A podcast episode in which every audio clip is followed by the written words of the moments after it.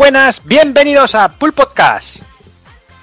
Bienvenidos a un programa más, eh, programa número 154, segundo de la segunda temporada. Y bueno, un programa en que vamos a hablar de muchas cosas y vamos a hablar del que posiblemente es el mejor juego de la historia. Eh, al menos muchos de aquí seguramente opinamos eso y muchos de que estáis por ahí también. Así que como sé que la cosa se va a ir de madre, voy a empezar saludando aquí al personal. Voy a empezar a saludar al señor Takokun. Muy buenas. Muy buenas, tío. ¿Cómo estamos? ¿Qué tal? ¿Cómo lo llevas? Pues bien, aquí aprovechando unos días de relax gracias a, a mi pata. ¿Todo Así que nada. Sí, bueno, aburriéndome mucho en el salón de casa todo el día. Salón, Vale. cama, cama, salón. Pero bueno, vamos haciendo. Y es. esperando, esperando que llegue ese Kiro ya. Bueno, eso, eso es, eso es una bendición, ¿eh? Para algunos, Claro. eso de, de salón a la cama y de la cama al salón durante una temporadica. No, yo soy un culo demasiado inquieto, tío. Yo Vale, pagaría por eso. pero si tú lo haces y no tienes la pata chunga, cabrón. Estoy, ya, pero estoy esperando la- al mes de vacaciones para hacerlo. Ah, bueno, pero ya lo harás. Es que tengo que pedirme vacaciones, tío. Yo me quiero romper la pata o algo. Por la cabeza, lo que sea. Bueno, la cabeza ya tengo ya rota. Pues venga, continúo con el señor Kafka. Muy buenas. ¿Qué pasa, muñecos? ¿Cómo estamos? ¿Cómo estás, Alex? Bien, tío, aquí a hablar de, de- del que sí es el mejor juego de la historia. Me cago en mi puta vida, lo que haga falta. Claro que sí. Maravilloso. Ya tocaba, ya después de una temporada entera sin hablar de él. Ya es. Vamos, sin hablar de él, hablamos que siempre la segunda temporada sí. para hablar de Street Fighter. Ya yo, bueno, pues, Ah, no era, no era de Eternal Champions. No. Una temporadilla, una temporadilla. Eso se pasa pronto. Ya ves, casi nada, ocho años solo. ¿Todo bien, Alex? Sí, bien, como siempre. No me puedo quejar. Bueno, Tengo a la suegra aquí en casa, eso es maravilloso. Donde hay pelo y alegría, y a mí me toca Sí, me gusta. esta, esta joyita. Pero bueno, eh, tendré que dormir en el sofá, donde, bueno, no le voy a contar qué da. Pero bueno, vamos a, vamos a lo que importa. tuve que meter la cuña ahí. Ya. Eso sí que es meter la cuña, sí. En fin, déjame saludar al señor Hazard. Muy buenas, Hazard. Pues muy buena. Pues nada, por aquí estamos. Eh, y nada, voy a imitar un poquito a, a Juanan. Eh, vendo Xbox One S a 149, pero viendo que en cuatro años no la vendió, no sé yo. No sé yo si, si, si alguien la querrá comprar este. este bueno, esto. esto. Y, Pixapapeles, querías decir. No, bueno, sí, eso. Eh, nada, pues aquí estamos a ver todos los juegos que tenemos este mes. Eh, hablaremos un poquito de Judgment, que ha nevado por Japón, me parece. Y nada, pues, pues vamos allá, porque esto va a ser un poquito largo. Seguro. Pues venga, sigo con el señor Daniel San. Muy buenas. Muy buenas, ¿qué tal? ¿Cómo vamos? ¿Qué tal, Dani? ¿Cómo estás? Bien, muy bien, muy bien. Recién, recién llegado del curro, tío, que arran- arranqué un poquillo tarde. Por retraso, como siempre. Sí, como, como, el que no tú, cambian. como el que tú tienes, tonta. Y, y nada, guay, tío, pues eh, a repasar esas novedades que ya hubo algunas y, y- y me gusta, estaba justo ahora pensando que estáis diciendo, vamos a hablar del mejor juego de la historia, no sé qué, que, que para mí también lo es, ya, ya, ya puntualizo, es mi juego preferido y el que yo considero el mejor juego de la historia.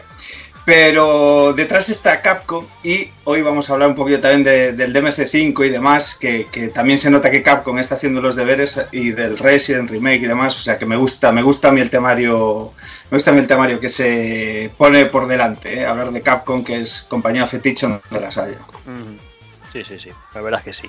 La verdad es que últimamente ha vuelto, ha vuelto a hacer las cosas bien, que ya, que ya iba tocando. Ya te digo. Pues venga, sigo con el señor Sonchama. Muy buenas. Muy buena gente, ¿cómo estás? ¿Qué? ¿Cómo lo llevas? Muy bien, después de Retro Alba, con muchas ganas de un podcast Uh. de los pulpos. Uh, que. Uh, que. No, ¿se, te pegó, ¿Se te pegó algo de retro o no? Bueno. ¿Qué se te va a pegar a ti? Hombre, con esa cara que tienes, tío. ¿Qué se te va a pegar a ti? yo- Eh, yo- eh, se compró un juego de PSP de Vanilla, tío. eh, eh, ¿Ves? ¿Ves? Cotizando ahí bien. Bien, bien, bien. ¿Ves? Estás, estás encauzándote. Pero bueno, te falta mucho aún, ¿eh? Es verdad, me queda, me queda mucho. Y, y pues nada, con muchas ganas de, de darle al podcast para hablar de, de May Cry 5 y a la espera de que salga ya el Sekiro, que ganas de darle. Sí, sí, muchas, muchas. La verdad es que, que, que- que- que viene fuerte la cosa. Joder, ya te digo. Pues venga, saludo también al señor Rafa Valencia, muy buenas. ¿Qué tal Jordi? ¿Qué tal? ¿Cómo estáis? Pues aquí uno como pues un poco como los que lo que hemos estado por ahí de viaje, un poco aún resacoso y, y en sitios donde se os echó mucho de menos a los que no pudisteis venir, pero pero bueno, eh, recuperando family points y y jugando poco, la verdad, porque entre ferias e historias eh, y esperando a Sekiro, eh, la cosa está un poco paradita. Pero bien. Con ganas de escuchar el, el programa completo, porque, joder, el juegazo retro que traéis hoy es una maravilla. Además, Kafka, tampoco te preocupes mucho por lo de dormir en el sofá, porque las horas que se os van a hacer, no, no te preocupes que dormir vas a dormir bastante poco. Eh, y si duerme ya tendrá camas libres seguro, vamos. Sí. Exactamente. cada- La otra estarán fregando, haciendo los churros, algo así. Además que que ronca igual que si estuviese matando a un oso o algo así, ¿sabes? Como si Zangief estuviera estrangulando un oso, ¿no? Algo, ah, ese rollo, ese rollo. Qué bonito. Pues venga, y termino saludando al señor Evil, muy buenas. Muy buenas, muy buenas. ¿Cómo estás, José? Bien, bien, aquí preparadico. Yo tampoco he tenido tiempo de jugar nada moderno. También he ido de feria en feria por ahí con estos bandarras y lo pasamos bien allí en, en Albacete y, y nada. Ahora dispuestos a, hablar un poquito de, de lo actual. Hablaremos del Nintendo Direct, que también tengo ganas de, de rajar de ese Nintendo Direct que, que bueno, que fue apasionante y nada, y hablar sobre todo de, de Street Fighter 2, que eso es, como diría Dani, putísima ley y punto. Y tanto, y tanto que lo es, vaya. Pues yo creo que sí, si no hay nada más que añadir, vamos a ir empezando, ¿no?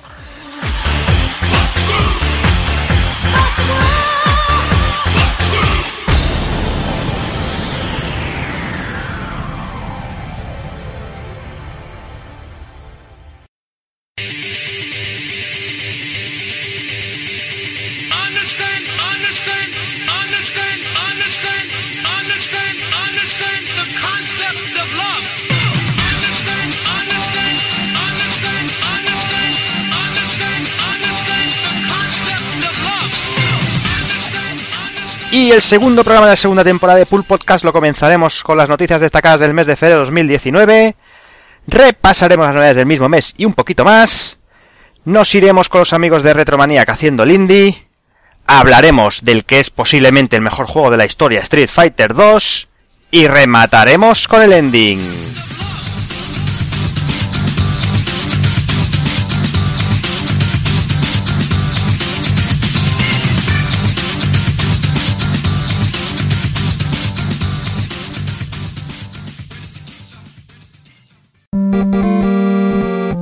pulpofrito.com. Me gusta.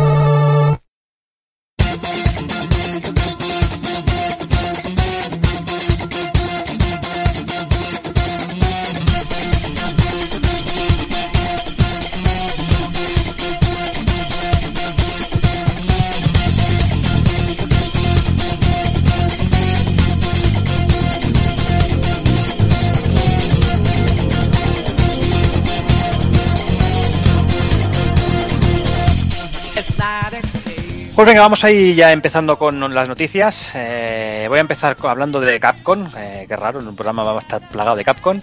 Eh, me Y es, gusta. sí, sí, y es que hace, hace unas semanitas eh, Capcom publicaba parte de sus, de sus eh, bandas sonoras de juegos en, en Spotify. Eh, hay una cuenta que se llama Capcom Sound Team y ahí la verdad es que han metido una buena cantidad de, de bandas sonoras y, y, bueno, no solo, no solo originales, sino también han metido algunas arranges y versiones y hay cositas de Monster Hunter, de Rockman, de Street Fighter, de Devil May Cry, Resident Evil, Okami y muchas más. Mm, ¿Y Phoenix algo... Sí, también, también Phoenix Ah, también hay. pues, Monster Hunter, eso está bien. Muy bien. Sí, sí, sí. No, no, hay un montón, ¿eh? O sea, el- los que tengáis usuario de Spotify y los que no también, se- pues, lo podéis lo podéis ver, lo podéis ojear y, y la verdad es que hay, hay bastante cantidad que, bueno, que, que es, que es de agradecer que, Mm. que publiquen ese tipo de contenidos por ahí.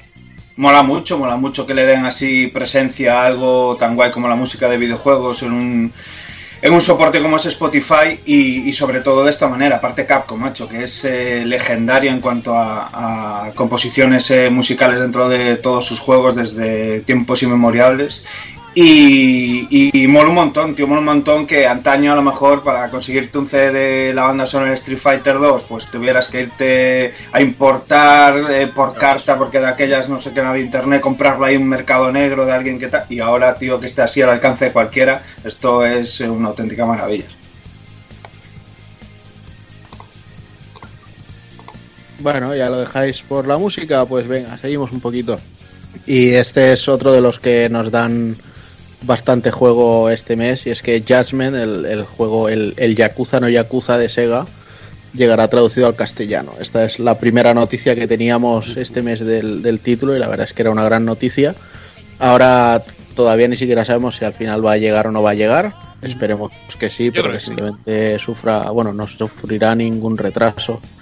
Eh, eso sí, esperemos que la calidad de la traducción sea mucho mejor que la que han puesto en la web, porque la web eh, la traducción de trailers han puesto remolques. O sea, Bueno, eh, eso, literal, ha pasado, eso ha pasado ya en 360 con el Los Planes 2 cuando lo de esto ponían, veas el remolque de Los Planes 2 y tal, eso ha pasado muchas veces. Y ha pasado Eso el- es, eso es porque se te contrata Sí, sí. a No, empresas de traducción bastante ni malas, pero bueno. ni se contrata para webs. O se tira de Google en según qué cosas, exacto. por eso. Pero bueno, el tema es que la noticia también más eh, controvertida del tema es que Sega ha retirado el juego del mercado japonés tras un escándalo protagonizado por uno de los actores que prestan su rostro al juego. Que esto, Hazard, seguro que tú recuerdas el nombre del actor. Coto Matamoros era. o- Joder. ¡Qué bien! Y encajaba con Coto, me lo estaba creyendo, chaval. Pues ahora mismo no me acuerdo, me parece que era Peter no sé qué, tenía un nombre inglés y un apellido, un Matamoros. apellido. Peter Matamoros. Eh, se llama eh, Pierre Taki. Pierre Taki. Pierre Bueno, Peter pues- menos. El tema es que no solo esto, sino que eh, Kingdom Hearts 3 en su versión japonesa va a recibir una actualización en la que van a cambiar la voz del personaje Olaf, que también lo dobla este hombre. Madre Y mía. diréis, y, y diréis, bueno, pero ¿qué es lo que ha pasado? Pues nada, que se metía cocaína. Ya ves tú. O sea, ya, en- ya- ya ves tú. En Japón, que son tan liberalistas en según qué temas, sobre todo a la hora de hacer juegos de niñas en bragas y esas cosas, eh, si, si un tío si un tío se mete un poco de coca, pues es un gran deshonor y, Allí y hay que quitarlo de Y todo. aquí, y aquí sales en Telecinco, como diría. Pero a ver, no es, eh, no es la primera vez que pasa algo. algo. Por ejemplo, tenemos el Yakuza 4, la, la versión HD que ha salido hace poco en, en Play 4, que por el mismo tema, por un actor que también consumía coca, que, que hacía de Masayoshi Tanimura, que era uno de los personajes jugables, Mm. pues, eh, eh, pues igual, eh, en, el, en este remaster pues han cambiado completamente el modelo del personaje y le han cambiado, le han cambiado la voz también. Y a ver, es un personaje protagonista, o sea, eh, es- tenemos, estamos ya seguros de que Judgment van a hacer lo mismo, van a pillar otro actor, eh, le van a hacer el modelado del personaje, van a cambiar las cuatro líneas de texto que, que tengan. Y bueno, no sé si llegará el juego a junio, que es cuando salía, o lo, lo retrasarán un poquito, pero, pero seguro que, que no nos quedamos tirados. Como curiosidad, os puedo contar que, que el juego en la en el portal de Yahoo Japan, eh, lo de subastas y todo esto, era un juego que se encontraba por unos 2.000 yens o así, y ya las copias que, que quedaban antiguas del juego ya, ya se están empezando a ver por 10.000 yens. Claro, O sea, las que han va a ser un objeto de coleccionismo. Sí, yo me lo quiero, yo me lo quiero comprar por eso, porque joder, Claro, claro, si pues me compro todo- falopero. Sí, sí, pero valía, valía ver, cuatro duros, pero ahora, japonesas, pues. valía cuatro duros, pero ahora se ha puesto por las nubes, por el rollete este. No, más o menos está No sería, precio. no sería para mimetizarse con lo de Olaf. Para- porque siempre tendrá un poco de nieve. Si es un muñeco de nieve, un poquito de. Un poquito de nieve rica y...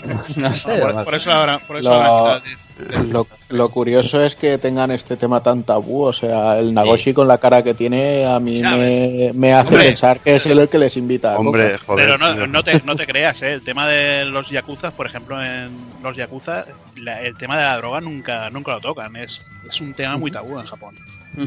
Se toca más el tema de la droga cuando son grupos coreanos que, lo, que- lo que es la, la yakuza. y digo yo, ahora sí, a golpe de desviar un poco el tema, ahora todos los que maldecían porque este tipo de juegos en plan Yakuza llegaban en inglés, que si no me lo compro, que si lo traduzco, ahora que lo van a traducir, espero que, que, que cumpla con su honor de hombres y pasen por caja, ¿no?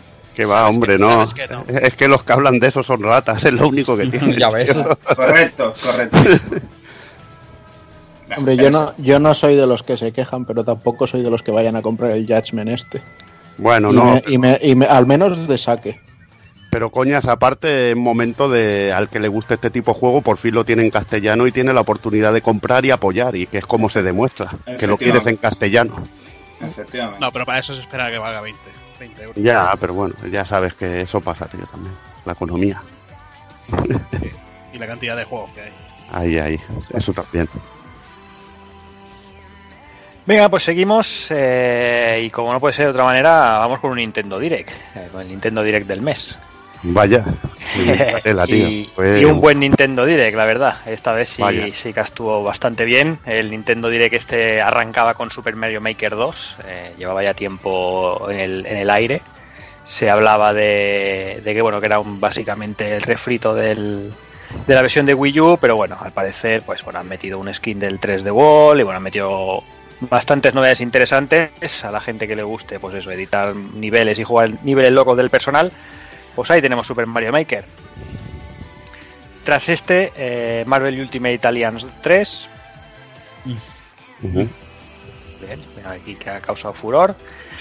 También Hombre, enseñaban. a ver, el Ultimate Marvel Alliance este sí que es muy interesante, pero eh, simplemente enseñaron un tráiler nuevo, ya lo habían anunciado en otro direct. Por eso tampoco te os, os he parado para comentar nada, pero sí que tiene buena pinta y recordemos que está el Ninja Team ahí de de, de Koei Tecmo. El Team Ninja. Team Ninja. Venga, seguimos eh, con Box Boy, que también lo mostraron.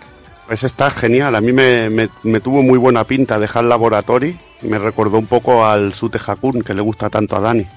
Me recordó muchísimo de mecánicas chulas y juego de plataforma y puzzle que, que se veía muy guay.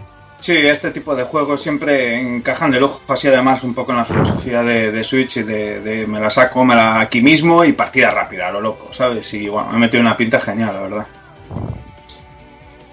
Venga, también anunciaron y mostraron lo que será la- lo que llamaron la actualización definitiva de Super Smash Bros. Pero bueno, y ahí, ahí está.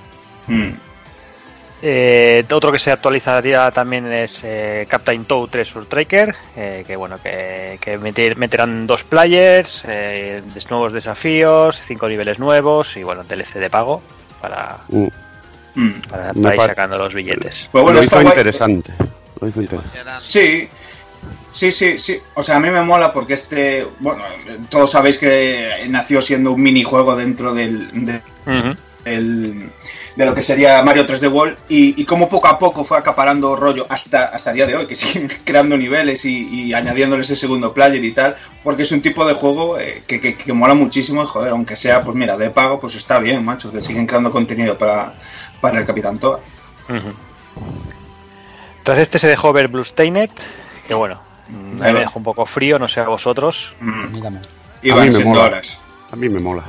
Yo tengo también. ganas de catarlo. Yo soy debilucho, yo es que como tengo ganas desde, hace- desde hace tanto tiempo, tío, ya va, va bajando el hype, ¿sabes? De en plan, joder, macho, que hace siglos que le quería echar guanta a esto, pero bueno, o sea, este tipo de juego siempre es bien cuando te caigan las manos, o sea, y aparte lo que se vio no es nada que de lo que no hubieran de lo que no hubieran adelantado algo, o sea que Claro. Yo mantengo lo dicho, para mí este va a ser el próximo Mighty Number 9.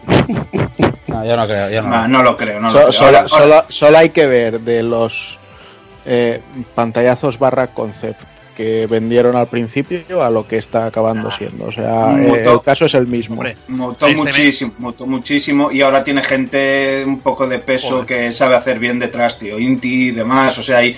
es otra Bueno, historia, los- no, es, no es lo que vendían. los- ¿eh? Los Ade- de además- si no me equivoco, han estado algo de tiempo ahí y luego han dicho, venga.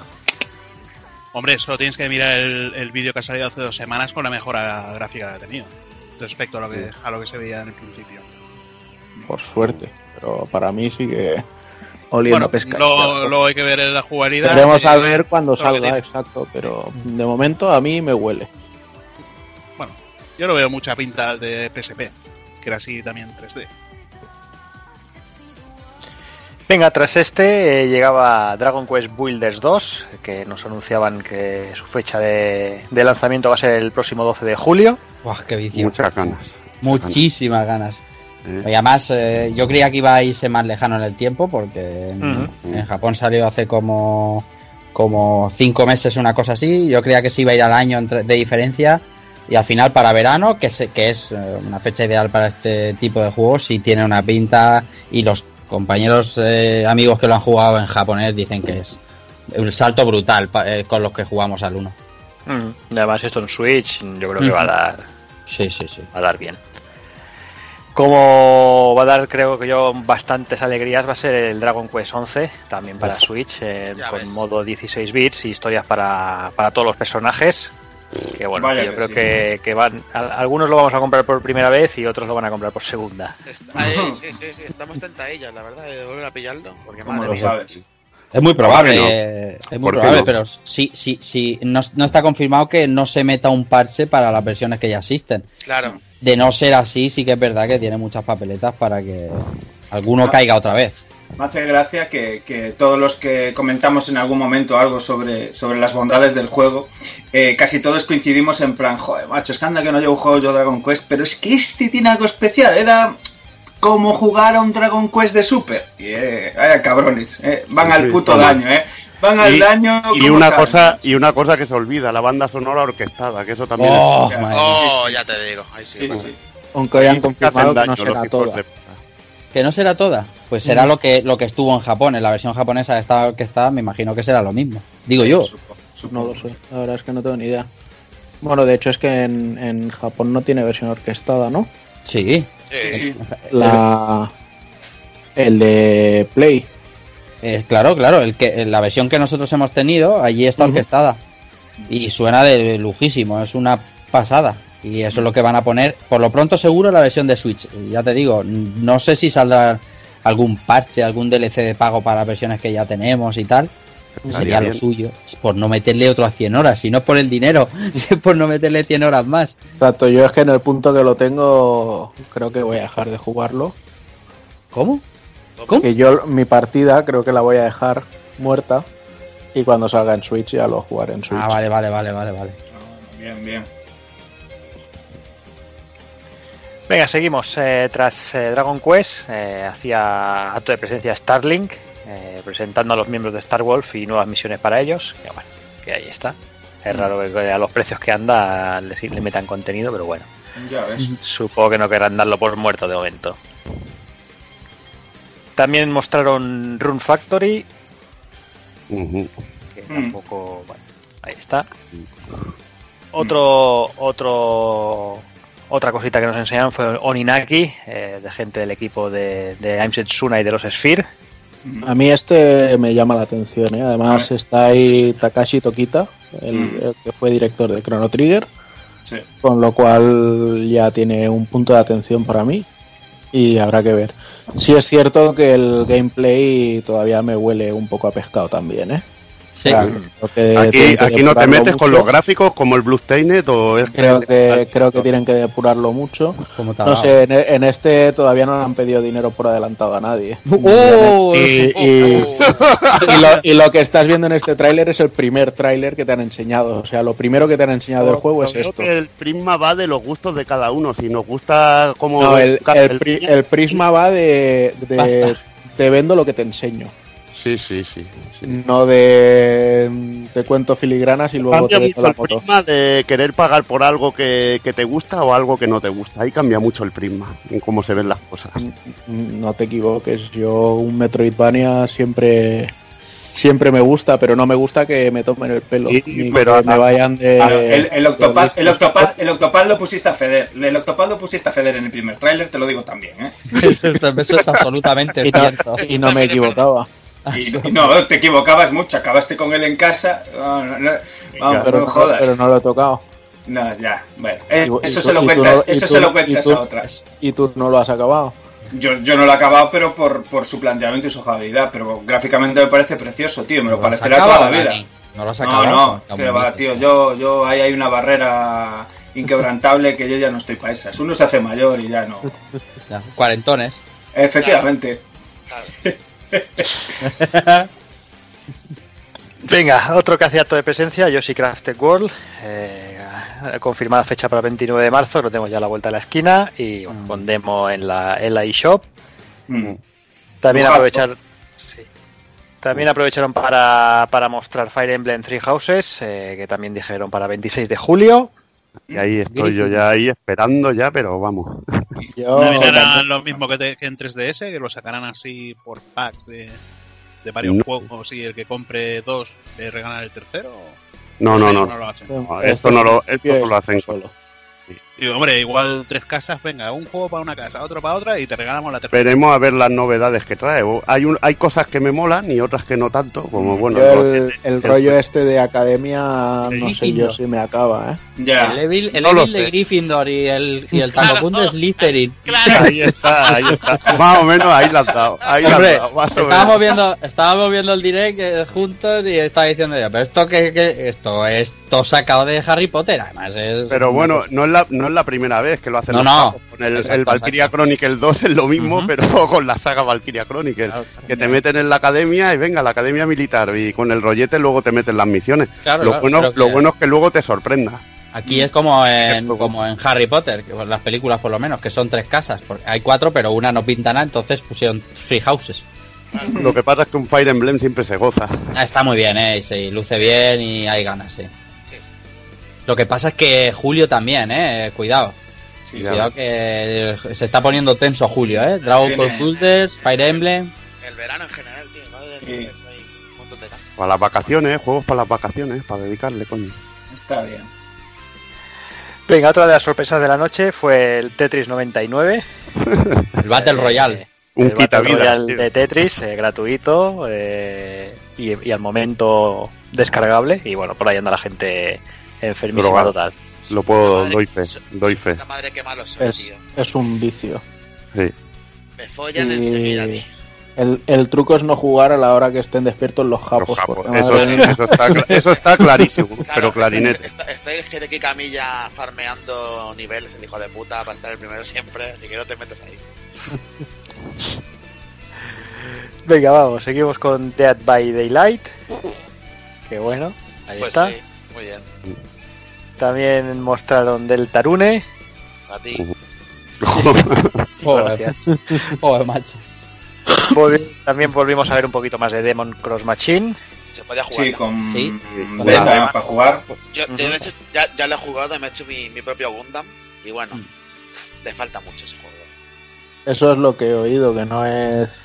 A ese juego le falta un hervor durísimo. No, no, no, no, no esperes el, no esperes uno como. No, no, ya, ya, ya, ya. Lo sé. También mostraron versión de, de Switch de Grid Autosport. Que bueno, mira, eh, viene sin competencia porque en el Mm. en eso, quitando Mario Kart no hay, no hay Claro. gran cosa. Sí, Y sí, es curios- curiosísimo y está bien, joder. Sí, Sí, lo sí. va a jugar sí, todo el Nintendo. Bueno, alguno lo jugará seguro. Sí, hostia, España en el catálogo. Si tienes una Switch es lo que te hay. Mostraron también la versión de Hellblade eh, para, para Switch, Mm. que también era una buena sorpresilla. Pues sí, a ver si así llega a más gente, porque madre mía, es un juegazo. Y después llegaron, bueno, del tirón unos cuantos, unas cuantas fechas confirmadas. eh, Mortal Kombat 11 para el 23 de abril, un, Rea- un Rebel 2 para el 22 de marzo, Assassin's Creed 3 Remaster para el 21 de mayo, Final Fantasy 7 para el 26 de marzo, Chocobo Mysterious Dungeons Everybody 20 de marzo, Final Fantasy 11, que, que bueno, perdón, Nueve, nueve, nueve. nueve, ya disponible ya disponible en el momento del, Ya es mala Del suerte, eh, que os pongan disponible directamente en el malo. Ya, ya es mala suerte. Dejadme ver una cosa, que un Ravel chuno lo esperábamos, pero Assassin's Creed 3 que llevaba un par de días antes rumoreándose que algo había y que sonaba el río, innecesario como pocos, eh, en No, vamos. No, pero, pero eso más que nada ha sido por el pase de temporada del, Del Odyssey. del Odyssey, que, que lo habrán hecho un remaster así y dicen, pues bueno, pues lo, lo ponemos aquí y si vende, pues, pues vende. Ya, eh, Y ahora hay que frotarse las manos con lo que viene ahora. Por no, por no decir otra Pues cosa, mira, ¿no? Sí, bueno, yo, yo froté el pene por la pantalla. Así, así me gusta. Los gritos de loca. La Ya te penúltima, digo, ya te digo. La penúltima sorpresa del Direct, Astral Chain. eh, bueno, el vídeo que nos mostraron, la verdad es que, que pinta que pinta muy muy rico, ¿eh? Y a mí además me, vi- me violaron la mente porque pensaba que era un juego de Monolith, tío, al ver los Y diseños. y yo- Yo- lo pensamos todos, ¿eh? Luego, luego cuando ponía Taura ya no. Ya dices, bueno. Y No. ya sabemos, ya sabemos dónde fue el dinero del Gran Blue Fantasy. Sí. Me da, me da lo mismo donde fue la pasta. Luego lo que vi yo ahí, No, no, a ver, está bien. A mí, me, a mí me recordó un poquito a Chaos Legion. mm, bueno, En eh, sí, alguna- en el- alguna a cosa. yoyos, a yoyos un poco, con el rollete de que llevas como un espíritu, un, un stand Un, un stand, sí. o un robot en Sí. sí, que va contigo y, y una pinta brutal, tío. Y Y con mucha de personaje del, del Masakazu Katsura. Sí, son de Katsura. Y, Sí. y lo que decía, que está dirigido por el. Por el, el Taka- Takahisa se llama Taura. Eh, es Sí. Takahisa, creo que sí que es Takahisa Taura, que es el que el que estaba haciendo diseños también en, en Nier Automata. Y encima supervisa mm, su, su el solemnidad maestro. el maestro. Hideki Kamiya. O sea que. promete mucho. Sí, promete, promete bastante. No, diversión, buena diversión. Es lo Y bueno. Este verano, y lo ¿cierto? mejor es, exacto, en agosto llegaba, si no me equivoco. Este fue sorpresa total ahí. Sí, Madre mía, qué verano. digamos, digamos que yo lo metí en el rango de Transformers, porque tengo tortugas, Transformers, bayonetas, ¿vale? O sea, Platinum tiene tres, tres rangos, yo lo metí en el rango Transformers, o sea, un juego que es- ¿Tienes, ¿No tienes rango Metal Gear Rising ni el Automata ahí o Eh, qué? eh, Sí. Eso, eso estaba pensando yo ahora bueno, mismo. pero Es que para mí eso es casi de- rango, para mí eso es casi rango bayoneta. Eh, Sí, pues, estáis pero, un- hablando, pero hombre, por pero un peldañito, un peldañito. Mira, Metal Gear Rising es un peldañito por detrás de Bayonetta, pero es bien. favor, compara Sí, un sí. escenario Uy. de bayoneta y un escenario de Metal Gear Rising, venga, Bueno. los a dormir. Bueno, vale, Eh, vale, no, pero- vale, vale. A nivel de Yo, lucha y de yo enti- disfrute. yo entiendo a Rafa, hay que hacer tres rangos, si no haces que cada Venga, juego sea un rango y ya vas- está, ¿no? A ver lo que vas a hablar, me cago en 10. No, no, no, solo, di- solo digo eso, que si tiene que Claro. hacer un rango por cada juego de Platinum, Efectivamente. pues al final no sirve, o sea, entiendo que entiendo que Transformers es el que menos le gusta, No, tortugas. No, no, tortugas, o tortugas, tortugas. Hay un rango de platino y es que duran 6 horas, o sea que no puede- no, porque Bankis dura menos y es una pasada. Eso es, exactamente. Eh, para, Transformers para está mí- en la gama media, esa gama media de, de- de Platinum. Pero que esto es personal, ¿eh? Que no se me Esa ofenda a gama nadie. media en todo lo que juego, tío. No, no, una- Yo, por ejemplo, la, la gama Transformers, Tortugas, los veo Eh, nostalgia y, y poco más. Para mí las tortugas es una gama inferior a Transformers. Y la gama Avatar. Exacto. Mm. Y el, Avatar no y el Legend of Korra ese directamente no existe, exacto. Eso no existe, tío. Ay, bueno. nada, Ahora veremos ya. a ver cómo es Ahora el vamos- sistema. vamos el sistema de combate eh, también pinta. buah, es que esta gente enseña las cosas y no da puntadas sin hilo, ¿eh? Porque, porque eso tiene una pinta de molar. Controlarlo a saco, tío. Ya vamos por Habrá que ver porque Por según cómo lo ejecuten puede ser muy divertido o muy desastroso. No falla Platinum. Esperemos que lo, eh, que lo primero, por supuesto. No falla, no falla. Y estando Nintendo también ahí supervisando también, o sea que eso tiene que ser bueno, hombre. En Platinum creemos, tío. Ya está. Sí. Ahí está. Es lo que hay. Y aquí es cuando te dicen, lo Bayonetta 3 ya hablaremos. En este momento de la, de la sí. Nintendo Direct es cuando te dicen, ¿os acordáis de Bayonetta 3? Pues ya... Ya, ya, sí, Ya, harán- ya harán su programa entero para Sa- Bayonetta. Saldrá con, saldrá con Metroid. No, no, no. un, un par de meses antes. Y bueno, y terminaban eh, ese direct eh, con The Legend of Zelda Link's Awakening. Awakening. Vaya, vaya robo de corazón, tío. Madre, Madre mía, mía. cómo empezó eso. Madre mía. El, el casca se estaba tocando muy fuerte. Yo estaba pensando en Alex. Digo, madre mía, con lo que le gusta a él. Yo- el. Madre mía. Ya lo he dicho yo, mi mujer, me- o sea, yo, yo, yo me emocioné, yo lloré viendo el puto trailer, macho. y Mi, mi mujer decía, ¿me estás llorando viendo un puto anuncio? Digo, sí, hija mía, déjame en paz, no me toques llorando. La verdad es que entró en parada el puto Alex, era, era una puta risa. A ver, ¿Qué? Que parecía que habías entrado en parada, tío. No, no, o sea, yo, eh, joder, llevo esperando un montón de tiempo y eh, habrá quien le guste, ¿no? El estilo gráfico este de las marionetas, de la maqueta, lo que queráis, pero a mí me parece una, me me parece una puta genialidad. O sea, lo siento mucho. A mí me parece muy, muy loco y muy distinto, pero lo mismo. Y a mí eso me encanta. Y me encantan los diseños, me encanta la pinta que tiene. Y A mí, a mí ya me gustó que le dieran este rollete al, al Children, a los Secret of Mana, tanto al Adventures of Mana como al Secret. Y en que este luce muy bien. A mí me, me gusta este rollete para un para rescatar un dice- RPG clásico. Hay que dice que no pega porque el tono realista, tal, el, el, Link- el Link's Awakening y tal, digo, claro, vamos a ver. El tema está en que el, el original de Game Boy, sí, el de Super Nintendo era entre comillas, era muy de cómic, muy de anime, pero era más realista. Pero el de Game Boy, y que lo hablamos el otro día en Retroalba, eh, cuando entrabas en fases de desplazamiento lateral, la de los saltos, o cuando hacías fotos con el Game Boy cámara, ese con el Game Boy printer para imprimirla, que hacías fotos en varios. eh, Link, Link era un muñequito con ojitos grandes y orejas puntiagudas. O sea, no era un muñeco realista de Link. Era un monigote, un monigote. Era un monigote, cabezorro, y de hecho, y todo, y, lo, y, te- y él sale el wow ese de, de- de Super Mario y las setas, o sea que es todo muy, muy, muy loco. De hecho, el juego, este juego lo hicieron a ratos de prueba, entre que se aburrían y no se aburrían, y al final les moló la movida y al final lo publicaron. Pero el juego, el juego era un, un- un banco de pruebas para cosas y, y de para probar movidas y, y locuras. O sea, y, y- y yo me parece cojonudo que hayan tirado por el, el aspecto este, como digo, como de maqueta, si queréis, eh, de marionetas, que es un aspecto un poco especial. Eh, eh, entra bien, entra bien. Yo al principio no me quedé un poco en plan pillado, pero cuando me puse a verlo bien, no, esto está bien. Más es como lo que dices, es, es, es otro rollo. El Link's Awakening en, en- dentro de lo que es Zelda es, es otro rollo. Es más. Y, y como le y como le metan más contenido y todo, Claro. puede ser la Ahí leche. está, tío. ahí está. Yo me gustaría que, que respetaran lo que es el, el juego clásico, pero que pusieran, por ejemplo, más mazmorras secretas, más secreto, más está, locura. Ahí está, ahí estamos. Pero vamos, yo te digo una cosa, con que me hagan uno a uno el juego original, Joder, ya ves.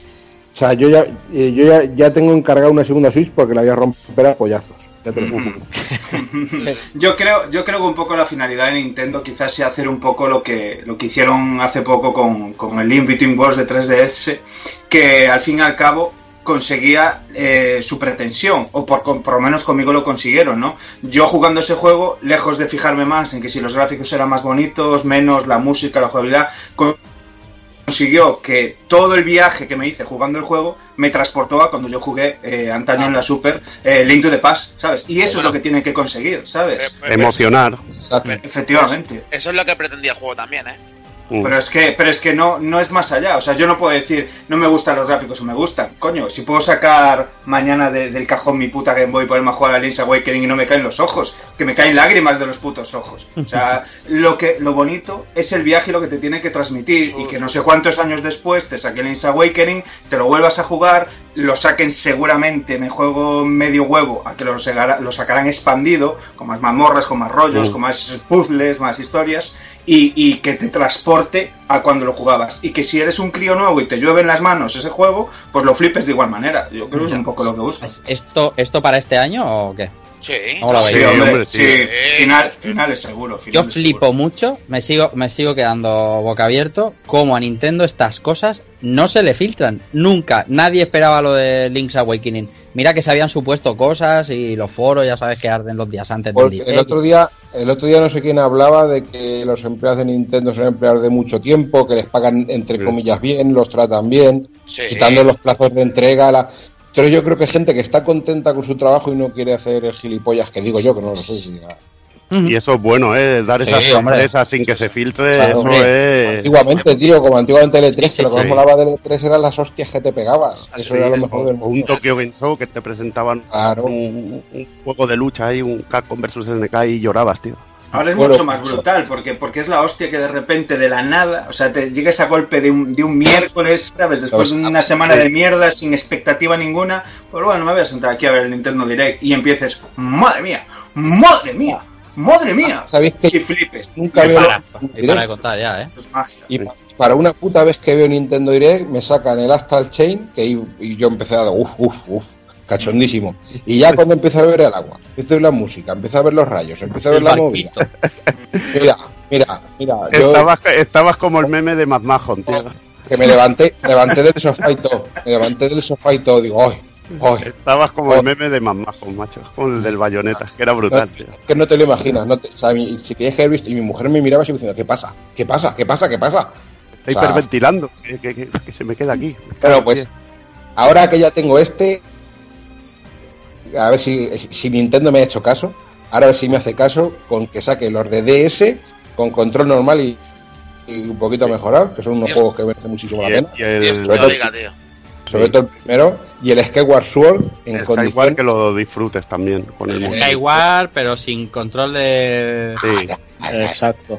sí. cabeza, por favor. Exactamente, me- os dejo que me hagáis el amor todos. Me pongo, os ponéis en fila y me hacéis el amor todos. que Entonces, entonces eh, el diré que ha estado bien, pero para el vacío de catálogo que tiene Switch, ¿os ha parecido suficiente para este año? Pregunto, ¿eh? Es una No, pregunta. hombre, es que esto no es para este año. Yo creo que habrá más cosas. Eh, no sé. Es que es lo que pienso, que habrá muchas más. Bueno, habrá alguna sorpresa más durante el año. Para mí, Perfecto. acabar de esta manera y, y es que me parece mucho mejor que algunas conferencias que vi en el E3, tío, directamente. Pero bueno, eso pero- ya es la impresión y el tipo de juego que te guste. A mí Pero con estos dos juegos contenido, acaban- contenido para el año hay, ¿eh? Con este Sí. direct. Sí, sí, Para mantener una Maker, consola. Dragon Quest, Dragon Quest 11, el, el, el Builders. Sí, tienes el a Tenemos para jugar, tenemos para jugar todo el año. Lo que me refiero es que para mantener una consola a flote, y, eh, Sí, no, eso sí entiendo. yo creo, bueno, y aquí nos Hombre, falta yo- Pokémon, Pokémon yo- Espada y Pokémon Escudo que vienen a final de año, que se anunciaron. Yo creo que a nivel first party, o sea, ya quisieran Sony y Microsoft tener un año con tantos lanzamientos, ¿eh? Imposible, imposible. Ya, ya no nos metamos en, en temas de, de presupuesto de juegos o de calidad técnica, por decirlo así, porque al final el juego es el juego y es lo que manda. No, pero oye, hay, hay un montón, ya te digo, o sea, está el, el tema del first party, tenemos el Mario Maker, Mario Maker, tenemos- Fire no, podemos decir que el Marvel Ultimate Alliance 3 también lo es, porque Bueno. aunque, se lo desar- aunque se lo desarrolle un third party es exclusivo. Bueno, O sea, los ellos- no son first party, no, no confundamos. Vale, no lo consideremos eh, como tal entonces. Vale, el Mario Maker. Tenemos el Yoshi, Sí. El Fire Emblem, tenemos, Fire Emblem. tenemos el Fire Emblem, tenemos Onin, eh, no, Ninaki no, que es de Square, ¿vale? Mm. Tenemos el, el Astral. el, el Astral Chain, el Zelda Platinum. y el Pokémon Espada. Sí. Y sorpresa, que espera, que Y, so- y aún Ya, queda ya- año. ya ¿eh? so- ya solo así tienes seis títulos, ya tienes un juego de first party cada dos meses. Y el Diamond Cross Máquina también, que es Sí. También de ellos. Sí, bueno, pero como estos están diciendo que no los cuente porque aunque sean exclusivos no, no son desarrollo puro y duro Nintendo, Claro, ni hasta lo- el Chain, lo hasta el vale. tampoco. Hasta el y que tampoco. claro. todos que tenemos la Switch aquí, todos tenemos otra consola entre Sí, comillas, sí, sí, sí, Sí, sí, sí. sí, sí, sí. Esto- eso está claro, eso está claro. Eh, Pero ah, yo mismo- venimos de un vacío, veníamos de un vacío serio, ¿eh? Importante. Aquí con, lo que me han dado aquí, solo esto, que luego habrá más cosas, más novedades, más movidas, Sí. habrá cosas que en otros y tal. Con lo que me han- con lo que me dieron esa noche, yo ya justifico, vamos, que dice, contenti, yo firmaba. Claro. Más luego lo que quede, claro. Como no, no estaba Luigi Mansion también en el horizonte No y hay más cositas No está. Hoy también está en el horizonte, claro. y Un cosillas. F0 que van a sacar antes de final de año, que quedamos en eso. Ahí está. Ya, ya me dijiste que lo hablabas, que lo estuviste hablando y, y en breve sabemos algo. Eso es una filtración. Ahí, ahí. Bueno, podemos cerrar ya el directo, ¿qué? Sí, hombre, y tanto. Bueno, pues otro que nos llegará este veranito y que han metido además por sorpresa en el Evo es el próximo Samurai Shodown, el Sí, juego que sacará SNK este año, aunque también, como ya comentamos hace un tiempecito, han anunciado también el próximo King of Fighters. Aunque todavía no han enseñado nada de él, ¿eh? no, no nos emocionemos. Pero bueno, Samurai- este Samurai Shodown, bueno, tiene un aspecto que cada vez va a más. eh, quizá le está pasando un poco como al KOF 14, ¿no? Que de empezar a verlos poco pobres han ido puliendo, puliendo, puliendo. Mm. Aunque de este han enseñado poca cosa, pero bueno, de la primera a la segunda vez que han enseñado también se ha visto bastante mejora. Sin embargo, a mí lo único que sí que me preocupa un poco es que lo, todo lo que estamos viendo son personajes del primer Samurai Shodown. O sea, yo no sé si va a tener un, un catálogo de personajes muy limitado o si planean ir enseñándolos poco a Mm. poco, pero vamos, que estamos a marzo, saldrá a principios de verano y Yo creo que primero han enseñado lo que era el Samurai clásico y seguro que no se dejarán a Genjuro, tío. Y a los personajes del 2. Yo- Es que bueno, se habla incluso de que estarán hasta los personajes del Samurai 3. A mí me gustaría ver a los hermanos, a Kotetsu y esto, que, que me molaban mucho, tío. Y ya, pero a mí también, o sea, desde luego, contra mejor plantel tenga, ya no te digo tirar de los 5 special y esas cosas, porque Sí. además para los personajes que tenía, como el Benitora ese raro y Sí. esas cosas, casi que prefiero saltármelos. Pero lo del 2 Pero- al menos yo creo que estará, hombre. A mí me da miedo que al final digan, no, es que va a ser un juego solo de Store y va a costar eh, 20, 30 pavos, ¿sabes? Y va a ser solo Samurai Shodown 1. Es como si fuera un remake del 1. Ujú. Esto creo que vaya me por dejaría ahí. un poquito... Pero bueno. Y, más, y más cuando será un juego que en Japón tiene su nombre y todo aún. Y... Que, que hay mucha gente pendiente en el. Sí. y Está metido en el Evo y todo, ahí Por- no creo yo. Y, y por primera vez, además, se ha metido. Sí, señor. Mm. Lo de meterlo en el Evo tampoco vengáis tan arriba que eso con que dinero lo consigue 60, cualquiera. 60, No, 60 es- dólares. Los ponen y los quitan, los sacan y los meten. Si no es nada, pero me refiero que cuando. Que algo de cuidado tiene que tener el juego y algo de. Yo me y la gente que está sí, pendiente, claro. La gente está pendiente del Y lo, y lo que se ha visto, no me jodáis, tío, que, Sí, que sí, se ve sí, de la hostia, tío. que Se ve muy bien, mucho mejor que el, que el KOF a nivel gráfico. en Street Fighter V me gustaría que respetaran el Samurai 1 y el 2, pero me gustaría ver algún personaje también nuevo que esté un poquito a la altura. Fue lo que eso pasó con- molaría mucho. Molaría mucho que no fuera todo persona y, y molaría ¿eh? que hicieran Yo algo lo, yo lo que he visto me ha hecho polvo también. O sea, ya te lo digo. Que licencian a Himura Batosai y la metan ahí dentro. Hombre, el autor es súper fan, tío. Sí, pero está eh, tendría que ser tabú. Sí. O sea, si, si vetas eh, a tíos que se meten coca, a pederastas, ¿qué tendrías que hacer? Joder. Yo es que ya. Claro, no, Nobuhiro, no Watsuki. Nobuhiro Watsuki eh, fue, la, fue la policía a buscarlo a su casa en una orden de detención de, Sí. y, ten- Ah. y tenía el ordenador lleno de... Sí, por tener material de, de- material pederasta, cosa que puede tener muchísima gente. Sí. Que No era sé si- párroco. claro. El problema, el problema es que lo haya ejercido. Eso sí que sería un problema y lamentable. Cuando el río, cuando el río suena, guayaba. ¿eh? No, funciona tampoco, ¿eh? Se- Sacaba la Tema. espada. Ven, ven aquí que te voy a dar tu batusai. Siéntate en mis rodillas. Oh, ¡Qué cabrón! Bueno, que aquí tenemos al Sánchez Dragón y no se le censura tanto, macho. Que allí, que allí ese tema funciona. Ya, de- pero, tampoco a los, a los de porno que. No, no, desde luego. El tema es el doble rasero este que tiene en Japón, que... Ya. Pero escucha, doble rasero tienes también en España. Gente que Y hace americanos. Bueno, y entra triple. 12 años a la cárcel y gente que hace algo chungo y entra 6 meses a la cárcel. o sea sí. América igual, es eso. Con cada tema, cada país. La, la justicia es una billetera, depende de tus billetes, o sea que no, no es otra cosa más. Bueno, va, cambiemos de tema. Cambiemos, cambiemos. Aquí estamos para hablar de, de videojuegos y. Y no arreglar el país. a- La a- conversación de bar de cuñados. Exacto. Cuarentones. Exacto. Venga, seguimos. eh, seguimos con el tráiler de Shenmue 3, eh, desde, directamente desde Mónaco, de la Mónaco Anime Game.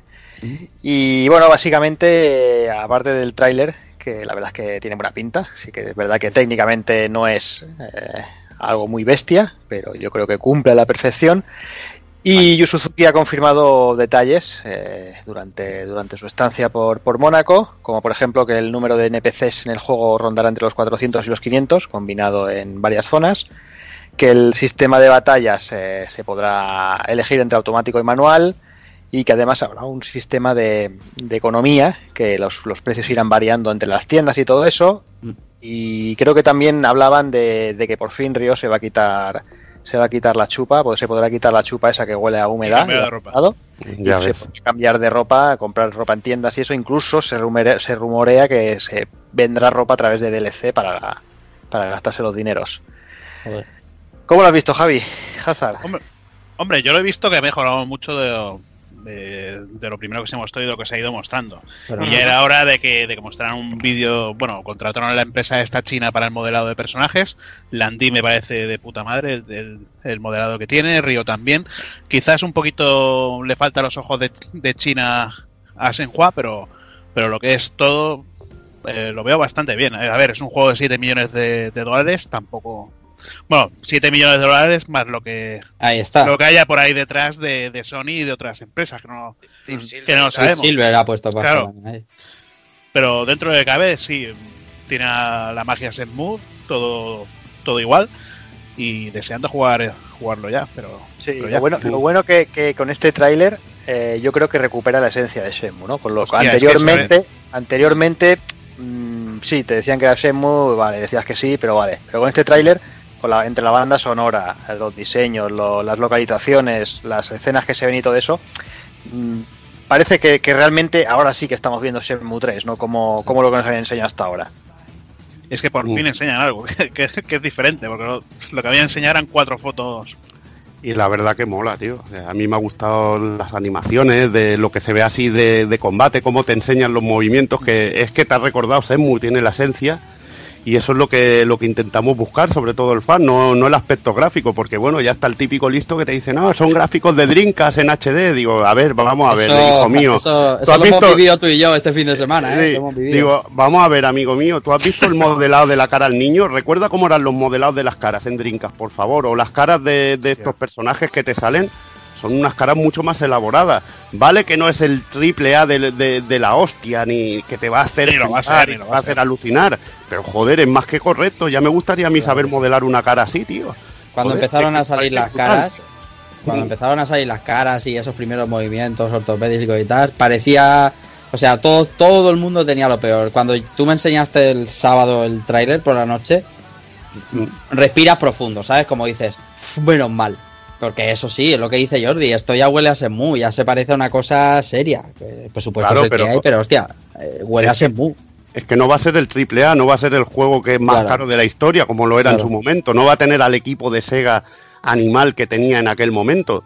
Y, y no va a ser lo más en aquel momento. ah, Pero ahora yo creo que está bien y que, y que lo que tiene que ser importante es que tengamos la historia de Shenmue y los fans disfrutemos, que somos los que pusimos la pasta, los que Mm. vimos el juego y dijimos, venga, a por él. Y la Aparte verdad que- que, aparte- que yo no me siento traicionado con lo que vi. Aparte de que, de que en un principio los NPC iban a ser 50 Sí. y han pasado a ser de 400 a 500. Bueno, igual, igual te, te hacen como en todos los juegos, de una cabeza de uno, se la van cambiando de cuerpo a diferente ropa y, y ya está, pero no sé. Bueno, y luego cositas como que también ha salido algo de info en la Edge, algo que me han ido contando, me han ido contando a mí, es que hay un sistema en el que llevarás a Río y, y la gente reaccionará a ti según la confianza que tenga contigo. Si vas Oh, con sí. Senhua, si vas con Senhua se ve que, que serán más abierta la gente porque ella es del mismo pueblo y la conocen. Y entonces podrás tener más info, pero cuando vayas solo con Río tendrás que irte ganando la confianza de la gente. Y por eso supongo que será lo de las misiones secundarias, de ir, de ir mm, bueno, tomando lazos con la gente para que ellos te hablen más, te den más pistas, consigan más información. Y realmente son cosas que prometen y novedosas, que, que- que creo que pueden hacer que la fórmula sea mucho, mucho mejor, mejorarla de, de una manera realmente buena. O sea que con muchas ganas de, de hincarle el diente. Y aparte que habrá pesca y un concurso Sí. de pesca y todo. A ver qué tal. Bueno, dicen que el concurso de pesca igual es para, para ir avanzando en la historia. No lo veo mal, pero. Pero bueno. A ver los, a ver los trabajos que te ponen, que te ponen aquí. igual te ponen ahí que te puedas poner en una, en una esquina a pedir dinero. Limón. No creo, hombre, no creo. Joder, con la ropa que lleva de tantos años, es posible. Eso sí, el maestro borracho ya estaba allí, que tenía la napia roja ya. Bueno, pues otra cosilla más. Eh, esta semana se ha lanzado en España y en algunos otros países de Europa el- el- la plataforma de PlayStation Now, algo que lleva unos cuantos añitos ya en, en el resto del mundo. Y básicamente pues ofrece el, el juego vía streaming de títulos de PlayStation 4, PlayStation 3 y PlayStation 2. Y de- Algo bueno. descarga. Exacto, o descarga, pero descarga solo puedes descargar los de Play 4, ¿no? Play 4 y Play 2, salvo los de Play 3, que los de Play No, 3 pero no Play, descargar. Play 2 podrás descargar los que están en la Store Eso a la es, venta, o sea, es. los que salieron, o correcto. sea, que lo que son otros títulos de Play 2 que no hayan salido de esa manera, también lo tienes que jugar en en Stream, sí. El servicio, bueno, tiene un precio de 14,90 al mes, con lo cual eh, se pone un poquito más caro que el tema del Game Pass de, de Microsoft. Y además eh, están apareciendo capturas muy locas. Yo la verdad es que no he podido probarlo todavía. No sé, sí. sé que Yo sé sí, que algunos de vosotros sí, pero estoy viendo cosas muy locas. Tipo, estás en cola el número 441. Dentro de 40 minutos podrás jugar a tu juego. Mm. Joder, tío. Yo, yo, yo por ahora lo que he jugado ha sido el, el Killzone de, de Play 4. Ujú. Con la de, con la de espera no tengo ni una, ni media. Ni, ni este ni para ni para el Garo que lo probé. Digo, voy a probar un, un shooter y uno de lucha. Lo que sí que notas, porque el juego todo, todo en streaming es. Aparte que te avisa que si te tienes o la conexión, a veces puede haber un delay y te bajará la resolución. Se nota un huevazo cuando hay un delay que de repente el juego es es que se, se- se te pone borroso. O sea, se- se- la- las texturas se te van a tomar por culo Ujú. y, y va- y va con delay. O sea, notas un delay bestia. Pero cuando va medio bien, pues notas un, un ligero retraso, pequeñito. Sabes que está ahí. Eso Ujú. para juegos de plataforma y lucha, a menos el de Carol lo, lo he notado, sobre todo.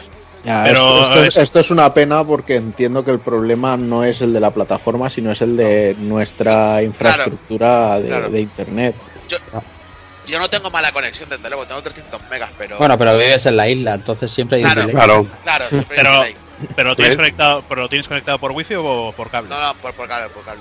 Nada, que pasa un ver. tiburón, que pasa un tiburón al lado del cable, le da con la aleta, pues ala, se le pone la pantalla por y los valencianos, los valencianos estamos en fallas, que se prende un cable rápidamente. Claro. Eso. Ya ves. Ya ves. Ver, yo estaba jugando tres horas, he jugado, bueno, claro, yo no he tenido colas de, de espera porque he jugado Quantum Theory. Ya ves.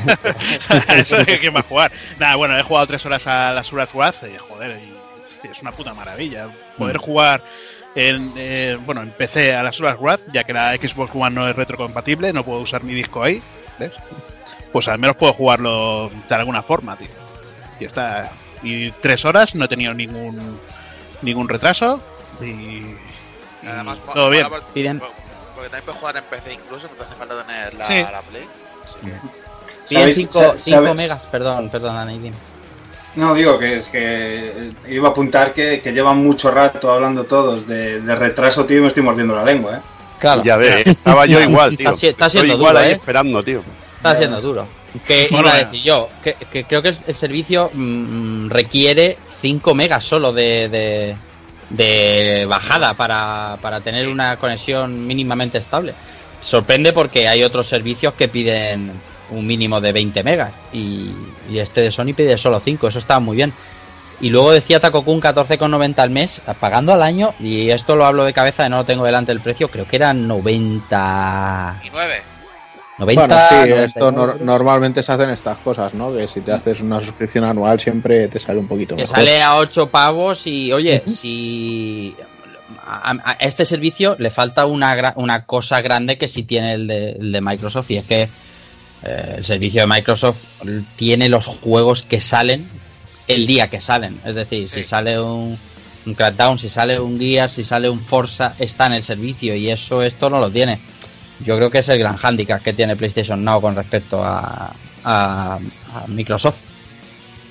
No sé, yo lo Game veo Pass. un poquito, un poquito diferente. Bueno, el Game Pass que debe tener unos 100 juegos, 100, Sí, 150. sí, sí, además van saliendo y van Eh, entrando, Play- sí. PlayStation Now tiene como 600 juegos ya también. O sea, Pasa, pasa Ya. que esto de menos novedades, tío. La verdad Mm. es que. Pero bueno. claro, ¿Cuál- pero yo du- dudo mucho. O sea, Microsoft al final lo, lo tiene que hacer porque, bueno, tiene Claro. que vender estos, estos sistemas y estas suscripciones porque a fin de cuentas no, no trabajan demasiado. O al menos en esta generación no han trabajado demasiado el, el tema de los Switch Parties. Claro. Pero cuando Y- lees la lista de PlayStation, eh, Ujú. Takokun, eh, si, bueno, si eres un jugador medio actual, lo pri- a mí a mí personalmente, lo primero que me llama la atención de digo, ¡buah, esto jugaría! ya me voy a Play 3, ¿sabes? Algún juego de estos que me dejé, o alguno de Play 2 que me gustó mucho, o incluso juegos como, como yo que sé, Alex Kidd en Miracle World, o, o, o algún juego de estos retro que tiene la plataforma que dices, oh, qué gracioso jugarlo. Pero no hay nada de esta generación que me haya perdido que diga, ostras, es que está aquí. Eh, No sé, NBA 2K16 no lo entiendo qué hace en la plataforma, ¿sabes? Eh, entonces, no sé, yo creo que le falta un poquito para que... Pero es que eso le pasa a dos plataformas, también le pasa al Game Pass. O, la, o la re- la retrocompatibilidad de la One. La retrocompatibilidad de la One yo me he encontrado que la gran mayoría son juegos de arcade. Mm. Al menos de los que yo tengo. Bueno. Y, y, juego- y juegos de esto del Carcassonne. ¿Tú te vas a poner a jugar al Carcassonne? pues, pues la verdad es que no. Me podría Bueno. antes jugar, jugar al Ninja Gaiden 2, al 3, y no son ni, ni, ni, ni- ni No, pero, retrocompatibles. pero yo sí que juego haría al Street of Rage, al Street of Rage 2. Bueno, ¿conocéis a alguien que se haya hecho play- que lo haya pagado el PlayStation Now? No, No, bueno, por ir a lo completo. Porque del Game Pass sí que conocemos, pero el PlayStation Now no. Entonces tiene que ser por algo. ¿no? Por lo mejor porque pero- no es atractivo, porque no va bien. Bueno, yo, yo creo que todavía lleva los siete días de prueba. Claro. O sea, Vale, vale. El mes que viene os lo pregunto otra vez y verás como la respuesta es la misma. No lo sé, Eh, depende, ¿eh? Pues yo tengo unos cuantos juegos que quiero jugar. Quiero jugar Sí. a Wet, quiero jugar a Solar Wrath. El mes que viene os lo pregunto y la respuesta será la misma. Sí, la verdad que sí. Por ejemplo, Para- Igual, i- igual el mes que viene te digo que he tocado más el, el PS Now que, que la One. No, hará. yo creo que no conozco a nadie, salvo Mangouras quizá, que no conozco a nadie que tenga el, el, el otro tampoco. el Game Pass. ¿Mm? Que sé que hay mucha gente, pero que yo los Hostia, ¿no? ves. Yo no lo tengo ni activado el mes que me han dado. Eh, para- yo, así para puntillar que no tiene, tiene que ver y no tiene que ver, pues apuntar que no sé si sabéis que este mes en el PS Plus se acaban de, de dar regalitos de PS Vita y de PlayStation 3, que, que ya solo van a agasajar juegos de PlayStation 4 y que sigue costando lo mismo, ¿eh? Venga. Pero eso cuando lo ¿Cuánto tiempo llevan diciendo de lo de PS Vita que no... No, no, Sí, que ya está, que está confirmado. el año Este es pasado. el ult- sí, pero y que este un es el año ya. Claro. Sí, sí, sí. Y- Sí, pero a ver, yo, yo lo entiendo, o sea, es el orden lógico, ¿no? Que son Sí, dos no, plataformas que ya no tienen juegos y no saquen, pero el PlayStation Plus, con el precio que tiene, o sea, tienen opciones, o sea, podían decir, vale, pues a partir de ahora regalamos dos juegos de PlayStation 4 y un juego de PlayStation VR, Ahí por vas. ejemplo, Ahí o, o- o meter un PlayStation Now descafeinado, por así llamarlo, ¿sabes? Sí, claro. Eh, cosas, cosas así y no, no han hecho nada. Yo ya yo lo dije en su momento que estaba bastante decepcionado con, con cómo han gestionado el, el quitar los juegos de Play 3 y, y PS Vita del sistema. Pues sí. Nada, era un, era un breve apunte, como lo anunciaron hace mil años y se cumplía este mes, pues. Bueno, pues seguimos y, y vamos a hablar de lo que em, va a pasar, eh, nada, el próximo martes, el próximo 19 de marzo. Y es que Google lleva toda la semana entre que se le filtran cosas y anuncia cosas porque va a ir a la GDC, a la Game Developer Conference, con algo que según ellos va a ser pues, eh, su nueva visión de lo que entienden por videojuegos. Se les ha filtrado un mando antes de ayer salía eh, publicado que Jade Raymond de bueno de Assassin's Creed y de Electronic Arts después en Visceral estuvo también ficha como vicepresidente vice- vicepresidenta de de la, del, sec- de la- de la- del sector videojuego de la plataforma o lo que sea de Google. Hoy se anuncia que Amy Hennig va a estar en la presentación. Eh, ayer eh, ayer sí, ayer jueves eh, se anunciaba o se filtraba que Google iba a dar soporte para los Joy-Con, para los Joy-Con de Switch y que funcionan en su plataforma. Y se presenta el 19 de marzo. Yo, yo os preguntaría, ¿qué, qué creéis? ¿Qué, qué, qué vaticináis? Que no quiero que sea en Steam Link, que sea algo mejor, por favor. Solo eso. Yo no he visto nada. Yo he visto el mando, lo tengo aquí delante, lo estoy viendo. Que el mando es... es- A ver, he visto, un, he visto un vídeo que van haciendo alguna presentación, pero... Eso es.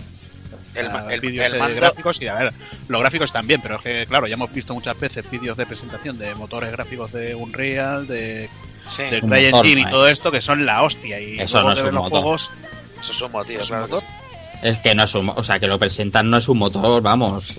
Hombre, no. Bueno, a ver, si te presentan el Joy-Con, los mandos estos, pues no. A ver. El mando se ha filtrado, mm, todo se ha Sí. dicho, ¿no? O- y no sabemos si realmente la filtración es cierta, pero Y consola nueva no esperáis ninguno. Una, una olla, 2.0. yo, yo es que creo que con el.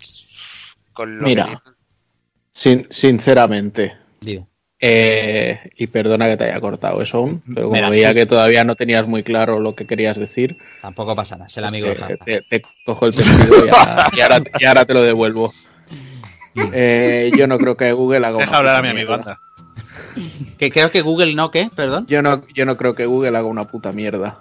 O sea, intentarán lo que quieran, pero no olvidemos que el 80% de los productos de Google fracasan y se mueren sin pena ni gloria.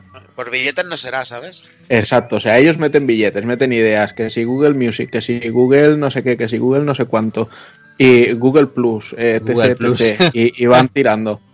Y lo que funciona, pues venga, va, lo dejamos, lo que no, pues a la mierda.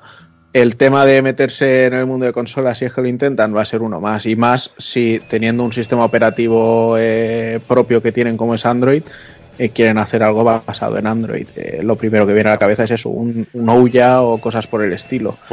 Y, y No puede todos, ser, ha- todos, ha- todos han perdido esa batalla y, y Google no, va a ser. ser... O sea, no Pero- va a hacer como Microsoft cuando anunció la Xbox. Después, Y- de este, y- después de este y- comentario no nos encontráis en Google ni de milagro, macho. Y, tam- Pero, y una- tampoco, y tampoco creo que se vayan a asociar con Sega para hacer una consola. No, pero una No, cosa, también, no, es- no, no. también estaba los del Project Cars, me parece que eran, que Sí. estaban hablando de una. Igual es algo, Bueno. algo que tiene que ver con eso. A- Sí, que estaban enseñando y, hablando. Y, eh, ta- y también no hace mucho se hablaba de la plataforma de gaming que iba a hacer Amazon y que ya tenía unos juegos exclusivos y no sé qué y no sé cuánto y que en qué ha quedado eso. Pero lo de Amazon no es. Es, es tipo. Streaming todo. No sería con consola ni nada. Bueno, yo creo que esto también lo sería, ¿eh? creo, ¿eh? no lo sé. Lo que vaya a presentar Google, lo que sí que está claro. Que presenten algo tipo pueden usar librerías un, Android. net- un Netflix de videojuegos, por llamarlo Esa- así. eso es lo que yo estaba me, mm, barruntando. Eh, pues quizá puedan hacerlo. Eso pero- estaba barruntando porque, por ejemplo, hace un par de meses había unas pruebas en, en- en Google Chrome para jugar Assassin's Creed Odyssey eh, simplemente a través del navegador. Y funcionaba. Entonces, claro, basándote en eso, eso que dices tú del un Netflix de videojuegos que, que usamos mucho, me, me encajaba. Por eso os preguntaba. Hombre, ya tienen hecho lo, que- lo que es la parte de sincronizar cuentas con lo de Google Play. Igual lo podrían extrapolar ahí a la nueva consola o al sistema que quieran meter. Hmm. No sé, no estaría mal. Pero bueno, como dice, como dice Juanan, yo estoy más o menos igual que él. Ya veremos. Ni consola ni mierda. Yo lo que quiero es que les salga bien, porque la competencia siempre es buena. Cuando hay un par de servicios, sobre Sí. todo ahora en esto que estamos hablando de lo que ha dicho Jo- Juan, de Amazon que quiere su plataforma, si Google sacara ahora su plataforma, la competencia siempre, siempre ganamos los demás, porque se asocian unos con unas compañías, otros con otras, y tú pinchas de donde te interesa. Dime, dime eso. Que actualmente Amazon te está regalando juegos. Bueno, regalando. Bueno, Twitch, claro. Twitch es un servicio, pero bueno. Las plataformas ya, madre mía. Ahora también está ahí la de Epic on Fire. Sí, sí, ya ves. No lo veo tan on fire, ¿eh? la Epic. Bueno, te regala un juego que- todas las semanas. Muy, muy vacía. ¿eh? Y Sí, claro, claro, claro. Es que lo estamos comparando con un, con un mamut. con un titán. Bueno, vamos por lo siguiente. El pasado sábado también, eh, estando nosotros presentes en la Feria Retro de Albacete, los compañeros y amigos de Arcade Vintage presentaron el que va a ser el primer museo de videojuego en España. Eh, sí que hay otros en Europa, como en Berlín y demás, y han conseguido de, de alguna manera aliarse con el ayuntamiento, en este caso el ayuntamiento de Ibi, eh, para hacer un museo de videojuegos, dejar el local que tenían en Arcade Vintage en Petrer eh, a un lado y meterse de lleno con este museo en el que, en el que bueno, como decimos, eh, Eh, con apoyo institucional han conseguido una nave de una fábrica de juguetes, IBI, para el que no lo sepa, es la ciudad del juguete por excelencia, el territorio español. Y en ese plan de reconversión, el Museo del Videojuego les, les, encajaba muy bien. Y han eso, una nave de juguetes muy antigua, se llama la, fábrica Rico de, de, siempre, la han remodelado y han conseguido un, un, contrato de cesión, así que amplían los metros por mucho, eh, pasan de ciento y pocos metros que tenía Arcade Vintage en Petrera a más de mil, eh, pasan, de, ya, pasan de tener apiñadas eh, unas 100 máquinas a poder tener 300 eh, bien, bien divididas, espacio para conferencias, para los que tenemos podcast, para presentaciones, para visitas, eh, pues ya sabéis, escolares y demás.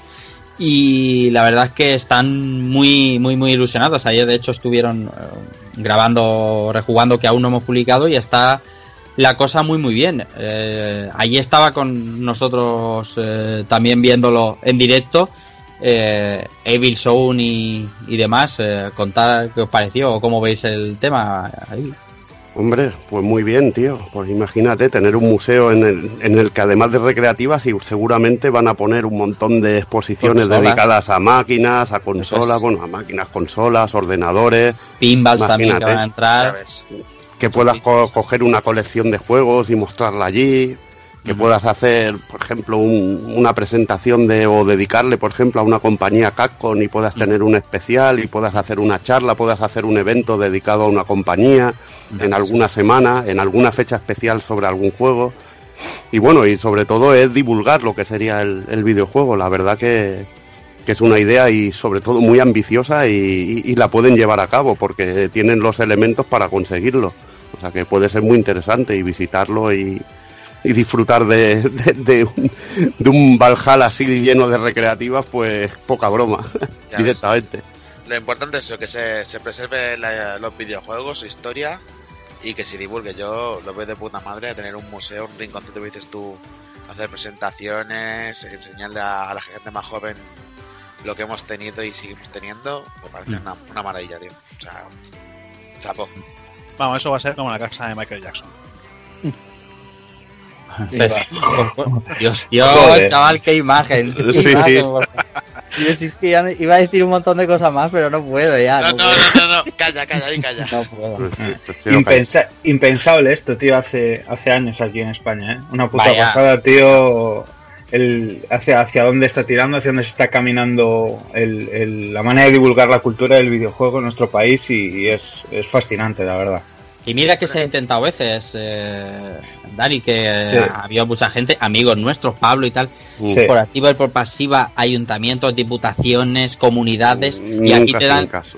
Exactamente, siempre te dan la espalda, el videojuego está bueno, no apestado, pero bueno, ya lo, mm. sabemos mejor, nosotros mejor que nadie. No se, sí. nos, no se nos valora igual que a los demás artes. Y, y, yo creo que es la primera piedra de otras tantas, porque sí, sin duda. de hecho, y, y, y, es mera casualidad, el viernes, el viernes por la noche me llegó un correo, que ya se sabrá de quién, de otro museo que se está montando por la mm. zona noreste de, de del territorio español. O sea, es, sí. es mm, gratificante ver que, jolín, por, por, por, fin alguien mm, un poco te reconoce, ¿no? Y te cede un sí. espacio, te da unas facilidades y eso, joder, qué guay. Bueno, pues después de estas noticias vamos a cerrar la sección con una que creo que es necesario que empiece a, a, comentarse, si bien es cierto que todavía no hay nada claro y no hay unas posiciones oficiales ni historias, pero hoy mismo ha, bueno, han salido unas declaraciones muy duras de, de, la gente de Limited Run Games, ya sabéis, esta compañía que se dedica a hacer ediciones físicas de algunos títulos indies y demás. Y es que, bueno, hoy han podido anunciar que por fin van a lanzar la, la versión Wii U de Action Verge, este juego que tanto ha, llegado a gustar por aquí.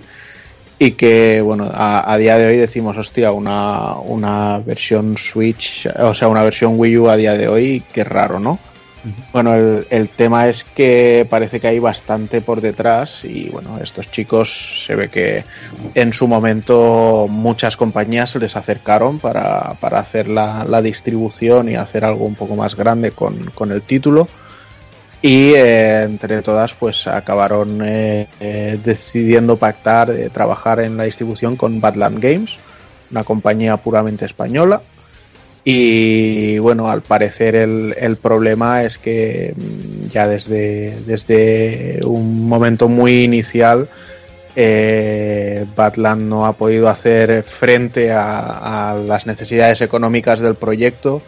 Incluso han llegado a, pe- a pedir que Limited Run Games fiase esta, estas eh, impresiones de los juegos, esta- estos desarrollos y, y pagárselos a posteriori.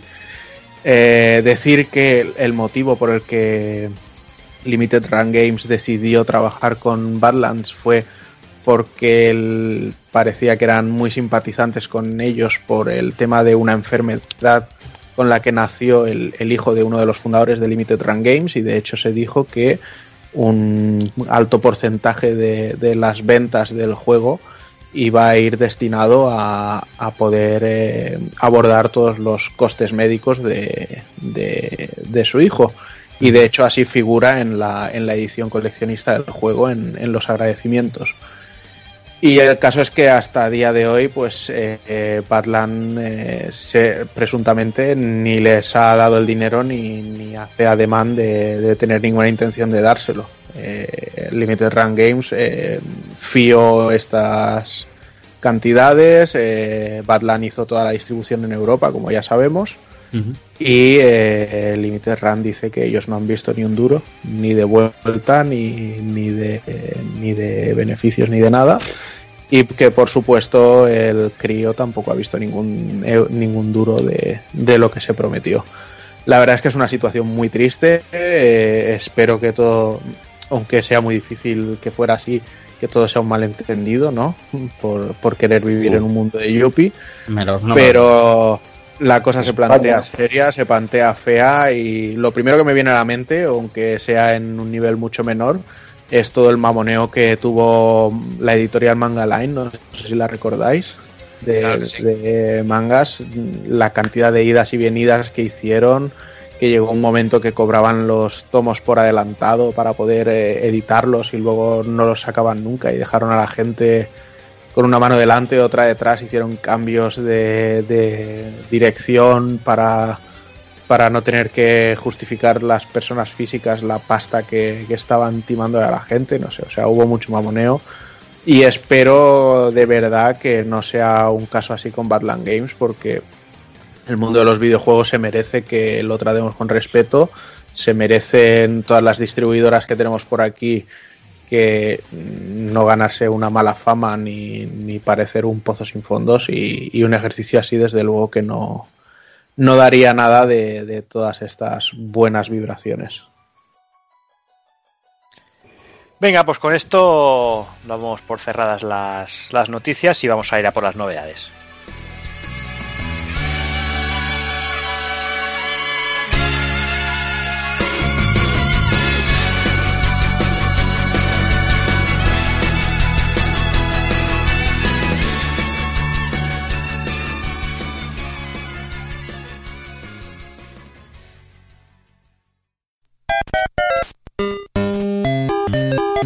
Visítanos en pulpofrito.com. Te esperamos.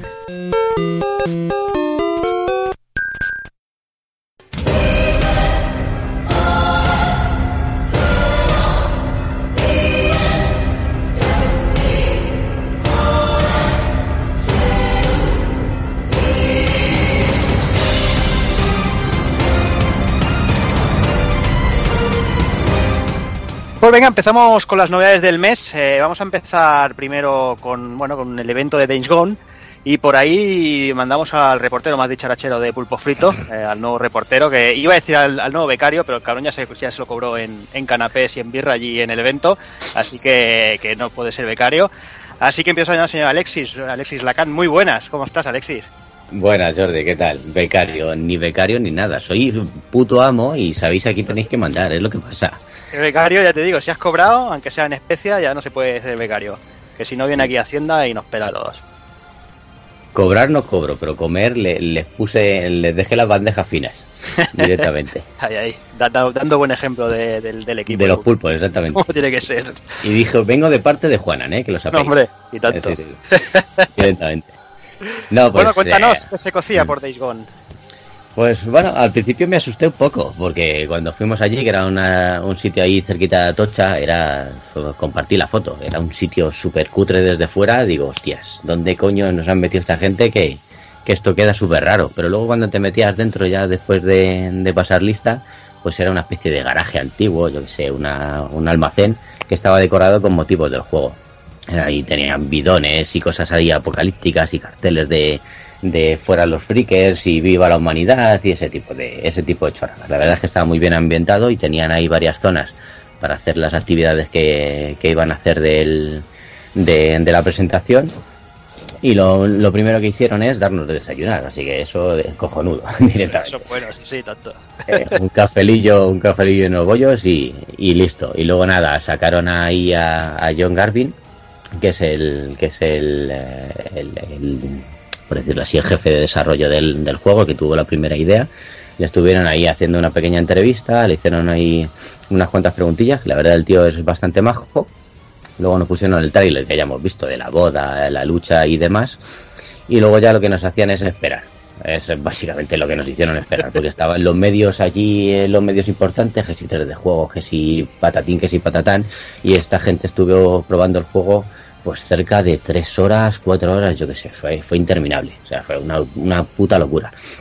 Pero bueno, mientras tanto te amenizaban, pues eso, te sacaban canapés, te dejaban hacerte una foto, te ponían en la moto, que ya habéis visto el vídeo, te, te hacían una placa y, y cosillas así, o sea, actividades para dejarte un rato ahí ocupado y charlar con la gente. Mm. Pero os digo, nosotros entramos a las 10 de la mañana y hasta las 3 y media no me dejaron jugar. O sea, fue una, una pasada, casi nada. Pero bueno, en principio es eso, nos eh, en la entrevista presentaban un poco los puntos más importantes, que decían que no se podían comentar ni nada hasta, hasta el día 6. Luego salió el, el doblador, que es Claudio Serrano, que le conocéis de a lo mejor de las películas de Batman, el Christian Bale, el que dobla a Christian Bale generalmente. Hizo una presentacióncilla. Y, eh, y después cuando ya nos empezó, nos, nos dejaron jugar, bueno, te ponían en una tele que tenía seguramente una consola de una consola de estas de debug porque no parecía no parecía una consola normal, no se veía, pero se notaba que, ha- que hacía cosillas raras, no tenía un menú normal.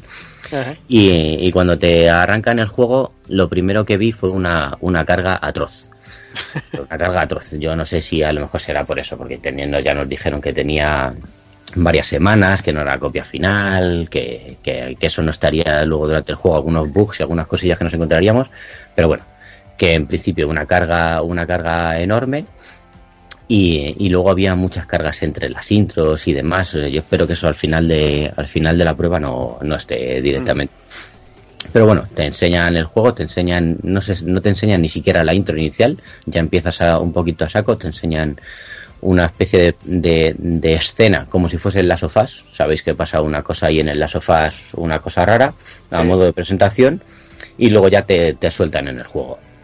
Empiezan, es una especie de, de misoncilla modo de tutorial, donde tienes al compi que vas a tener en, en varias partes del juego, en una persecución de moto, que la verdad es que era muy muy lentorra porque porque al ser tutorial pues te estaba enseñando los controles y gira por aquí si das este botón y ese tipo de cosillas. Se hacía todo muy lento y cuando bajabas también.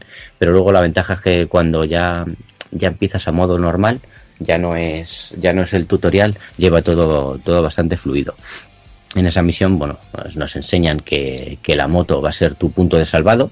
Es decir, si quieres grabar partida, tienes que volver a la moto. Eh, y aparte tienes que, que procurarle combustible. ¿sabes? Tienes que, que- que evitar que se rompa, la tienes que reparar. eh, y si quieres grabar partida y apagar la consola, por decirlo así, eh, tienes que volver a la, a la moto. Entonces eso ahí, eso no sé luego cómo lo integrarán bien, porque yo entiendo que si te matan o si estás cansado de hacer una zona y tienes la moto a tomar por saco, te dejarán grabar en checkpoints o alguna cosilla. Pero vamos, en principio lo que nos dijeron era eso, que, que sería una parte muy importante del juego y que tenemos que cuidarla y que, y que en principio es la parte para, o sea, el, el punto para salvar, aparte del desplazamiento. Eh, después de, estas cosillas que, que te ponen a modo de tutorial, ya te hacen una primera misión en la que lo primero que se ve es una especie de modo detective, como si fuese Batman. Básicamente tú le das a un botón y puedes ver los rastros de, de la persona a la que estás a la que estás siguiendo. Y luego te enseñan el modo crafteo, que el modo crafteo es muy muy parecido, que por eso yo creo que, que dicen que es muy parecido a los sofás, es al, al rollo crafteo que tenía, que tenía ese juego también. Tienes una rueda de selección, eh, pues eso, para elegir las armas, y eh, para elegir los, eh, los objetos, pero al mismo tiempo si das un toquecillo más, los puedes crear. Es decir, puedes crear, puedes utilizar un botiquín, pero al mismo tiempo puedes crearlo. Puedes, puedes tener una botella, pero al mismo de la botella crear un cóctel molotov. Puedes elegir eh, la pistola y al mismo tiempo ponerle un accesorio, es decir, el típico silenciador y cosas y cosas por el estilo. Y eso es muy muy muy parecido. La verdad es que es muy muy intuitivo, es muy muy fácil de hacer y estaba y está bastante bien.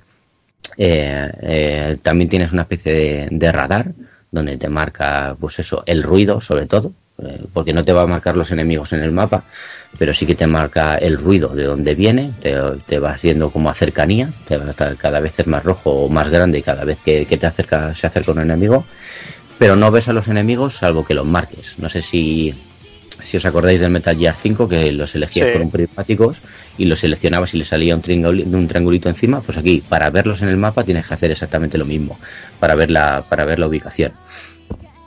Y eh, luego ya hay un, hay un pequeño combate, tanto de disparos, que la verdad es que a modo de disparo es, es un poco impreciso.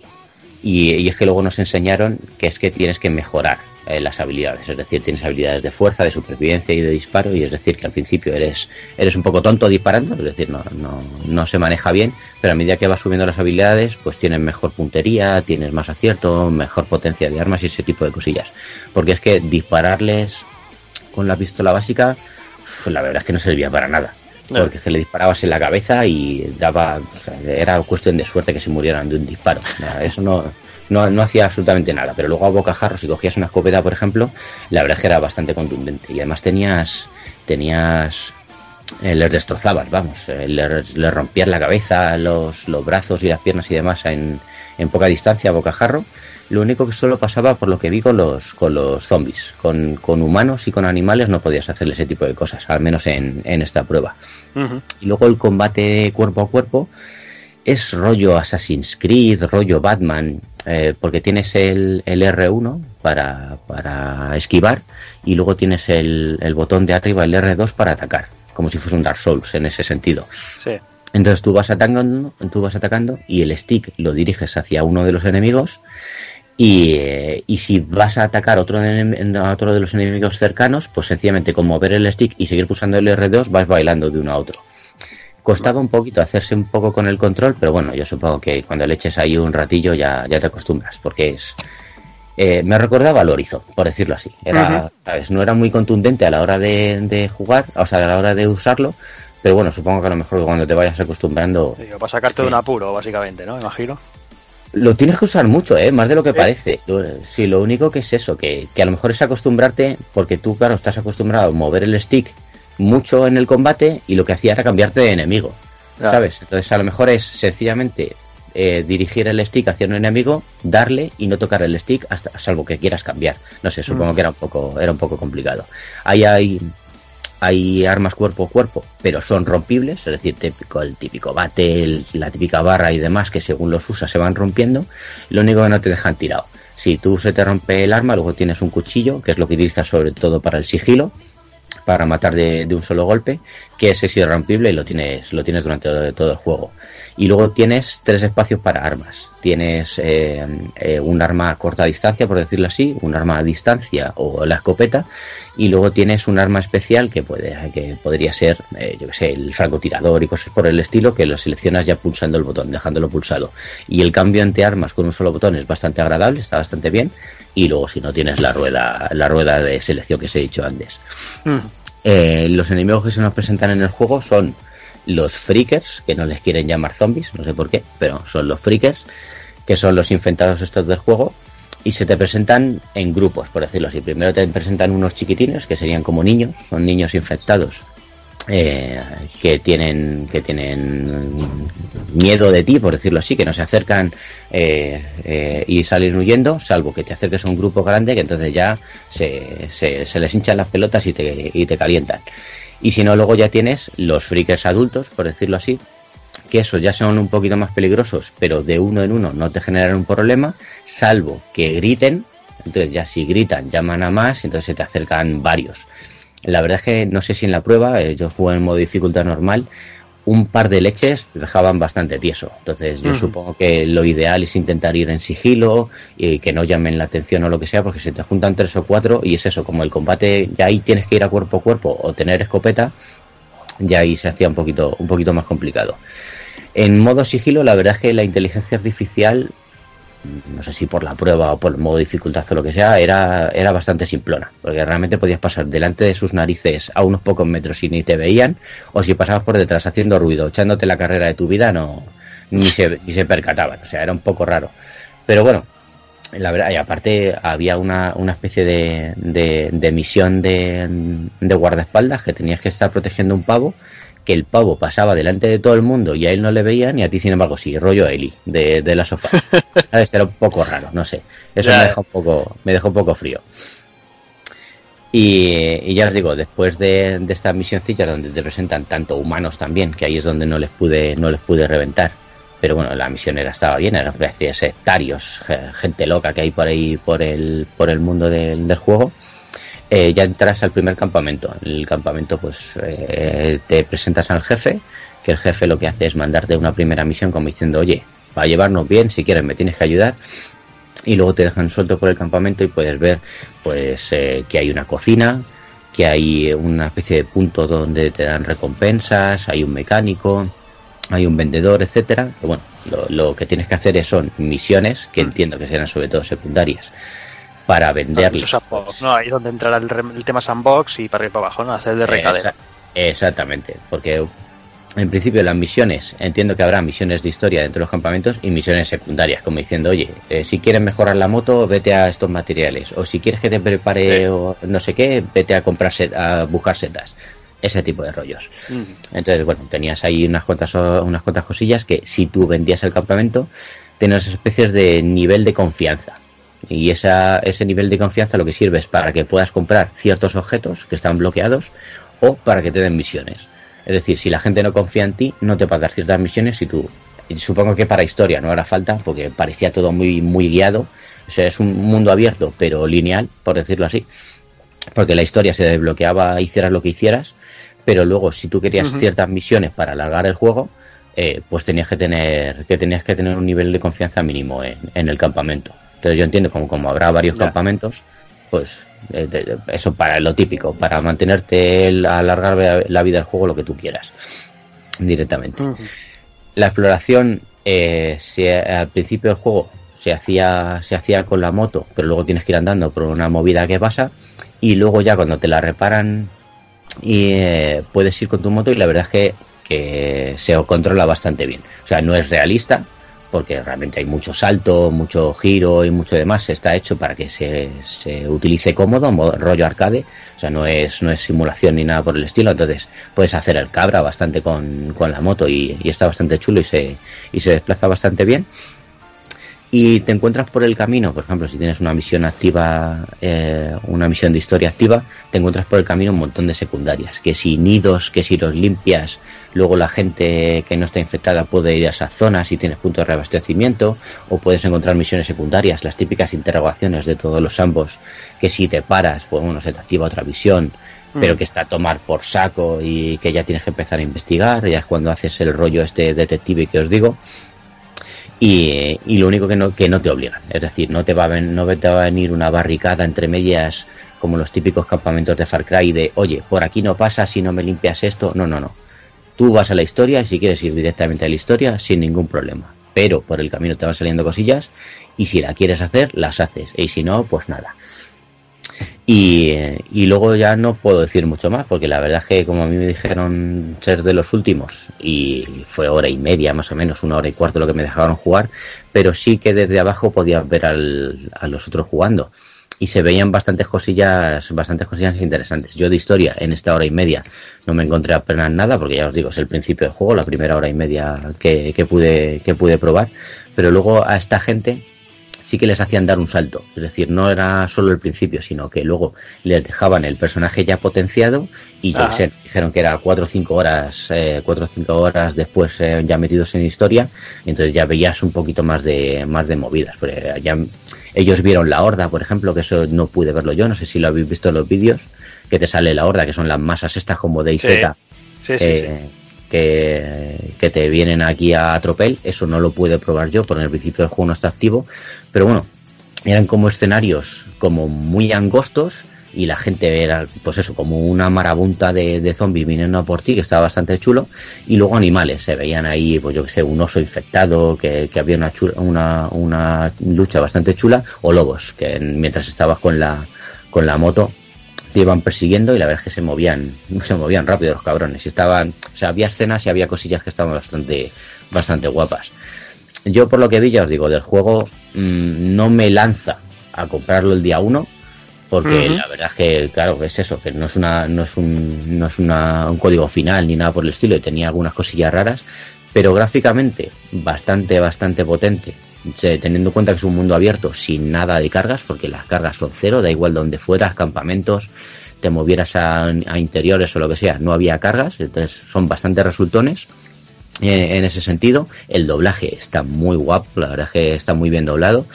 Y lo único que es eso, que le, que le ves que en esa hora y media que he podido probar le falta chicha. O sea, me, me ha faltado ver esas cosas que a lo mejor se ven en los trailers y demás y que llaman la atención. Claro, el problema del sandbox, ¿no? Empezar en en bragas como el que hice Claro. te pierde gran parte del juego en sí.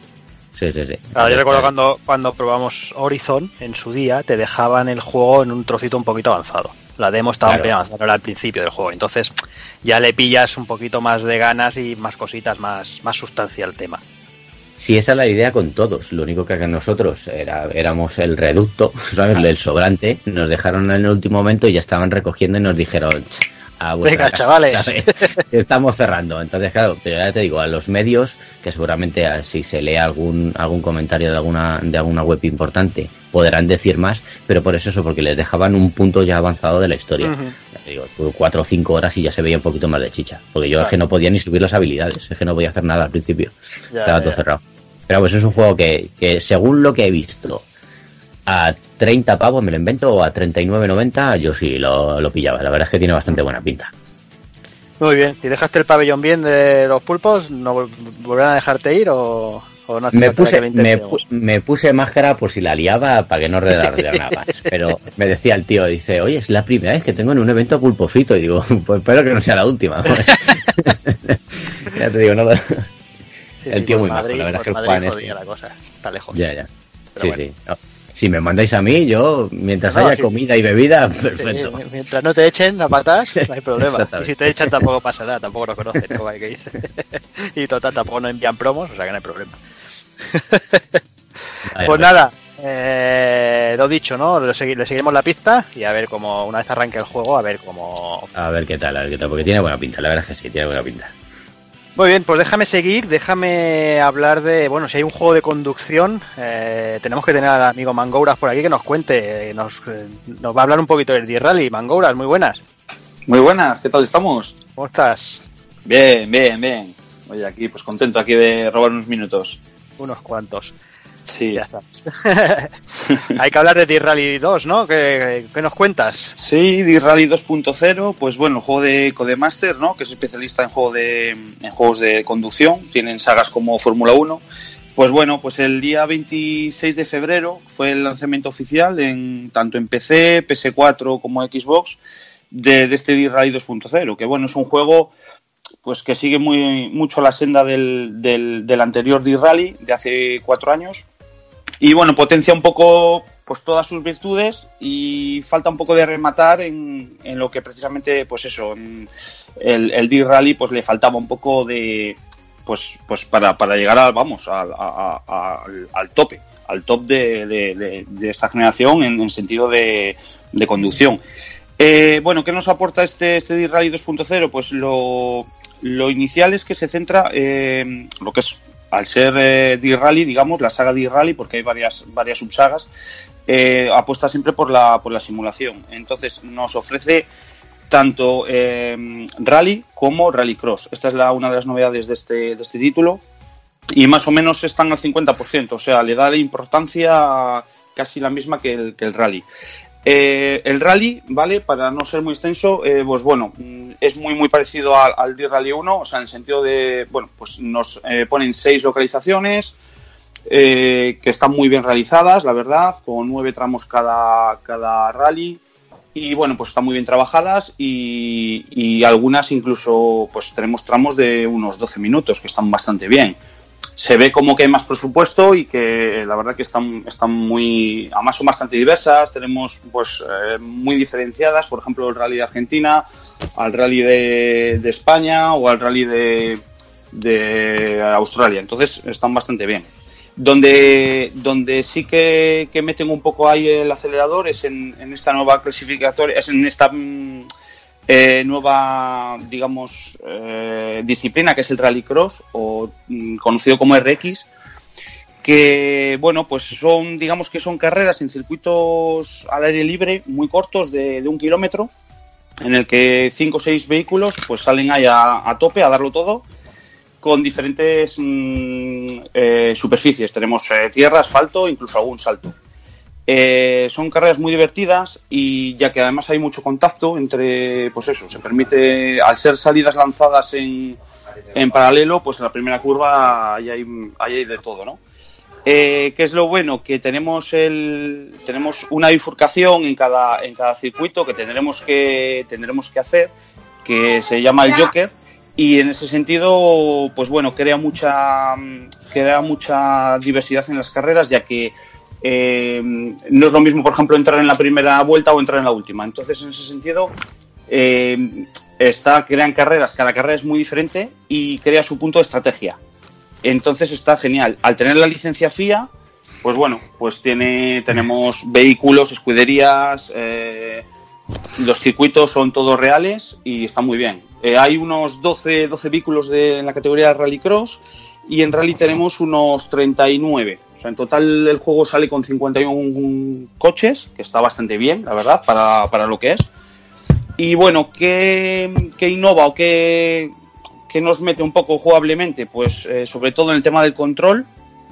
Han metido nuevas físicas, pesos, balanceos. A la hora de dar golpes sentiremos que los coches pues, son pues, más realistas. Eh, han metido pistas con deformación, eso quiere decir que, por ejemplo, pues no es lo mismo mm, en, la disciplina de rally, por ejemplo, no es lo mismo salir abriendo pista que, por ejemplo, si salimos cuartos, que ya veremos mm, trazadas de, otros vehículos, nos afectará también cuando entramos en las roderas, eso está genial. Y incluso, por ejemplo, podremos elegir si salimos con rueda de repuesto o, o hasta un máximo de dos ruedas de repuesto. Eh, cada rueda de repuesto son, por ejemplo, 20 kilos. Y bueno, pues es, una, es un detalle que, que está, está bastante chula. Eh, a nivel gráfico, pues eh, sigo utilizando el motor Ego, que es que lo utiliza mucho Codemaster, pero la verdad es que le han pegado un, una buena dopada al, juego. Se ve muy bien. Yo lo estoy jugando en, Xbox X y, y, la verdad es que tiene incluso modo para 4K. Es el modo, bueno, no son 4K nativo, pero es dinámico.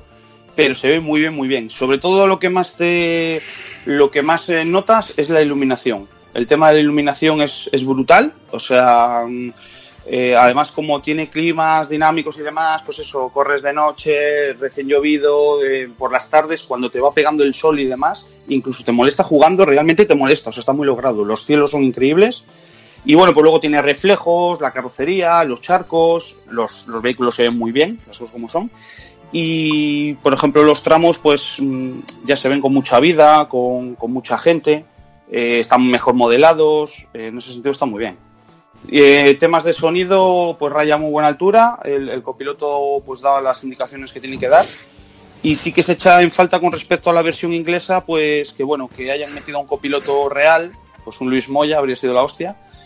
Y ya que en la versión inglesa, pues bueno, está el copiloto de Peter Solver y pues hombre, le da mucha más vidilla. Pero bueno, en ese sentido está, está muy bien.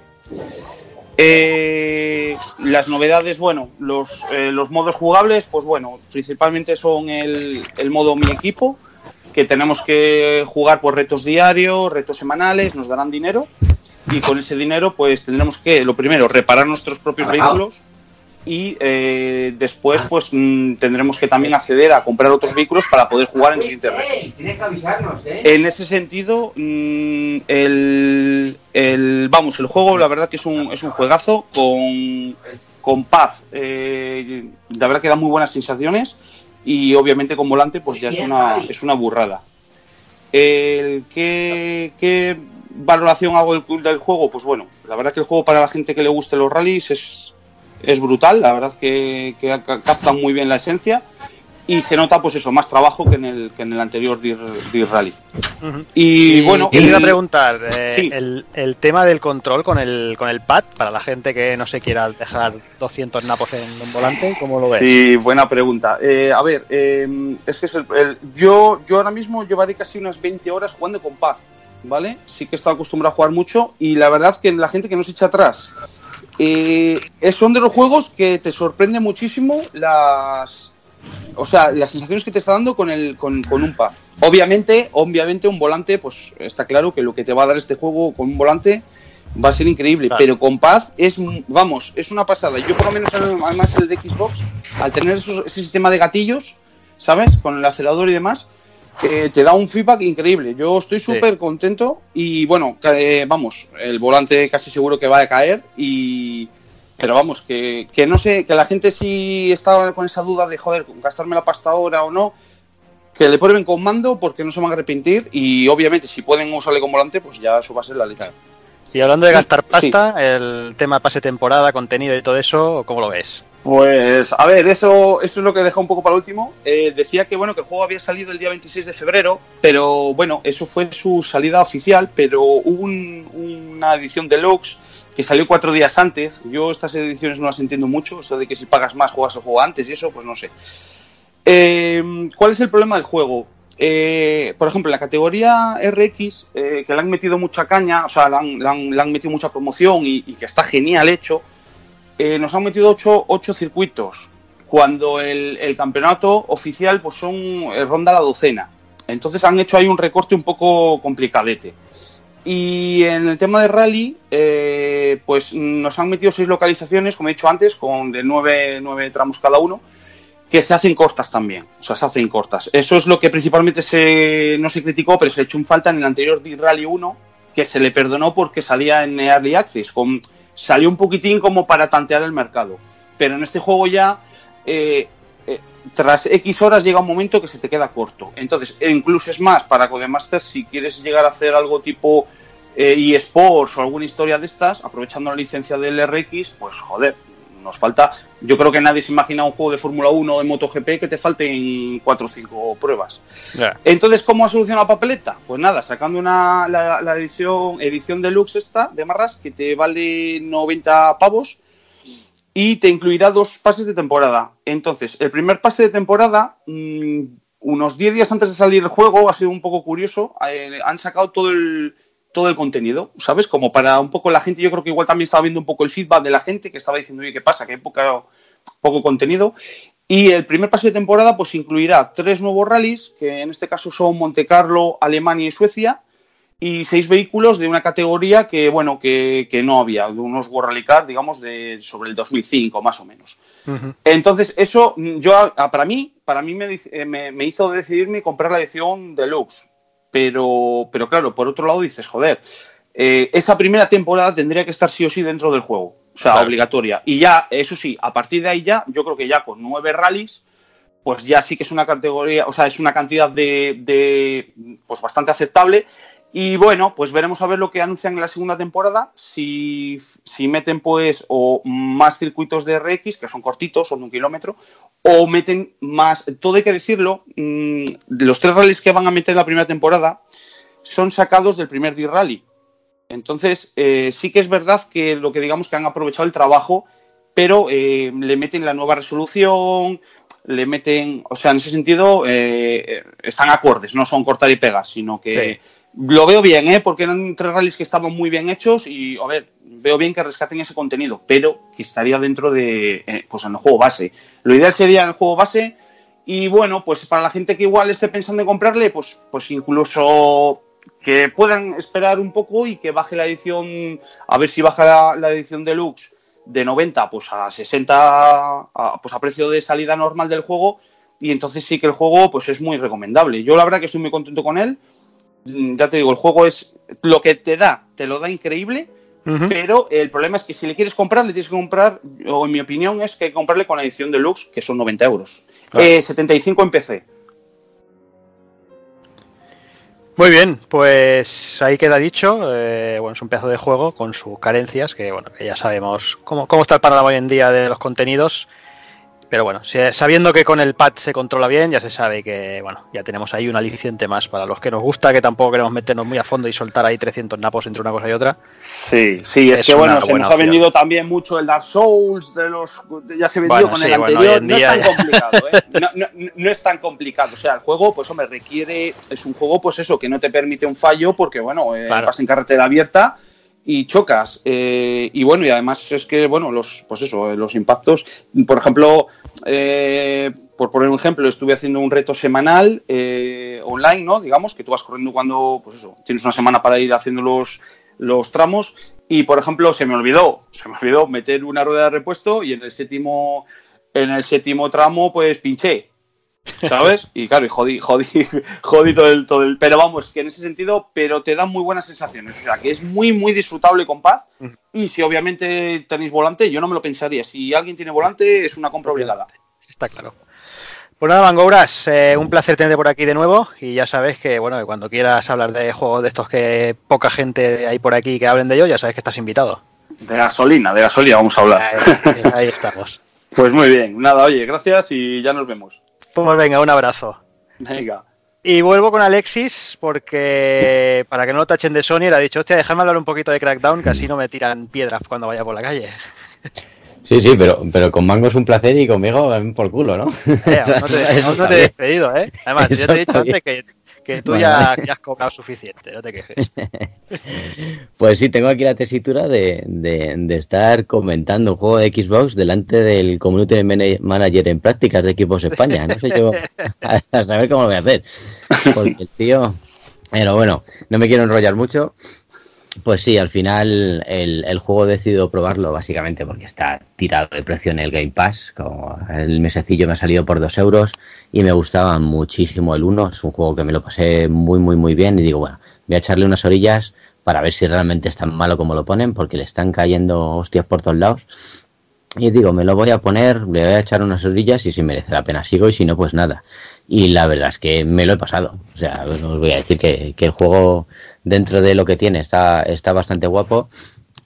Y más que nada porque se, se anunció creo que para el 2014 más o menos, pensado para salir en el 2016 o cosas así, y ha salido ahora en el, en el 2019. Ha estado pasando de mano en mano, que creo que eran los de Ruffian Games, que eran los, los antiguos desarrolladores que cambiaron de nombre, para terminar al final en los de Sumo Digital, que han pasado de los coches a esto. Y bueno, yo creo que han hecho lo que han podido. El juego está, está bastante entretenido. Eh, lo único que, bueno, tiene, tiene sus carencias. Luego lo que tiene el- es el modo multijugador, el, modo demolición este que han sacado, que es que es una aplicación aparte, que lo hace otra persona, o sea, otro, otro grupo de desarrollo. No sé, es, un cacao bastante raro uno. Tienes que salir de uno para entrar en el otro. Es, es, es muy raro, muy raro. Eh, bueno, entre que salía baratillo probarlo y, y también estaba este, el, el Terry Cruz, el actor este que, que la verdad es que me cae bastante simpático, digo, bueno, le voy a echar unas orillas y, y me puse una noche y le eché tres o cuatro horas al final, al final del tirón porque es un juego que tiene sobre todo mucha inercia. En, en el juego te sale a elegir a Terry Cruz, que tienes varios agentes eh, para elegir, eh, son todos eh, genéricos, totales, pero Terry Cruz es el único así que tiene personalidad y, y cara y ojos, y lo único que se diferencian entre ellos es que tienen, por decirlo, un plus de, de, experiencia en ciertas habilidades. Es decir, Terry Cruz lo tiene para fuerza y para disparo, eh, hay otros que lo tienen para, para demolición, con lo que sería explosivos y, y conducción y cosas así, pero da igual el que cojas porque luego al final, a medida que vayas jugando, según tu forma de según tu forma de, de disfrutar el juego, es decir, si quieres ir a puñetazos, si quieres ir a disparos, si quieres ir conduciendo, esas habilidades específicas son las que se te mejoran. Luego lo único que sí que es común para todos son la, agilidad, que son los típicos orbes, las pelotas esas verdes que vas que ves repartidas por todo el escenario y que sigue siendo igual de igual de adictivo para sea por ellas. Es que en cuanto ves una pelota verde por el camino, te da igual lo que estés haciendo que vas directamente a por ella. Ese, esa adicción que tenía el 1 sigue estando aquí. Vas mejorando el personaje y la verdad es que merece la pena pararse a por ellas porque te dan eh, más agilidad, tal cual como dice, pero luego además te ofrecen un doble salto o un triple salto y un dash aéreo que puedes hacer. Entonces, para poder acceder a mejores zonas y avanzar mucho más rápidamente, merece la pena pasarse, pasarse a por ellas. Eh, luego, em, en el modo misiones, eh, como se te presenta el juego, vamos, tiene una historia a la que realmente no le he hecho mucho caso, porque no, no ha hecho falta, ellos se, la han inventado un poquito por encima y le han puesto, le han puesto ganas, parece, pero es que no me ha hecho falta. Eh, más- va más o menos sobre una corporación que se llama Terranova, que, que está controlando la ciudad y, y tiene medio esclavizada a la gente. Entonces, lo que tienes que hacer tú es, eh, como agente de la agencia, que se llama así, eh, tienes que ir derrotando a los cabecillas principales que controlan diferentes actividades, pues yo que sé, coches, eh, fábricas de coches, eh, o, o una inteligencia artificial que, que controla el transporte, o si no, fábricas de, de droga y ese tipo de cosillas. Lo que tienes que hacer, como en el 1, derrotar a los diferentes cabecillas para llegar a la jefa, a la jefa última que está protegida y que no puedes acceder a ellas hasta que no mates a los cabecillas. Pero básicamente porque está en una especie de, de, de torre, de edificio alto, eh, que está llena de trampas. Entonces, eh, por ejemplo, el que el cabecilla que controla las drogas ha puesto un gun venenoso. Entonces te matas si, si entras. El que controla la seguridad, pues tiene unas torretas que te destrozan si te intentas acercar. Entonces, de lo que se trata es como en el 1, de derrotarlos a todos para poder, para poder acceder a ella. Y la historia es que la verdad es que te empiezan a salir intros y cosas, pero es la típica excusa para, para mantenerte de una misión a otra y que te vayan contando alguna cosilla, pero que realmente no hace falta. Se te presenta un tutorial muy sencillo, donde te presentan más o menos cómo vas a controlar las armas, cambiar entre ellas y las habilidades que puedes hacer desde el principio. Te viene uno de estos pequeños cabecillas que cuando le matas ya se te abre el mundo abierto.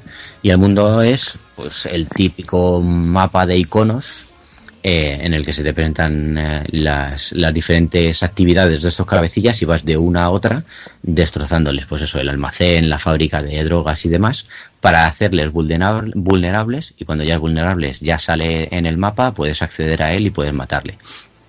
La verdad es que los, puntos están muy bien repartidos porque están hechos de forma de que tú vayas de forma natural de un punto a otro, eh, eh, quitando estas actividades para que lo último que hagas en esa zona sea el jefe o esté muy cerca. Entonces es, es bastante, es, es inercia pura ir de un punto a otro, vas haciendo misioncillas, eh, te matas al jefe y pasas a la siguiente zona del juego.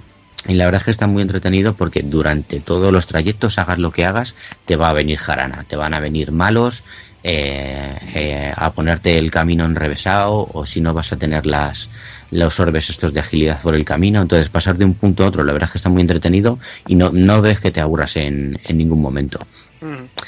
Eh, y luego es eso, es que eh, a la hora de controlarlo se controla exactamente igual que el 1, es decir, puedes ir a disparos que tienen que tienen el apuntado fijo, es decir, el apuntado automático, perdón, es decir, que tú no puedes apuntar específicamente a un apuntado libre, pero sí que te dejan subir con, con el stick a la cabeza, a los brazos, al cuerpo, a las piernas, pero que realmente es que te vienen a cholón, te vienen cientos. Entonces es que realmente no, no te hace falta ponerte a ponerte a, a apuntar. Cuando vayas, disparas ahí al bollo y seguro que vas matando, que además es lo que mola, el, el estar matando a cholón, ma- matarle, en, tirarles coches, tirarles piedras, de, saltarles encima y, y pegarles un puñetazo desde arriba. O sea, es bastante entretenido y además es bastante caótico y, y mola.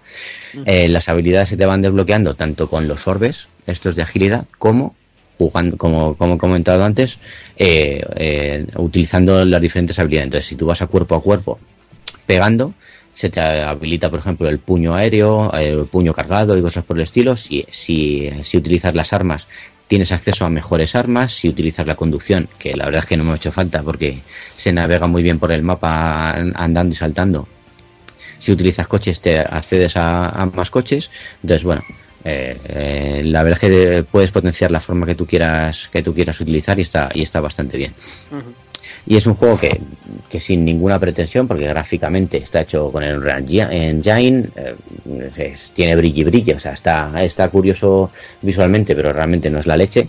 Yo supongo que por eso, porque es un mapa amplio, abierto, en el que no tienes cargas ninguna, tú puedes ir de un punto a otro sin ninguna clase de carga, ni siquiera jugando en cooperativo, que estuve echándome una partida con Rafa, con Nipsey del, del, grupo, un abrazo, tío y podíamos estar cada uno en una punta del mapa y sin ningún problema cada uno podía estar a lo suyo sin cargas ninguna y sin molestarnos. Luego nos uníamos, hacíamos una misión conjunta y, y tan tranquilos. Y es eso, que a lo mejor gráficamente es muy sencillote para poder permitir para poder mi- permitir eso, porque realmente son gráficos, yo que sé, de 360 pero con, con texturas 4K, o sea, no, no tiene mucho más.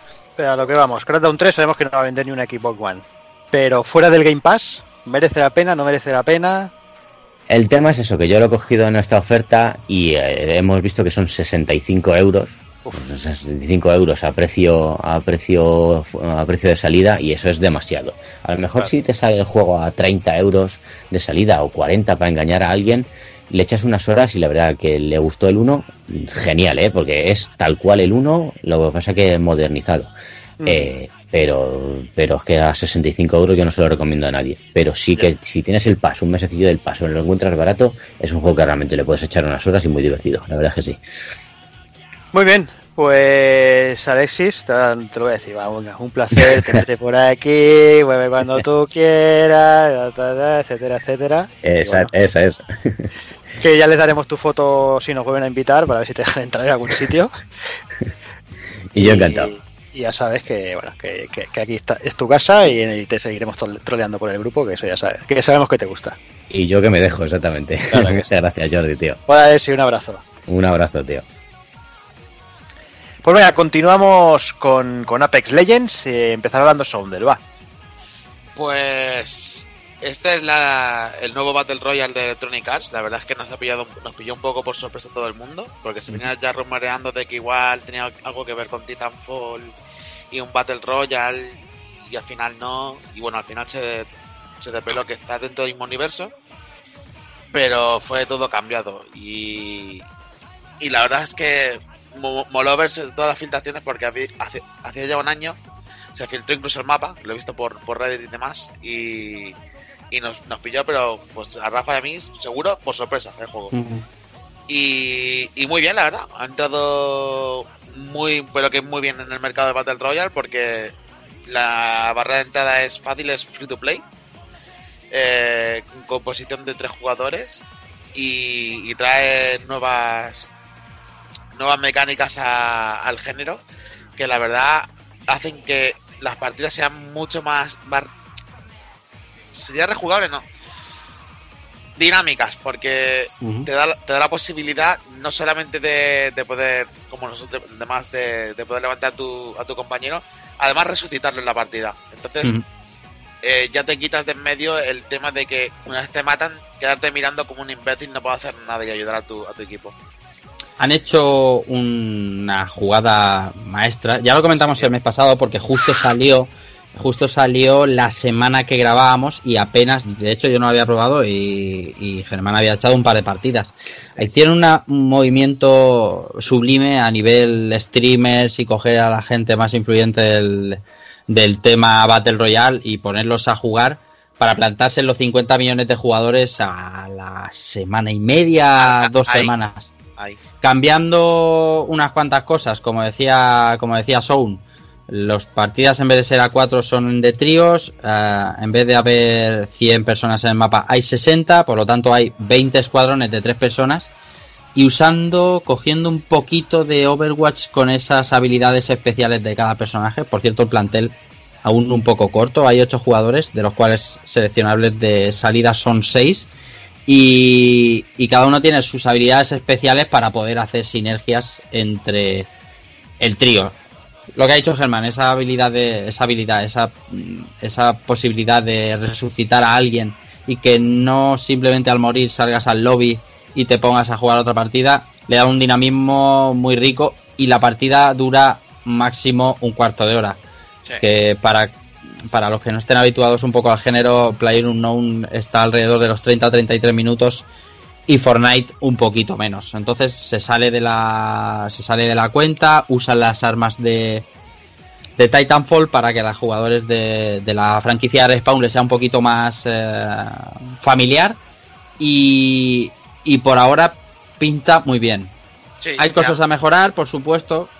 Eh, hay una plaga absoluta de, de cheaters ahora mismo. Porque ya como ha dicho Germán, la barrera de entrada es mínima.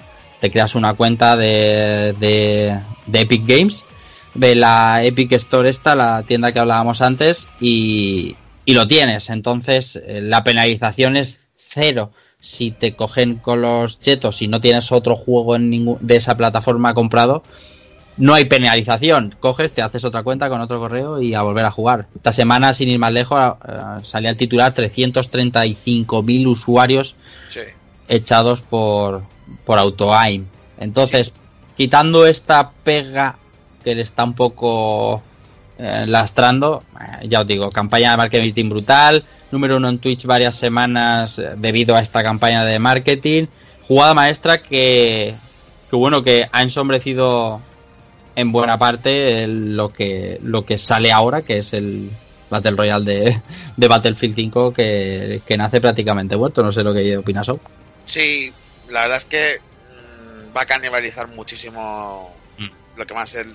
Yo, por, por mi parte, no va a ser mi primera opción jugar a, al Battle Royale de Battlefield 5 y podría porque lo tengo, tengo el juego. O sea, Nah, Apex, Apex ha demostrado, perdona, Sí. Que, que- que no estaba todo inventado y que, que, que queda un poco de margen en esto del Battle Royale.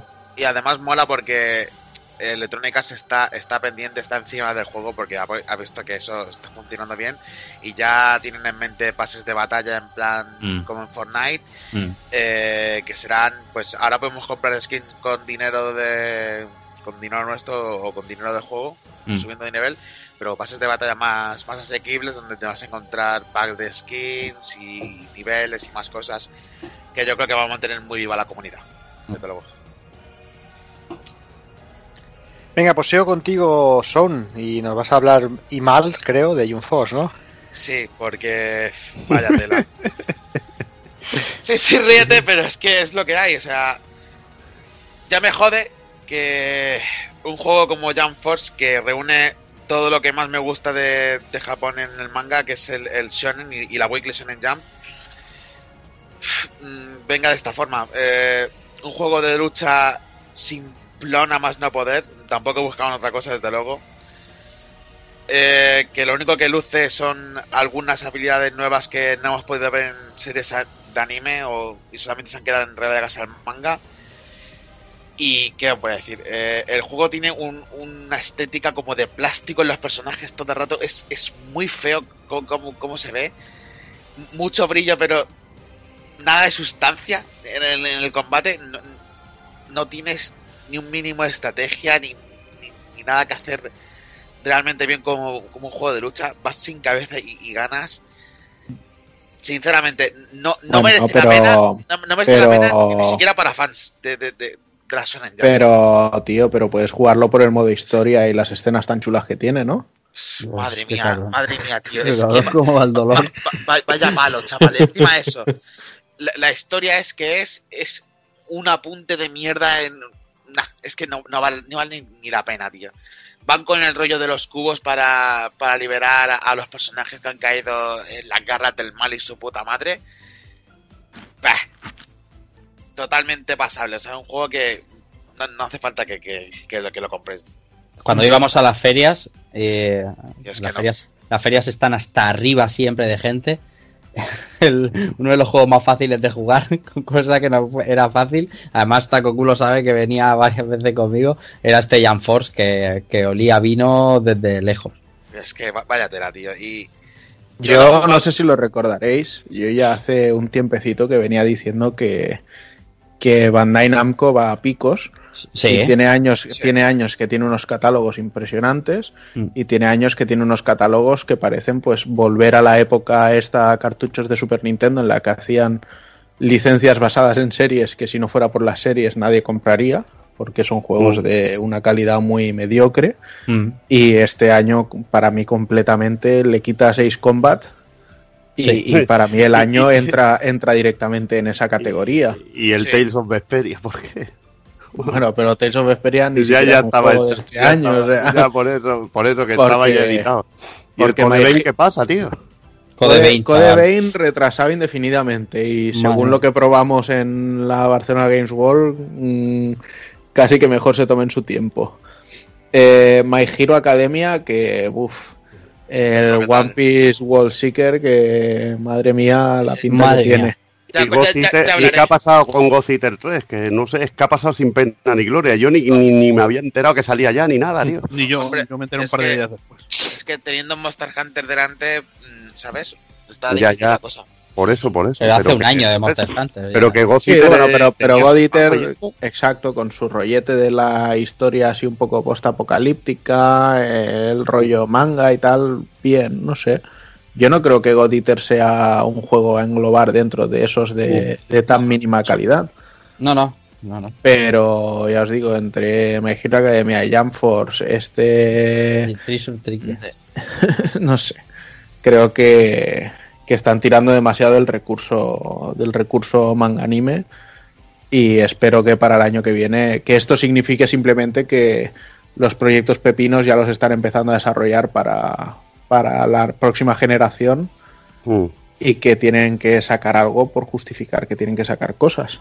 Hablando de Namco Bandai y Takokun, mm, Goku de Dragon Ball GT para Dragon Ball Fighters.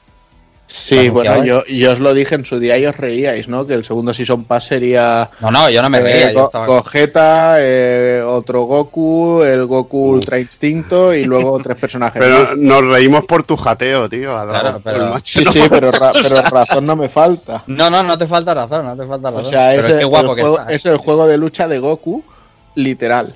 De Goku y sus amigos. Y ya Pero- está. Claro, Porque es pero- Goku flor. 1, Goku 2, Goku 3, Goku 4. Goku 4, porque el Goku pequeño, como se transforme en Goku 4, ¿Cómo se regodea, eh? ¿Cómo se regodea, tío? ¿Cómo se regodea el tío? Bueno, lo que, se, lo que se comenta es que la transformación en Saiyan 4 es el Ultimate del. hombre, del- por favor, por, por favor, madre mía, va a ser eso lo más grande. Madre mía. En fin, sigamos. Eh, es que habláis de Goku cuarta y ya me, me dan los dolores. Eso no existe, tío. Sigo con Hazard y sigo con va. Bueno, pues juego que critica la prensa, pues juego que me, que me tengo que comprar. Eso está, eso está claro.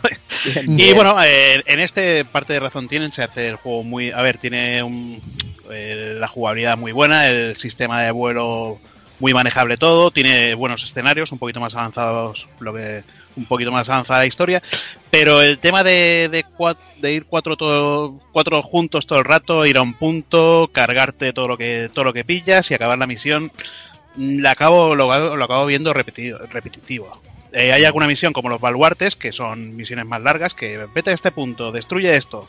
Luego te metes en un nido de una reina araña gigante y te empiezan a salir bichos por todos lados que parece Starship, Tru- Starship Troopers y esa misión, pues bueno, pues está, está guapa, pero en general, pues todo muy, todo muy repetitivo, muy soso. La historia, bueno, de momento tampoco ha avanzado tanto, pero, pero tampoco la veo mucho y yo sin- sinceramente veía más impresionante Mass Effect Andrómeda, un juego más grande y, y más currado que, que esto. No en animaciones, pero, pero en general. ¿Y, los tiempos de carga es, es bastante dramático o, no? Bueno, los tiempos de carga es que te tienes que acostumbrar a los tiempos de carga en todos los juegos. Ya llevas toda la vida jugando a juegos y joder, siempre sabes que va a haber tiempos de carga. Lo único malo que, bueno, te metes en una, estás en medio de la misión, te metes en una cueva y sí, te aparece un, un tiempo de carga. O, o te retrasas 5 segundos de los demás jugadores que van más adelante y te Te dice teletransportan, 5 claro. segundos para volver a la misión. Y vale, tiempo de carga y te ponen donde están ellos. Eso lo veo un poco, poco cutre. Yo no Luego lo he jugado tema- nada, Yo no lo he jugado nada y lo he visto mucho, pero hay mucho margen de mejora. Tú que lo has eh, dado más caña a la campaña y tal. O sea, se puede mejorar ese juego, y yo que sé, incluyendo misiones, modos de juego, no sé. Se puede mejorar porque dicen que tienen planes a largo plazo. Yo creo que si lo hacen un modo historia, como un Mass Effect, con tipo RPG, se puede mejorar. Pero si, si lo hacen todo tipo multijugador, no, lo veo, no, no veo por dónde pillarlo para Ujú. mejorar. Vaya tela. Y luego también, a ver, te- estoy por nivel 15 y, y me han dado solo una, una armadura que he podido comprar con dinero del juego. La otra necesitas, me parece que no sé si son, no sé si eran micropagos o qué, son una- unos, unos diamantes raros. Y bueno, sí, las puedes personalizar el color, pero de personalizaciones de momento lo veo muy, muy flojo. Las armaduras molan, los vuelos molan, los efectos gráficos molan, eh, ir por debajo del agua y todo esto está bien. Y bueno, controlar el personaje, pues bueno, como si juegas un juego, si controlas a Iron Man, pero, pero bueno, de- dentro de que cabe el resto, pues eh, sí, sí, pero no. Muy bien, pues sigamos. Eh, lo mencionamos antes durante el Nintendo Direct. eh, hablamos de Tetris 99 Evil. Ya ves, el Battle Royale de, Tetris, tío. La verdad que Nintendo lo ha petado con esto. Porque es que es ponerte a jugar y no paras, tío. Intentas conseguir el primero, yo no lo he conseguido, he quedado tres o cuatro veces segundo, que es el primero de los perdedores, como digo yo.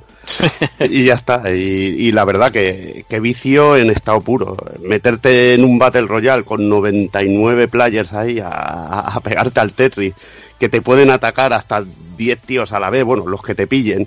Y, y flipas. Entonces, normalmente cuando te pasa algo así, que te ataca mucha gente a la vez, es cuando acabas en un puesto 90, en un puesto 80, Ya puesto ves. 70. Ves que empieza a subir la pantalla y no puedes hacer nada.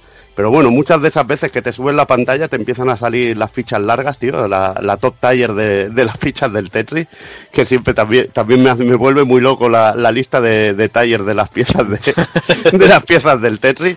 Es realmente, realmente genial, que te ataca gente y luego, bueno, la musiquilla que tiene, que es muy chula también, te incita, sobre todo cuando empiezas a, hostia, ya estoy entre los 50 mejores, que te cambia la música y luego ya cuando te cambia la música a, to- a tope, eh, cuando guay. estás entre los 10 mejores, pues ya es la, la puta locura, además que, que caen a una velocidad que a mí es, es cuando me mata el juego, que caen las fichas a toda velocidad.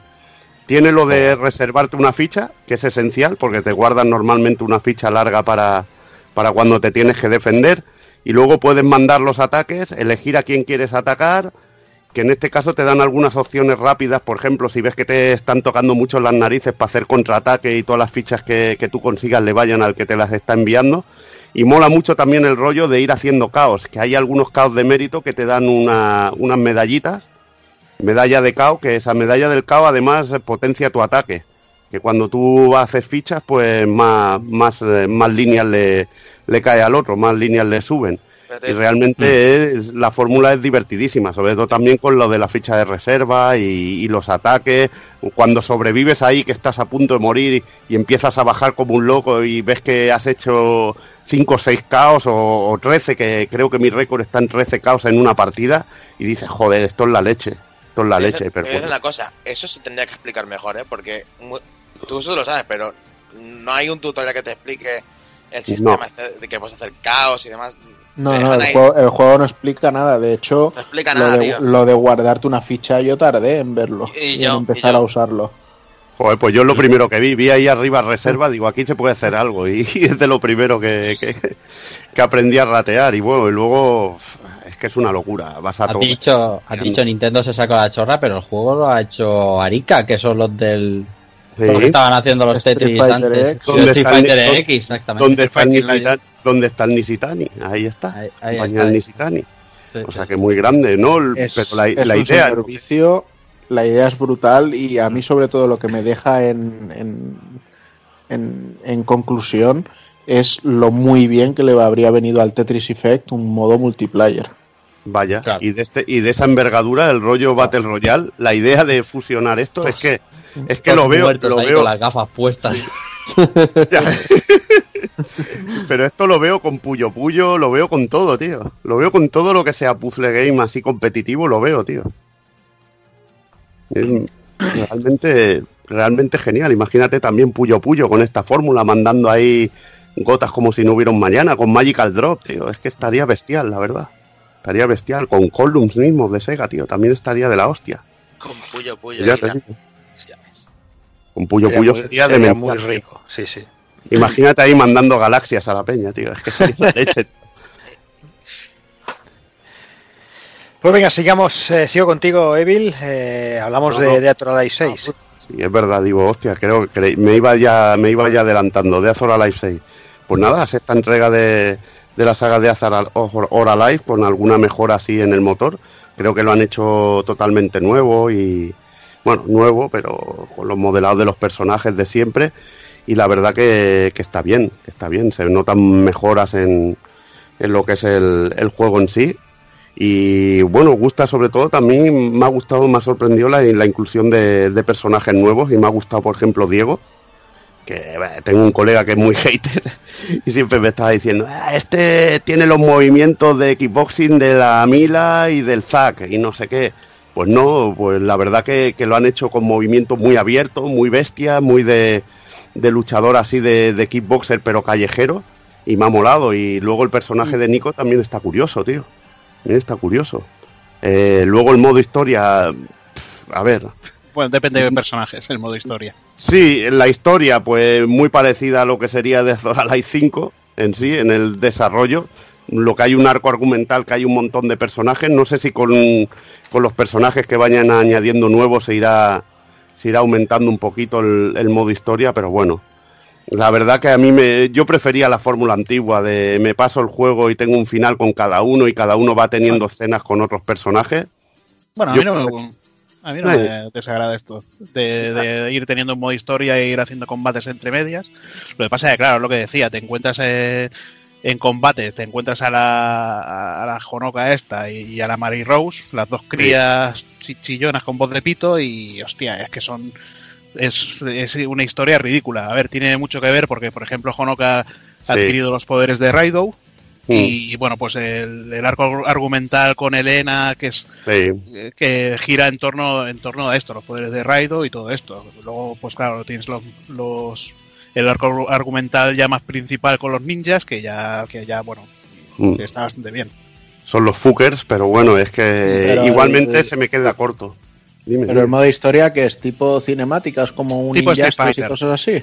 Tipo Sí. la de Street Fighter, y sí, bueno, pues tipo Sí, así. ¿no? Lo que pasa es que, bueno, va por capítulos y puedes ir seleccionando los capítulos. Cada vez que te pasas uno, pues desbloqueas varios capítulos de otros de otros personajes que y hay un y hay un timeline general y bueno hay un tienes como lo que pasa lo que transcurre durante lo que es historia principal se te van abriendo capítulos de otros personajes con eventos que han pasado antes y tienes como una cronología donde puedes ver dónde va cada combate en el tiempo está el torneo de The Azor Alive incluso que en este caso eh, adquiere un papel secundario lo que es el torneo y lo que tiene historia en sí, lo que tiene chicha es la historia de, de los ninjas. A mí lo que no me mola de estos modos historia es que es a un combate solo y con una dificultad bastante irrisoria. Que, es que incluso yo me acuerdo del Raido que, que yo tenía pesadillas en el primer de Azor Alive para ganarlo, que te ponía las pilas y tú llegas aquí y a la primera te lo cepillas y dices, joder, tío, ¿dónde está la puta broma? Que el Tekken en ese aspecto en la historia sí que te ponía un combate final que te ponía las pilas, que para No, pasártelo y tenías que llorar. Medias, y entre medias de, Tekken también habían algún combate en modo historia complicado. Claro, y a mí eso es lo que me ha molestado y que sea un combate solo, que a mí me gusta el modo historia con sus dos combates y todo esto.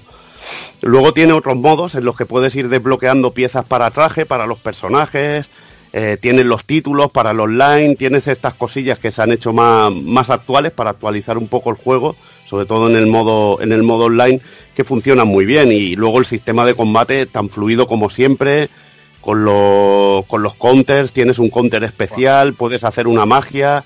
La verdad que tampoco son ultra espectaculares, pero bueno, está chulo. Y luego tienes los escenarios interactivos que siempre funcionan de coña en The Azor Alive. A mí eso lo me da grandeza, tío. Lo que a mí no me ha gustado de los escenarios es que han quitado, al realizar el ataque especial, han quitado los puntos Sí. los puntos donde podías lanzar a los, a los otros personajes, que depende de dónde lo lanzabas, pues el, el escenario interactuaba de una forma u otra.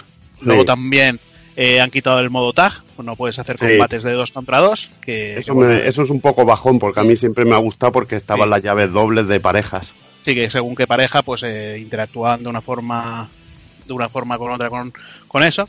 Y bueno, en general, a mí, a ver, me está gustando. eh, técnicamente, me parece que han, han mejorado un poquito el diseño de lo, del anterior. Sí.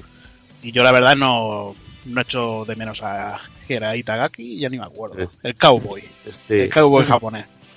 Y bueno, la, lo que son la- los daños en la, en la ropa, en la cara, que también están muy chulos, que a ti te molaba, vi que, Sí, estuviste que- comentando. Sí, bueno, eh, digamos que mm, cuando ejecutas un ataque fuerte, pues bueno, tanto a tíos como a tías, mola más a las tías, por supuesto, pues eh, se le, por ejemplo, a, a Hayate se le cae la, o a Ryo Hayabusa se le cae la máscara, la máscara de ninja, se le rompe un poquito la ropa, a las tías, pues, bueno, pues igual, se le rompe la ropa, eh, se le suelta el pelo. No tienes Uh. como en otros que podías elegir diferentes tipos de peinados, sino que aquí, pues Sí. de- dependiendo del golpe, pues ya se suelta, se, se le suelta el pelo y todo eso. Luego, pues bueno, la suciedad en, en la Uh. piel, eh, Sí. cuando pasan por El agua sudor, también, igual el que en el sudor. otro. Lo que pasa, lo que pasa es que bueno, está, tienes distintos peinados para los personajes, pero lo tienes que ir desbloqueando, que ese es lo del rollo de las misiones estas y todo eso. Puedes ir un poco haciendo a tu personaje a, a tu gusto. Y Eh, sobre mí- dime, dime. No, di- No. Bueno, más que nada decir que a sistema de combate me parece un gran juego, como los otros. Si te mola el rollo Virtua Fighter con el rollete este de los counters y te gusta de Azor Alive, sobre todo por su sistema de lucha, vas a flipar. Y bueno, y luego está el rollo polémica de siempre, de hostia, que las tías parecen muñecas. Bueno, hay, hay Bueno, momentos, yo- hay momentos de, de vergüenza ajena que tú comentabas, con, sobre todo con Honoka, que me parece un personaje súper exagerado, tío. sí. Exagerado Bueno, en medidas, como- en todo. Me parece Bueno, sería el, per- el personaje sería pues, eh, como un Mokujin, digamos, que absorbe lo, bueno, tiene los ataques de todo, de todos los personajes. Lo que pasa es que es exagerado como está Sí, de sexualizado. Hay que criticarlo también porque le No, meten sí, un, que sí. un culo y un pecho enorme, tío, pero que dices, joder, ¿cómo os habéis pasado con la niña, tío? Pero bueno, fueron dos, dos personajes que crearon por el 5 por eso. Una la crearon pechugona y la otra la crearon una, una loli. Y luego tenemos a la Tengu, que también mola. Es bastante curioso, tío, lo de, lo de la Tengu, tío. Pero bueno, veo más polémica, por ejemplo, en los Season Pass, que solo son DLCs de trajes, a Sí. 90 euros. Sí, sí, sí, eso es mucho peor, porque bueno, el, el anterior juego estaba la, la locura esta de que tenerlo todo completo eran unos mil pavos, tío. Era, era algo exagerado, tío. Luego, eh, por desgracia, no salen los personajes de, de Virtua Fighter, que, que eso está bastante bien. Pero bueno, tendremos a Mai Shiranui, que ya salía en el Sí. 5. Y luego tendremos un personaje secreto también de, bueno, de la saga Garou, o de, de SNK, que, yo supongo que meterán. Igual te meten a la Terry Bogard femenina esta del juego de SNK. O vete a saber. Ya veremos qué tal. Yo creo que también puede que vuelva alguno de Virtua Fighter. No, no Sí, creo que. eh, seguramente harán muchas colaboraciones y, y meterán personajes. Ya lo digo, un juego muy competente y, y muy divertido de jugar. Y sobre todo eh, para eh, decir, bueno, lo de la polémica que ha generado me parece en el Evo, por el, con Sí. los Core Fighters, que me parece que salían, la- salían las dos Sí, las dos sí. actrices estas, bueno, no, no- son actrices porno, son eh, actrices de, bueno, de que posan para en bikini, en fotos y todo esto, que decían, hostia, se mueven las tetas mucho, y las tías meneándose las tetas, y, y ya el tío, pues el de, el de Evo, pues les cortó directamente que sí, no sé qué, los core values, no sé qué. eh, chorro. Sí, Juan, que, que te he cortado. Yo, sí, yo os quería hacer dos preguntitas. Ya sabéis que yo soy bastante neófito en esta saga. Y yo te la respondo. Vale. El, el tema del modo historia ya me ha interesado, con lo cual es posible que tarde o temprano me haga con él. Pero tengo dos dudas. Eh, a nivel de plantel de personajes, que oscila los 25 o 30 personajes. Sí, más o menos. Hmm. ¿Todo, Sí, y- ¿Todo desbloqueado de inicio o hay que ir desbloqueándolos? Eh, No. Han hecho una cosa, eh, o sea, una, una putada muy grande. Para tener todos, todos los personajes tienes que comprarte la edición deluxe, que es la más cara. Si hacías la, res- o sea, si hacías la reserva, te daban un personaje. La Nio Tengu, creo que La es. No, para Pero si, si querías a la fase 4, que es el clon de, de Kazumi, pues Sí. tenías que pagar más pasta. Es lo que, Bueno, lo pero, que pero, qui- pero quitado de estos personajes Sí, raros, por tiene- decirlo tiene- así, todo lo que hay está ya desbloqueado de serie. Entonces. Sí, Y otra la- cosa, he, la he ropa, visto, pero he visto que han metido eh, movimientos súper especiales, por llamarlo así, en plan Ya que tenía la el pantalla Sí. se pone en negro y tal, Sí. pero me ha dado la impresión de que todos son iguales. O sea, he, No, querido sí, buscar algún vídeo y, Sí. y todo- todos son como un puñetazo de medio lado. Sí, bueno, cambia, depende del personaje, o es una patada o es otro golpe, pero que además son muy fáciles de hacer, son una puta broma en Sí, de meter con un botón y ya está, y es lo que a mí menos me gusta. Lo que pasa es que tampoco te quitan una cantidad de vida que sea exagerado y definitivo. espectacular y ya. Ya, pero me hubiera gustado, a mí los especiales me gustan de otro modo, difíciles de hacer, difíciles de poner, pero bueno. Eso, eso no te digo. Lo bueno, lo bueno es que es de Azor Alay es súper dinámico, counters y todo el rollete que tiene. A mí me encanta. Yo solo digo que el 5 me lo llevé a casa de Juanan y Uh. no duró ni 5 minutos. O sea, Juanan ni te lo compres. Por eso. y eh, bueno, pues continúo yo porque pasamos de Alive Venga. a, a Left Alive.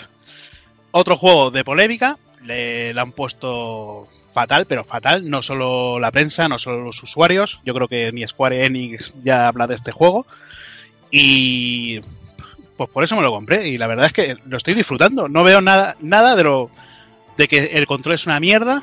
Eres Hostia, un es un temerario, tío. Te compras lo que, lo que nadie No, quiere. pero hostia, ya por eso digo, pero joder, el Anthem, tío, eh, técnicamente es una pasada. Este dice que, dicen que parece un juego de Play 2, pero hostia, yo veo un juego de, principios de Play 4. Eh, vas por una ciudad, una ciudad con. Te, encuentras edificios destrozados por, la, por las bombas, eh, tanques destrozados, cadáveres por todas partes, coches en llama, coches volcados. No sé, me, eh, es más como una zona de guerra que, por ejemplo, el, el de Division, que me he jugado el de Division y muy bonito técnicamente, pero, pero no, me parece todo muy vacío. Y aquí, hostia, pues, pues lo veo todo, todo bastante como si estuvieras en una zona de guerra. Luego el sigilo, pues joder, un juego de sigilo, te, te puede esconder. Y, y- y si te ven los enemigos, pues van a por ti, pero van a por ti, pero a saco. Y, y ya puedes correr que, que no te puedes esconder, como decía en el Resident Evil 4.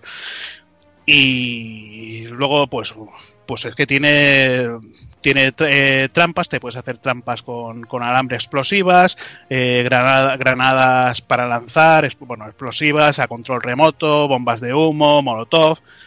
Y si vas combinando todo, pues el sigilo de, de puta madre. Eh, la gente se queja de que la IA de los, de los enemigos es una mierda, porque a veces te ven, a veces no. Yo no tenido ese problema.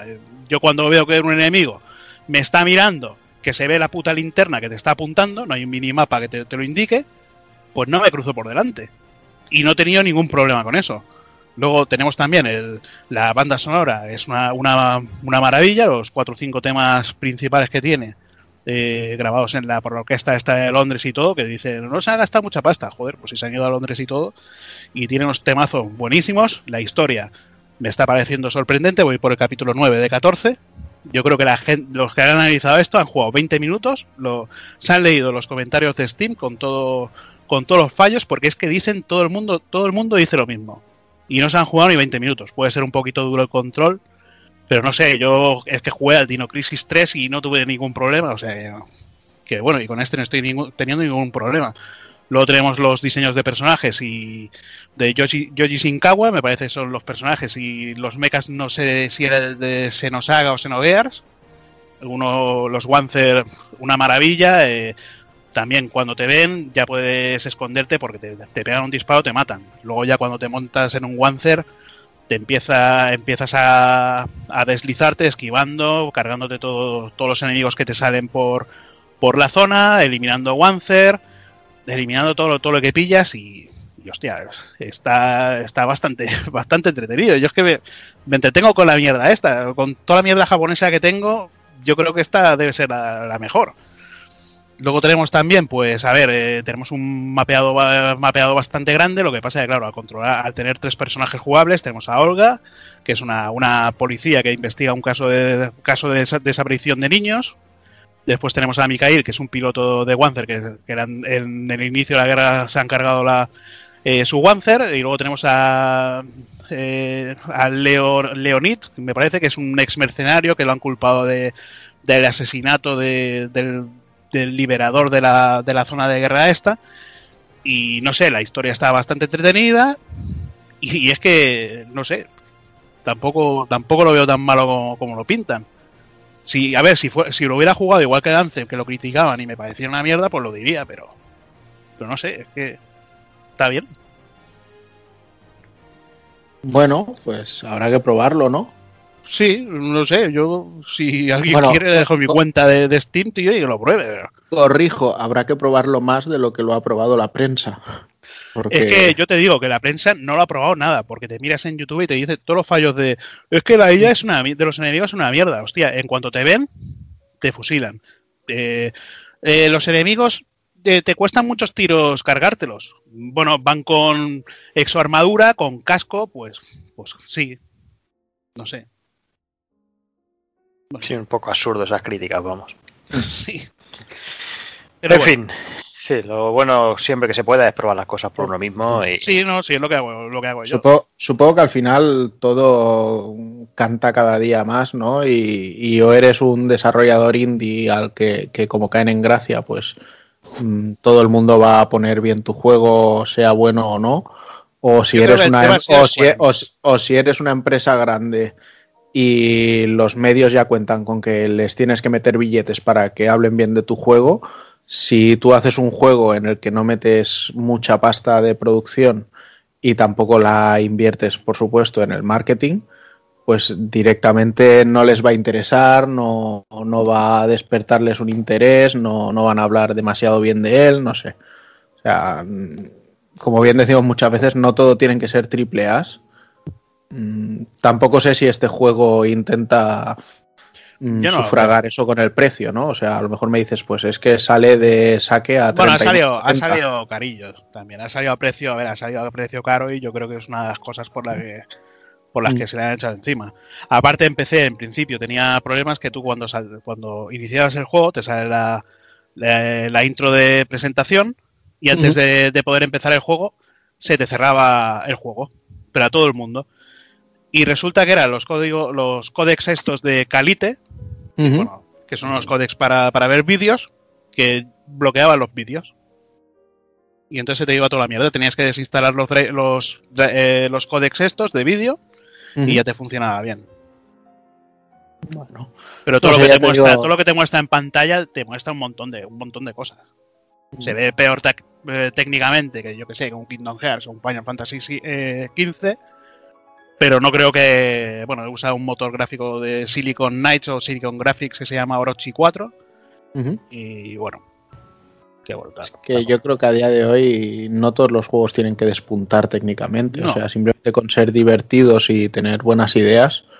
mm, Y, eso, ser divertidos a, a jugarlos y, y que te expliquen, a- o sea, los niveles narrativos visuales de, de a día de hoy, eh, por mucho que no lleguen eso a las cotas de, de un God of War o un Resident Evil 2, eh, te pueden explicar perfectamente una historia y ser eh, muy atractivo a la vista. No, pero también si el juego lo pillas diciendo ya, este juego va a ser una mierda. ¿Mm? Si ya entras predispuesto a que va a ser una mierda, en vez de decir, pues lo voy a probar a ver qué tal. Yo creo Mm. que ya directamente va, a los 20 minutos lo vas a dejar.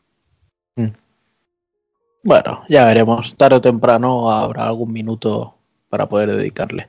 Y decir que es una mierda. Pues venga, vamos a rematar, que aunque no es de este mes, igual que Left Alive, creo que tam- tampoco era de- del mes que tocaba, nos hemos avanzado un poquito, pero bueno, como vamos un poquito tarde este mes, eh, vamos a hablar también de Devil May Cry 5 y va a empezar Taco Kun hablando de él. Venga, pues voy a empezar yo y la verdad es que voy a ser un poco agridulce. Veréis que voy a comentar muchas cosas malas del juego. Lo primero que tengo que decir es que el juego me ha encantado. ¿Vale? O sea, eso que, conste en acta y vaya por delante. Pero no obstante, no quiere decir que no comente, pues eso, las cosas que me parecen que no se han hecho bien y que considero que no se han comentado en muchos sitios. Pero bueno. La primera es la de la soplapollez esta de que Capcom ha vuelto. O sea, ahora está de moda decir, guau, mm, Capcom, eh, ahora sí que te reconozco. Bueno, Capcom ha- ha- sigue haciendo lo que ha hecho siempre, que son pues sacar mucho Resident Evil y lleva unos años que están sacando bastantes juegos. Lo que pasa que, claro, eh, la gente empezó a simplemente criticar por criticar un Street Fighter V, por mucho que en los principios tuviera sus problemas y sus historias e incluso malas decisiones, pero acabó siendo un gran juego. Eh, la prensa y, el, y, los fanáticos directamente mataron Marvel vs. Capcom Infinite, que de hecho con los DLC recibió un, parche que mejoraba mucho la jugabilidad. No mejoraba, sino depuraba y, lo convertía en un, en un título muy, muy, muy respetable, pero que nadie le hizo ya ni caso y lo mataron directamente. Y, y bueno, pues, ¿qué queréis que os diga? O sea, para mí Capcom nunca se ha ido, siempre ha estado ahí. Lo único que tienen, pues, más altibajos, ¿no? Como lo que hablábamos antes de Bandai Namco, que tienen años y años. Pues también tienen títulos y títulos, pero nunca han dejado de sacar que si los Monster Hunter, Dragon Dogma, esto, lo otro, o sea, siempre están ahí al pie del cañón y con títulos que los queremos todos sí o sí, normalmente. Eso Cuando no es un Resident Evil Remake, es un juego de lucha y cuando no un Mega Man, etc, etc. La gente tiene Si muy es, si memoria, es- si es- si es cierto que lo que está pasando este año es que en lo que va de año, pues todo lo que han sacado es bueno. Bueno, estamos a marzo, chicos, y son dos juegos. A ver, Pero a ver. ver, a ver, a Pero ver. no creo que saquen nada más. No, qui- Ningún no quisiera. este año. A ver, no- yo no quisiera ser el que te lleve la contraria, ¿sabes? Pero ni todo es tan maravilloso, ni todo es tan terrible. O sea, sí, Ajá. o sea, es una evidencia que Capcom, eh, si, si tú echas la mirada atrás en los 90, en principios del 2000, era acojonante Capcom. O sea, Bueno, pero acojonante. No, bueno, no, era acojonante las cosas como son y los juegos Es que están era lo, ahí. único, que- era lo único que había. bueno, venga, vale, correcto. Y luego, eh, obviamente, tuvo una decaída. So- y, y las cosas como son. Y hablamos de 2010, 2011, 2012, Para, 2013, 2014. para, para mí la Capcom Eh. mala fue la de Dark Void. Y Joder, la, vale. y la de juegos así.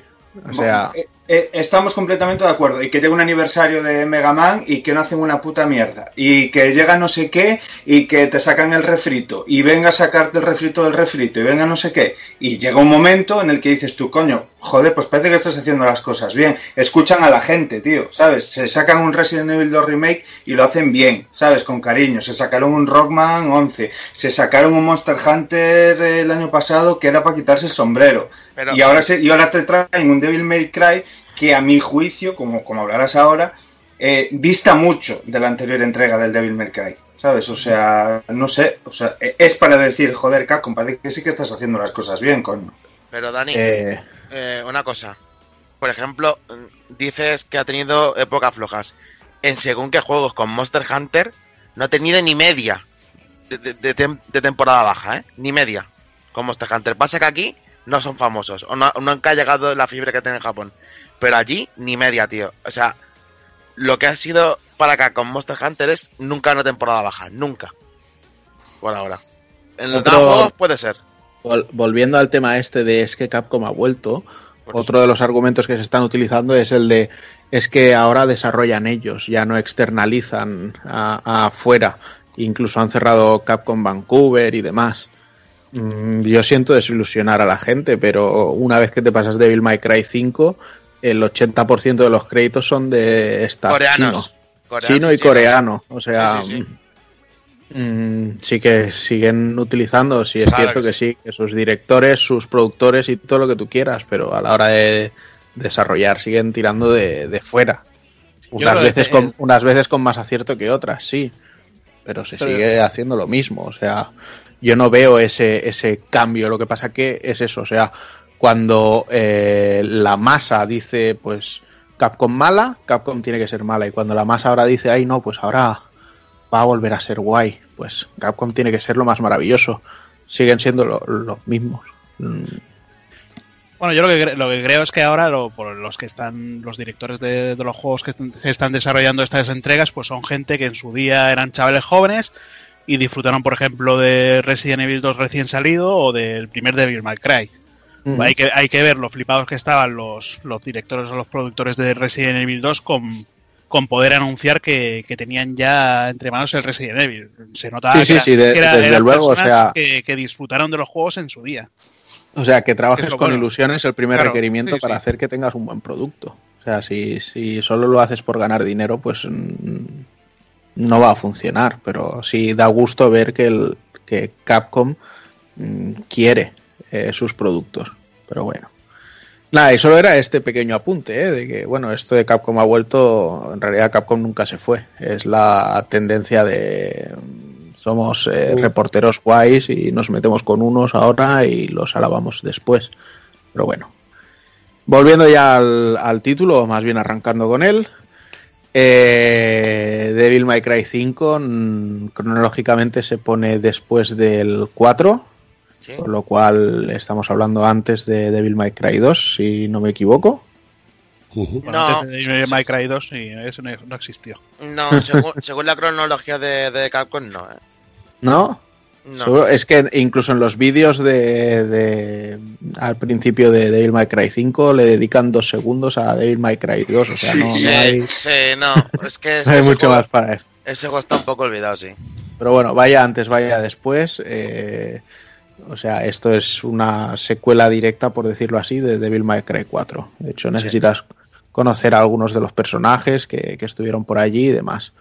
Uno de ellos es nuestro protagonista principal, que es Nero, que como bien apuntaba Hazard fuera de micro, eh, cada vez se parece más al Dante de DMC. Es que Y se parece, que pero esto es un guiño que han querido hacer. Además, Hide- Hideaki Tsuno ya, ya dijo en su momento que, que DMC fue un título que a ellos les gustó mucho y que, y que han querido coger cosas buenas. O sea, los, los learnings que han podido sacar de ese juego han querido llevarlos aquí. Quizá el, el acercar un poco más a Nero sea un poco la forma de, de, de hacer ese guiño, ¿no? Luego tenemos a Dante, por supuesto. Sin Dante no hay Devil May Cry. Y tenemos a V, que es un personaje nuevo y misterioso, que es el que hará de cliente de, de Devil May Cry para, para meternos en una misión, pues un poco, bueno, de aquella manera, en la que un, un demonio hace crecer un árbol en, en la ciudad y las raíces de este árbol pues están emponzoñándolo todo. Y por supuesto habrá que, habrá que ponerle fin y pararle los pies. Y bueno, la historia pues se va entrelazando, habrá momentos en los que tengamos que jugar con un personaje, otros con otro, y llegarán incluso capítulos que podremos rejugarlos eh, con cada uno de los personajes para así ir sacándole un poco más de, chicha a la cosa. El juego está desarrollado con el motor gráfico nuevo de Capcom, el, el Reach the Moon Engine, este que han utilizado también para Resident Evil Remake, eh, Resident Evil 2 Remake y para, y para Resident Evil 7. Y quizá por el uso de este motor gráfico el, el juego adolezca este rollo tan oscuro que tiene. O sea, yo les, les compro el rollo del fotorrealismo, porque de hecho además eh, cuando ves las caras de los personajes dices, joder, cómo se lo han currado. es brutal. Esto, esto lo han trabajado... pero- Pero brutal. Si no, si no recuerdo mal, esto lo han trabajado con una empresa, creo que era de Serbia.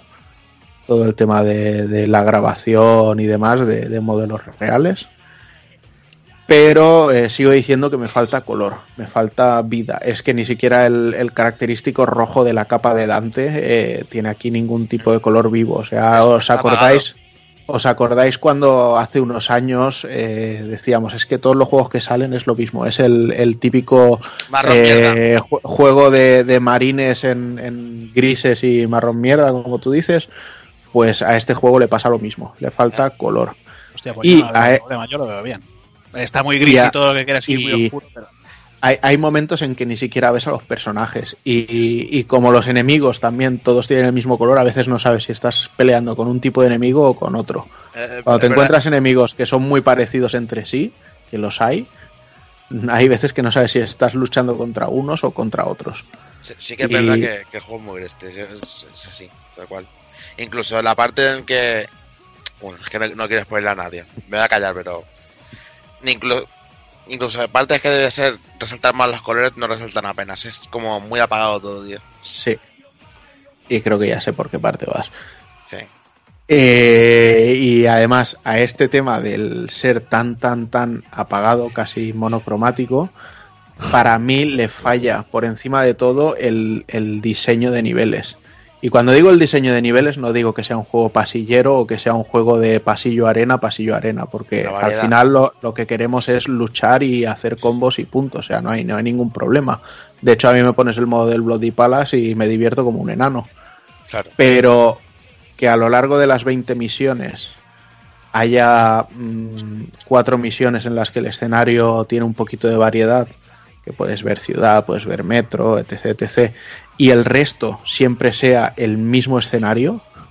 O sea, y cuando digo el mismo escenario no digo con variantes, sino mm, mm, digo el mismo elemento repetido una y otra vez y otra vez y otra vez y que incluso te tienen que poner gemas rojas como si fuera un indicador de por dónde tienes que ir porque a veces ni siquiera se ve lo que es camino y lo que no porque todo es muy muy no sé creo de- que en, en ese punto han fallado mucho Y de hecho hay un botón que lo puedes dejar pulsado para que te indica hacia dónde porque- tienes que ir o por- sea, porque, porque te ocurre eso, tío, es verdad. ¿cuán- ¿Cuándo se ha visto en un Devil May Cry que tengas que tener un botón guía que te diga hacia dónde tienes que ir? Nunca, Y, tío. ma- y, maxi- y máxime en, en este que es, ya os digo, a camina arena, camina arena, camina arena. En títulos anteriores sí que teníamos algo de puzzle, algo de backtracking, de coge este elemento para abrir esta puerta y no sé qué, ¿sabes? O no sé, había mucho más eh, mecánica dentro de lo que es el, el mapeado. En este, ade- además de ser simple, que el ser simple no se lo voy a reprochar, está mm, mal dibujado, por así decirlo. Sí, eso estoy de ¿Vale? Eso, hasta ahí, son mis críticas para el juego. Yo más o menos voy por ahí. Y aparte, mi- Ah. mi, otra. Ah, bueno, sí. La, la que falta sería, que la, la digo yo, sería para mí el nuevo personaje que sube. Que, que eso ni chicha ni limonada, se te queda, se te queda, se te queda en un... en Sí, pero esto, esto ya va a gustos. Habrá gente que le guste más y habrá gente que le guste menos. acostumbrados el a lo que personaje. estamos, tío. Creo que veo que, que quita muy poca vida, ¿no? Bueno, es que como hostia. quitase más, ya apaga y vámonos.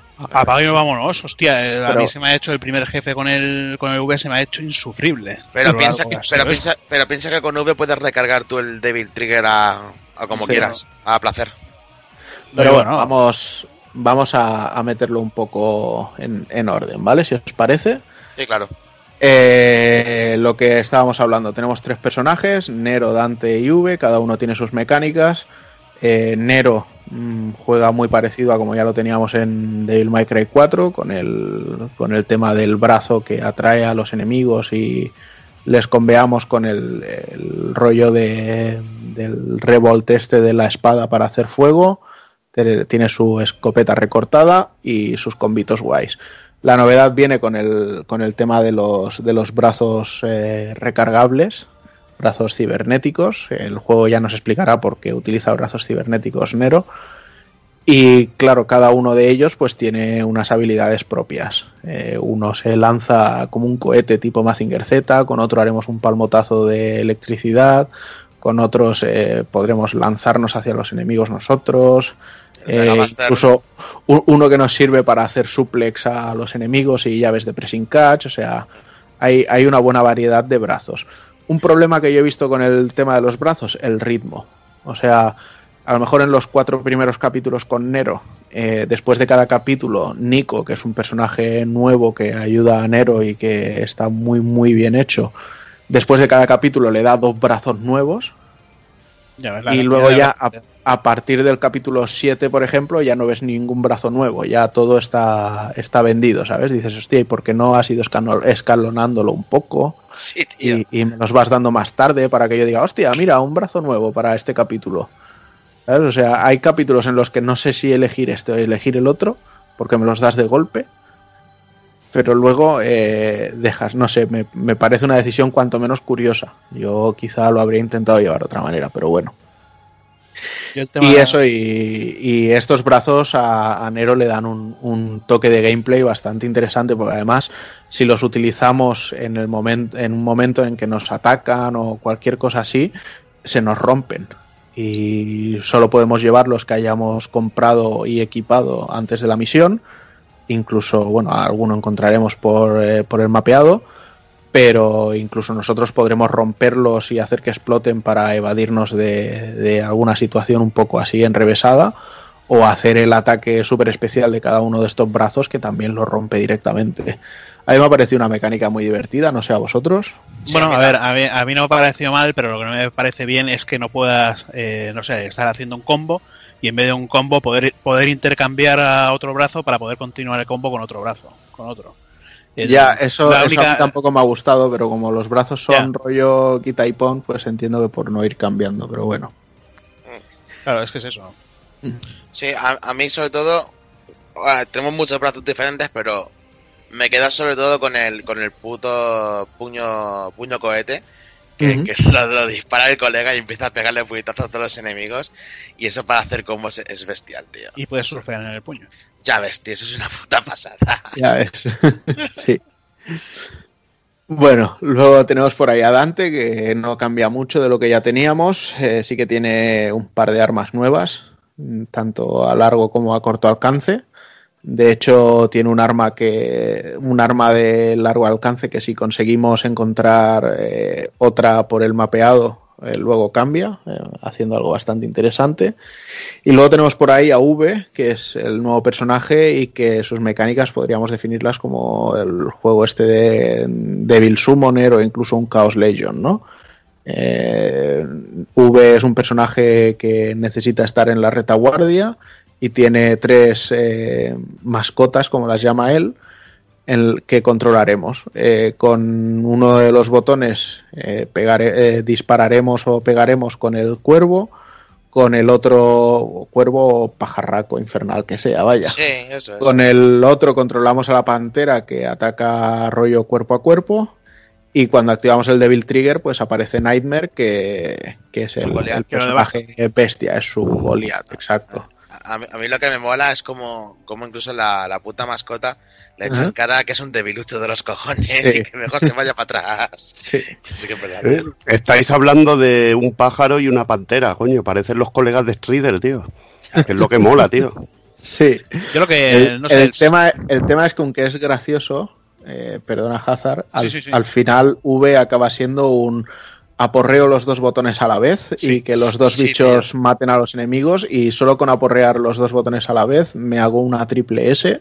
Ya ves. que es otra muy cosa que, que no me ha gustado, que, que sea tan, tan, tan, tan fácil hacer una triple S en, en un combate. Yo en un principio lo, veía un poquito el personaje como un soten up en el que controlabas el pajarraco, pero al final acabas diciendo lo, que- lo que tú dices. Aporrear los botones. Luego encima tiene un botón que se pone a leer un libro que no sé para qué coño sirve. Sirve para cargar el Devil Trigger. Ah, vale, vale. Se Sí, pone el eso- tío ahí a decir su frase Sí. ahí para... Es un puto maestro Pokémon, colega. Ahí, venga, ataca. Sí.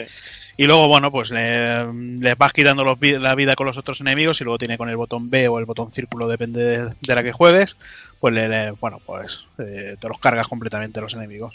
Sí, sí. Es rematarlo.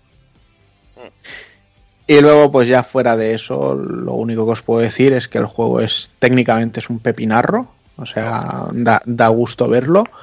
Eh, se mueve que, que da miedo de lo bien que se llega a mover esto. O sea, en serio, estamos empezando a tocar los, los topes de, de la generación, creo yo, y Capcom ha hecho un, un título muy, muy, muy potente en estos aspectos. Eh, tenemos eh, lo que os decía antes, 20 capítulos, eh, intercalando entre los tres personajes. Tendremos también las misiones secretas que nos faltarán, pero primero tendremos que encontrarlas y son un poco difíciles a veces. Y la jugabilidad, o sea, al final el combate es, es puro amor, puro arte todo. sobre todo con Dante, que podemos ir cambiando las armas y demás.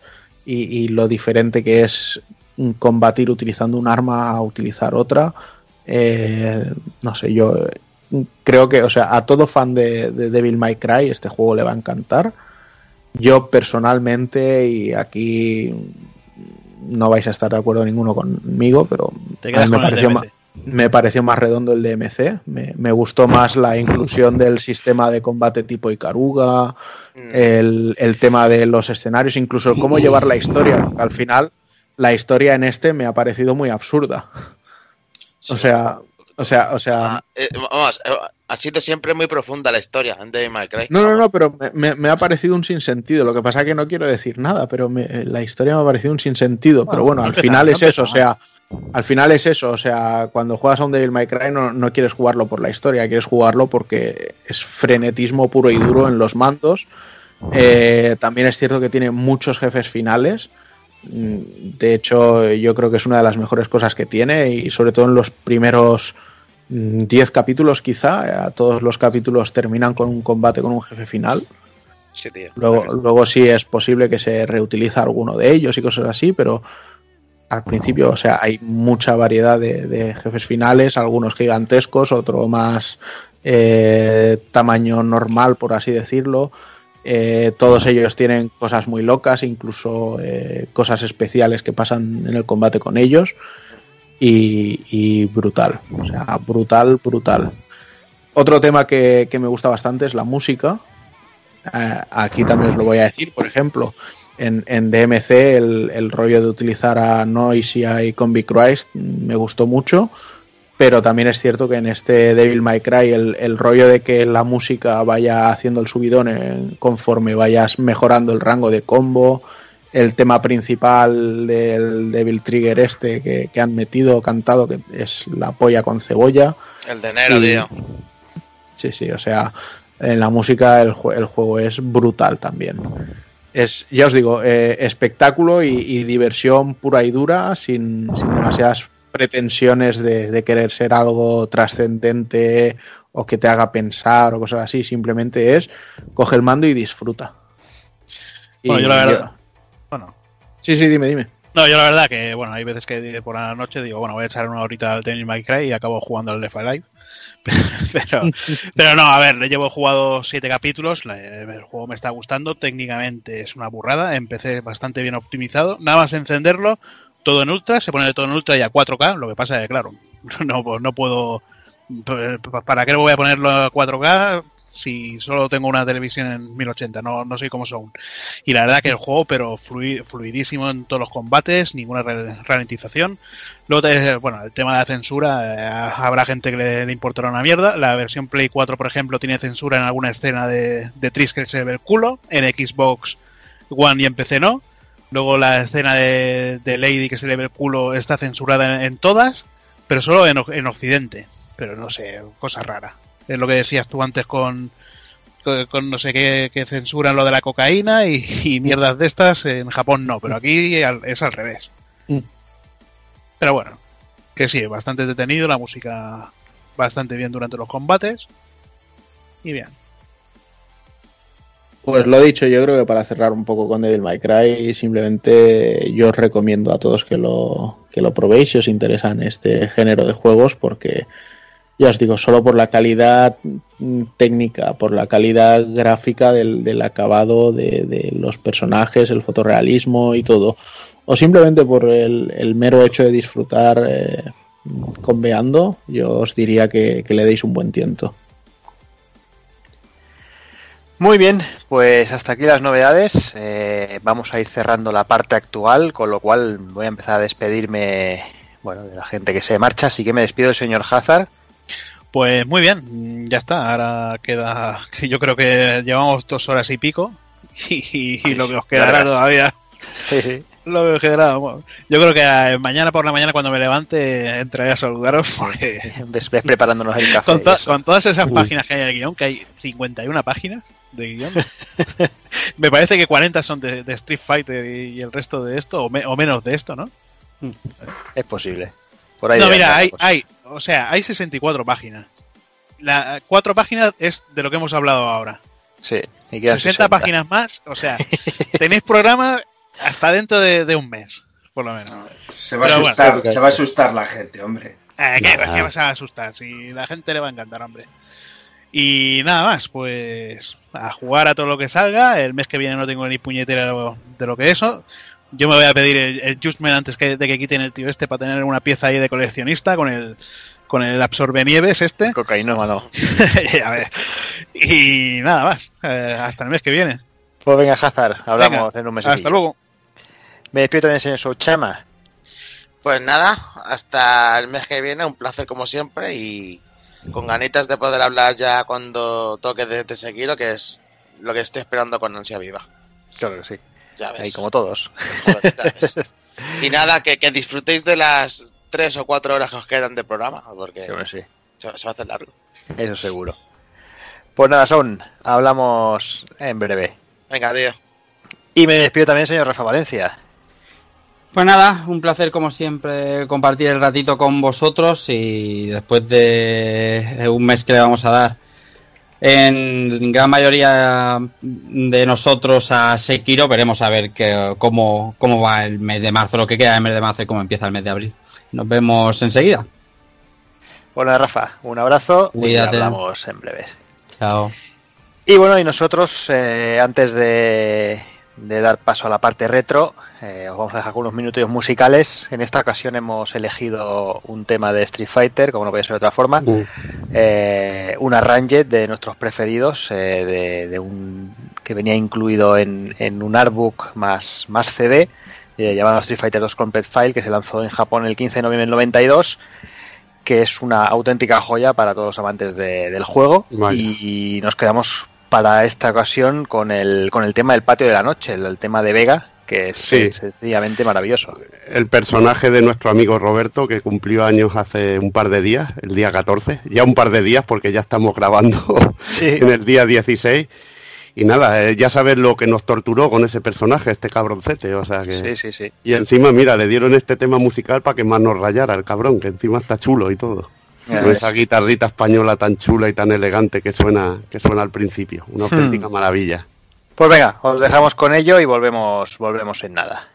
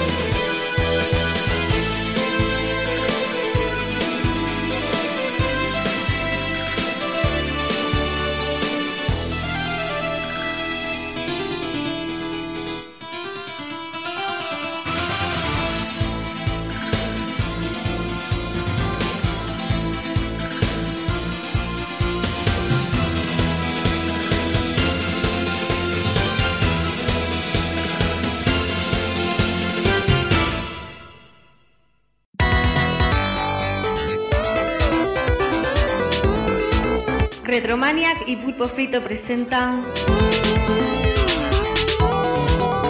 Haciendo el Indie con Juanma y Pepe Luna.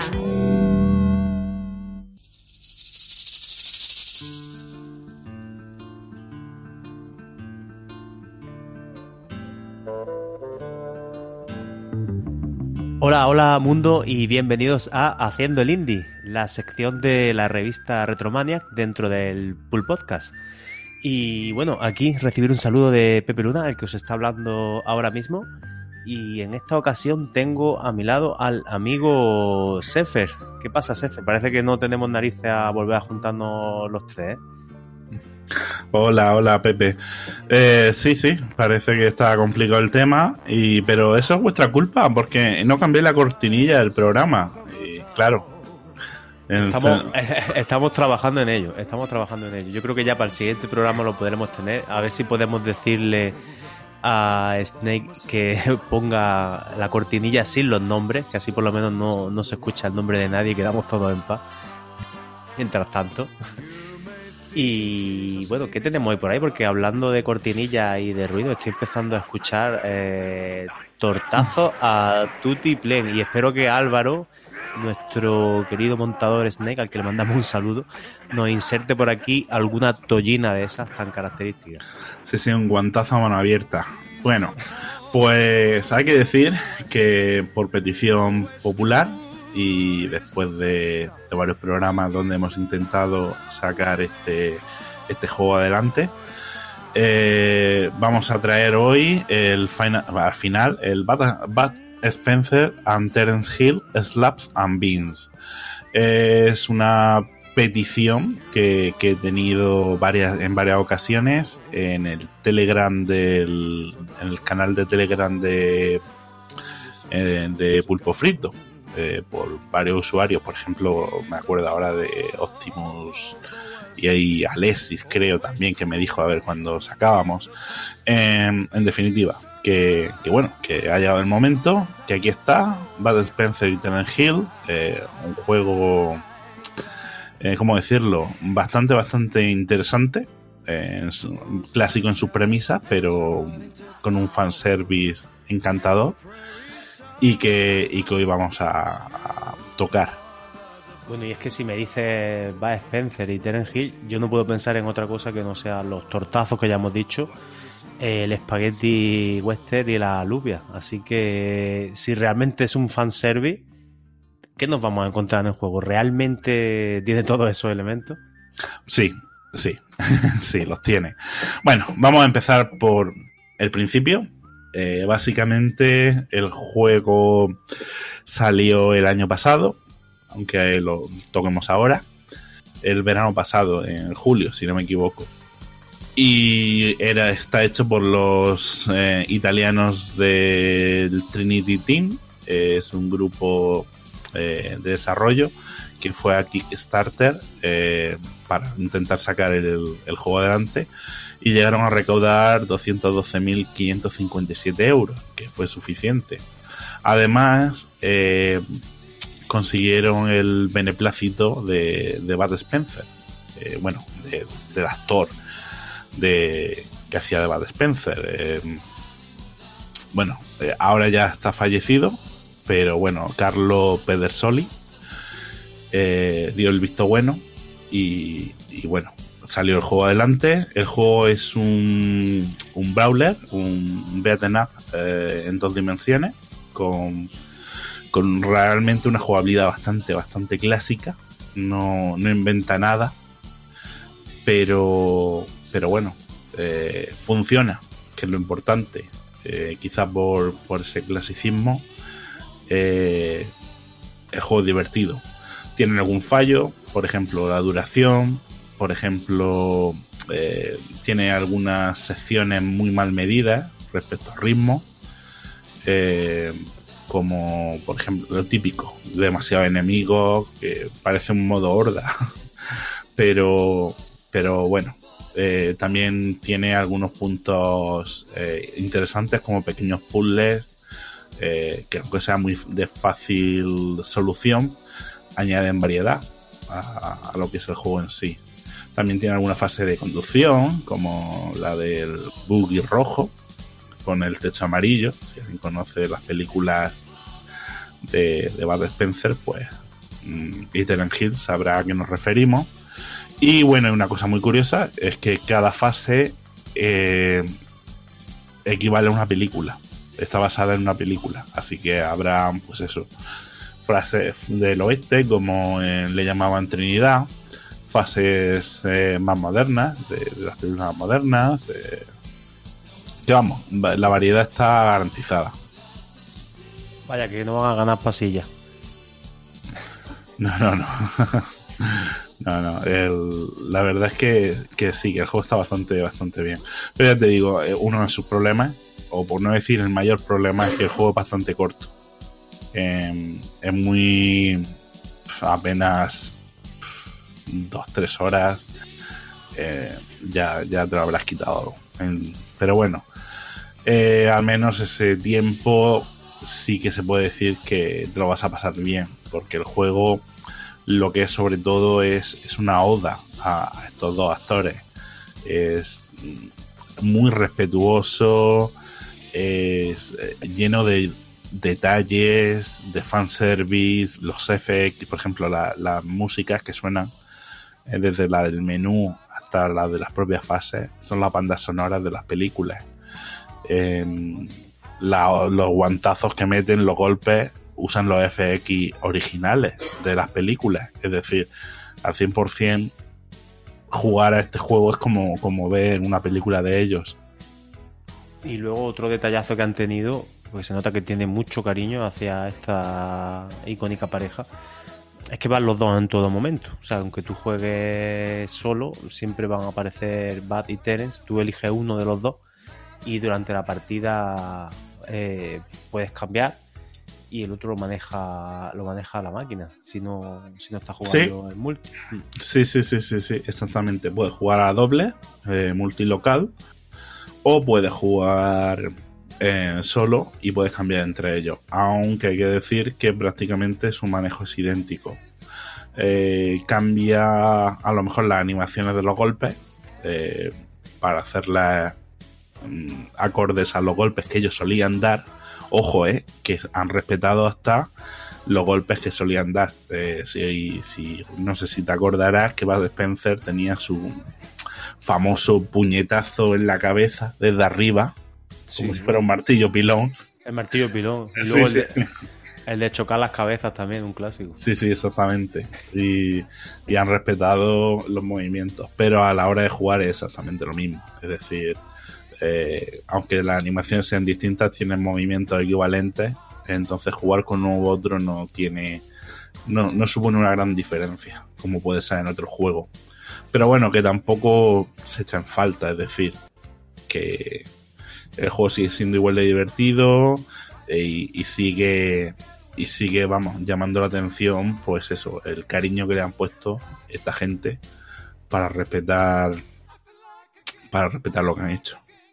Y luego otra cosa que me ha llamado mucho la atención es el apartado técnico, porque cuando se empezó a escuchar hablar de este juego, un año y pico antes de que saliera el tema del Kickstarter y eso que sonó, a mí lo primero que se me vino a la cabeza fue horror, desastre, vaya, una especie, no sé, por decir algo de sac fu o algo así que podría venirse.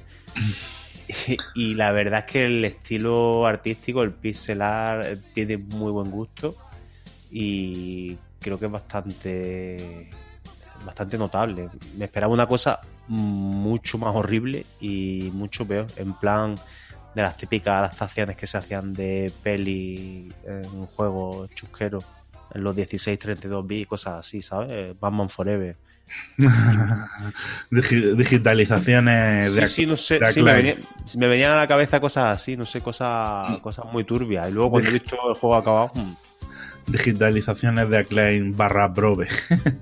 Eh, no, no, no, no. Eh, pixel art, pixel art con muy buen gusto, muy respetuoso, muy fidedigno y muy bien hecho, muy lleno de detalles, escenarios muy, muy bien hechos y muy llenos de detalles.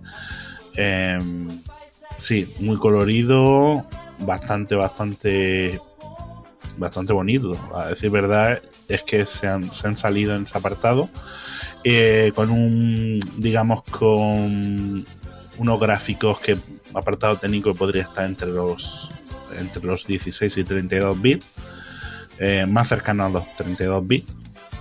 Y, y sí, la verdad es que han quedado muy bien. Pues vamos, pero es que no pueden haber quedado mejor. Eh, yo tenía pánico de que se le ocurriera hacerlo tipo Flash.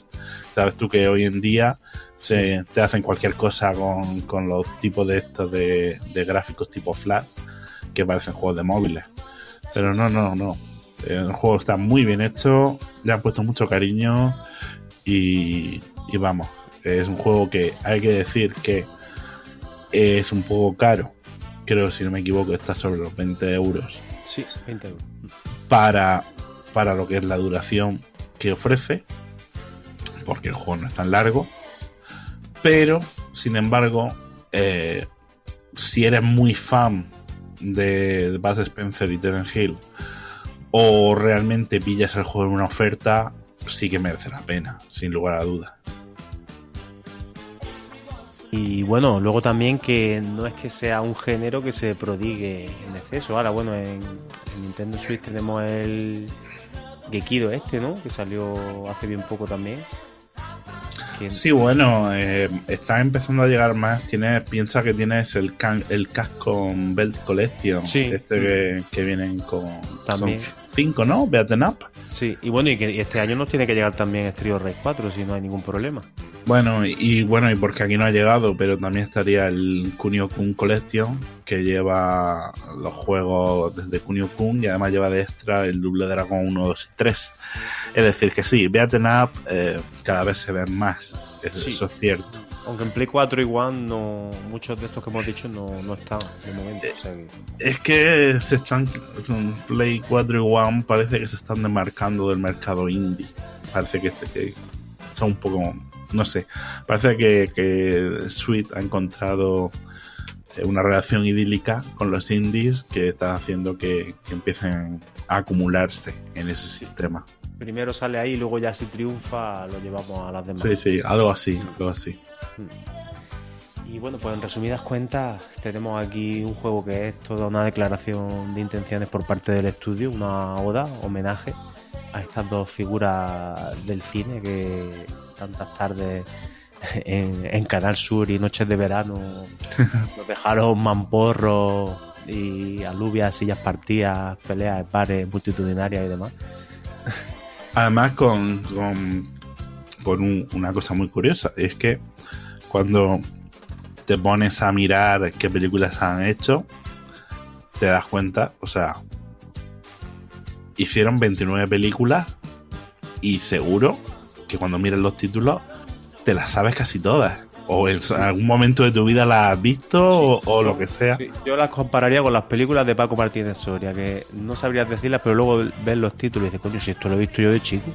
Exactamente. Son como- eso, son clásicos atemporales con los que hemos crecido.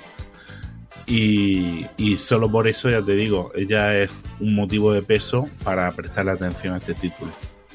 Pues sí. Y aquí nos hemos quitado ya la espinita, por fin. Sí, pues ya traído- está. Hemos traído al programa a, a estas dos figuras. Así que vamos a ir pasándole el relevo a Juanma, que nos tiene que contar alguna que otra pildorita. Y ya os dejamos con los pulpos, que nos traen un programón, macho. Street Fighter 2, las novedades del mes, que vaya tela. Pues mira, me gustaría ver Street Fighter 2 con los FX de este juego. Con los de la película de Van Damme. Bueno, pues nada, eh, nos vemos el mes que viene. Adiós, adiós.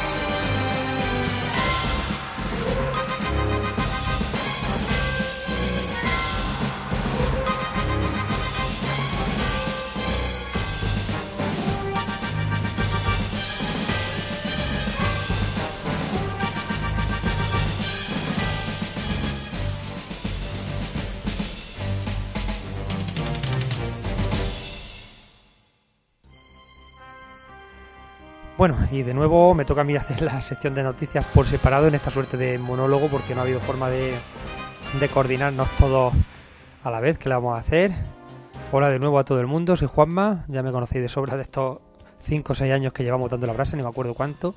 Y, bueno, eh, empezar comentando que todos conoceréis ya el juego de los amores de Brunilda, de Retroworks, que bueno, se me escapó en esa pedazo de edición eh, coleccionista que, que hicieron para, para su lanzamiento. Y bueno, ahora a lo mejor tenemos alguna una segunda oportunidad porque acaban de presentar eh, un vídeo eh, de la versión que están haciendo para MSX2 y bueno, la verdad es que luce total y absolutamente espectacular.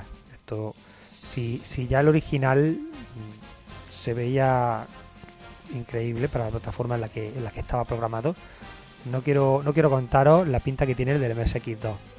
Si no lo habéis visto, ya sabéis, googlead, eh, pasaos por nuestra página, echarle un ojo al vídeo y, a las imágenes, porque es que esto, la verdad es que, bueno, ya los que conozcáis el MSX2 ya sabéis de lo que es capaz. Tenemos también una buena noticia, ¿no? saltó la liebre en el, en el Retro Alba. Arcade Vintage eh, soltó el bombazo de que, bueno, van a hacer un museo del videojuego, lo tienen aprobado por el ayuntamiento en, en Ibi, donde, donde hay marcas muy conocidas como Picó, Moltó, en fin, a lo mejor tal vez por eso, por esa relación que, te- que tenía el pueblo con los juegos de toda la vida, pues los responsables de- del ayuntamiento han pensado que un museo del videojuego tampoco estaba eh, fuera de lugar precisamente. En fin, eh, estamos deseando de que eso esté ya funcionando, que podamos ir allí, verlo y presentároslo. eh, os podéis imaginar allí encontraréis bueno lo mejor de, de los recreativos, las consolas, los ordenadores allí de forma permanente. También seguramente música y cine relacionados y, revistas de- del sector. Ya está disponible la demo de Jack Move, que es un juego de rol con estilo cyberpunk y bueno, gráficos pixelados, un toque un toque japonés ahí, en fin, es una mezcla un poco curiosa. Pero bueno, eh, Romantic, que es un pequeño estudio independiente, eh, anunció que, ya está disponible en su página oficial en Niche.io eh, una, una primera demo jugable de- del Jack Move, que es como se llama el proyecto. Y bueno, mm, yo os animo también a que le echéis un ojo, a que probéis la demo, porque hoy en día esto de las demos parece que es algo, algo raro, algo en extinción. Las compañías no quieren que probemos los juegos, vaya que nos arrepintamos o se nos baje el IP. Pero bueno, eh, yo creo que el juego tiene buena pinta y lo bueno, como digo, es que, tiene una demo, así que echarle un ojillo que, que es candidato a poder estar por aquí en el futuro. Vamos a hablar también de, un pequeño Kickstarter, bueno, pequeño, pequeño porque las aportaciones que hay que hacer son, son pequeñas. Afincado en Brighton, en, el Reino Unido, eh, están escribiendo un libro, eh, bueno, está, perdón, en singular Andrew Dickinson, eh, llamado Dreamcast Year One, an Official Book.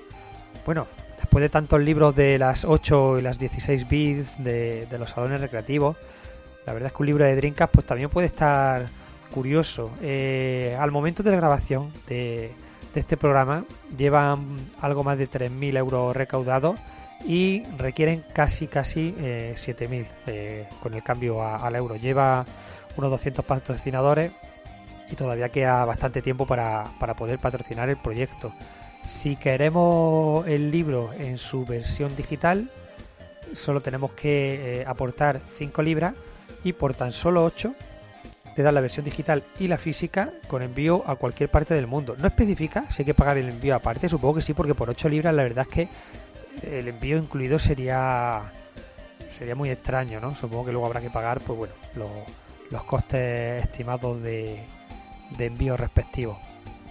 El estudio independiente eh, afincado en Barcelona, Cat Logic Games, ya tiene eh, en la calle su, última producción eh, para, para PC. La, tiene lanzada en, Steam. Se llama The Path to Die y es un juego muy interesante con una perspectiva superior, con gráficos bidimensionales. Y bueno, nos pondremos en la piel de un samurái en la, en la época medieval japonesa y se mezclará acción con toque aventurero, uso de objetos, etcétera. El precio es tan solo 15 euros y ya digo, tiene buena pinta, tiene ahí, a pesar de que los gráficos son bastante cartoon, tiene ahí su toquecillo un poquito explícito, ¿no? Obviamente cuando, cuando hay lucha hay sangre, no está, no está censurado. Y el juego tiene también pinta de ser bastante curiosete. Le echaremos un ojo y, y bueno, vosotros también os aconsejo, como digo, que os paséis por la web y le echéis otro. Y ya por último, porque se supone que esto tienen que ser noticias breves, eh, comentar que bueno, eh, hay, hay un juego que, que ya está disponible para ordenadores llamado Agelos, ¿no? Que bueno, eh, si os gusta Wonder Boy os va a encantar. Yo lo puse ahí en Twitter diciendo que bueno, que lo de, lo de homenaje es ser suave, porque coge mecánicas, coge aspecto gráfico, coge, coge de todo, coge de todo. La verdad es que el juego parece una especie de secuela no oficial de, los Wonder Boy directamente. Y bueno, el 25 de abril se pondrá a la venta para Xbox One, PS4 y Switch. Y, y en PC, como digo, ya, ya lo tenéis disponible, le podéis echar un ojo. Hace ya tiempo que está en PC. Eh, este tipo de juegos ah, hay que los prefiere jugar en, Switch. La verdad es que en portátil queda muy bien. Ya te digo, echarle un ojo que en PC ya está en la calle. Y, y, si, y si os mola, pero lo prefería en Switch o en consola, pues eh, el mes que viene, el día 25, lo tenéis ya a la venta en, en todas las plataformas. De verdad, echarle un ojillo porque tiene muy, muy, muy buena pinta. Y con esto ya me despido por este mes. Nos seguimos escuchando en, el, en el podcast de, de Pulpo Frito en esta sección. Nos seguimos escuchando en el podcast de Retromanias que ya hace varios meses que inició su andadura. Nos leemos tanto en Retromanias como en 33 bits. Y ya está. Nos vemos por ahí por, por todas partes. Un abrazo a todos.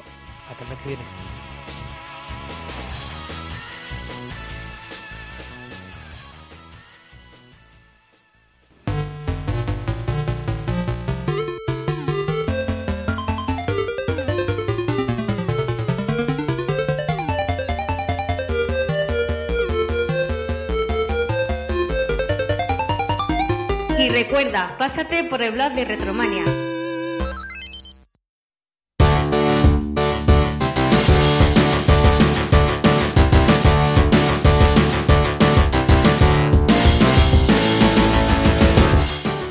Pues para febrero de 1991, que es la fecha en la que se estrenó Street Fighter 2, eh, eh, la verdad es que no hubo muchas noticias de así remarcables en el mundo, así que vamos a pasar bastante de ellas y nos vamos a meter directamente en temas musicales. Y es que sin duda ha habido mucha cosa que haya trascendido. No fue el caso de Rita de los Hombres G, que estuvo ahí en el número uno durante un par de semanas, pero sí que podemos contar el Sadness de Enigma o incluso el Ice Ice Baby de, de Vanilla Ice. Que estos sí que fueron temas que, que se han seguido utilizando y, y, escuchando. Además, bueno, el cachondeo que hay de siempre con, con Vanilla Ice, eso es impepinable. Eso sí, en otros momentos de este año, pues los Héroes del Silencio lo petaron con su maldito duende. Eh, sonó también el bailar pegados de Sergio Dalma. O incluso el terrible Cuidado con Paloma, que me han dicho que es de goma, de, de Emilio. Madre mía, luego dicen de del reggaetón, ¿sabes? Que no. Por suerte, para compensar, no nos faltó tampoco el You Could Be Mine de los Guns N' Roses o el Shiny Happy People de Rem. Pero bueno, también tuvimos por ahí al pesado de Alejandro Sanz que ya nos torturaba con su pisando fuerte. y fuerte lo hubiera pisado yo el cráneo para que el se cuello. hubiera callado. Terrible. El puto cuello. El mundo del cine, pues la verdad es que también fue un poquito aburrido ese mes. Solo teníamos una película interesante. Y cuando digo interesante hablábamos de un peliculón como Cyrano de Bergerac de Ger eh, Gerard Depardieu. Y bueno, unas semanas antes, eso sí, pudimos sufrir con los insectos de aracnofobia. Y poco menos de un mes después de, de, mm, de Street Fighter llegó La Matanza de Texas 3, Bailando con Lobos e incluso Robocop. O sea que no pillamos buenos títulos por poquito, pero estaban ahí, estaban cerquita. Te salía Robocop y estaba la máquina de Dataeas. Eso es bien, coño. Eso es Qué, bien. qué grande, qué grande. Luego en el mundo de los cómics pues nació nuestro paleto favorito, conocido como Cletus Kasady, al que luego conocimos mucho mejor como Matanza, este simbionte similar a Venom, pero bastante más salvaje. Eh, ese mismo mes también nacía el mercenario Bocazas, al que muchos conocen como Masacre, y también Domino, que apareció en la, en la segunda película del personaje y que ahora es bastante más conocida. En el mundo del manga y del anime, en cambio, vieron la luz la serie de animación de Get a Robot Go de Gonagai. También teníamos por ahí el manga de Gunsmith Cats de Kenichi Sonoda, que lo petó muy fuerte por aquí, por España, publicado por Planeta. En, eran como unos comic books de, de tapa blanda de unas 48 páginas, más o menos. Y ese mismo año se estrenó el manga de Grappler Baki, de la que ahora tenemos serie en Netflix, y también Dragon Quest Emblem of Roto, que también se está publicando ahora en España. Está muy bien ese manga, está muy bien. Mm. Y bueno, voy a continuar un poquito hablando de, de lo que sería el Street Fighter original, el primero de ellos, en 1987 Capcom lo lanzaba, un juego de lucha que a pesar de no cosechar la popularidad de, de la secuela, logró sentar algunas de las bases de la misma, como sus seis botones de ataque o los movimientos especiales, aunque de una forma muy básica y en cierto modo mal implementada, porque la jugabilidad la verdad es que no en este primer Street Fighter no estaba muy depurada. El caso es que la recreativa la podíamos encontrar con la configuración de seis botones que íbamos explicando y que conocemos de Street Fighter 2, o una cabina de lujo con dos botones especiales que funcionaban por presión a la hora de permitirnos ejecutar distintos golpes. O sea que según como de la, con la fuerza con la que apretáramos el botón, pues te salía un golpe u otro. Y estaban siempre, se estropeaba muchísimo esta cabina y daba muchísimos problemas. Ahí está.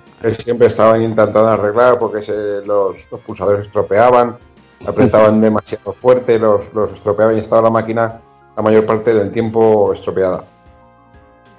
Y, y- y de la otra manera, aunque contaran con la disposición nueva de, de seis botones, como contaba antes Evi, eh, a los que tenían la virtud de encontrarse con, con- con esta máquina, eh, de- tenían que flipar, ¿no? Porque acostumbrados a jugar a lo mejor con dos, tres botones a lo sumo, cuatro, ¿sabes? encontrarte ahí un despliegue de medios de seis botones, tío, y, y incluso a los, a los dueños de los recreativos, ¿sabes? Que les, se le tenía que hacer un poco también, imagino que más más costoso y todo tener máquinas con, con seis botones.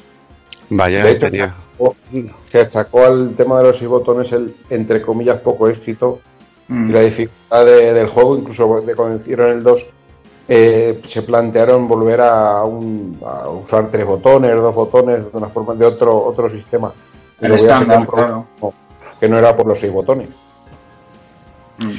Si jugábamos al modo de un jugador, controlábamos a Ryu con sus tres golpes especiales clásicos, el Hadouken, el Sorryuken y la patada Tatsumaki, aunque bueno, tenías que echar oposiciones o era como echar una lotería para que te saliera uno de ellos, porque realmente es que era infernal.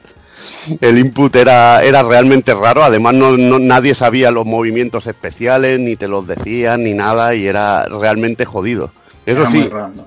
Si, si hacías que se comieran un Hadouken, un Sorryuken, te quitaban, te violaban la barra de, violaban la barra de energía del rival, ¿eh? Eso era. Muchísimo, muchísimo, muchísimo. Si tenías la gratitud de que impactaron uno de los movimientos especiales, casi casi ahí se te iba el tercio de vida. ¿eh? Esto bueno, estaba descompensado, ¿no? Lo siguiente, era como el modo era como el modo power del Samurai 3, que eso era exagerado.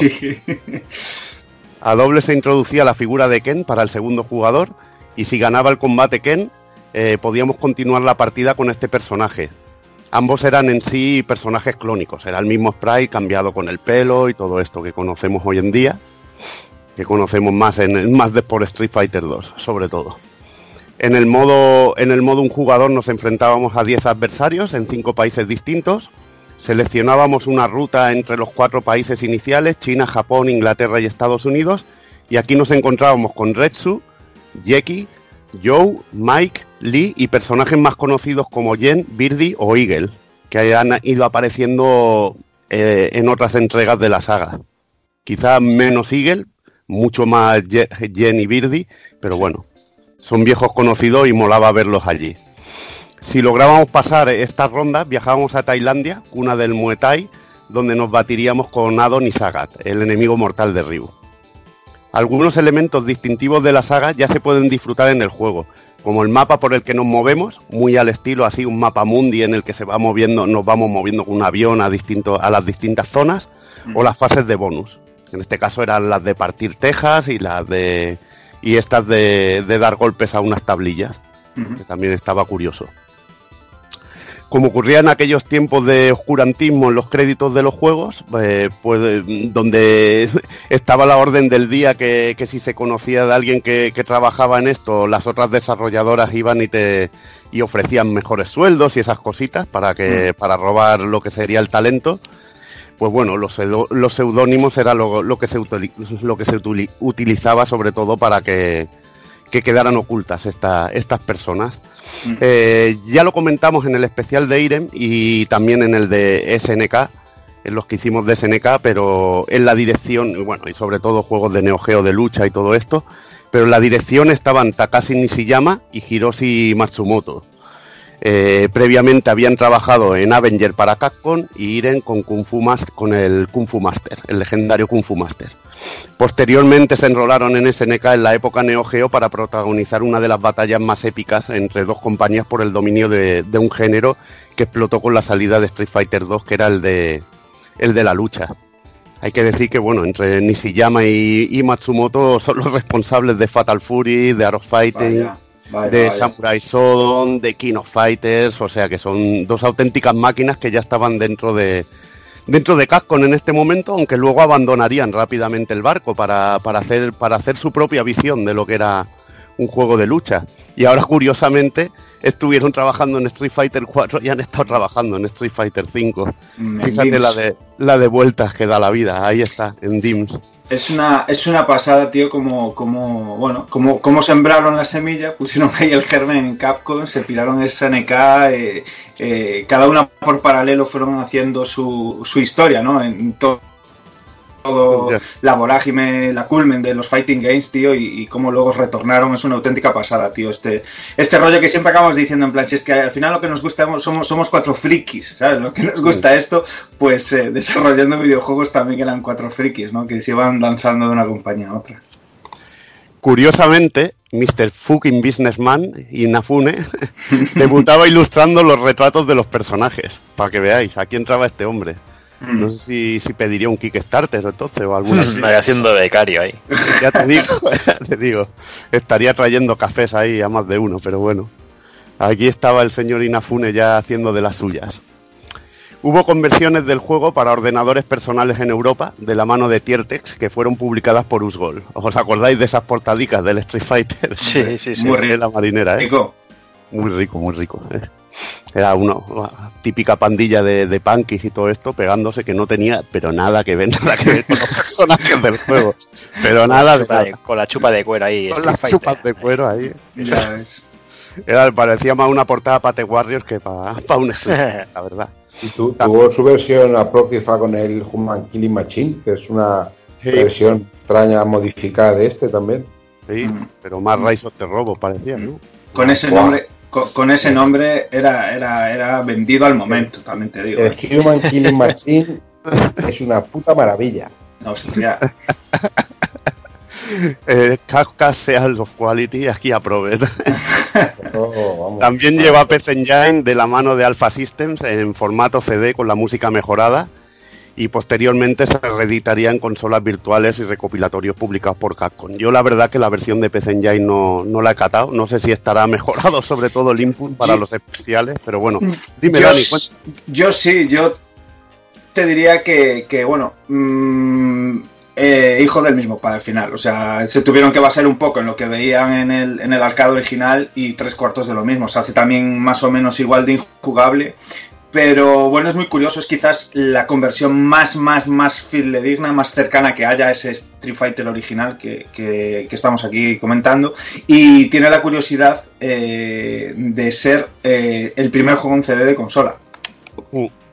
Muy curioso. Fighting Street, o algo así le cambian el nombre. Sí, le pusieron la Fighting Street. Y bueno, vamos a hablar un poquito de, de Street Fighter 2, el nacimiento del mito. Y va a hablarnos un poco aquí cero de, un par de personalidades muy importantes para, para el desarrollo de, esta joya. Sí, de momento vamos a ir a empezar a ponernos en situación. Eh, vamos a empezar hablando de, de Yoshiki Okamoto, una de las cabezas principales de Capcom en el momento. Eh, este hombre nació el, el 10 de junio del 61 en Japón y es bueno, como decía, uno de los grandes de, de la compañía. Eh, pero poca gente sabe que, que empezó este hombre en Konami, En con Konami. juegos como, como Time Pilot y Girus, ¿no? Como comentaba Evil, ¿no? Aquí a- los, los primeros años, sobre todo, los, los grandes eh, productores, eh, diseñadores y todo esto iban, iban de compañía en compañía, porque iban, bueno, supongo que iban ahí con cheques en blanco de una para de un lado para otro. Con, con el negocio en plena efervescencia y bueno, y es lo que, lo que, lo que toca pero principalmente por desavenencias internas y sobre todo financieras, eh, o sea que le dieron, le, ofrecieron pasta gansa, obviamente, decidió largarse de Konami para que en el, 90 en el 84 fichar por Capcom. Eh, la compañía en la cual comenzó pues, con juegos como 1941, Son Son, Sidearms o Gunsmoke. eh, con Buen, currículum, ¿eh? Buen currículum. Sí. Pre-CPS1 del bueno, tío. Exacto. Y el último juego con el que trabajó como director fue el mítico Forgotten World. Eh, tras este, pues pasa a trabajar directamente como productor. Y bueno, uno de los primeros aciertos como en su nuevo puesto fue fichar a un tal Akira Yasuda, Hmm. eh, más conocido como Akiman, del que hablaremos un poquito más adelante, porque Akiman también es de, de los hombres importantes en, en Capcom. Bueno, juntos dieron pues ese, el gran empujón a Capcom, eh, creando cosas eh, tan míticas y tan ricas como Final Fight o el juego que hoy directamente nos ocupa Street Fighter 2. En 2003 eh, y tras 16 años en Capcom, pues abandonar la compañía y fundó, fundó Games Republic. Eh, cuidado, cuidado en Republic, ¿eh? Eh, Sí, sí, sí. Y luego eh, estaba la, acabó con las historias de los yakuza y todo eso que luego se desmintieron y toda la hostia esta que aquí hay, aquí hay temario que podrías hablar también un buen rato. Sí, sí, muy loco todo eso. Esta, esta es la del folclore este de PS3. Sí, el, fol- Esto, ¿no? el folclore, sí, sí, sí. El Majin. Es verdad. Sí, sí.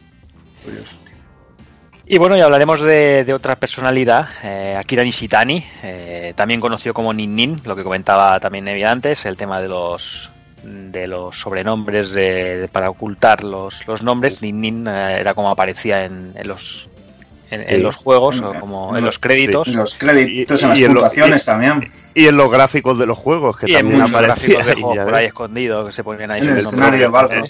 En propio. Street Fighter 2, en Final Sí, Fight sí. también. Y luego en el Street Fighter Alpha y todo. El tío no tenía, no tenía abuela, ¿eh? El cabroncete. Ya ves.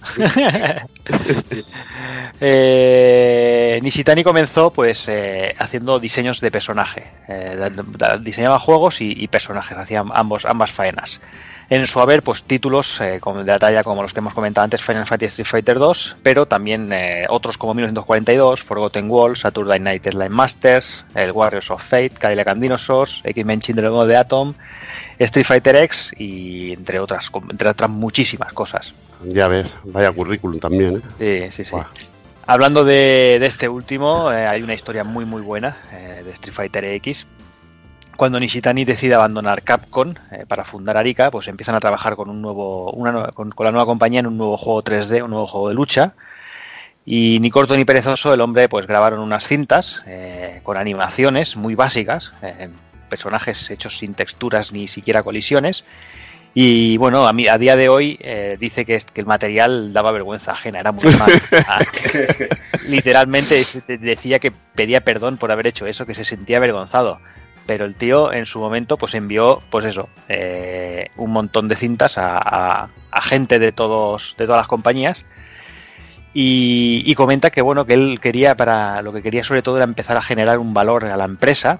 Y además de su premisa que era realizar el juego y venderlo, pero él lo que quería era básicamente quedarse con los derechos de los personajes, ya que los diseñaban ellos y querían, bueno, pues que quedara como patrimonio de la empresa.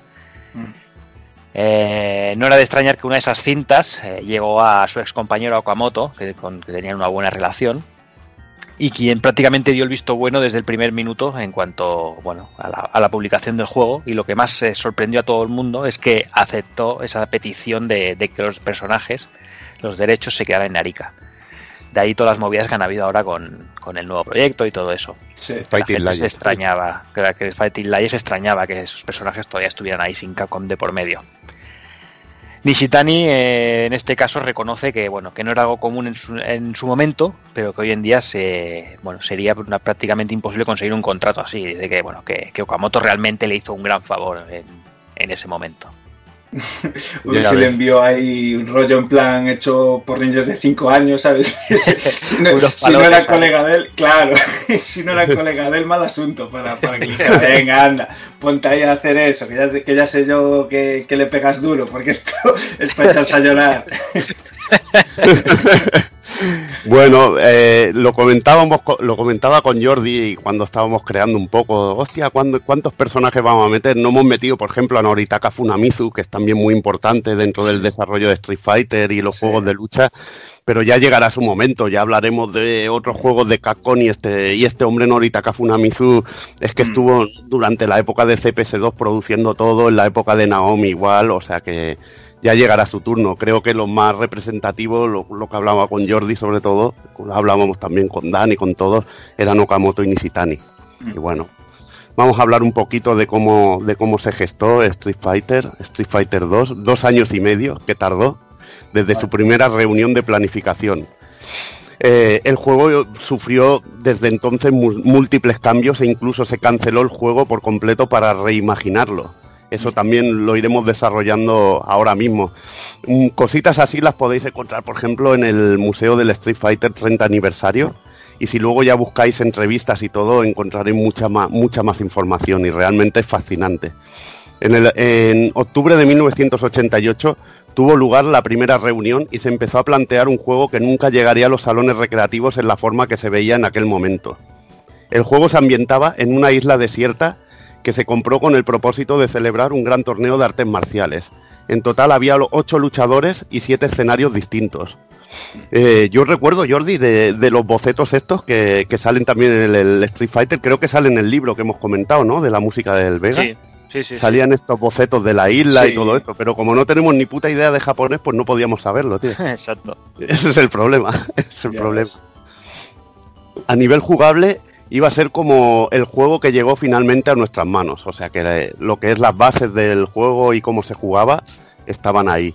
Ryu y Ken, sorprendentemente, no eran personajes para este juego, y en este caso iban a haber combates con desventajas o batallas incluso especiales. Batallas tipo una bestia contra una belleza, eh, batallas con desventaja en que uno tenía menos energía que, que otro, batallas también de historia, así con, con carga dramática, o sea que en este caso habían ideas la, más de interesantes que luego se verían en otros juegos mucho más adelante. La isla iba a tener escenarios en una ciudad, barco, cascada, bosque, cueva, puente y templo en un acantilado. En los escenarios iba a haber público, algo que iba a estar muy presente sobre todo en el producto final que, que llegó a nuestras manos. Los luchadores iban a ser Masaki Kakuda. Eh, este era un personaje, un karateka, cuyo objetivo era demostrar que, su arte marcial era la mejor. Su técnica especial iba a ser el Japanese Spirit Strike, que me imagino que sería algo como un Hadouken, pero con un nombre bastante más pomposo, y tenía un semblante parecido al de Ryu. La verdad que un, un personaje bastante distinto a lo que sería el protagonista que tuvimos al final. ¿Este es el, este es el que se parecía así al, al Kenshiro o no? Sí, un poquito, un poquito sí, un poquito sí. Un poquito sí. Luego tenemos a Zili, artista marcial china que buscaba al asesino de su padre. Y bueno, como ya podéis ver, que este argumento ya te lleva a Chun-Li directamente. Y en este caso, en este caso el asesino era Yen. O sea que imagínate Yen también que, que giro aquí argumental, que Yen luego pasaría a ser un personaje bueno, pero aquí era malo. O sea que era bastante cachondo. Su movimiento especial era un ataque con el pelo, algo que, que Chun-Li no ha tenido nunca. Y bueno, es clavadita. Él ves el diseño y dice, joder, es que ya es Chun-Li directamente. Pero fijaros luego por lo que ejemplo- llevarían. Dime, dime, Alex. Me recuerda también mucho a las, a las hermanas Tompo estas que salen en, en el Sí, Balrog, Strider. los Strider. Sí. Sí, Que de sí. hecho los colores, los colores del- de, de los trajes de Chun-Li, rosa, verde y azul, son de los colores de las tres hermanas. Y, y Eh, lo, to- y ¿cómo lo como peinado. Sí, sí, sí. Es Tompo, ¿no? Hermanas Tompo, que ya no me acuerdo bien ahora, ¿eh? Estoy un poco Mm. espeso. Que luego las homenajearon en el juego de Platinum y todo. O sea que muy, muy, muy, muy, muy chulo. Luego teníamos a Bumbobo, especialista en capoeira. Fijaos, antes de siempre habríamos hablado, por ejemplo, de, de personajes de capoeira que ya aparecieron en Fatal Fury 3. O, o Elena en el, en el Street Fighter 3, pues ya había un personaje que hacía capoeira. No sé cómo hubieran hecho la danza con la animación en aquel momento. De hecho, pero si os fijáis, Blanca, Blanca tiene movimientos de capoeira también. ahí Al está. ser de Brasil, las volteretas, las patadas esas que hace girando el cuerpo y todo eso, si os fijáis, pueden recordar bastante a lo que es el, la capoeira. Pero bueno, eh, Los mordiscos. Sí, sí, sí. Eso, eso es muy de Brasil. Eso, eso es de Uruguay, de Luis Suárez. o sea, o sea, es otro rollete. Un misterioso luchador de origen desconocido cuyos ataques principales iban a ser patadas, como es el capoeira. Y le iban a hacer también que, que su guardia fuera, su guardia con los brazos fuera bastante débil y se la pudiera romper fácilmente. O sea que iban a meterle cosillas así bastante chulillas. Luego tendríamos a Dick Jamsey, un boxeador estrella de cine y, y el ring que quiere publicitar su nueva película. En este caso su movimiento especial iba a ser el Holy Rope Storm. Y bueno, como indica su nombre, un boxeador que, que nos recuerda un apellido ilustre del boxeo como es Dempsey, ¿no? El famoso Dempsey Roll de, de Hajime no. Pues aquí tenemos a Yumsei, que es claro, claro homenaje a, a este personaje, a este boxeador. Luego teníamos a Tahir Meyer, un wrestler con máscara y un diseño similar al de Raiden de Fatal Fury. Es un gigante con movimientos muy difíciles de hacer. Me imagino que aquí querrían hacer lo de los 360 grados de Zangief, ya lo tendrían pensado con este personaje. Es, es un germen de Zangief y que eh, los puede recordar si a los que hayáis jugado Pro Wrestling de la NES, al, lu- al luchador que se llama Starman, tiene, es una máscara con una estrella en el centro, es muy, muy parecido. Lo que pasa es que es un gigantón también el hijo puta. Luego tenemos a Syke Muller, un ex boina verde muy inteligente, especializado en el combate y de personalidad salvaje. Su especial iba a ser el Jumping Hundred Crack Knife. O sea, un personaje así loco. Se vio- vendría a ser un gado, llevaba personaje de lucha ahí eh, en 2D. A mí me recordaba a, Ro- a Rolento, no sé. una Sí, de- también, a Rolento, perfectamente. Luego tenemos a Great Tiger, un hechicero indio que usa un estilo de lucha conocido como Zanzouken, puño de imagen residual. Me imagino que iba, de- iba a, hacer, a desaparecer, como al finalmente usaba, por ejemplo, Dalsin, lo de la desaparición y cositas así. El, Zan- el perdón que te corte, David, el Zanzouken este es, el, es lo de Dragon Ball, que hace... Ay, que hace eh, Goku, que es eso que va tan deprisa, tan deprisa, Tan tan, deprisa que te deja imágenes. Ahí. Exactamente, eso es el Zanzouken. iba a usar un doble salto, que eso también era muy original en su momento. Creo que el doble salto no lo vi hasta World Heroes 2. Y su movimiento especial iba a ser aliento de fuego. Algo, algo propio de Dalsin y además vemos que su diseño es clavadito al, de, al del personaje que llegó finalmente a Street Fighter 2. Bueno, en este caso con el- llevaba ya el, el turbante, ¿no? Que es algo que Dalsin no, no llevaba. Y luego vendría el, el último que sería Anabebe, un hombre bestia criado por leones. Y bueno, decir que su representante y domador, Rottenburger, lo lleva encadenado. Imaginaos este personaje, la polémica que hubiera generado hoy en día o, o en su momento, ¿eh? Imaginaos, un personaje de raza negra encadenado y que lo llevara un mandingo y que lo llevara un tío blanco que se llama Rottenburger. Hubiera creado una polémica que buah, no lo Y quiero- Rottenburger no lo que, suena, que suena a alemán, al rollo este de la apartheid y toda esta mierda. Sí, sí, sí. Hubiera sonado a que era de Sudáfrica, solo le faltaba eso. Luego, luego no la arreglaron con la intro, ¿eh? No, no, no, para nada, para nada. Sus golpes incluyen mordeduras y arañazos, o sea que vemos aquí elementos de que se llevaron posteriormente al hombre bestia, el concepto de hombre bestia que se llevaría a Blanca. Y bueno, decir que su ataque especial se iba a llamar Bisman Attack. No era muy original, pero bueno. La verdad, me, dime, me dime. este al, al de joder, estoy espesísimo, al de Saturday Night Land Masters, al Sí, al Rastafari. Al Rastafari, a Rasta- a Rastamón. Me Sí. recuerda, me, re- me recuerda mucho así este tipo de pues eso, de animaluco bestiajo con, con cara de gañán y el mono y tal, pues ya puede incluso que a lo mejor no, pero que venga también un poquito de este.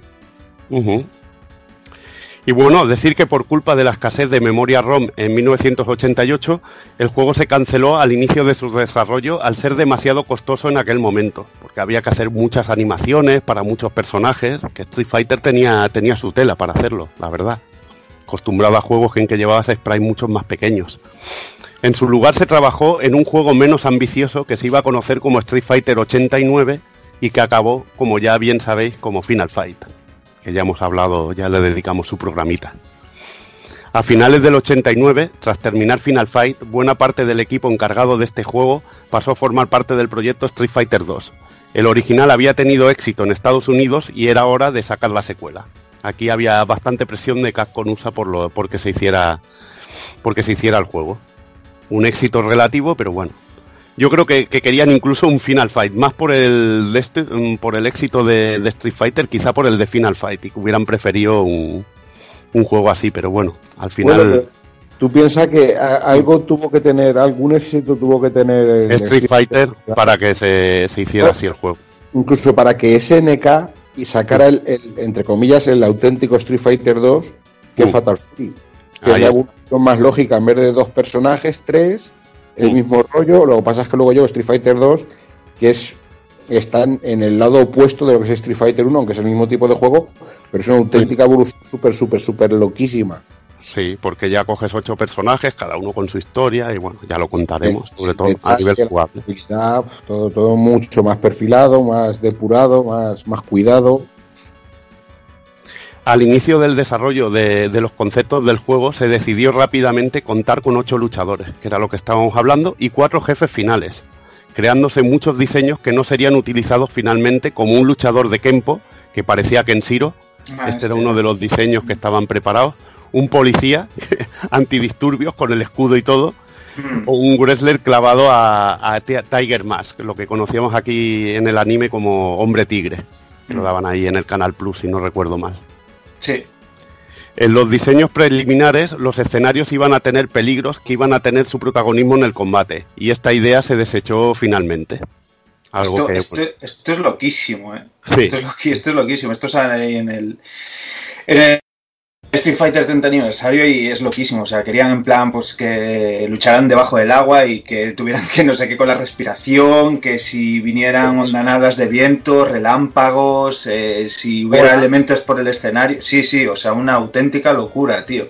O sea, si, si lo hubieran llegado a implementar, sería, se- sería, vamos, o sea, la puta bomba.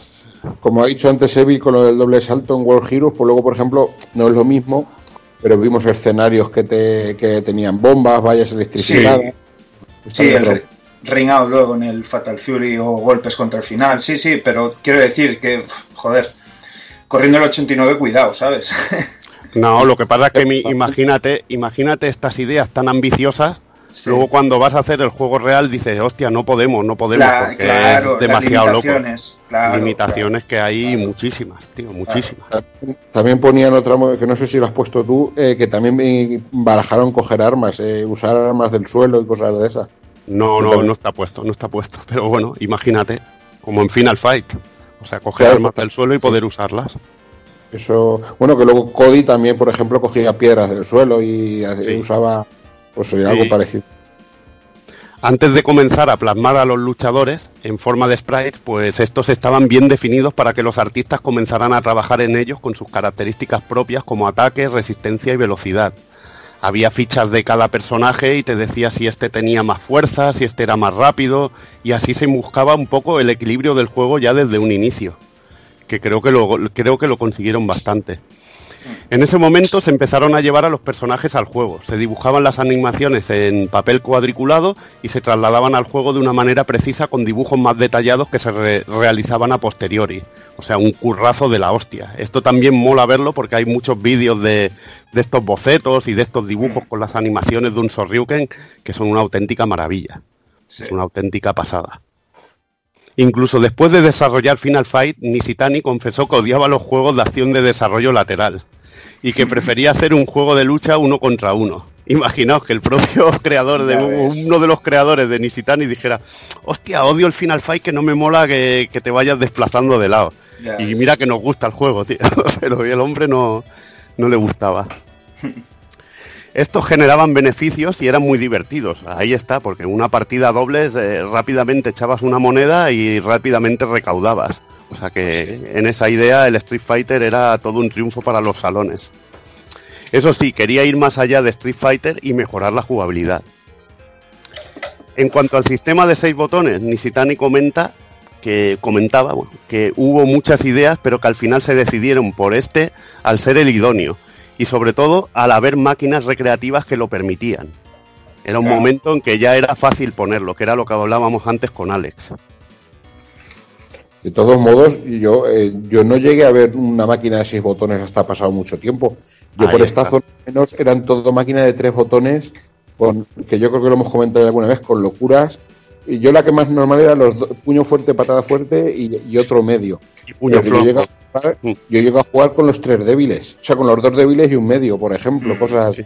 Eso es la muerte, tío. Eso es la muerte. Pero bueno, era, era, era también muy fruto de la época, que pocas veces podías disfrutarlo en toda su gloria. Y por eso la conversión de Super Nintendo tenía tanto éxito, que lo podías disfrutar en casa con todo, tío. Claro. No te lo y ponía no al os- alcance. ¿No os acordáis de cuando modifican alguna máquina y ponían un botón Sí. que sí, más sí. grande que estaba dividido en tres sí. zonas, tío? Menudo, menudo cáncer de botón. Sí, el botón de tres zonas o que te pusieran un botón de, de máquina tragaperras, de esos cuadrados, tío. El, el- el- el que tenía así como lo- los quesitos, ¿no? Del caserío. Sí, sí, sí. sí, sí. Es que parecía que estaba jugando más al Simón que, que al Street Fighter. Ese, ese. Hijo de puta. otro, otro detalle, perdón, perdón. Que eran muy apañados ellos. Hombre, tío, aquí se aprovechaba todo, tío, se aprovechaba todo. Otro detalle que dio guerra fue el sistema en el que según la, a la distancia que estábamos del rival, el golpe cambia de forma. Es algo que costó mucho. Para Nishitani esto daba mucha profundidad al juego y era vital y la verdad que, que funcionó muy bien. Originalmente se pensó en un sistema de combo continuado como el de Final Fight. Yo la verdad que no lo veo en un juego de lucha. Ahora, hoy en día tal como está. Pero esto no funcionaba bien, lógicamente. Y con el sistema final se conseguía mejorar el impacto de los golpes y sobre todo la jugabilidad general. Bueno, hay, hay que ver que eran unos visionarios porque esto del sistema de, de autocombo de tipo Final Fight al final son los al final son los combos que tenemos en los juegos Dark System Works de- para jugadores más novatos. Sí. Tienes De más pulsar todo el rato el mismo botón. Pulsas el, pulsas el botón y haces una, una- una cadena de golpes distintos. Pero bueno, yo creo que en este caso, como estaban diseñando, no creo que no les hubiera funcionado, porque No, yo, yo tampoco lo creo, pero me, me resulta curioso que algo que se ha empezado a utilizar hace relativamente poco ya lo tuvieran ellos en consideración en su momento. Bueno, la de ideas que había ahí. y vamos a hablar un poquito de la creación de los World Warriors. Y hay que hablar de, de una figura, ¿no? Muy importante, Jordi. Sí, claro, ya lo hemos mencionado antes y si hablamos de, de la creación del diseño de personajes, hay que hablar de Akira Yasuda, ¿no? También conocido como Akiman, que nació el 21 de julio del 64 y bueno, ya ha trabajado como, como ilustrador, animador y diseñando personajes, eh, videojuegos, incluso mechas. Vaya. Estuvo en las filas de Capcom desde el 85 hasta el 2003, momento en el que empezó a ejercer de, de freelance y bueno, y haciendo sus, sus pinitos por ahí todavía sigue, sigue con ello.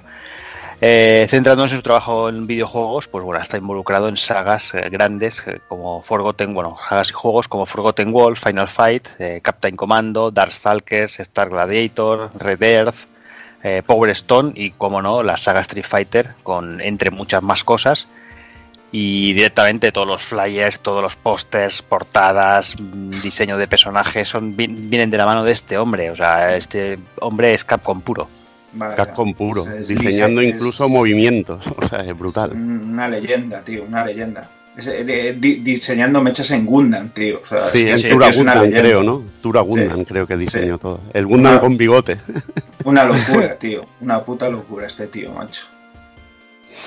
Bueno, Yasuda comenzó a trabajar con Nishitani en el diseño del juego y según él no era inusual comenzar a trabajar en los personajes directamente sobre el juego sin tener diseños de los mismos. En este caso iban a ser personajes muy grandes y se de- decidió trabajar como en los estudios de anime japoneses. Se buscó otra fórmula de trabajar que creo que dio muy buen resultado. Se hacían bocetos de los personajes y se trabajaba en la animación de los mismos, con papel cuadriculado especial que usaban en la compañía. Mm. Esto hay un vídeo muy chulo sobre, sobre Akira Yasuda creando, creando estos diseños y podéis ver este papel que, que venía con el logo de la compañía, con Capcom, que se lo hacían especialmente. Mm. Y bueno, yo daría oro por tener un original. Te lo iba a decir yo. Te lo iba a decir yo ahora, chaval. Sería una casconada de esas para detener y bueno, yo la tendría enmarcada en casa. tío. Yo la tendría debajo de la almohada, tío, para dar un besito antes de Mucho dormir más- todas ¿Dónde las vas a parar, tío? Mucho mejor que una foto de Franco, tío, pero mil Qué, veces. gra- qué grande, tío. Trabajó un grupo de artistas en los personajes y cada uno aportaba sus diseños. Eh, Yasuda llevó los suyos como muestra para que sus compañeros vieran un poco cómo iba, cómo iba a ser el juego, cómo iban a, a ser los personajes. Sí, Al- llevaba un, llevaba un poco la batuta de- del estilo artístico, porque sí es verdad que la mayoría de ellos eh, se, puede ver también en, en diferentes vídeos, también como dices en la época. Eh, claro, cada uno aportaba su diseño y a veces no empacaba bien, ¿sabes? Ves que vienen de diferentes eh, dibujantes, de diferentes manos, y, este es un detalle muy guay, el, el darle un poquito la batuta él de decir, bueno, pues tú presentas el rollo y los demás que intenten más o menos seguir esta línea que tú estás haciendo, ¿no? Al principio teníamos bocetos básicos de todos los personajes, excepto Ryu y Ken, con palabras clave como bestia, militar o luchador de sumo. En determinado momento eh, decía, decía Yasuda que llamábamos a los artistas de- del pixel para que dibujaran a los personajes y entonces se revisaban y se escogía si era un diseño bueno o malo. Como él también bien dice, los diseños no acababan al final como los tenía en mente. A veces un boceto muy bien hecho no servía para el juego final si en movimiento el personaje carecía de algo que impactara al jugador. Ellos tenían que buscar que ese personaje te impactara. Igualmente, igual hacías un dibujo y tú luego lo veías en movimiento y no te funcionaba por el diseño. Tenía que tener algo que, que fuera muy loco y que, y que molara, tío. Movimientos de personajes que, que hicieran soltar una carcajada al jugador. Algo que los hiciera alucinar y conectar con el juego. Eso era lo que buscaba Yasuda y el, y el resto de diseñadores de Capcom. Y la verdad que se lo curraron porque estuvieron viendo diseños entre todos. O sea que era un, un curro en equipo. Y eso la Mm. verdad que mola mucho. Al final se ve ese buen hacer plasmado en el juego. Yasuda procuraba que sus diseños se ciñeran a lo que pedían los directores del juego, para así no tener que repetirlos o tener fallos que fueran a más posteriormente. Él ya pensaba incluso en el personaje eh, mucho más adelante del propio juego en sí. Sí. Y es realmente una manera de trabajar muy, muy loca de este hombre, muy... Sí, la Joder, verdad dices, que- hostia, que busca del perfeccionismo, ¿no? Sí, sí, sí. De hecho es uno de los, de los detalles en plan que consiguieron el, plasmar de carisma, el darle personalidad a, los personajes que habían diseñado, ¿no? ¿Sabes? Eh, ese rollo de decir, bueno, voy a ir más allá, voy a pensar posteriormente en dónde puede aparecer este tío, a lo mejor en otro juego que hagamos, y vaya, hostia, a la luz está, ¿sabes?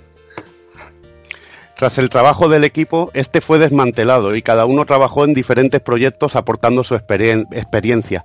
Así los diseños de Street Fighter 2 tuvieron influencia en otros juegos de la compañía como Captain Commando o Darkstalkers, por citaros algunos de los, de los bueno, de las decenas de juegos que, que sacó la compañía.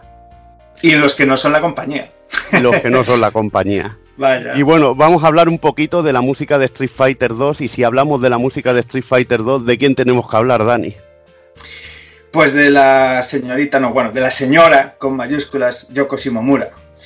Eh, nace en Osaka en 1957, 51 tacazos que tiene, nació a finales del 57 y la verdad es que desde muy temprana edad eh, sus padres ya lo tenían súper claro y, y le indujeron en el mundo de lo que es la música, la apuntaron a clases de piano muy jovencita y posteriormente pues bueno, cursó estudios en la, en la Universidad Musical de Osaka. En 1988 ingresa en Capcom y, y comienza a hacer ahí sus primeras aportaciones, eh, arreglos, una cancioncita por aquí, efectos de sonido y tal en, en títulos como Samurai Sword, eh, Nemo o, o Final Fight. Eh, que por cierto, Evil hizo el tema de la fase de la bahía que Empieza, empieza de noche y acaba de día, me lo has dado a Ahí- huevo aquí. Ahí, ahí te quiero ver. y, y bueno, es curioso porque mm, eh, poneos en su piel, poneos en la situación de que estáis, o sea, eh, año 1988 y, y aún por encima, si siendo mujer, que las cosas como son, antes era así, y siendo Japón, que aún por encima son más nazis, eh, claro, ella decía, ella le molaba jugar a videojuegos, ella pues iba a sus recreativos, jugaba a sus Space Invaders, su rollo, y sobre todo juegos de Namco también, y le, y le molaba un poco, pues eh, como le gustaba mucho la música le gustaba jugar, pues decía, pues a lo mejor me quiero for- eh, labrar un futuro, ¿no? Forjar un, un- un rollo laboral eh, que tenga que ver con la música y los videojuegos. Empezó a echar currículos y los padres, los padres, sus, sus- sus profesores, ¿no? En la universidad y demás, la capaban, ¿no? Le decían en plan, ¿pero Sí. qué vas a hacer eso? Por Dios, hombre, si eso, eso no tiene futuro, no sé qué, tal. Porque le veían un talento descomunal. Le veían un talento y Claro. pensaban que sería, bueno, un artista, pero de... Y, y- y en vez de centrar en, en lo que sería la música en sí, se fue a los videojuegos que lo veían algo más sucio, ¿no? Claro, claro, en plan, pues es que eso no tiene futuro, ¿sabes? O sea, ¿qué haces que no tienes ahí una orquesta ahí a tus pies, ¿sabes? Y, y, joder, el tiempo, el tiempo pone a todo el mundo en su sitio. La reconoceríamos en, en los diferentes títulos en los que tomó participación bajo el seudónimo de, de Simo Pi o de, o de Pi directamente. Y durante su estancia en la compañía, eh, por supuesto, entró a formar parte ya muy prontamente de, de la mítica banda formada por, por compositores de Capcom Alpha Laila. Vaya. En 1990, eh, bueno, una mitiquez extrema, vamos, o sea, unos conciertos de esto, así de temas arreglos de Capcom, tiene que ser para estar allí con el Imagínate un- una triple amenaza, Alfa Lila, Zuntata y el, y el Sega y el ASST Band de Sega, tío. O el o Kukeija, madre mía, tío. Y, y Konami Kukeija. Hacen los jinetes del apocalipsis de la música, tío. Videojuegos. Adiós. Eh, en 1991 le cae el, el encargo, ¿no? Con mayúsculas que, que tratamos hoy, Street Fighter 2, aunque posteriormente pues siguió poniendo su, su buen hacer, su carisma musical en otros títulos como, como King of Dragons, como, como, como Barth, eh, The Punisher, Breath of Fire y bueno, todos los que no- vinieron detrás. Buah, King of. Dragon es que es la puta ley, tío. Es de lo mejor que escuchan CPS1, si no es el mejor, tío. Vaya, vaya. Sí, sí, sí, sí. Bueno, King of Dragons, Knights, of the Round también, cuidadito, que también tiene buena música. Eh, y eso, o sea, en realidad, eh, es por citar algunos, eh, participación y consejo y demás y, y nombramientos tienen trope mil titulazos de, de Capcom de esta época, hasta que en 1993, pues bueno, deja la compañía en pos de fichar por otra gran gigante del momento, que decías tú, no, no, no se fue de Guatemala a Guatepeor, no, no, Squaresoft, ¿eh? en esta época que estaba, vamos, en lo más alto y ahí pues compuso un huevo de, de, bueno, pues prácticamente la época dorada del JRPG, empezando por un gran desconocido, recuerdo yo en Super Famicom, que es Life Alive. Buah, el Y- megalomanía, madre mía. Eh, vaya, y bueno, eh, Seiken de Setsu, de Parasitive, bueno, hay trope mil titulazos en los que esta mujer puso batuta. Eh, y estaría hasta 2002 aquí ligado a Square, eh, fecha en la que comenzaría pues bueno su carrera de freelance y demás y que bueno como todos sabéis llega hasta hasta el día de hoy eh, que seguimos recibiendo su buen hacer, su magia musicalmente en arreglos de Smash Bros, Final Fantasy XV o bueno el reciente Kingdom Hearts 3 que tenemos que tenemos entre manos. Es que tiene algunas bandas sonoras, sobre todo en los- lo que destaca es el piano. eh, Legend of Mana. Bueno, es increíble, es increíble. Parasite, es que eso es lo que has comentado, Es increíble. Parasite, que es Yo- realmente yo- bestial. eh, lo que la, a mí me viene a la cabeza al momento, digo, Shimomura y, y es melodía. Melodía, o sea, tie- tiene el, el don de crear, yo qué sé, pues ese fraseo, ¿no? Esa melodía, no sé qué, que te puedes tirar tarareando siglos, ¿sabes? Que es lo que te, te hace, joder, este, este juego tiene un musicón de la hostia. Pues esto, esto es lo que hace esta mujer, es, es brutal. Y en Street Fighter 2, eh, pues le llegó, le llegó el encargo de, después de tener todo el arte conceptual listo. Mm. Al principio no sabía si Street Fighter 2 encajaría con su estilo de trabajo. Buscó incluso darle otro aspecto a la banda sonora, un poco alejado de lo, eh, de lo que solía hacer en Capcom. Y a Nishitani pues le gustó mucho su trabajo y propuso realizar melodías internacionales pero con, con un toque cómico. Sí. Nishitani le pidió melodías que fueran fáciles de recordar. Y vamos si son fáciles de recordar, madre mía. Te las puedes tararear, vamos, pero cosa mala. Y en su opinión realizó un trabajo perfecto a la hora de capturar la esencia de cada personaje y su escenario. Eso no hay, ni, no os quepe ninguna duda. Que no cabe Ni- duda. ahí.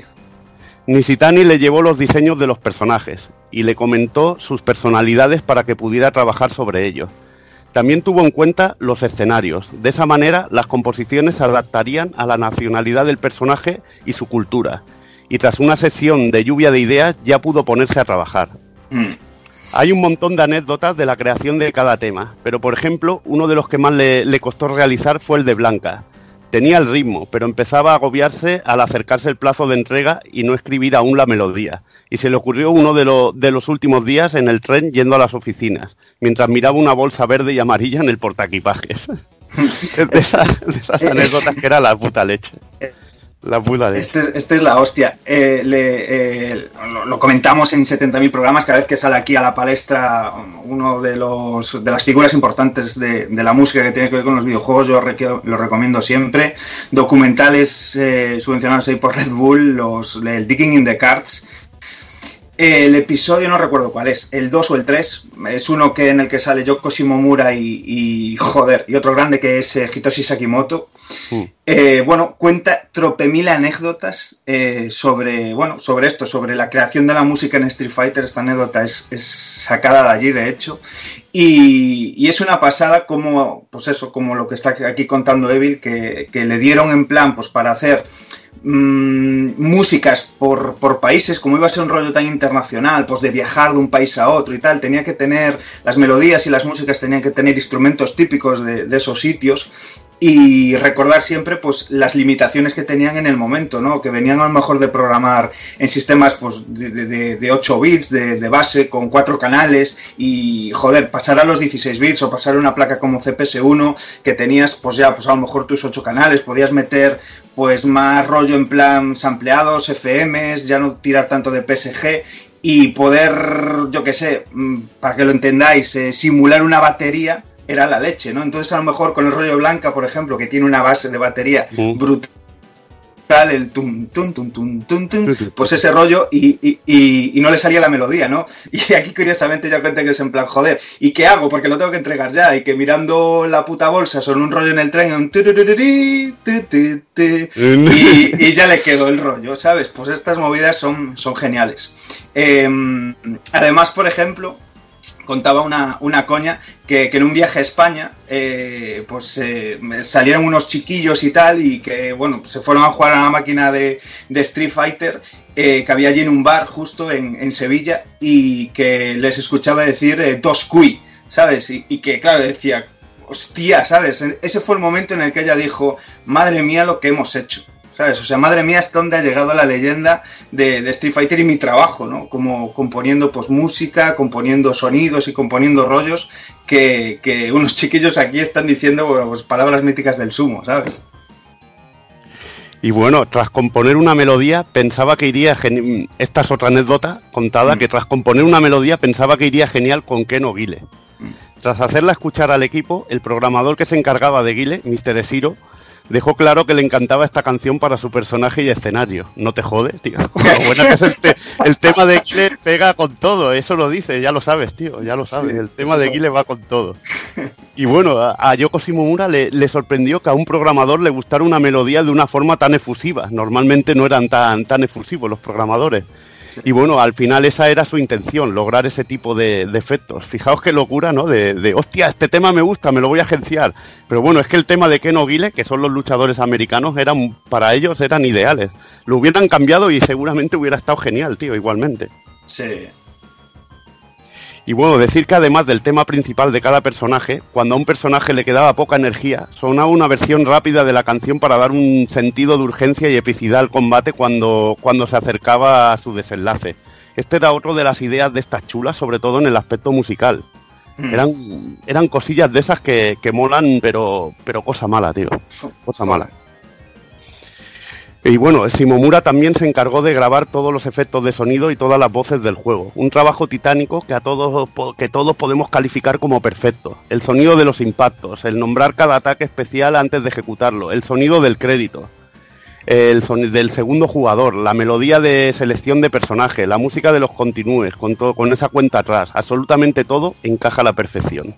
Hmm, Sin duda. Eh, hay un tema, como curiosidad, que, que no es de no es de Simomura, que es de, de- que es de Isao Abe, que es el tema de Saga.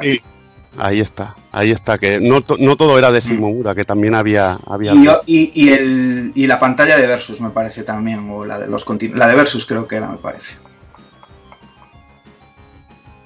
Bueno, pues seguimos, seguimos adelante. Eh, vamos a hablar ahora de, de la mítica intro que comentábamos antes.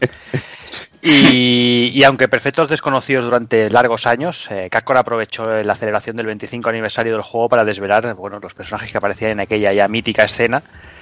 Ambos personajes eh, son de nacionalidad americana. El primero, el negro, se llamaba Max. eh, tiene una gran velocidad, una técnica de boxeo y una personalidad problemática.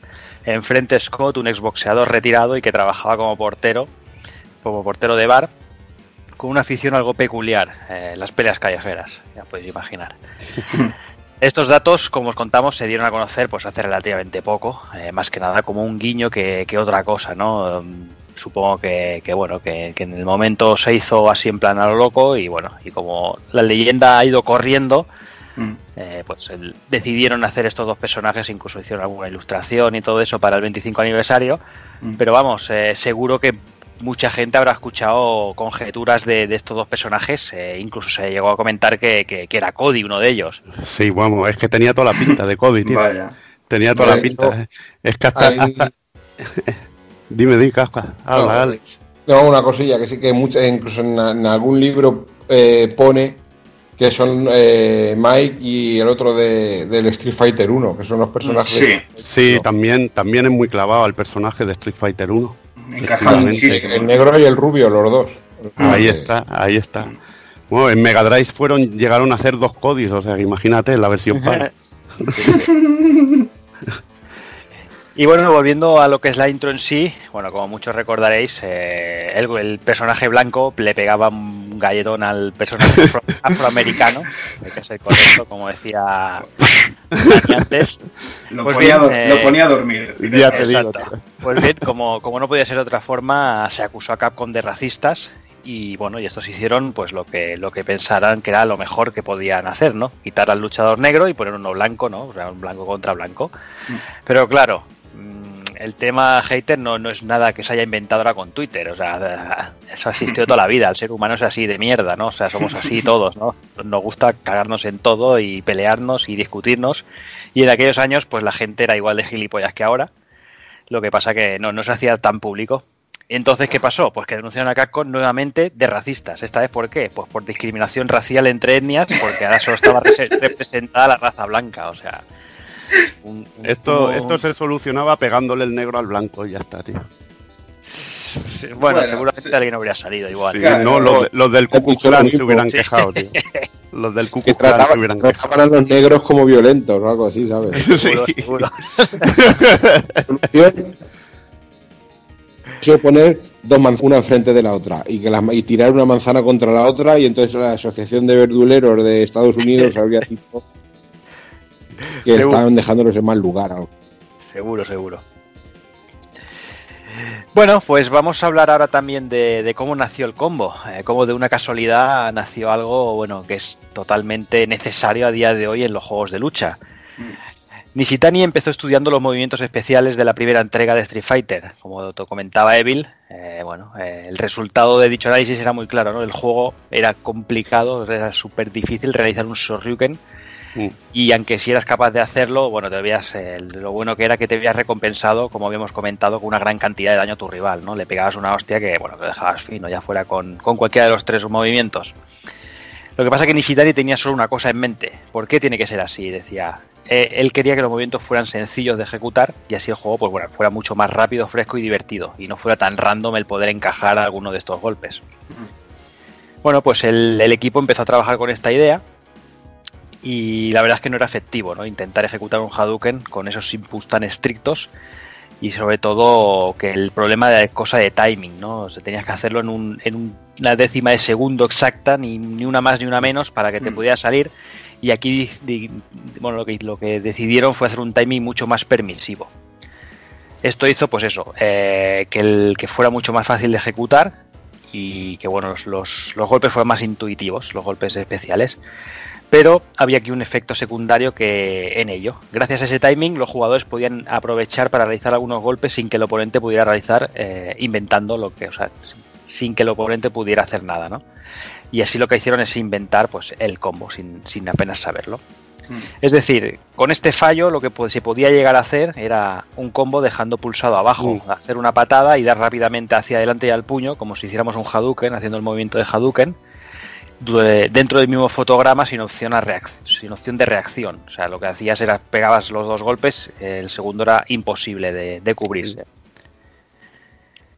Eh, aunque sobre este tema, eh, en una entrevista de Polygon, una entrevista muy guapa que hay por ahí, que si podéis echarle un vistazo es muy interesante, Okamoto dice que, que realmente la combo fue eh, idea de un tal, de una tal Ike-chan, pero la gente de Polygon intentó hablar con gente del equipo, nadie se acuerda de este tema, todo el mundo hace, hace referencia a lo que a la historia que explica Nishitani, y es que incluso el propio Kamoto se le preguntó si era capaz de dar algún dato más de esta persona o del tema y no dice que no, no, no recuerda más que eso.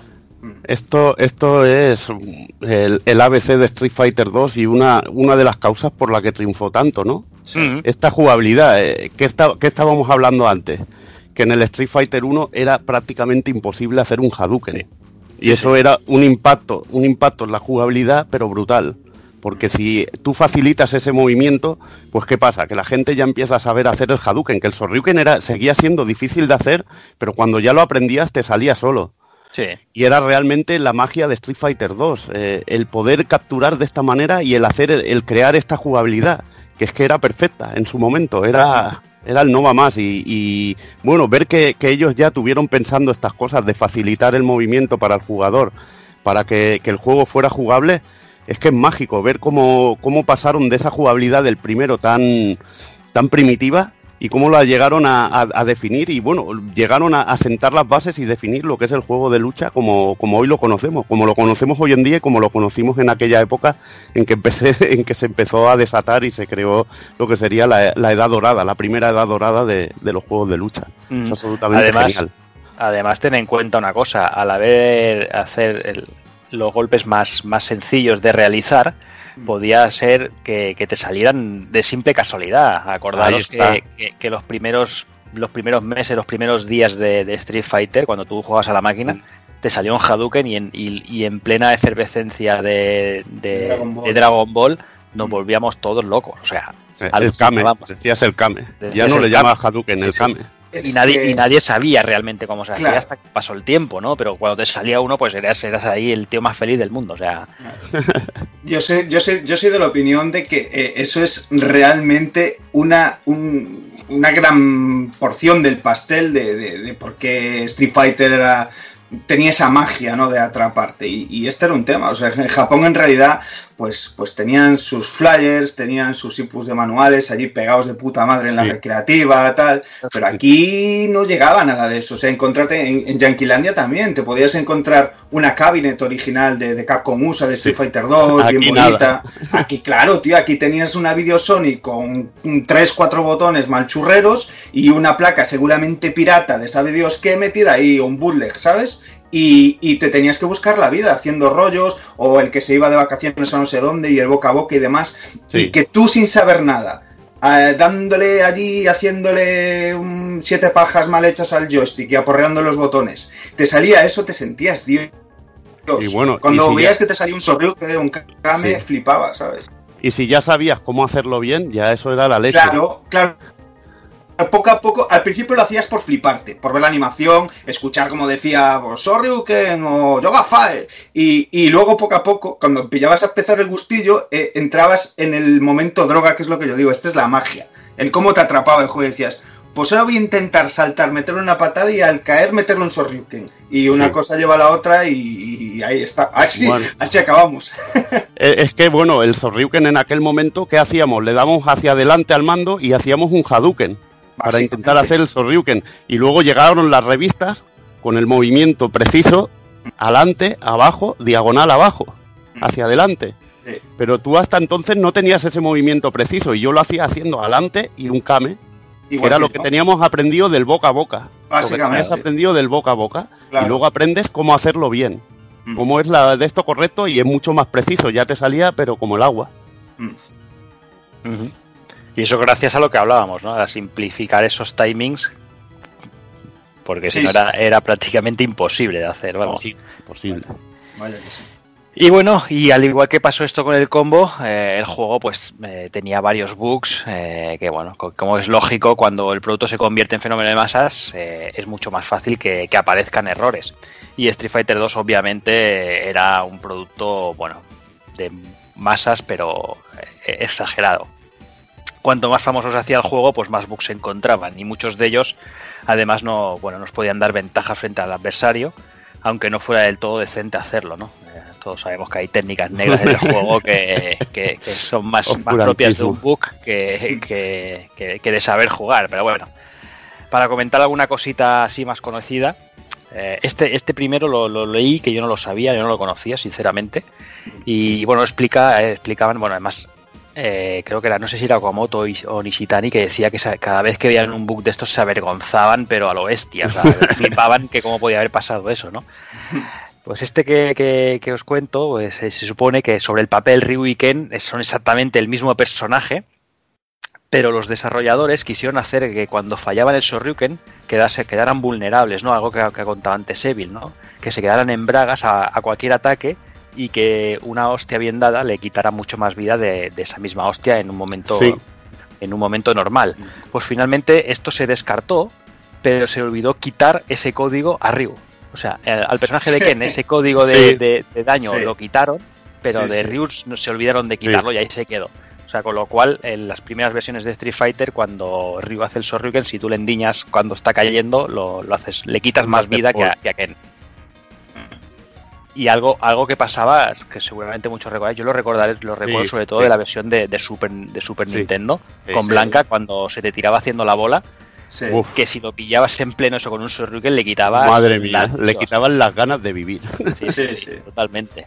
Sí. Esta- esta- esta- estas curiosidades eh, vi- vienen de una historia un poco más larga, que os la contaré luego ahí en la parte de la jugabilidad y demás, pero es curiosísimo, tío. Hasta dónde llegaba el nivel de paja mental de esta gente eh, programando el juego, tío. Una- Eh, locura. ahí has dicho, has dicho una cosa de Fuckers, tío, que, que nos ¿Qué, molaba qué? a nosotros, que era parar con un Sorryuken la bola a cañón de, Blanca, hombre. parar cuando, cuando se tiraba el onda con la, con la de esto, pararlo, o cuando Vega se colgaba, recibirlo con un Sorryuken, tío. Sí, sí. Claro. Eso eran las cosas molonas de Street Fighter. Eso tiene que ser así. Ya ves.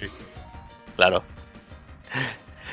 Otro de los bugs eh, más, que más les dolió al equipo, eh, además este sí que sí que lo explican y, y flipaban, eh, es un bug que, es- que, se, que se hace con la llave de Guile. Eh, lo que hacía que había una forma de reiniciar la animación de la llave y termina dejando al personaje pegado literalmente a nosotros, sin opción de, de que se mueva, ¿no? Tú te vas moviendo por el escenario y llevas al personaje pegado literalmente hasta que se, hasta que se termina el tiempo. El, el bug lo podéis buscar por YouTube eh, buscando por Street Fighter 2 Handcuff Glitch.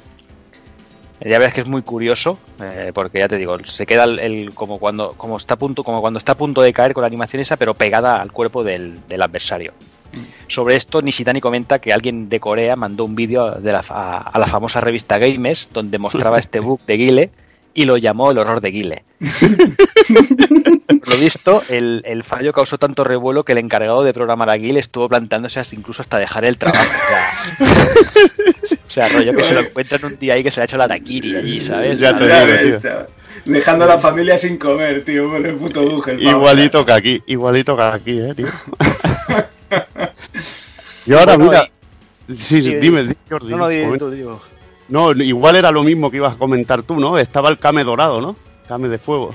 Sí, lo que Sí. pasa que el, que el Kame, el Kame un de poco intencionado, dicen. era más un easter egg que no un... Sí, que era no un easter egg, ahí está, pero estaba programado por ellos, que era Eh, lo de que, de que si hacías el Kame en el momento justo que se había cubierto el otro, se salía el Kame dorado, una Exacto. parada así. Mm, Una parada así, que luego desembocó en un movimiento especial. Sí, sí, sí.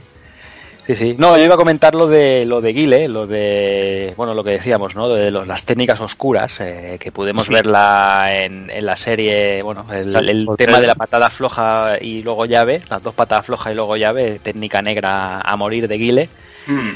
que, que bueno, que son técnicas que explican en, en la serie High, High. Mm. Que, que, bueno, que no sé si la vais a comentar luego al final, Dani. Sí, o... sí. Sí, luego hablaremos, lo- hablaremos cuatro chorradas o tal de cómo, de cómo Vale, el- la llama de, de las batallitas, la verdad. Sí, sí, la Y- verdad es que sí. Guile estaba contento de cojones, os lo digo también, ¿eh? porque el puñetazo débil que tenía aquí en World Warrior, cuidado, ¿sabes? Ese puñetazo a fuego, ¿sabes? De, Sí. Me cago en Dios, chaval. No había que se la rimara si lo, si lo machacabas bien. Mm.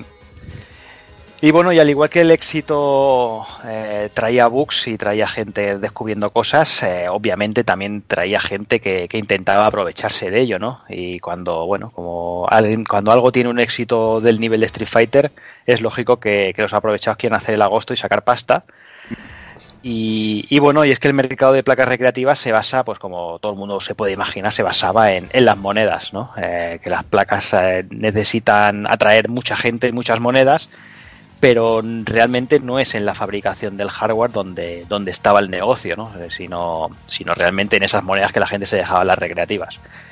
Y bueno, es aquí donde los falsificadores atacaron, eh, empezando a fabricar y vender vendiendo copias del juego a una tercera parte, bueno, de, de lo que costaba el original, ¿no?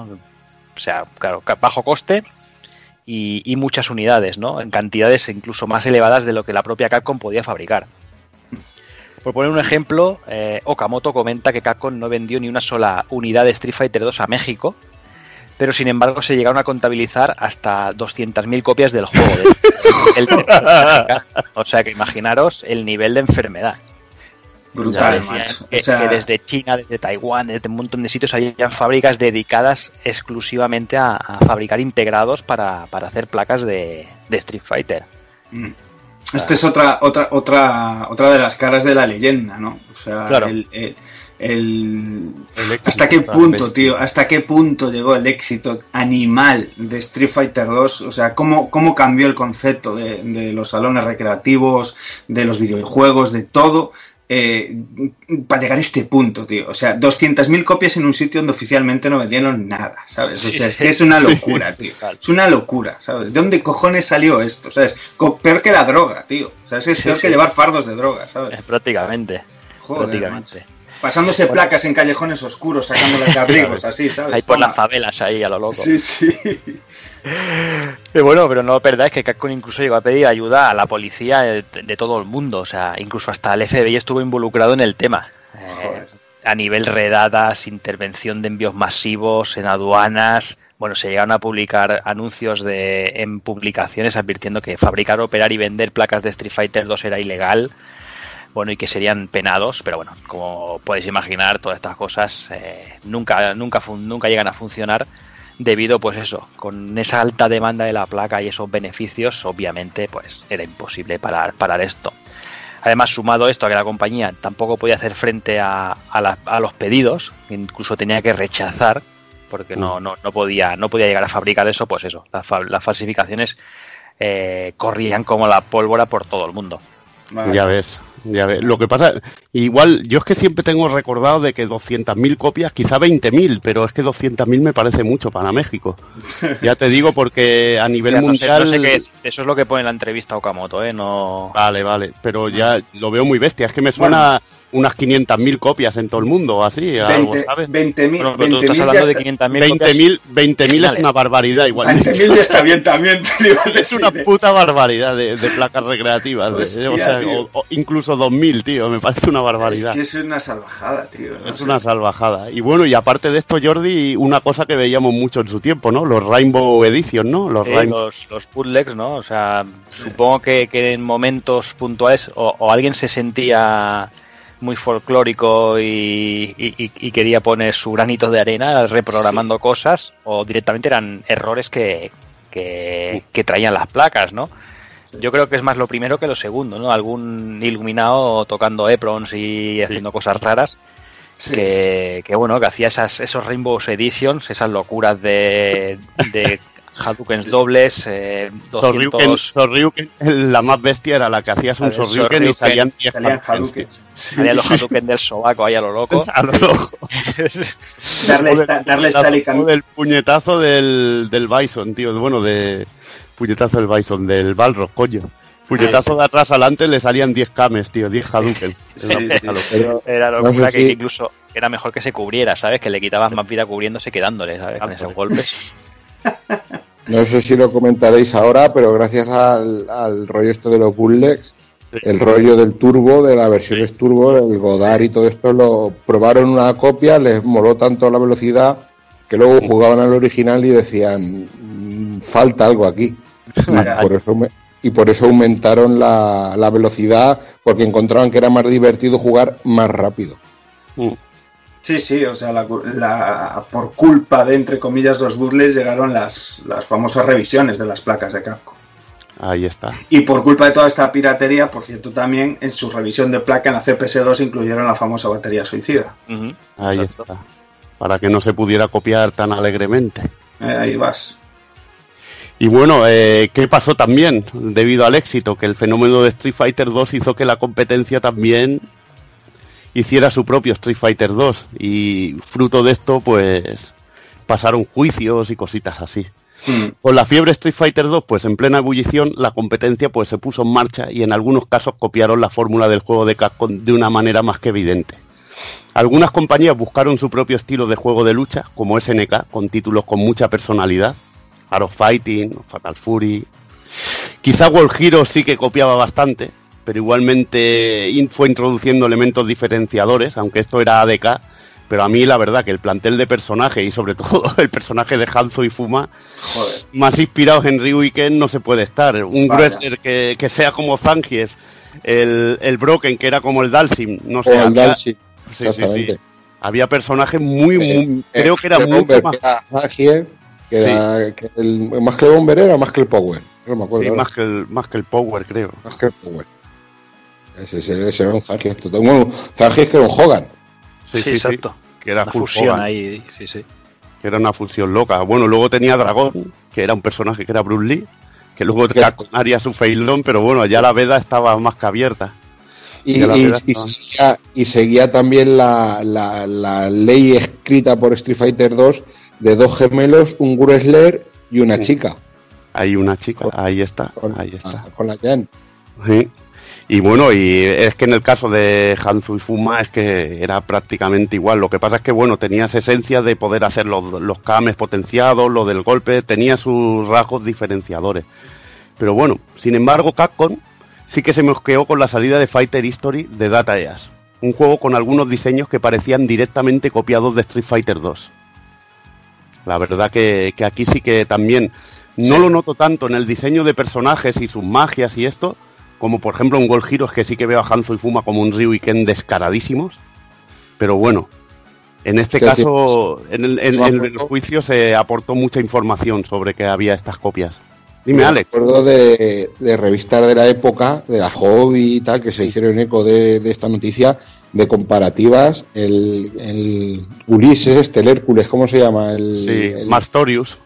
Mastorius, eh, la, la foto de la pantalla de selección es prácticamente la misma pose y la misma cara del Zangief, modificando el pelo y modificando cuatro mierdas, tío.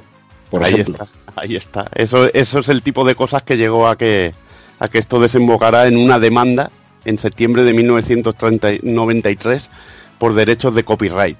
Según Nishitani, en aquel momento Kenzo Sugimoto, presidente de Capcom, recibía muchos comentarios sobre los elementos en que se había inspirado el juego de Data East y había que intentar hacer prevalecer su producto, ¿no?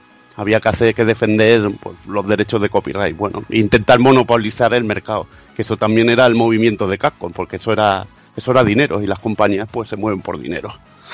En el juicio, Capcom enseñó documentos de diseño de Data East que hacían referencia a Street Fighter 2. En cambio, Data East se defendió al alegar que sus personajes se basaban en personajes que en luchadores que practicaban artes marciales y que los movimientos de joystick no podían tener derechos de copyright. En este caso, yo creo que tenía razón Data East. Lo que pasa es que era un poco feo lo de ya copiar tanto a nivel, sobre todo que ya documentos dijeras, hostia, vamos a copiar Street Fighter 2 que, que es muy majo. Bueno. Es fi- filosófico casi, lo de los movimientos de joystick no podían tener derechos de Sí. copyright, ¿sabes? Claro, es que si no Pero- entramos, en un, entramos en un terreno muy peligroso. Ah, pero, pero te casco un broken ahí, ¿sabes? Sí, bueno, eso, eso es por giros, eso sí. Pero aquí, aquí igual, aquí también había su había sus locuras. Pero bueno, es que en el caso también de Fighter History es que tenías hasta el efecto raster en el suelo, tío. Vaya, vaya. Es que era para matar, tío. Decías la madre que los parió, tío. Hasta esto del escenario, que eso eran cosas que decías, joder, tío, esto va de cajón, tío. Clon de Street Fighter, mecánicas y todo, pero muy bestia. Hay que decir que por suerte para Data East y el género de la lucha, Capcom no ganó el juicio y de esta manera pues no pudo mono- monopolizar eh, un tipo de juego que ya de por sí estaba dominando. Tampoco es que le hiciera una falta, le hiciera mucha falta, ¿no? Pero bueno, quería, en vez de, de tres cuartos de pastel, lo quería enterito. Y bueno, es lo que hay. Y por eso se desembocó en el juicio. Y lo dicho, que por suerte, pues una compañía no podía monopolizar, porque si no, solo tendríamos juegos de plataformas de Mario, solo tendríamos juegos de lucha de Street Fighter, y no hubiéramos tenido esa variedad que, que hay al poder tener la libertad de, de crear tu, tu propio juego. Bueno. Lo que pasa es que si la copia es muy descarada, pues. Que es curioso que cuando Cascom be- bebe mucho también del Year Kung Fu de, de Konami. que- O incluso, incluso del propio, del propio juego de Data de karate. de cara del, del International Championship. De, Ahí está. Pero escucha, si queréis ver un fusilamiento guapo, guapo, guapo, que es un juego que es una maravilla también, os recomiendo el Best of Best de Zuma. Que Mm. ese juego, ese juego es un fusileo de fusila Fatal Fury, fusila Street Fighter, fusila Fighter History, fusila World Heroes y es súper casposo, súper mierdoso y es, es una maravilla lo- verlo en movimiento. Y bueno, ya que estamos con temas legales y de juicios, eh, es el momento de hablar de, de la famosa historia de los cambios de los nombres de los personajes, eh, de sobra conocida por todos. Y simplemente es por hacer un pequeño apunte, y es que desde Capcom USA contaban que por aquel entonces ni siquiera existían los equipos de localización. Eh, eran simplemente eh, departamentos de traducción. O sea, cogían texto puro y duro, traducían, interpretaban y hostias, tal cual salía, prácticamente como si lo hicieran con, con Google Translator. Y, y así es como se trabajaba. Eh, y bueno, ¿qué pasó? Pues que se encontraban con un boxeador que se llamaba M. Bison, y cuando en aquel momento el boxeador más famoso era Mike Tyson, y que además eh, Nintendo contaba con la licencia del personaje. Así que, bueno, publicar algo así era un suicidio asegurado y les tocaría pagar multas millonarias. Y bueno, mm, pues decidieron cepillárselo, ¿no? ¿Qué pasó? Que el problema es que es que los gráficos con los nombres ya estaban creados y bueno, pues eso obviamente no se podía modificar en ese momento. Con lo cual, pues decidieron directamente pues cambi- intercambiarlos entre los personajes, así a lo loco. Desde Japón, Nishitani, pues eh, no le gustaba la idea, no le gustaba la decisión, pero bueno, como era una tomada desde la dirección de Capcom USA, él pues directamente se toma con resignación. Poco más podía hacer. Esto de los Sí. nombres era, era genial, tío. Porque Hace luego años le preguntaron a Mike Tyson que qué le parecía toda esta mierda. No sé si os acordáis. Mm. Que salió él, un, un hijo puta en una, en una feria esta, en una convención de cómics que estuvo y le estuvieron preguntando y el tío se despollaba, por lo visto, dice que le encantaba. Que le encantaba el personaje, que le encantaba el diseño, que le encantaba. Dice, yo me, me parece brutal, me parece brutal, brutalísimo. Bueno, es que hablamos de Mike Tyson, es que no. No hay más, vamos. A mí, me, bueno, eh, en esto de los nombres me volvía loco. Bueno, también cambiaron a, a Balrog por Vega. También hicieron el cambio. Bueno, Vega pasó, es que hubo aquí Sí, en realidad es que apro- aprovecharon en, en- en Capcom América porque decían que la figura del dictador que era Balrog en sí, que no podía llamarse Vega. Mm. Eso era un nombre muy, muy poco Bueno, fuerte. Entonces, por eso hicieron el, el baile de nombres. Que bueno, luego me molaba porque a Bison lo llamaban Mis- Mayor Bison, que bueno, pero muchos lo llamaban Mr. Bison, tío, que eso me- siempre me volvía. El Mr. Bison o incluso Mr. Vision, tío, que eso era mejor, tío. eso era las locuras esas, como aquella que conté de hermano Honda, tío, que era genial, cuando es el Mononda, que es que va sin H, joder. Aquí, ¿te acuerdas que cuando lo contaste? Aquí te lo dije, aquí los, los gitanos y eso también decían de hermano onda, tío. tío. Eso era... Y Mr. Bison también lo decían. Mr. Vision y bueno, y luego, luego ya con los ataques, los ataques especiales ya era la locura. El Harruken, el, el Chachachurruca y cosas así, tío. Patatas fritas.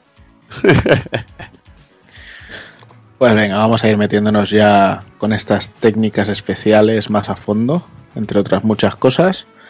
Así que el título principal para hoy, Street Fighter 2, lanzado el 6 de febrero del 91, desarrollado como no por Capcom y para dos jugadores.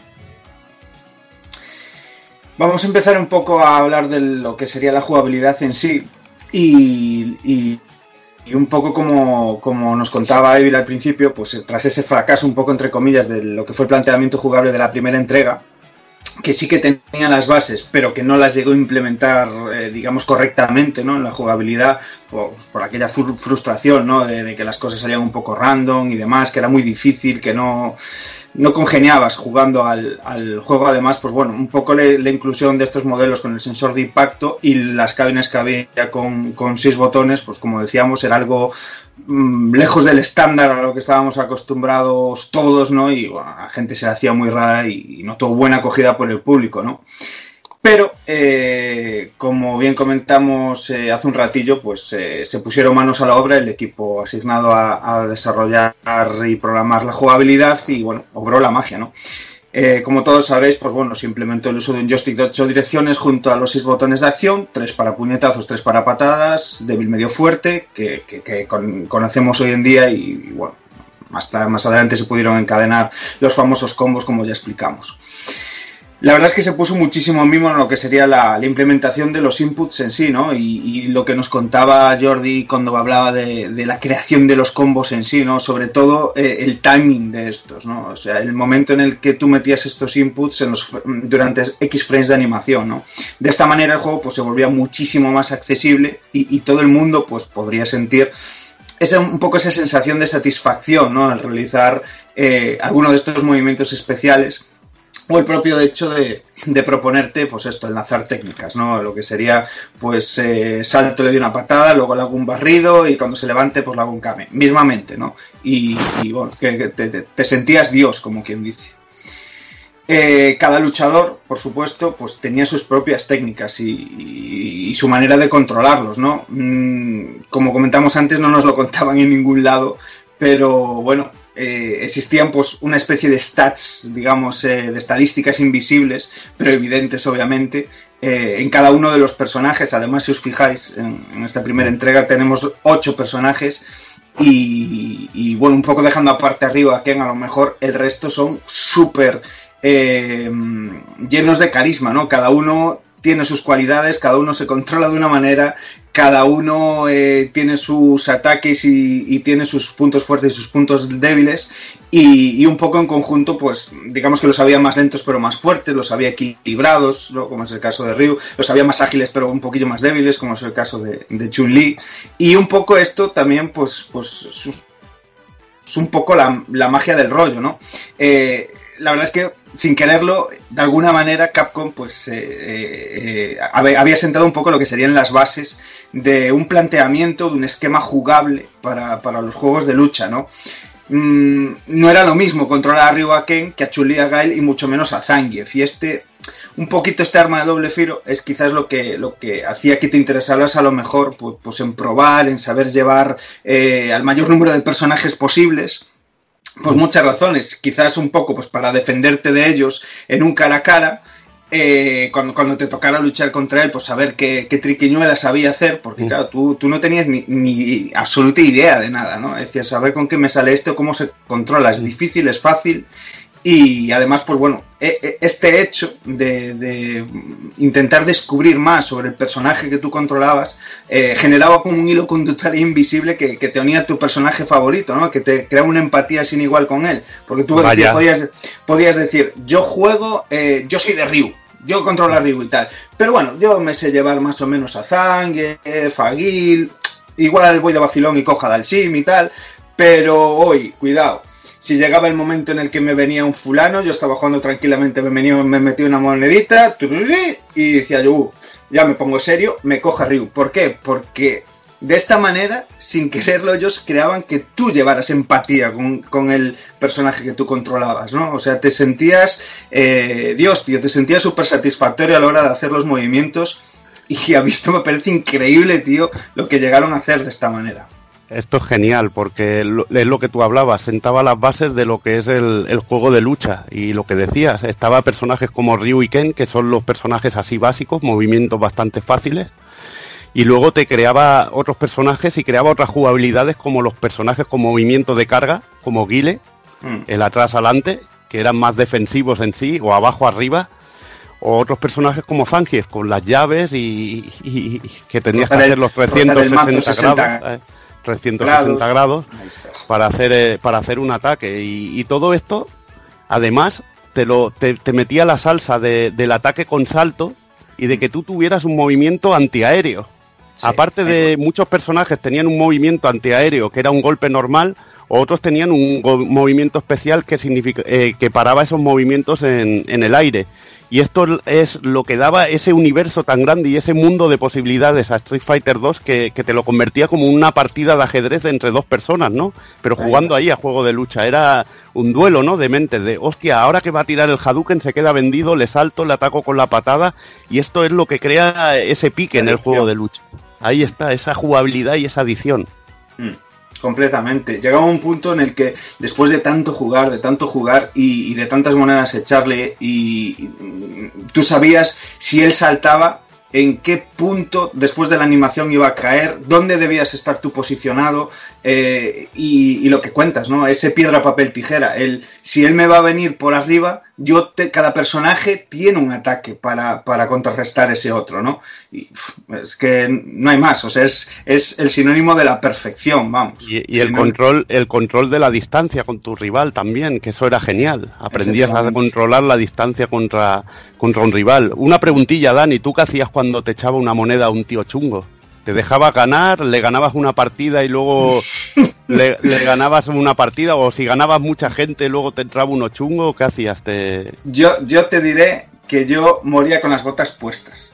Así era, ese, ya- yo te lo digo así, o sea, yo nunca me amedrentaba ni hostia, ¿sabes? Aparte, bueno, yo, yo soy de un barrio que, que por entonces se conocía así medio chunguete y demás, había trope mil yonkis, trope mil borrachuzas y trope mil perdidos, y, y a mí sí me venían a amedrentar y me da igual, yo me escogía mi río macho y gracias por venir, ¿sabes? Esto es así.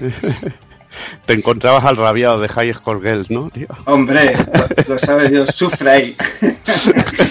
Me puedo ir para casa con un par de bofetones, ¿sabes? Pero, pero, Había que ganar, no te dejaba ganar. pero los rounds estaban ahí, ¿sabes? Hablando de esto, pues, eh, eh, que no, bueno, no, lo comentamos porque, bueno, hay muchísimas cosas y, bueno, desgranar con un bisturí todo lo que es el planteamiento jugable de Street Fighter 2 que lo estamos resumiendo aquí como el juego que sienta las bases de todo directamente que tiene que ver con un juego de lucha, eh, el mejor a tres rounds, el tiempo, el ir de rate y decir, joder, es que no le voy a ganar, pues voy a intentar aguantar hasta que se acabe el tiempo y ganar porque te queda más vida que al otro. O sea, son 100.000 cosas, los pajaritos, la inclusión de los pajaritos, el, el después de encajarle siete golpes bien dados, pues salen unos pajaritos y, y- y- y la leyenda de si los pajaritos valen o no. Evi, ¿los pajaritos valen o no? No, no, eh, aquí no, aquí no hay piedad. Yo Sí los pajaritos yo golpeo, no me gusta, eso es de nenas, tío. Jugar con los Había- pajaritos no se toca, es de nenas. Había, por ahí leí, no sé si era de, de Nishitani, o creo que sí.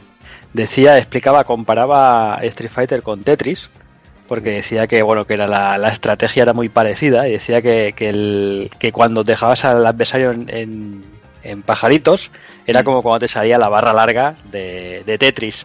Que ahí tú Sí. podías decidir si meterle un Tetris o, o- o joder la partida directamente. Hostia, qué grande, qué grande, tío. Qué grande, chaval, sí señor. A ver, yo, yo lo veo como un rollo en plan, te los ganaste, ¿no? El, el clavarle siete hostias seguidas para que, para que le salieran los pajaritos y decir, pues ahora, ahora esto me lo gané, ¿sabes? Ahora te voy a hacer lo que yo quiera. Esto es- eso, eso es así, están puestos para eso. Vaya. En fin, de, de la misma manera que hablamos que mm, eh, todas las bondades que se ponían a disposición del jugador ¿no? para, para- para enfrentarse a los demás, eh, se programaron unas rutinas para todos los personajes controlados por la CPU, a los que nos enfrentaríamos ¿no? en, el, en el modo arcade. ¿no? Y, y que variaban además pues según el jugador que nosotros controlásemos, ¿no? O sea, de ahí están las legendarias mil triquiñuelas que se le acabaron sacando a, al, al modo historia, como saltarle a Zangief y patada alta, hacer que Chuli se apoyara en uno de los lados de la pantalla y que te saltara por detrás a agarrarla, bueno. Hay mejores, hay mejores, que era apretar el puño flojo para que te saltara Guile y le metías Sí. un, un house kick, que le metías la patada fuerte. Mm. Eso eran trucajes, pero totales, tío. Vamos, tío, eso ya es de, exprimir ahí el código de enfermado, la verdad. Y, y la verdad es que, bueno, el, el nivel de enfermedad de, de Nishitani, el equipo en lo que sería el desarrollo, llegaría a límites insospechados. Lo comentábamos un poco al principio, y es que mm, en, en esos primeros compases del desarrollo quisieron definir zonas de impacto dentro de los propios eh, sprites de los personajes, ¿no? Eh, clasificándolas por daño. Quiere decir eh, que un golpe en la cara, por ejemplo, una patada alta en la cara, quitase más vida que si le hacías a lo mejor un barrido, le dabas un golpe en el tronco, ¿no?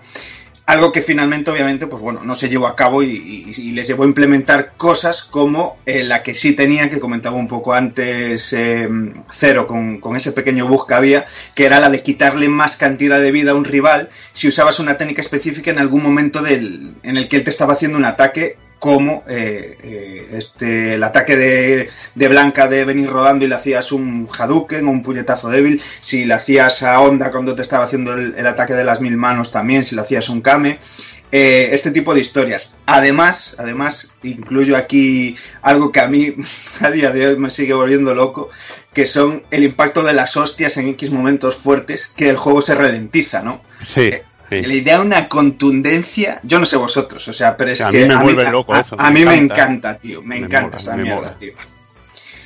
Y bueno, un poco ligado a esto también que acabamos de comentar ahora el tema de los míticos pajaritos, que también molaba un montón y que, y que además, pues bueno, podríamos jugar tranquilamente nuestro modo historia con un personaje, con echamos nuestra moneda, jugamos el modo arcade y algo, un poco la magia que también viene de la mano de Street Fighter 2, es ese momento en el que alguien se nos ponía al lado y, y nosotros seguíamos ahí luchando con nuestra máquina, metía la moneda y en cualquier momento podía molestarnos y retarnos o salvarnos si estábamos a punto de perder contra uno de los enemigos o jefes finales y, y retarnos un combate. O sea, eso es maravilloso, tío. Ese momento de que se te ponga alguien al lado que no conoces de nada y venga, saca tu pene que yo voy a sacar aquí el mío, ¿sabes? Ahí, venga, saca el metro. Eso es eh, magia pura.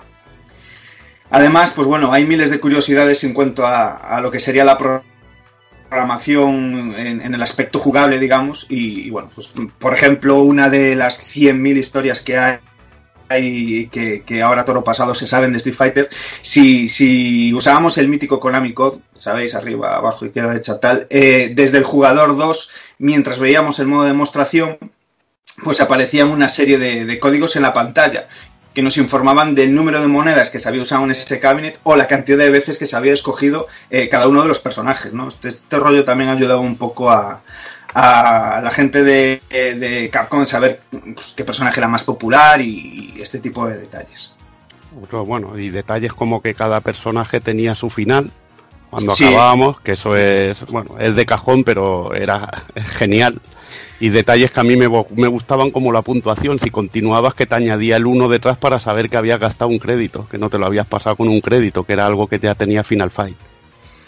Sí, o bueno, la- no sé si lo hablaremos por ahí adelante, esa recompensación de, de acabarte el juego sin, Sin que te- utilizar continúes, sin que te mataran Sí. y demás, con ese, Mm. ese final extra, con la cara de los programadores y demás. Que es muy Eh, genial. Sí, hay, la, la verdad es que está lleno de... La magia que envuelve al juego es que está lleno de miles de detalles y que todos están en perfecta armonía y que todo es perfecto, ¿no? Es sin duda lo que le hizo grande al título en sí. Y bueno, vamos a entrar un poco rápido por encima sin pararnos tampoco mucho en lo que serían los ocho personajes principales de lo que serían los World Warriors. Y vamos a empezar con quizás el más mítico de entre los míticos de todos. Sí, que me lo has robado, cabrón. Venga, venga, va. No, que no no, que nos lo teníamos que jugar a combate y sabes que ibas a perder, pero bueno, es todo tuyo. Yo lo cedo porque lo llevas de avatar y sé que te gusta mucho y ya está, no hay problema. Pero sabes que en buena list te lo zumbo. Sí, también, también es verdad. ¿no? Cuando uno sabe reconocer su- sus defectos, lo sabe. Esto es así, yo no te lo voy a negar. Pero lo hago yo. Eh... Ryu, bueno, Quizás uno de los personajes más, más populares del título y bueno, su diseño continúa trascendiendo hasta el día de hoy. Eh, sin duda una clara influencia para el resto de, títulos de lucha que, llegaron detrás. Todos los títulos de lucha tienen un Ryu y bueno, esto es mucho decir. Además que, bueno, un tío con un kimono blanco y una cinta roja en la frente, eso, vamos, o sea, a mí ya puede ser un juego de ir a coger verduras, que me pones un tío con una cinta, una bandana roja ahí en la frente, que a mí yo me vuelvo loco, así lo digo. Eh, su cumpleaños, curiosamente, coincide con el de Akiman, eh, 21 de julio del 64, y un poco, pues es el arquetipo de valores ni pones, ¿no? Ese rollo del esfuerzo por la mejora continua y demás, y su fin en este título y en los demás, pues es seguir esta senda del guerrero, enfrentándose a todos los luchadores posibles durante su viaje por, por saber, por autoconvencerse a sí mismo que es el, el luchador más fuerte del mundo, ¿no?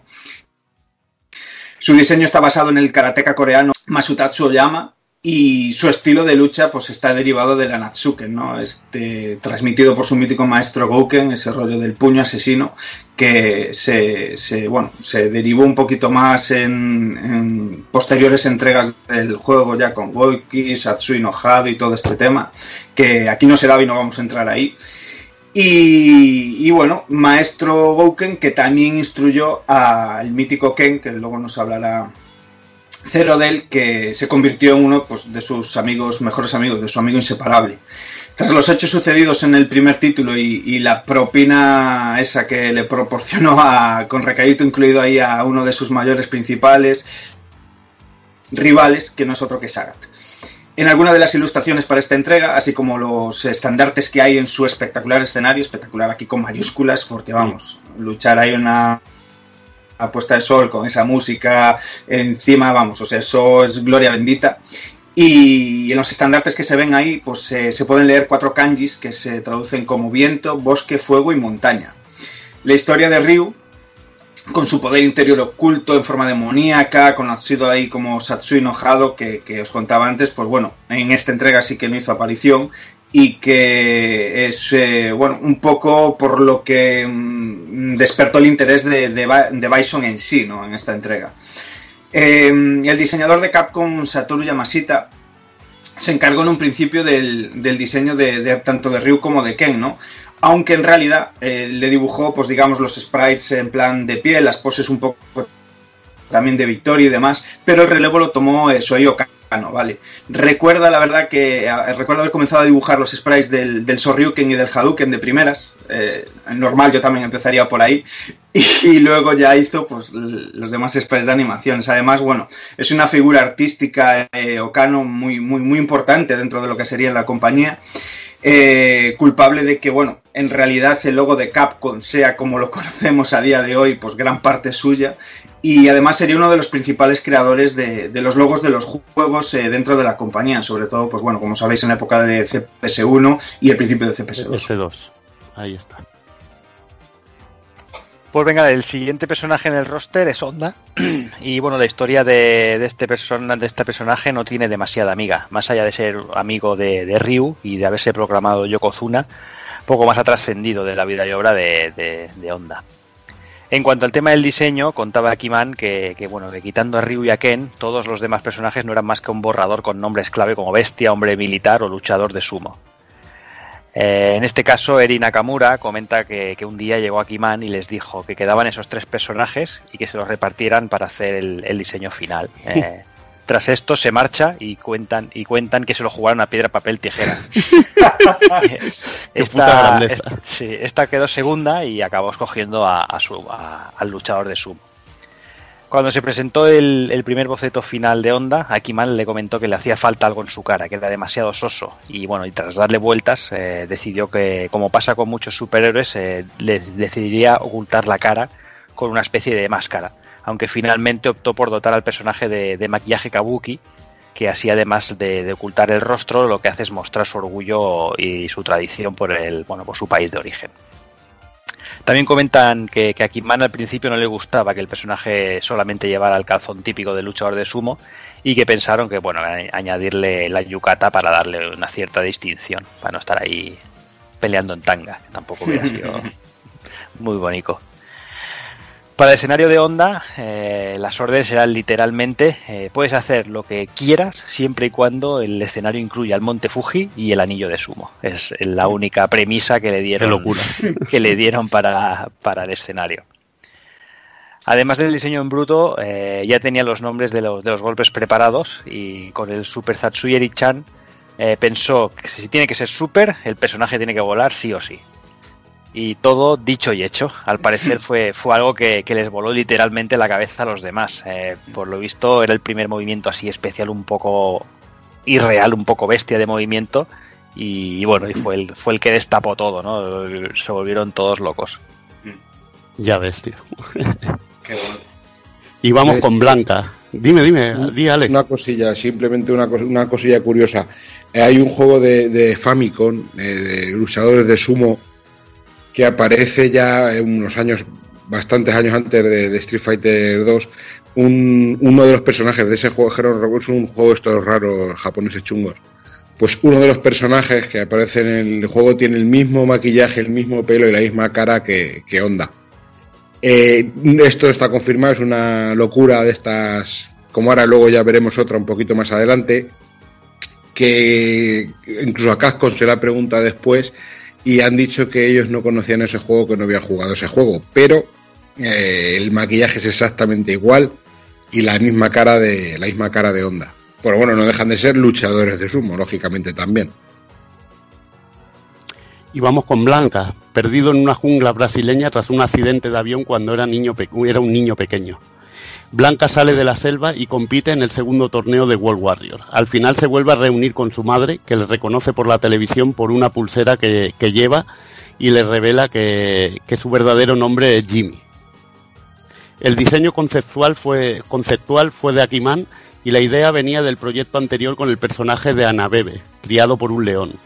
En un principio tuvo diseños como un luchador enmascarado, a lo Tiger Mask o un gigante conocido como Hammer Blanca.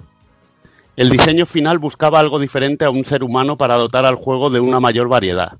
Un detalle curioso es que en un principio Blanca iba a ser de color rosa, algo que a Kiman no le gustaba y por suerte escogieron el color verde y amarillo final. Imaginaros a Blanca de rosa. Eh, Sería Kirby, Kirby con dientes, tío, y con cara de mala cabrón. Kirby cabrón, ya te digo. Blanca usa movimientos brutales, araña con pies y manos, muerde, es capaz de lanzarse como una bola y puede electrocutar a sus rivales. También es uno de los personajes con movimientos más estrambóticos y realmente esto era lo que nos molaba, tío. A mí cuando la llave de, de morder es que era absolutamente genial. Y la voltereta, que digo, el, el- cuando pulsabas la patada de la voltereta, o sea, el backflip ese que daba hacia atrás, que daba una voltereta y todo, o sea, eso molaba guapísimo, muchísimo. guapísimo.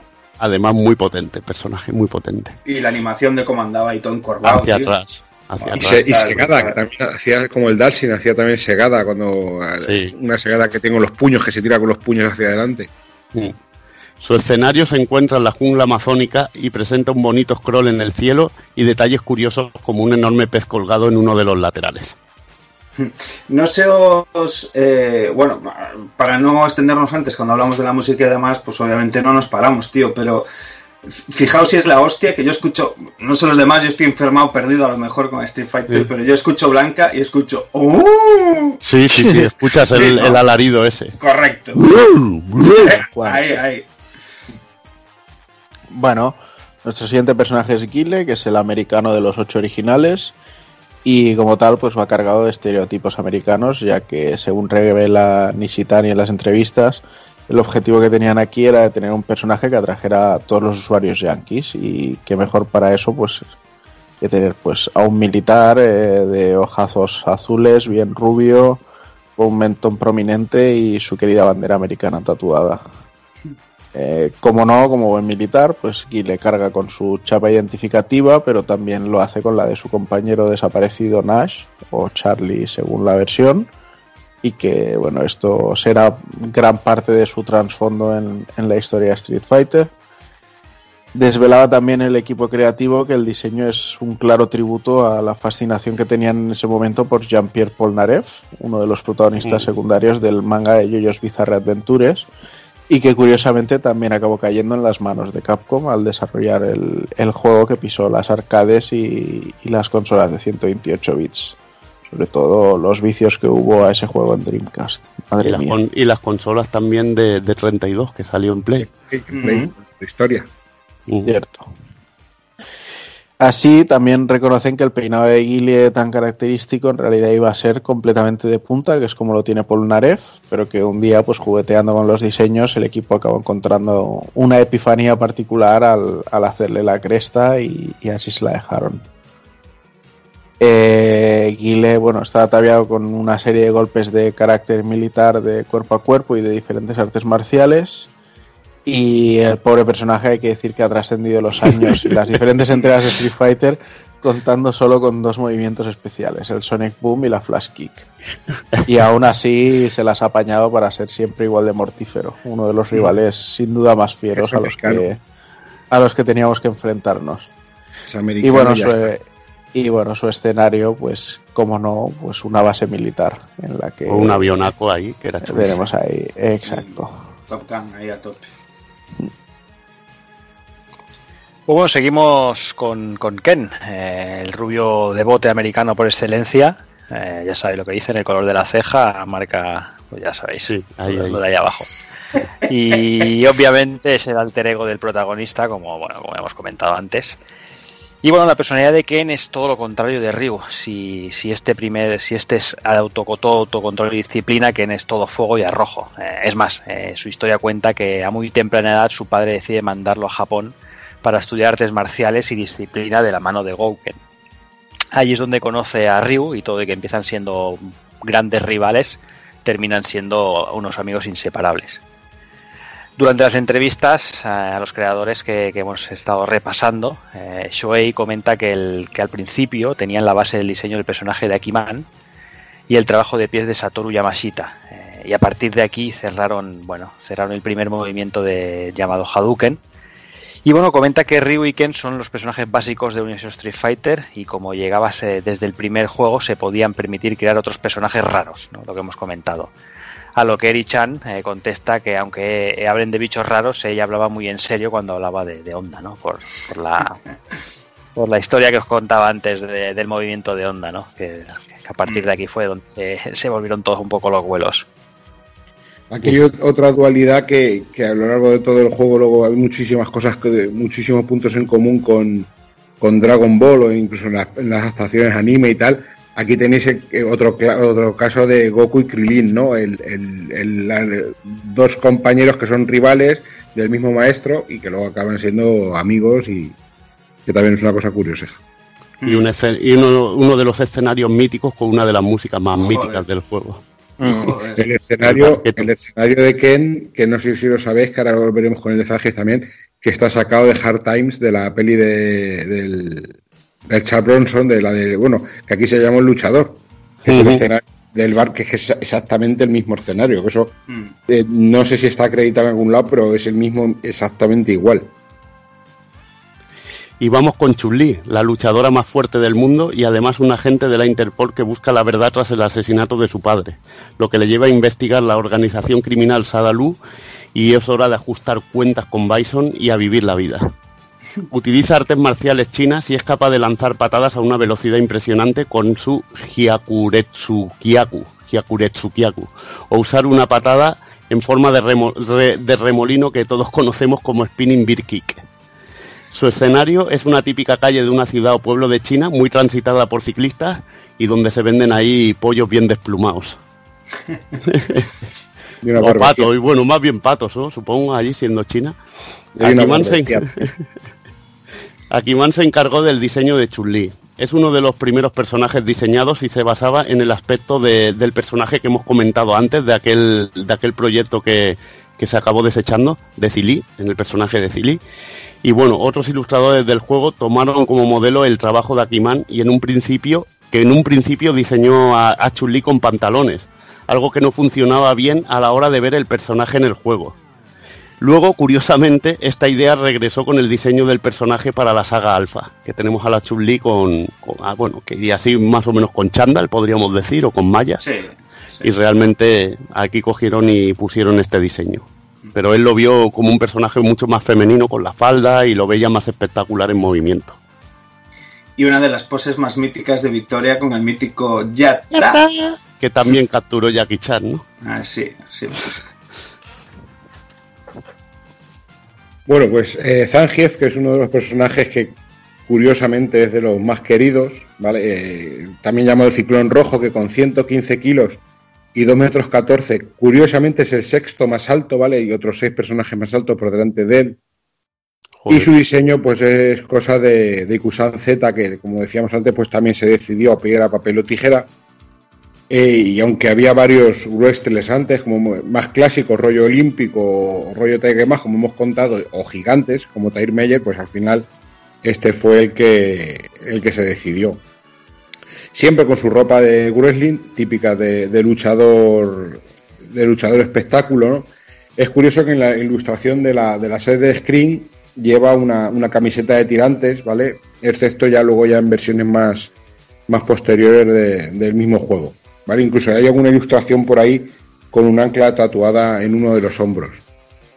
Las cicatrices de su cuerpo son el resultado de múltiples combates contra osos salvajes, eh, los osos usuri, que se llaman, ¿vale? Pero si os fijáis, las cicatrices siempre están por la parte frontal de su cuerpo, nunca por la espalda, porque siempre se jacta de, no dar la espalda a sus rivales. Hasta Street Fighter 4, eh, que es en el año 2008, pues no se incluyó a Zangief en la Federación Rusa. Y en Alpha 3 pasó directamente de, de soviético ya a ruso, por fin. Eh, es curioso esto. La iconografía del escenario de la fábrica de, de Street Fighter 2 está sacado, como os digo, de, de la película del luchador de Walter Hill, que es el de, el de los guerreros de la noche, de Warriors. Sí. Eh, Bronson, ¿vale? Y añadieron la hoz y el martillo en el suelo y lo que son los obreros y el, y el cartel que creo que decía algo así como trabajar, trabajar, trabajar o algo así, no me acuerdo muy Sí, bien lo que sí, sí. ¿Vale? Pues es- está sacado exactamente tal cual de la película.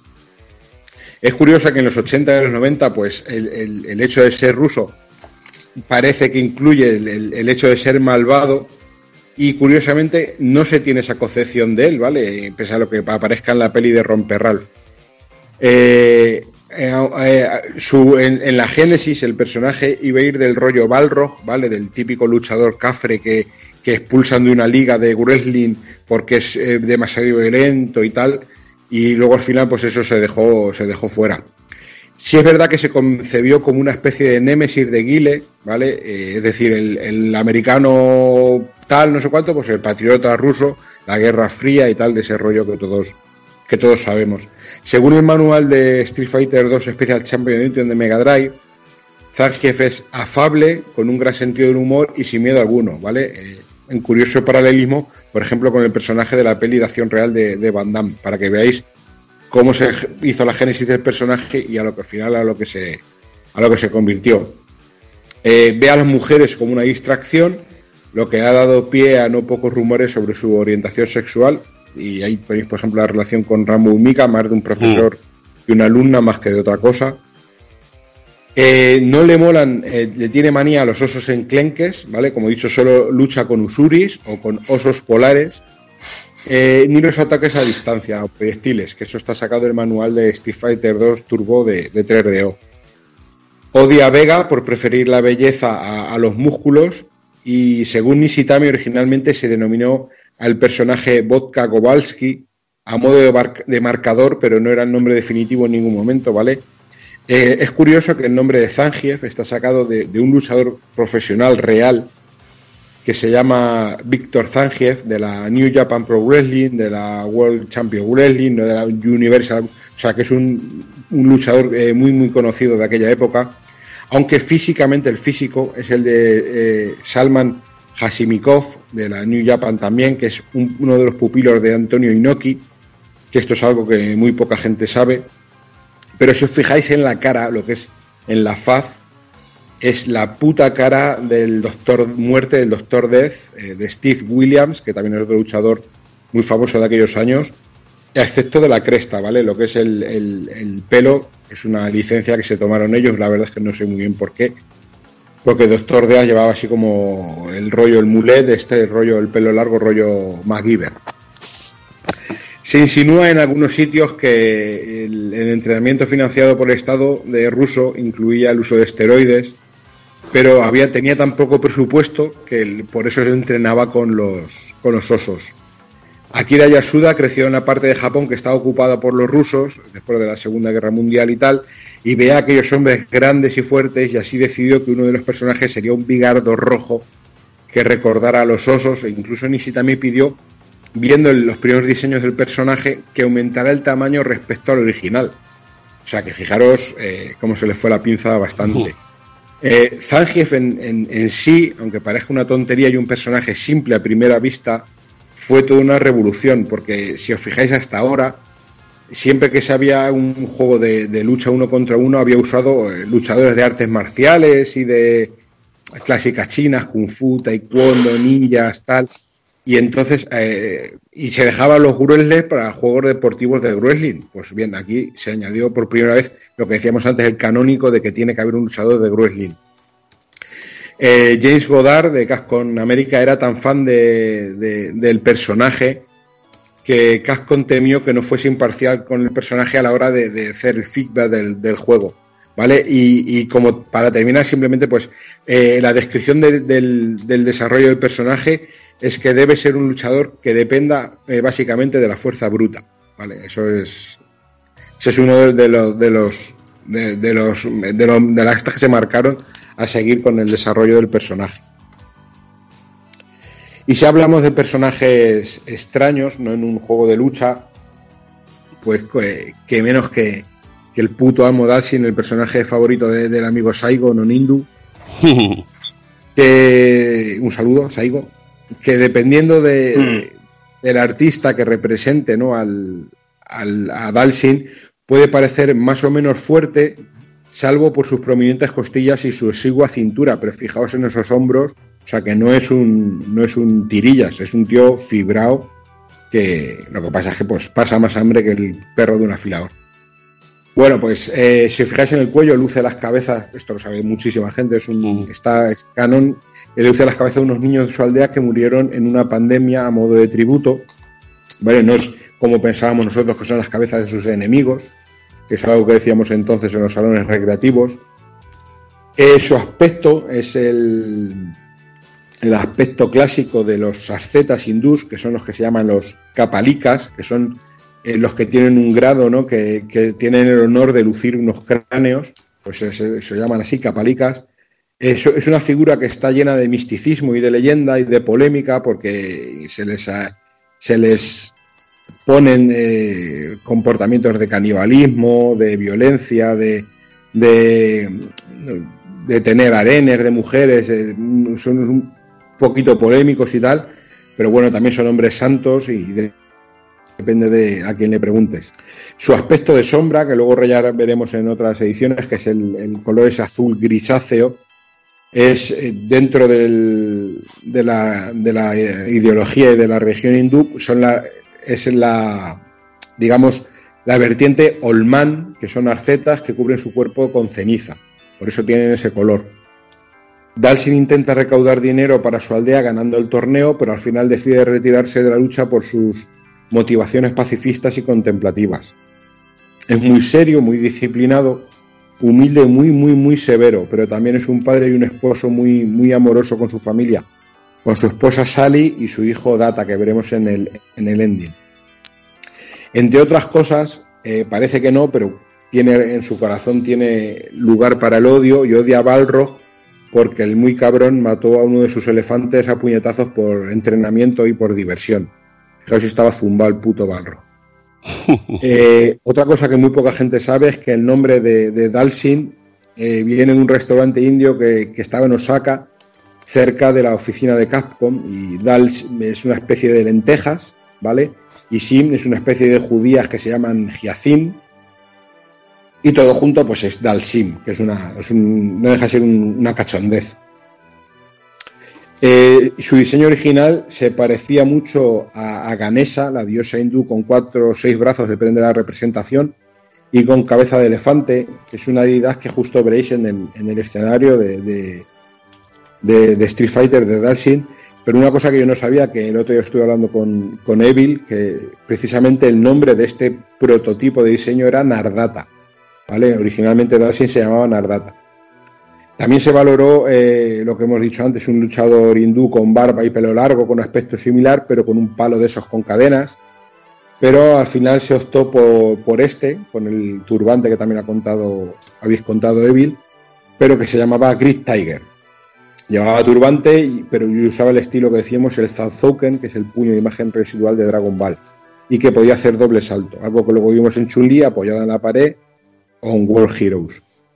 Eh, según Akira Nishitani, la técnica esta del puño del patachicle que decíamos viene del Hamon Zone Punch de, de Jojo's otro guiño. Aunque también eh, algo que no está que no está acreditado en, en la película, que esto también es algo que mucha gente ha, ha detectado en la película Master of the Flying Guillotine de Jimmy Wan del año 76, aparece un luchador indio, ¿vale? Que tiene este poder, que es el poder de alargar, alargar sus brazos para golpear y agarrar al, al protagonista. Sí, Peli el- loquísima, peli loquísima. es muy, muy loca. La verdad es que está muy bien la peli. Es una puta locura esta de Kung Fu Exploitation. Pero el luchador hindú, eh, quitando el turbante y el aspecto moreno, eh, no eh, va vestido, ¿vale? No lleva un taparrabos y no lleva collares y nada más. Simplemente el poder. Nishitame dice que la peli no la vieron antes del juego, pero bueno, tampoco vieron el juego de, sumo de, de, perdón, y ahí lo tienes. Ahí ya cada uno que piense lo que quiera. También dice que inicialmente los brazos y las piernas de Dalshin no se estiraban, pero que cada diseñador de cada personaje quería que el suyo destacara eh, en concreto o tuviese algo especial, algo loco, y ahí fue cuando empezaron a alargar sus extremidades. Eh, incluso llegaron a temer que, que- no funcionase en el juego, que estuviese rotísimo, porque acabaron alargando el doble de lo que tenían pensado. Claro, si os fijáis, llega casi de una punta a otra de la pantalla. Que de hecho, las primeras veces que veías el juego en movimiento, acababas atrapado de la cabeza. Los manuales para las versiones de Super Nintendo y Mega Drive identificaron su estilo de lucha como Kabaddi, pero el Kabaddi realmente es un, es un deporte indio que no tiene nada que ver con el tipo de lucha este que estamos hablando, y al final únicamente se le denomina simplemente yoga o yoga fighter, ¿vale? Luchador yoga. El fuego, sus invocaciones indias, también de, varía de en unos manuales habla de que es por comer curry, en otro que es una bendición del dios Agni, que es el dios hindú del fuego, y otros por el dominio de lo que es el chakra y el kundalini, que es el poder espiritual de, los maestros. Ya en- cuando ya llega Street Fighter V y la enciclopedia del, del Fighting Institute este de Capcom, pues se deja canónicamente escrito que no deja de ser una ilusión brindada por Agni, es decir, el fuego no es real, daña si el, si el que lo recibe se piensa que el fuego es real. Si no, el, el- de hecho hay en algunos sitios, en algunos eh, cómics de Udon, que, el, que, el, que explica que el, que el fuego no es real, que no daña, y lo usa incluso para despertar a gente que está hipnotizada. O sea que es algo también bastante curioso. Total, que Dalsin es una reminiscencia, por supuesto, a Akires, a, a Traga- al poder de doblar el espacio y el tiempo, que es el- luego lo que será la teleportación y otras movidas espirituales y tal. Es una, auténtica fumada. Eh, yo siempre me quedaré con la segada que te permitía esquivar volar del Hadoken, por ejemplo, y los tornillos que efectuaba al, al saltar en el aire y pulsar hacia abajo y la patada, por ejemplo, los puños que se lanzaba dando vueltas. Y eso contrastaba, por ejemplo, con la lentitud del personaje, incluso saltando, que era muy, muy, muy lento. Y la llave de los capones, la llave de los capones que para mí es brutal. Aunque pare- pueda parecer lo contrario, eh, Sagat tiene un gran respeto por este, por este personaje, por Dalsin, incluso luego lo veremos formar equipo en, en- en otro juego muchísimos años después. Dalsin se diseñó pensando en lo exótico de la India, buscando la representación de lo idealizado de, la, de esa nacionalidad, del misterio, de la cultura, siendo el resultado una vez más un freak de circo, nunca mejor dicho, por estos estereotipos que hemos comentado ya. Y según o no, pues eh, sin internet, eh, todo el conocimiento de estos países que, se- que tenían entonces se sacaba de las revistas y de la televisión, es decir, lo que veían de la India, ¿no? Rollo Gandhi, que también es el aspecto de Gandhi un poquito. Y eh, la frase para el desarrollo del personaje es simple y llanamente, debe ser un luchador raro con una gran variedad de técnicas. Y eso, pues, francamente lo cumple. Ah, lo, de la, lo de la gran variedad de técnicas. Hombre, sí, tiene, tiene el Yoga Flame, tiene el, el Yoga Fire, tiene los tornillos, tiene la segada, tiene la, eh, la- las golpes a lo lejos y los golpes a lo cerca, si pulsa hacia atrás, tiene cabezazos, tiene golpes con las manos. Yo creo que es un luchador que a priori puede parecer que no, pero, hombre, golpes especiales, tiene el Yoga Flame y el Yoga Fire, pero luego, digo, luego saltas y pulsas hacia abajo, tiene dos tornillos diferentes. Tiene una segada que también, yo qué sé, yo creo, creo que es una, para ser un personaje secundario que nadie elegía en su día, de hecho ahí tienes a Saigo, Saigo te coge al Shin y te, y te hunde la vida. Eh, Saigo pero es tiene- el puto dios. tío. Tiene sus ventajas, tío, que es poder luchar a distancia y cositas así que se pueden aprovechar muy bien. El Black Pa- Power, tío. Hijo puto Ya está. Bueno, pues nos metemos ya con los cuatro jefes. El primero de ellos es Balrog, ¿vale? Eh, conocido en Japón como Mike Bison, está basado por descontado en, en Mike Tyson, que fue, como muchos ya sabréis, un gran boxeador que triunfó utilizando un estilo llamado Peekaboo, que inventó su entrenador, el legendario Konstantin Kus D'Amato. Antes hablabais de Jack Dempsey, Ahora aquí tenemos a- al, al tipo este, a, a Kus D'Amato. El picaboo es el estilo de los dos puños cubriendo el mentón, dejando los laterales más abiertos para los golpes de tipo crochet. Pero bueno, eh, Tyson consiguió convertirlo en, en una burrada para su defensa y su ataque. Bueno, y lo que hemos comentado antes, que en Capcom América les dio tanto miedo el, el poder recibir una demanda por parte del boxeador que decidieron hacer este cambio de nombre y así aprovechaban que Vega no, no era muy propicio para, para un dictador como, como el que teníamos en, en el jefe final. La historia oficial de Bison, pues, o de Balrog, perdón, nos cuenta que se crió en la pobreza y que aprendió a pelear por su cuenta, consiguiendo así un, gran renombre en las calles. Y luego, pues más adelante fue cuando ya le prohibieron luchar de forma profesional, ya que dejó varios heridos graves y de hecho incluso mató accidentalmente a uno. Y ahí, pues, eh, lo muy enamorado que está del dinero, pues hace que se una Shadalu y para así poder seguir manejando tanta pasta como manejaba cuando estaba en el mundo del boxeo. Siempre se había especulado, eso sí, que Bison era una revisión del personaje Mike, que apareció en el primer Street Fighter, pero bueno, Capcom ha aclarado una y mil veces que no hay nada de real en esas declaraciones y además con, con la Capcom Fighting Enciclopedia esta que hablábamos antes y que comentaba Kafka, también lo, lo dejaron claro al hacer eh, fichas completamente independientes para uno y otro personaje. Y un escenario ahí basado en Las Vegas que quita el Sí, Sí, con el Nin- Nin Nin Hall. Mm. Con el chulo, con el pin por detrás. Y con su mítica frase de My Fight Money. Pues venga, vamos con, con nuestro representante, vamos con Vega, con nuestro representante de la bandera del pollo. brutal Eh, eso, brutal eso. La hostia. Brutalísimo. Vega procede de, de una familia noble española eh, y debido a su atracción a la violencia y la sangre, desde bien pequeño se ve atraído por la tauromaquia y las artes marciales. El diseñador eh, de Vega fue Kutaragi, el cual se unió al equipo con bueno, al equipo con un desarrollo ya bastante avanzado. El primer encargo para él fue que dibujara un ninja español o un ninja tailandés, así directamente. Y venga, y gracias por venir, eh. Sí, sí, lo, lo mejor de todo. El tío empieza haciendo un ninja tailandés y le dijeron que no, que mejor que hiciera un ninja español, que, que, que- que lo que hubiera hecho que ya lo podía tirar tomar por culo y que empezara. Y No, no que- podía haber cogido un ninja español como los de MacGyver, ¿no? También, también. Era otra opción. Una de las, bueno, les dijeron que, que se fijara en los primeros personajes que aparecían en Hokuto no Ken para, para ayudar al diseño.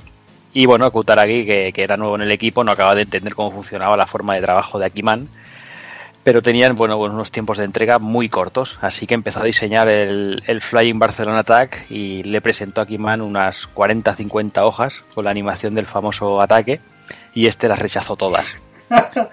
Eso le pasó durante Brutal.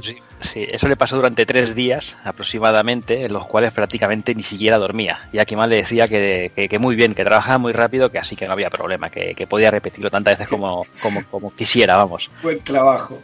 Sí, sí. Gracias por participar. Sí. Eh, en la entrevista, Kutaragi dice directamente que pensaba que iba a morir. y que y, y, le dice, hostia, no digas eso, que parecemos negreros. Y, y, y Nishitani le dice, bueno, es que más o menos es lo que éramos. Es muy Esto es de lo puto mejor, tío. Eso. De, de Vega hay un diseño muy muy guapo que uno de los a mí me mola uno que hay que es como un, una especie de templario que lleva incluso una espada y lleva que es como el de Dantes Inferno eh, que- pero claro con más con la máscara de Vega. Y con el pelo largo y así muy raro tío parece un- que está sacado de Knights of the Round tío ese está muy guapo. Sí, un diseño ahí a lo Kino Dragon, Ice of the Round, que es muy chulo. tío.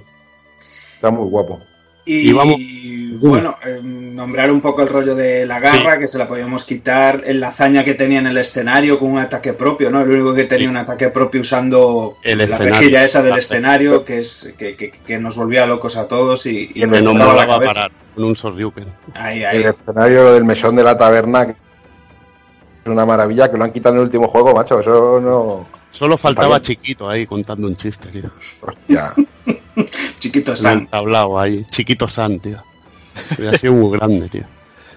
Y bueno, vamos con Sagat. El jefe final de Street Fighter o- del Street Fighter original es el enemigo acérrimo de Ryu.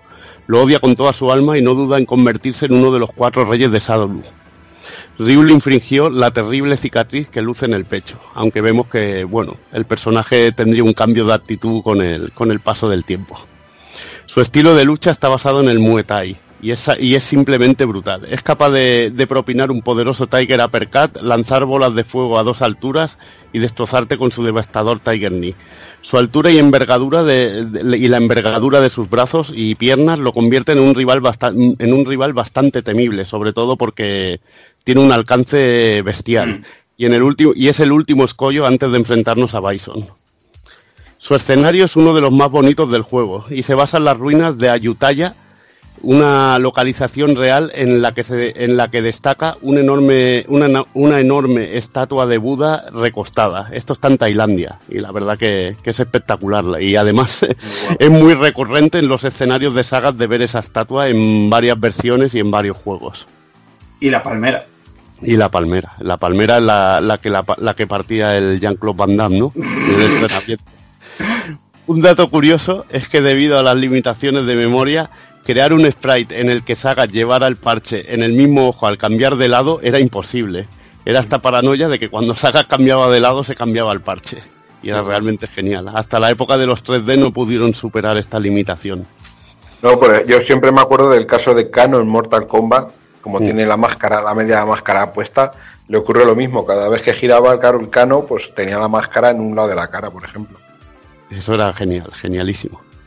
El diseño original era de Inafune y parece ser que se pudo basar en un luchador de Muay Thai llamado Satat Pechinde, Pechindi, o el personaje de Reiba, un luchador de Muay Thai que aparecía en el manga Karate Baka Ichidai.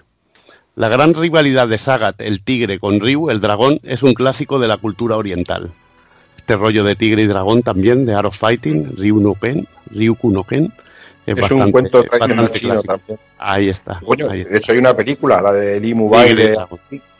La película de Lee Mubai es, es un cuento tradicional chino.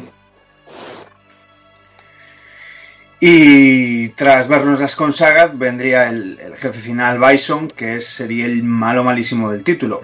Tras perder su cuerpo original eh, a finales de los hechos en Street Fighter 3, pues bueno, Bis- Bison crea eh, lo que sería aquí el torneo World Warrior de Street Fighter 2 para juntar a, los mejores luchadores de los distintos puntos del mundo con el fin de reclutarlos para su organización de Shadowlaw, lavarles el cerebro. Como buen criminal y jefe final, pues bueno, su principal ambición es dominar el mundo, como no, y para ello, pues bueno, no dudará en sembrar, el- sembrar ahí el mal, pues traficando con drogas, armas, experimentando con humanos, vamos, lo que fuera necesario para ello. En un pasado, Bison se enfrentó a Gouken, el maestro de, de y de Ken, con el fin de obtener de él pues, los secretos del Satsui enojado y así poder combinarlos con, con sus poderes psíquicos, que, que es el secreto de, de su fuerza. El diseño corre a cargo de, Ikusan Z, que, la verdad que no lo tuvo todo muy claro hasta los últimos compases finales ¿no? de lo que sería el plazo de entrega de- del juego. Y de hecho fue uno de los últimos personajes en finalizarse, ¿no? Antes de concluir el- el- la finalización del título. Nunca quedó claro, la verdad, dónde, dónde tomó la inspiración para, para diseñarlo, pero bueno, se barajan muchísimas posibilidades y entre ellas, pues bueno, un personaje del manga de Rikyo llamado Washizaki, que básicamente, pues bueno, es- es- es- tiene este toque nazi. Y, también este talante nazi, pues bueno, el mítico tirano de, de JoJo's Bizarre Adventure, eh, Rudolf von Stroheim, y mismamente, pues bueno, Brokeman de Kinnikuman, que, en realidad, pues todos ellos tienen este semblante de, ropa nazi, de tirano y, y con su capa y demás. Su escenario, ubicado en Tailandia, está presidido por el Buda de Esmeralda, uno de los más importantes del país, del país en Bangkok, y además podíamos ver estatuas basadas en demonios guardianes procedentes de la cultura hindú. La verdad es que, bueno, no sé a vosotros, a mí me imponía bastante el rollo de, de llegar al final y ver a Bison, el escenario Sí. espectacular y, y- y lo ciclado que estaba con, con sus poderes, tíos, con sus eh, Psycho, Psycho Power y demás, que, guau, tío, molaba un huevo, tío, ver ese rollo de las llamas azules y demás en el momento. Este sí que era fucker pararle, ¿eh? el Psycho Crasher, tío. Vaya, vaya que sí, nos ha jodido, ¿viste? Lo que me mola, lo que me mola es lo del cambio de cuerpo, tío, porque luego en el alfa es que lo hicieron ultra ciclado, tío. Sí, aquí eh, parece que haya ido a un una clínica de adelgazamiento, pero total. Sí, sí, sí. La saga también. Hay otra, hay otra inspiración también que es el, el malo de Doom es Megalopolis, que es un Sí, también. sí. Es que el, en el cine japonés, de, sobre todo en los años 70, el, como estuvieron sometidos por los chinos durante. so- sometieron a los chinos durante mucho tiempo, eh, los chinos, los soldados chinos y los eh, oficiales chinos, es ese tipo de uniforme que lleva Bison más o menos. Claro, y, y como sometían a los chinos, muchos traficantes, muchos maleantes, eh, trabajaban para la policía china, para el ejército chino entonces, y claro, los jefes de las mafias muchas veces eran, eran soldados, eran policías y llevaban ese tipo de uniforme. Entonces también puede ser una referencia a ese, a ese tipo de, de personaje. Pero vamos, como digo, el malo, que es que no me acuerdo cómo se llama, el malo de Doom en Megalopolis, tío. Sí, Pero sí, es ese, sí, sí, sí. ese igual, la capa, la gorra, el, el poder del... que hay muchas imágenes del tío que es una especie como de brujo, de demonio.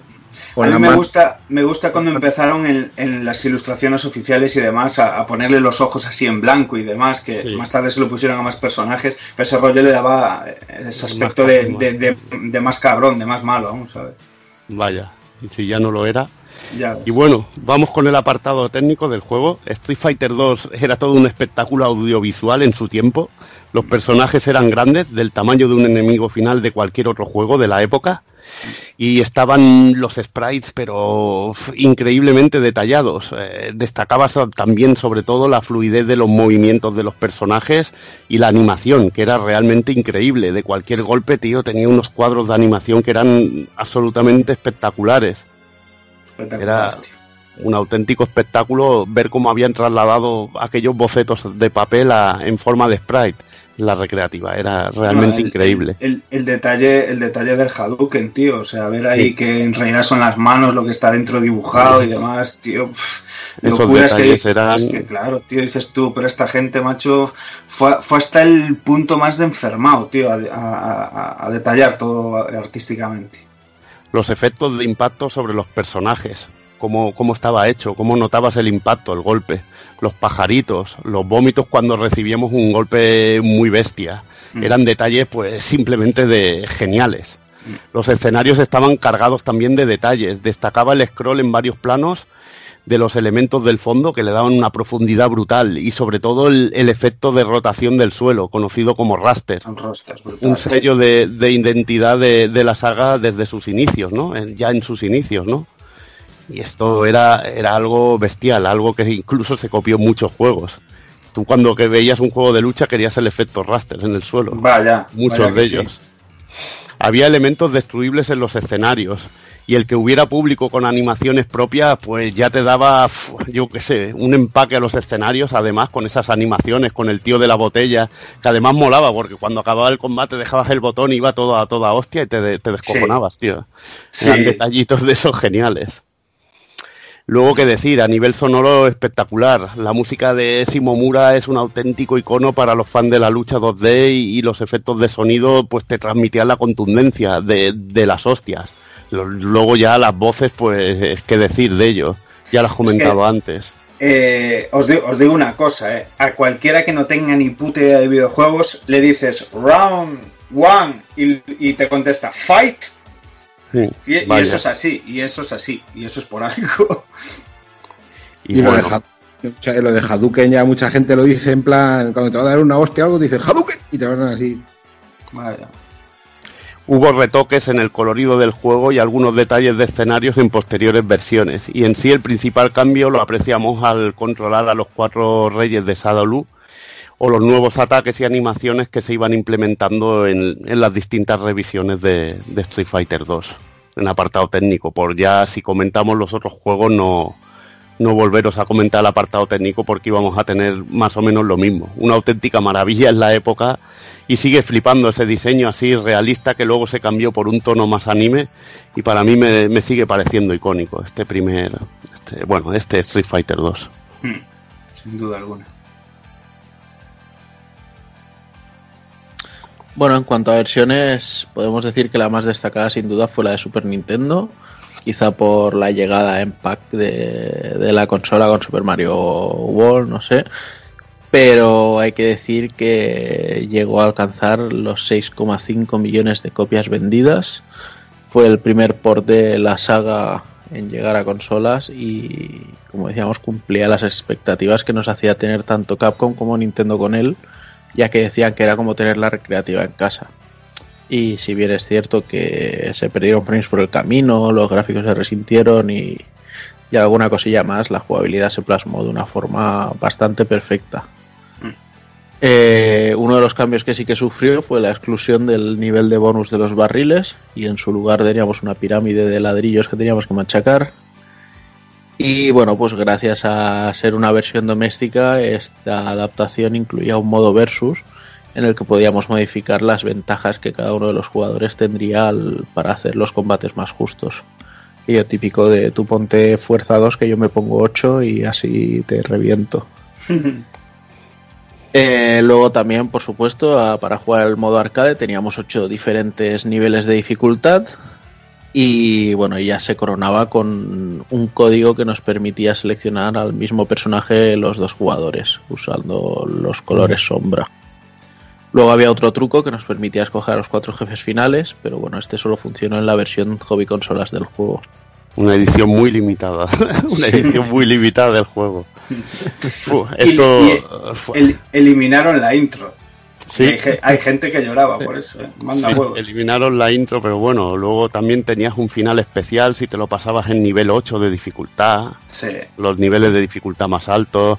Y bueno, para mí lo increíble de esta versión de Super Nintendo, en aquel momento lo veías como la recreativa en casa, a pesar del cambio de, de- del cambio bueno, de nivel de detalle en los sprites, en los escenarios. Pues pero, pero es que te, lo que conseguía este juego es que pudieras practicar en casa y Mm. que todo ese conocimiento que ibas adquiriendo en casa te fueras a la recreativa y supieras jugar de puta madre, tío. Eso era realmente increíble en su día. Y las partidas a dobles con los colegas y los torneos que nos montábamos, que eso era eso era canela en rama. Gracias a eso conozco mucho, conozco a Jordi, sobre todo también. Gracias a pegarnos Vaya. esos torneos y disfrutar como loco y decir, mira, el, el Jordi era, por, por ejemplo, muy era muy muy de esto de jugar con él, le llamamos el venao porque tenía momentos de venao que se levantaba con levantaba con un sorriuken. Yo la esa técnica la llamaba el despertar del dragón, que saltaba sobre el otro para presionarle y el cabrón te levantaba con un sorriuken que, bueno, te quitaba hasta la mandíbula. Y realmente genial. Yo usaba más la técnica de la rata negra, porque yo con un cómodo, con un cómodo uppercut podía parar cualquier ataque aéreo. Y los torneitos que nos montábamos y todo eso, pues eso era la crema de, de Street Fighter 2, tú. Para mí, por, casa. para mí, por ejemplo, es, eh, es este es mi juego preferido. O sea, el, el arcade sí, claro, lo que jodes es más guay y todo es tal, ¿sabes? Pero el que de verdad a mí me marcó como jugador, como, como enfermado a los videojuegos que soy, como gustarme Capcom, como gustarme la Super y todo, es este juego. Este es el- el- el- la versión que lo cambió todo. Y, y recordar que veníamos de jugar comandos con dos botones, tener un mando en casa como el de la Super de seis botones, exprimirlo al máximo de verdad con un juego, aprovecharlo y aprender a jugar con un mando de seis botones. Coño, eh, y es que veíamos animaciones que no podíamos ver en el arcade porque lo decíamos. Que tenía seis Efectivamente. botones. Digo, hostia, este golpe, tío, no lo había visto en mi puta vida, tío. Efectivamente. era, era, eso era la leche, tío. Magia no pura. Mucho, no hace mucho, si os acordáis que lo estuvimos hablando, eh, no sé quién me dijo por Twitter que esta no era una buena versión. Digo, hostia, pues si esto no es una buena versión. Hombre, en su día sí, ahora, ahora lo juegas y es Claro, muy- pero es que no puedes mirarla ahora, tienes que ver mirarla lo que supuso cuando salió. en su tiempo. E igualmente sigue siendo divertidísimo para echar un vicio. ¿eh? cojonuda. Es cojonuda. Sí, es sin un poquito duda. lenta si la comparamos con el turbo, por ejemplo, pero es cojonuda. Claro, yo preferiría jugar al turbo por lo de la velocidad y, y más, más que por los movimientos, por la velocidad. Por los jefes, de los está jefes. cojonuda. Hay otra cosa que, que- que era muy curiosa, que es que el rollete este de cambio de música que tenía el arcade, aquí simplemente te aumentaban el- la rapidez del el tempo de la, de la canción, ¿no? Sí. Te sonaba más rápida la canción, no tenías el cambio de música que eran muy molones en las recreativas. Pero bueno, estos son detalles ya de, de auténtico loco, tío. Igualmente el disfrute en casa, como ha dicho Dani, eso era impagable. Y lo, y, y lo que. Y, y- y para cerrar lo que supuso en sí el, el- el juego, es una pieza de la historia de los videojuegos, esta versión de Super Nintendo. Decidió una batalla, era el juego del momento, lo que todo el mundo quería, poder tenerlo en casa, y Super Nintendo y Nintendo se llevó el gato al, agua- el gato al agua. eh, teniendo él, eh, siendo el primero de teniendo una versión eh, y vaya Es versión de Street. Fighter 2 en casa. El ¿no? World Warrior, Claro, es exclusiva, es que lo tuvo en claro, exclusiva. su- efectivamente, es una, es una pieza fundamental en la historia de los videojuegos y vamos, o sea, magia pura de la época de 16 bits. Y pasando a una versión un poquito más humilde, pues vamos a hablar de la de Game Boy, que, que obviamente, pues bueno, es una mm, versión mucho más, mucho más recortada, pero sin duda alguna, pues bueno, muy meritoria, tratándose de, de- una humilde Game Boy, bueno, en este caso desarrollada por Sanel y publicada por Capcom en el 95.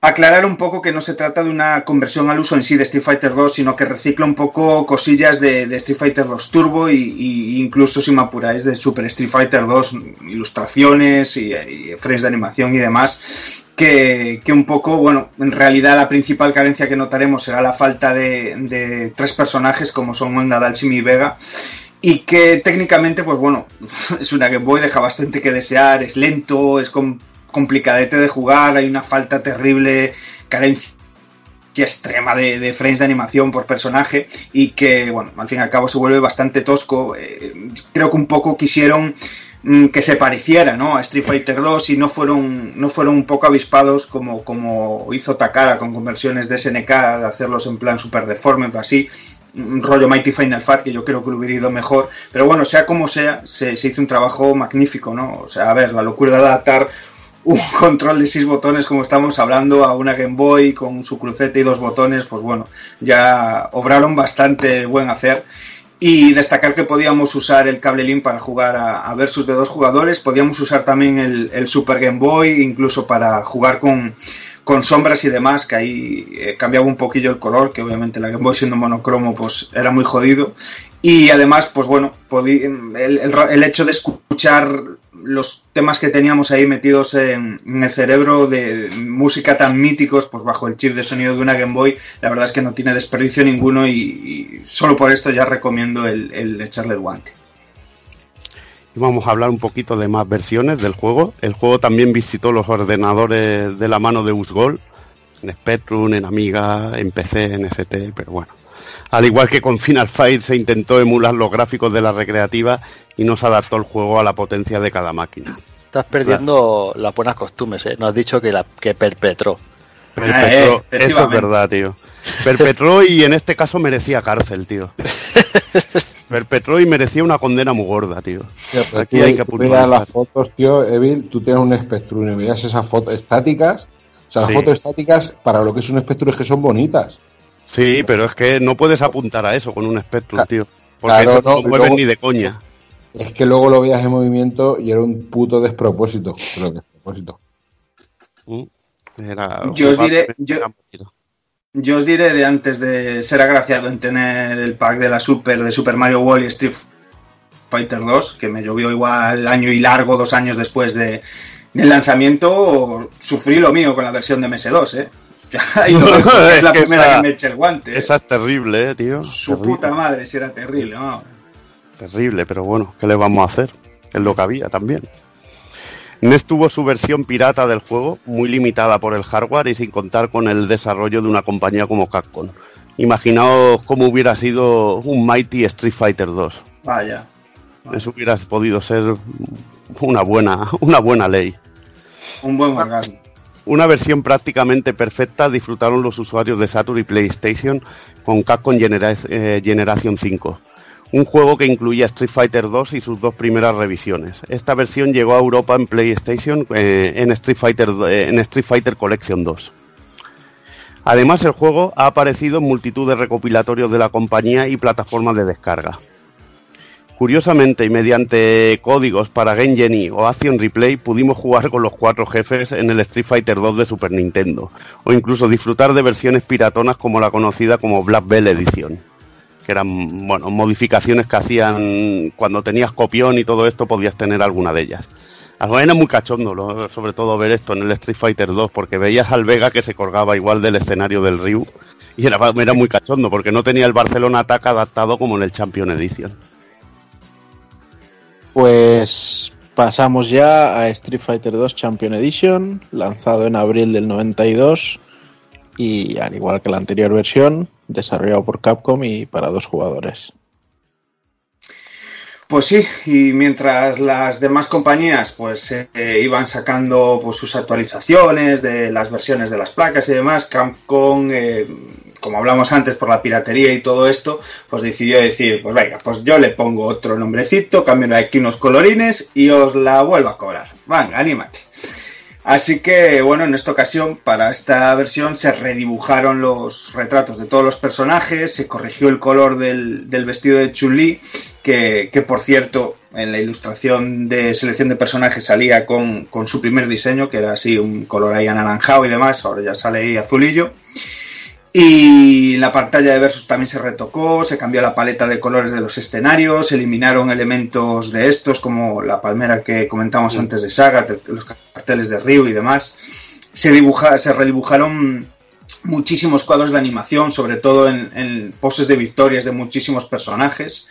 Y como mayor novedad, pues bueno, se permitió elegir a los cuatro bosses, a los cuatro jefes de Shadowlo. Además, pues bueno, también podríamos escoger al mismo personaje, ya de una vez por todas, a lo que sería la sombra, y por supuesto, pues eh, se aprovechó para, para equilibrar a todos los personajes, para hacer un rebalanceado, pues también añadiéndole a alguno de ellos nuevas patadas, nuevos puñetazos o modificando la funcionalidad de alguna de estas técnicas eh, especiales, como, como por ejemplo eh, Onda que hacía el movimiento este de las mil manos, pues podíamos moverse para hacia adelante o hacia detrás, no quedar ahí un poco vendido al hacerlo. Y sobre todo deschetando un poco a, a Gail, que, que con sus dos miserables técnicas estaba ciclado como, como pocos. Aquí, bueno, se puso final a los cuatro jefes, un final común para los cuatro jefes, que luego ya en posteriores versiones ya tendría su final cada uno. Y también se retocó lo que es la IA de, los de los enemigos. Eh, aquí ahora tenías que hacer otros trucos para ganarlos. Se cambió cómo se comportaban. Por ejemplo, Ryu te tiraba muchos Hadouken si te esperaba con el Sorryuken si saltabas. Y cambiaron un poquito la IA, que también fue curioso. Y también el color de los escenarios, el patrón de color de los escenarios, que era un poco distinto.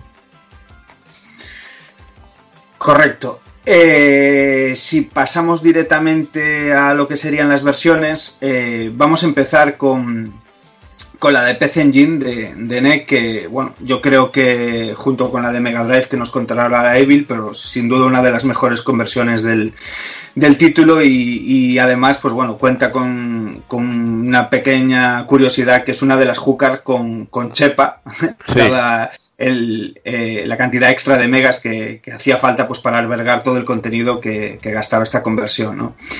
Gráficamente, pues como podéis ver si buscáis cualquier pantallazo, cualquier vídeo, es increíblemente espectacular y, y muy, muy, muy meritorio, conociendo más aún eh, las características técnicas de una PC Engine. Eh, no olvidar que no deja de ser una máquina de, de 8 bits con su procesador de 16, gráfico y demás, que sí, eh, pero es una máquina de 8 bits al fin y al cabo, ¿no? Y si lo comparáis con otros títulos que hay en el sistema, pues joder, eh, si tú ves la recreativa de, de, Street Fighter 2 Champion Edition y ves esta conversión, pues joder, es magia pura y, Vaya.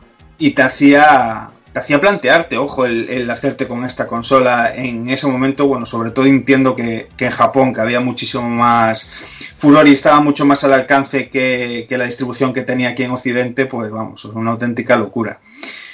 Musicalmente, pues eh, como os cuento, lucía excelente, la paleta de colores de los gráficos yo creo que era un poco más cercana a lo que veíamos en mm. el arcade original en CPS1, Mega Drive era un poquito ahí, tonos más oscuros, más pastel, como muchos sabéis.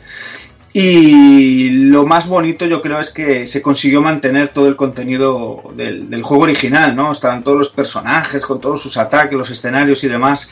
Y la verdad es que, bueno, la adaptación de, mano de, de pues, pues, fue magistral, ¿no? Jugarlo con, con un arcade stick en el momento pues es un disfrute extremo. Eh, porque pasaba un poquito el, el homónimo que, que, contábamos antes con la versión del original de Super Nintendo, ¿no? La sensación eh, de jugabilidad era, estaba perfectamente trasladada. Podías entrenar en tu casa, ir al, al salón recreativo y, y, trasladar ese aprendizaje, ¿no? Y eso, pues, es lo que dice cuando una conversión está muy, muy bien trasladado, ¿no? Además, pues bueno, eh, es curiosísimo que, como muchos sabéis, PC Engine tiene un mando de dos botones con sus turbos y demás, especial para los matamarcianos, pues para la ocasión era tan grande la ocasión y, la manera de recibir este, esta conversión que se diseñaron mandos de seis botones para, poder disfrutar el juego en toda su en toda su excelencia ya que pasaba un poquito como Mega Drive. Tenías que andar a cargar el botón el botón de rumbo y demás para, para cambiarle puñetazos a patadas y se hacía un poco engorroso.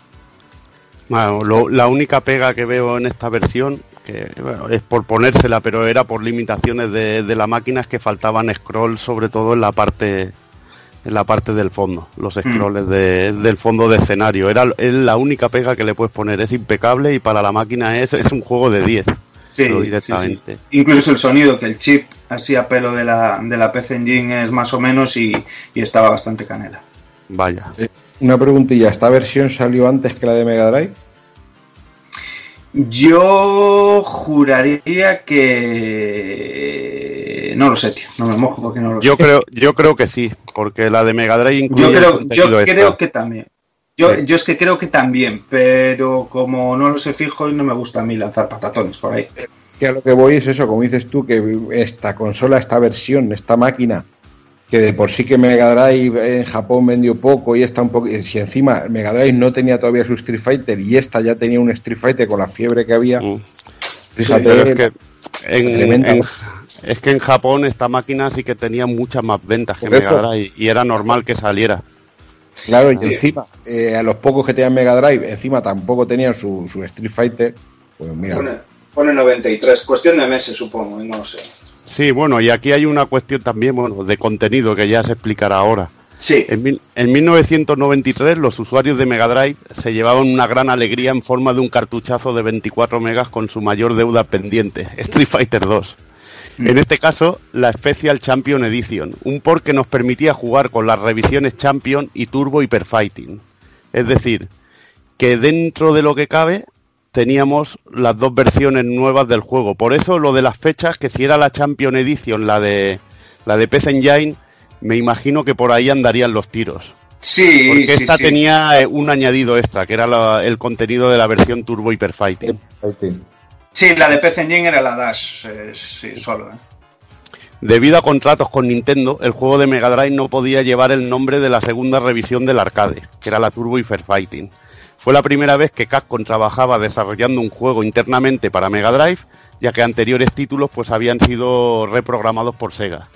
Muy importante este dato. Esto también, muy importante de que por fin Capcom había trabajado en la máquina de, en la máquina de Sega. Y bueno, Luego- iniciaba, iniciaba una relación muy larga con la compañía, que se- sobre todo se, se hizo muy fructífera en Saturn y Dreamcast. Efectivamente. Yo creo que lo que tengo leído que no es solo que no pudiera llevar el nombre, sino que lo hicieron eh, a escondidas. O sea, añadieron lo de Hyperfighting y todo eso lo añadieron un poco en Mm. plan culebrero, en plan hijo de puta. Bueno, porque eh, estaban tardando con el desarrollo y dijeron, hostia, ahora que sale esto, pues vamos a meter, vamos a Eh, meter todo el contenido. Que No, no, o sea, no es que no pudiera haber el nombre, lo hicieron un poco en plan a los Hibiri. Bueno, igualmente ta- también luego en el Turbo también puedes tienes la posibilidad de jugar a la- con los personajes del Champion y con las reglas del Champion, o sea que hicieron dos versiones que estaban completas con los dos juegos. El juego incluía la intro del arcade, que esto sí que era esto sí que era realmente un toque genial y en este caso censurada en Occidente al cambiar al luchador de color que recibía el puñetazo. Los sprites y gráficos estaban basados en las versiones de Super Nintendo y había detalles que una versión tenía y la otra no. Por ejemplo, la luna que tenía el- dibujada en el, en el cielo, en el escenario de Ryu y detallitos así.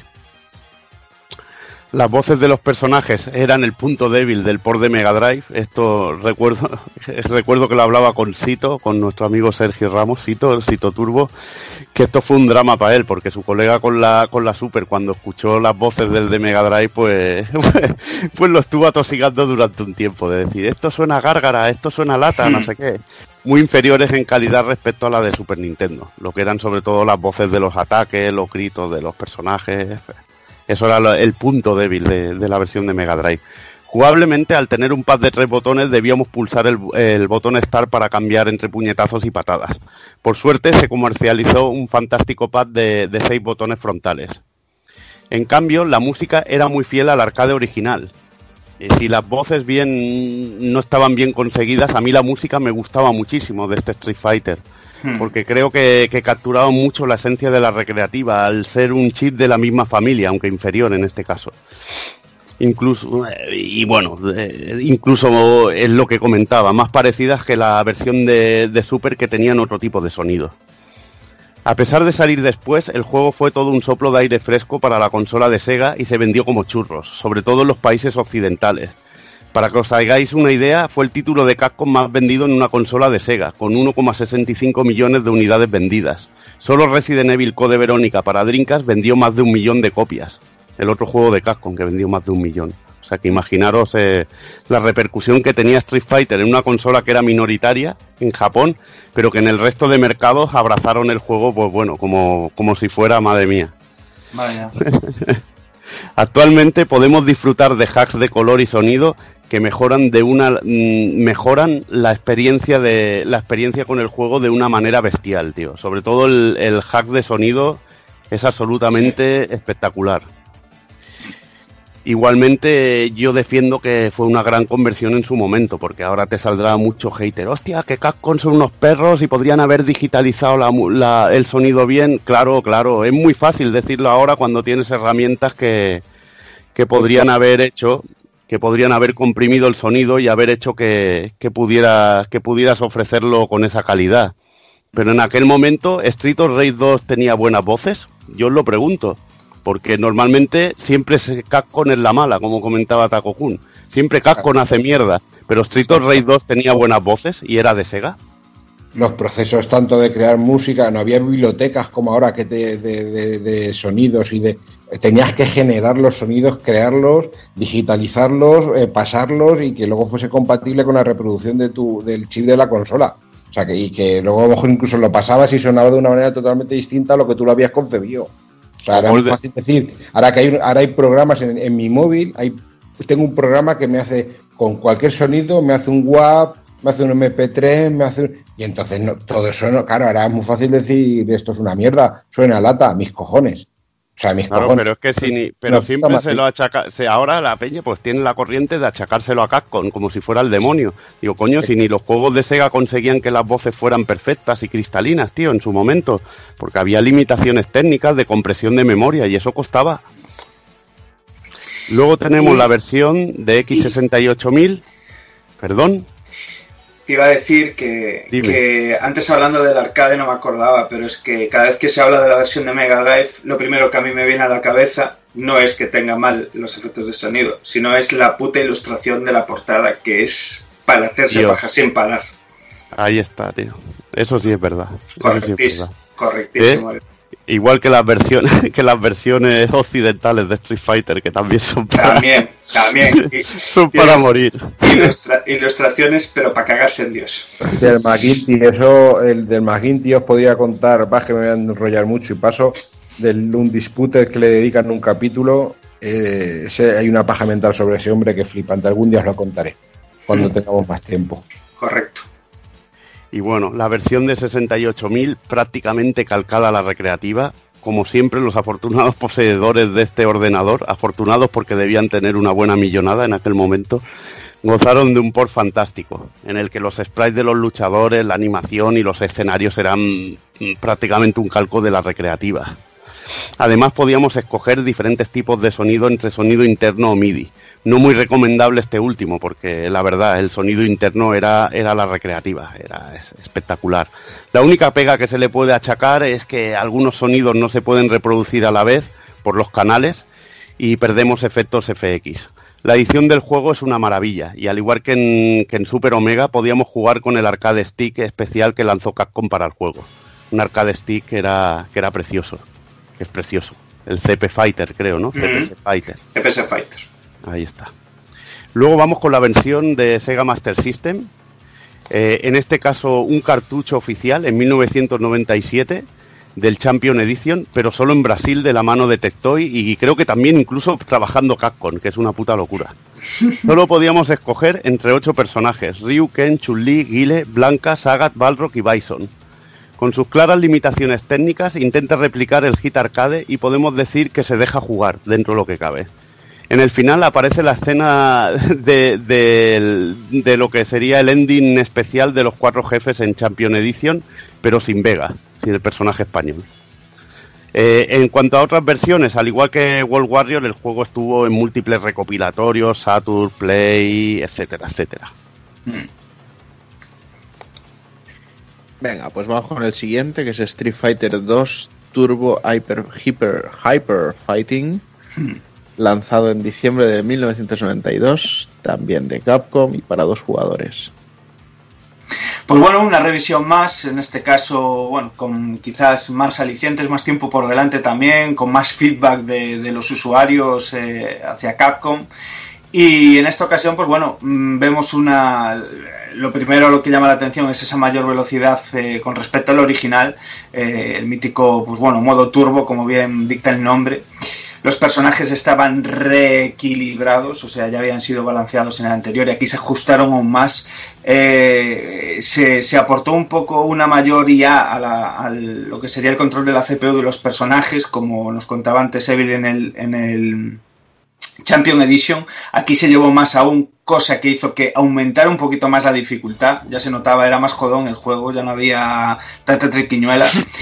Eh, hay que destacar también la inclusión de los colores extra, que es eh, muy mítico, sobre todo también, pues, no solo dentro del juego, en el coloreado de los sprites y demás, sino en las ilustraciones. Las ilustraciones que empezamos a ver aquí de los personajes eran súper molonas, o sea, el traje de Ken con el rollo así, azul moradete, eh, Ryu con la cinta blanca, con ese azul celeste, vamos, o sea, una auténtica pasada.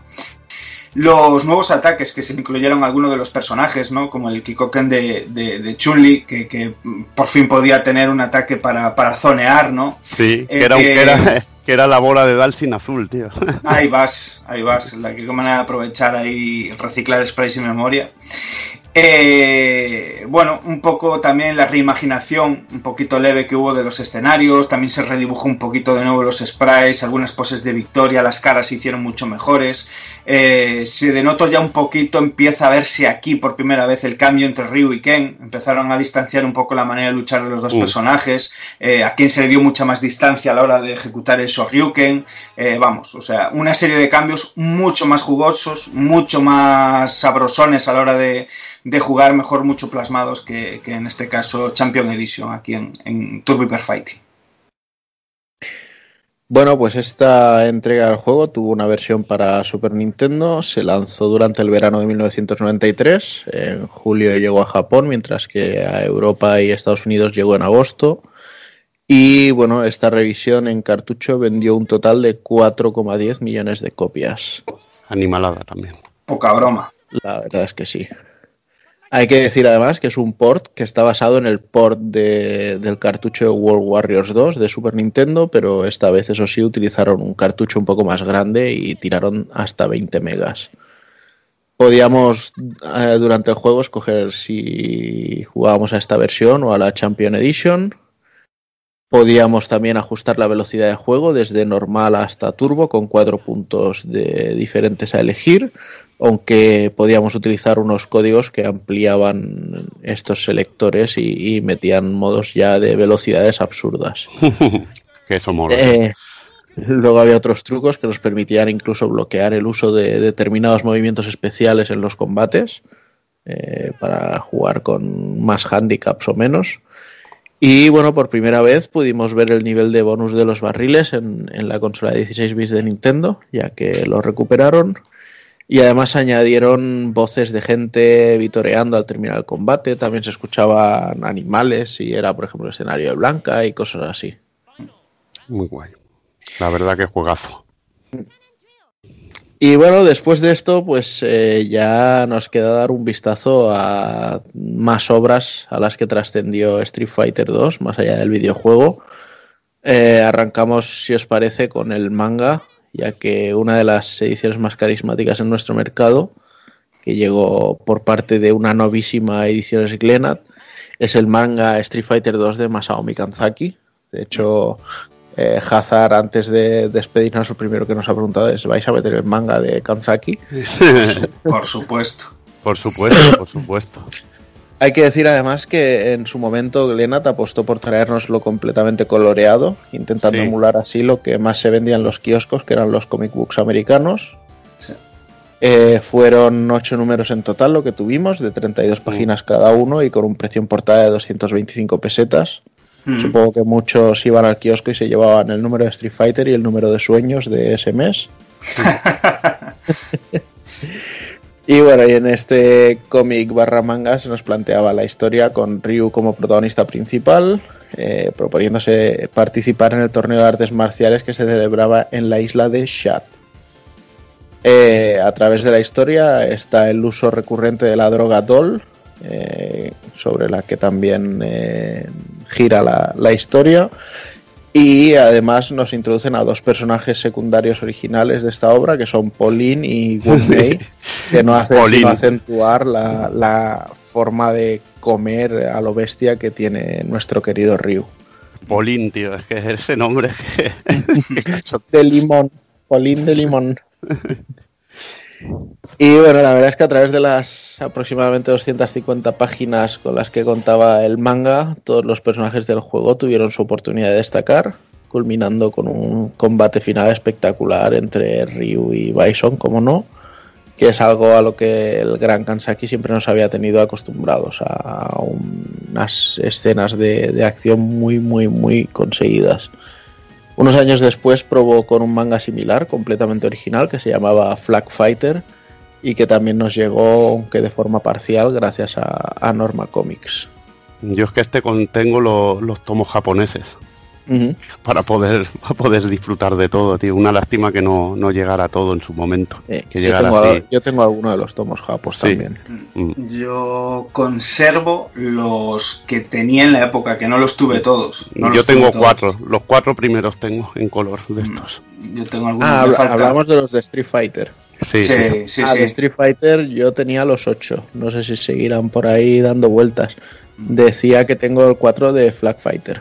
Ah, en hostia. japonés original en tomo y, y lo que sacó Norma también lo tenía por ahí. Y ahora están sacando una serie de, de Dragon Quest 6 dibujada por él, por Kanzaki. Exacto. La portada de la ilustración de la portada del número 3, en el que sale Ryu haciéndole un Hadouken a, a Dalsin que está haciendo un Yoga Flame. O sea, eso es.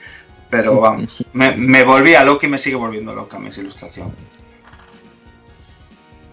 Y luego, y luego también hay otra serie americana, que fue el que me regalaste tú, Dani, ¿te acuerdas? Uf, pero eso es un tanto olvidable, ¿eh? Eso te, lo regalé, dureza, ¿no? te lo regalé porque sé, que a ti igual te caía alguna, alguna forrada de sardina con él. Sí, sí, sí. Pero de hecho no se llegó a terminar de lo malo que era. De No, hecho se normal, quedó sin fluir. Evitándole Pero, el dolor a la gente. El dibujo es horrendo, el guion está inventado, esto, situaciones estúpidas, no me acuerdo cómo se llama el autor, Ah, pero es una, es una, lo digo por si alguno luego va a decir, se os ha olvidado decirlo". Lo que te pone a ti tontorrón, vamos. No, pues a mí me gusta, tío, yo tengo No, guardado con normal, mucho cariño. normal, normal. Es maravilloso. Y bueno, eh, también muchos os acordaréis de la época de unas figuras que lanzó Hasbro, eh, basadas en las figuras de G.I. Joe o G. Joes, como todos los conocíamos, eh, las cuales realmente original como tal, eh, que yo recuerde solo a Yonda, ¿vale? Porque incluso Dalsin, aunque lleva las calaveras y tal, eso es reciclado de otra. Eh, reciclaban las piezas, los brazos, los cuerpos, eh, por ejemplo el de Balrog, lo único que hacían eran las cabezas. El de Balrog, el cuerpo, es el, de- el del luchador Boa, el de, los Cupra, el Boa, el boxeador, pues eh, aprovecharon ese cuerpo. El de Zangief era uno de los, del que llamaba el jabalí, que no me acuerdo cómo era, que era un cazador furtivo. Eh, la verdad es que las figuras, si las habéis visto, son bastante ridículas. Eh, pese a todo, vendieron regular y ahora son muy míticas. Incluso llegaron a hacer variaciones de los vehículos que tenían nombres de, de los golpes, por ejemplo, el Psycho Cruiser de Bison era una especie de uno de los Rock Block, pero con los colores más chillones.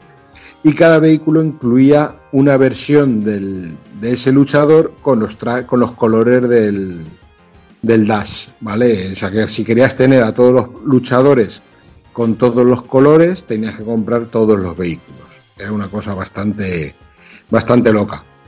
Eh, llevaban armas para cuadrar en lo que es el, el universo de los G.I. Joe, o sea, cada luchador llevaba un set de armas, espadas, pistolas, ganchos, katanas, una cosa muy, muy loca.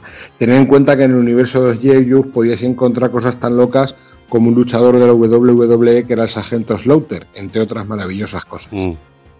Eh, eh, tiemp- ah, un tiempo después eh, se hizo una segunda serie debido al éxito de la película de Van Damme con otras series de los personajes lo único que un- poquito más cuidado y un poquito más si queréis respetuosos con lo que son el aspecto de los de los personajes si bien es verdad que aquí a Gail se cambió por un aspecto un poquito más acorde a lo que es el, el de Jean-Claude Van Damme de la película ¿vale? Pero son unas, yo tengo unas cuantas, eh, son muy casposas, pero la verdad es que son, son muy curiosas.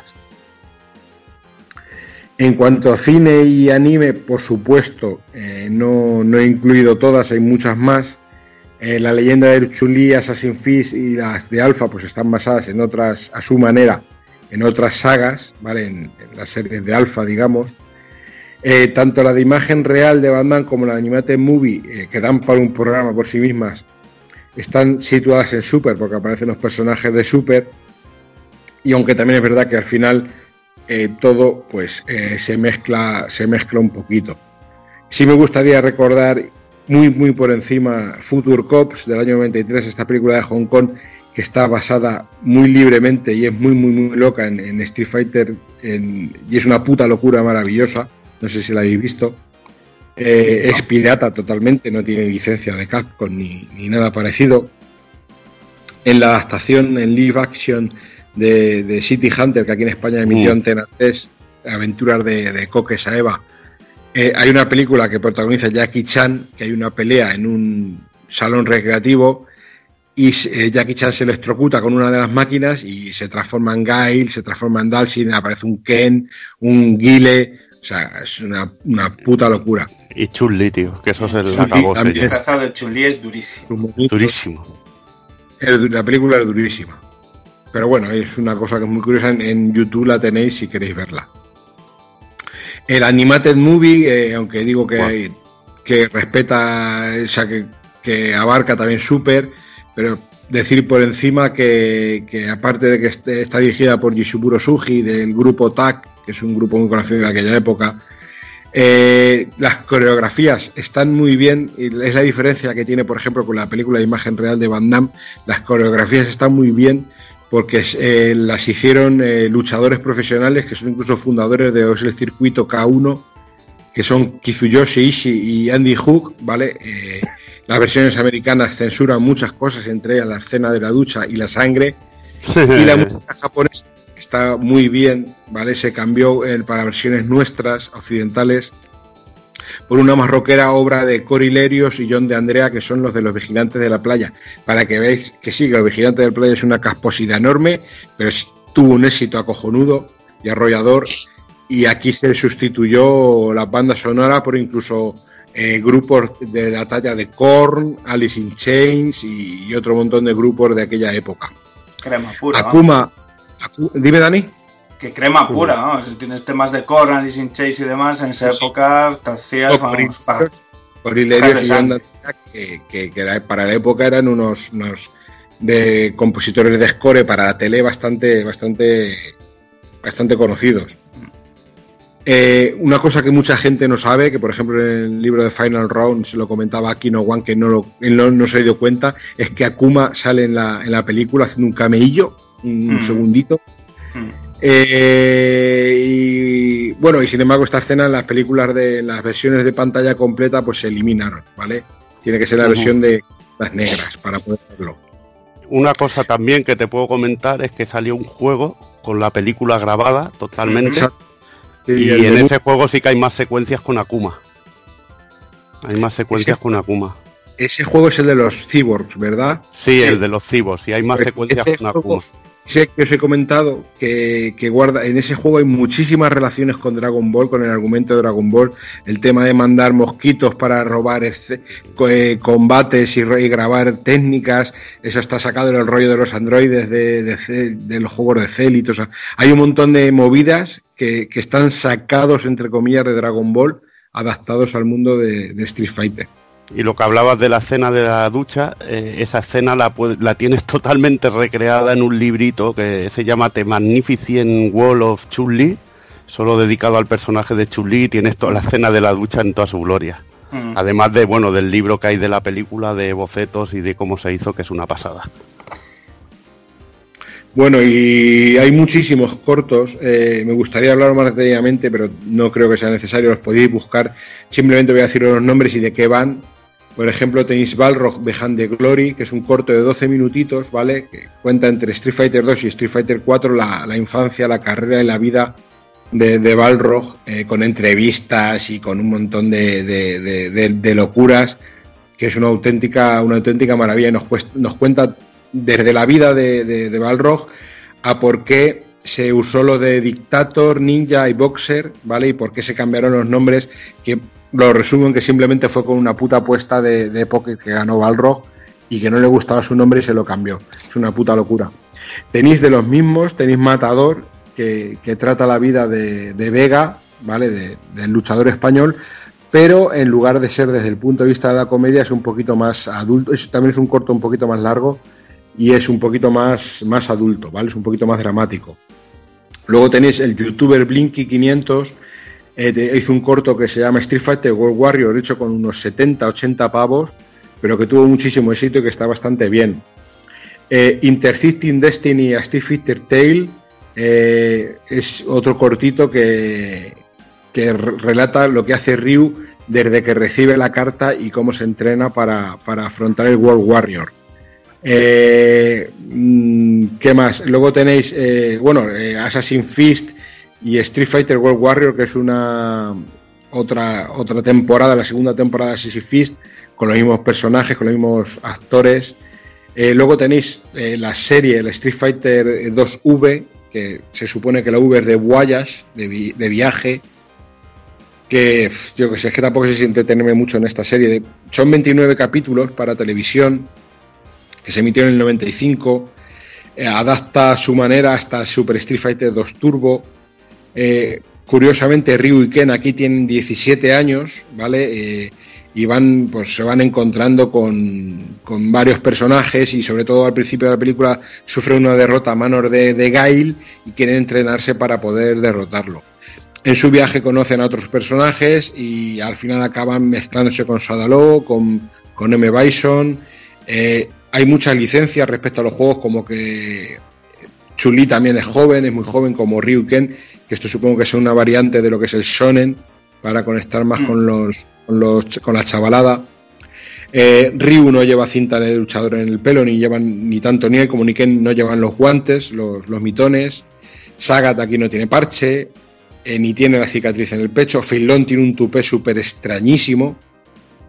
Dalsin no lleva collar de calaveras. Eh, Balrog eh, juraría que no llega a boxear como tal. Eh, Nash, que aparece, eh, tiene el pelo castaño y barba en lugar de cabello rubio y la cara bien afeitadita. Zangief aquí sí es villano, ¿vale? Y Kami trabaja como asesina en el Delta Red. Bison, curiosamente, lleva el uniforme azul y en lugar de rojo, y la verdad es que es un argumento bastante, bastante extraño. Mm, Sí, me gustaría comentar ahora dos cosillas y ya termino. Eh, Street Fighter de, de Later Years, que es una serie muy, muy, muy cachonda, que cuenta como 10 años después de World Warrior, eh, Dalsin, que se ha convertido en portero para ganarse la vida porque ya deja de cobrar los royalties del juego, eh, se encuentra con un portero, Dalsin que es ¿Portero de fútbol o qué? no, portero de una, de, un, de, una, de una vivienda, de un edificio. Portero. Vale, vale. Correcto. Y como la aquí no hay quien viva. Exactamente. Y Dalsin se ha convertido en taxista hindú. Imaginaos el cachondeíto, ¿no? El, taxi, el típico taxista hindú, como en Deadpool, por ejemplo. Se reúnen y quieren volver a reunir al equipo para volver a ganar pasta. Y unos quieren, otros no. Hay conflicto de intereses, hay intenciones ocultas. La verdad es que la serie es un cachondeo. Se llama Los años posteriores de Later Years y eso lo podéis ver en YouTube y está también muy, muy, muy guapa y es un cachondeísimo. Y para acabar, como no, eh, hablaros de, de la, americana de Street Fighter de Animated Series. 26 maravillosos capítulos que ha dado lugar a memes, a memes maravillosos. Dos temporadas, dos temporadas, ¿eh? De 13 capítulos. Y la trama pues gira en torno al personaje de Gail y un comando compuesto por otros personajes de Street Fighter variable que va cambiando y tal, que lucha contra los terroristas Bison y la organización Sodalú. La serie eh, combina elementos de la trama de los videojuegos de Street Fighter y la película de acción en vivo, imaginaros, ¿vale? Aquí es ni son los videojuegos ni es la serie, es una mezcla de todo un poquito. Mientras que los personajes originalmente eran estrictamente de la serie de juego de Street Fighter 2, los personajes de la subserie Street Fighter Alpha también aparecen. Eh, también aparece el Capitán Sawada de la película, eh, aparecen personajes eh, como Gouken, los Delta Red, algunos personajes de Final Fight. Eh, aquí hemos visto a sagas con escopetas, a, Bison unos diálogos a Blanca recitando a Shakespeare, o sea, no sé, no sé, hablando con voz de, machorro Blanca, o sea, eh, eh, la serie esta, si podéis verla, de hecho podéis ver en, en YouTube, si ponéis Street Fighter 2 Cartoon Memes o algo así, os van a aparecer un montón de situaciones ridículas, pero vamos, yo me quedo con ese saga con escopeta que, que- que es una maravilla. Tenéis que verla, es maravillosa. Y como digo, han faltado muchas, pero estas son las más relevantes, yo creo. También, bueno, se publicaron muchos CDs de música. Yo recuerdo el Image Album, eh, de- con, también con canciones arrange de Alf Lira. Eh, el libro que hemos Muchísimos comentado, sí, sí, muchísimos álbumes. El libro que comentaba con Jordi, que lleva un CD de música que es maravilloso, que hemos puesto el patio de la noche, uno de los temas que viene incluido, que viene unos arrange cojonudos. Y Artbooks, eh, lo que decía Dani también, guías de juego. eh, aquí en España se llegaron a comercializar hasta tazos, que Vale. fue genial también. Los tazos venían también en las revistas, pins de, recuerdo pins de Dalsin, de Bison. Recuerdo muchas cosas locas en aquel momento porque había una auténtica fiebre de, de Street Fighter 2. Y material en Japón Y- de CDs de música. Sí.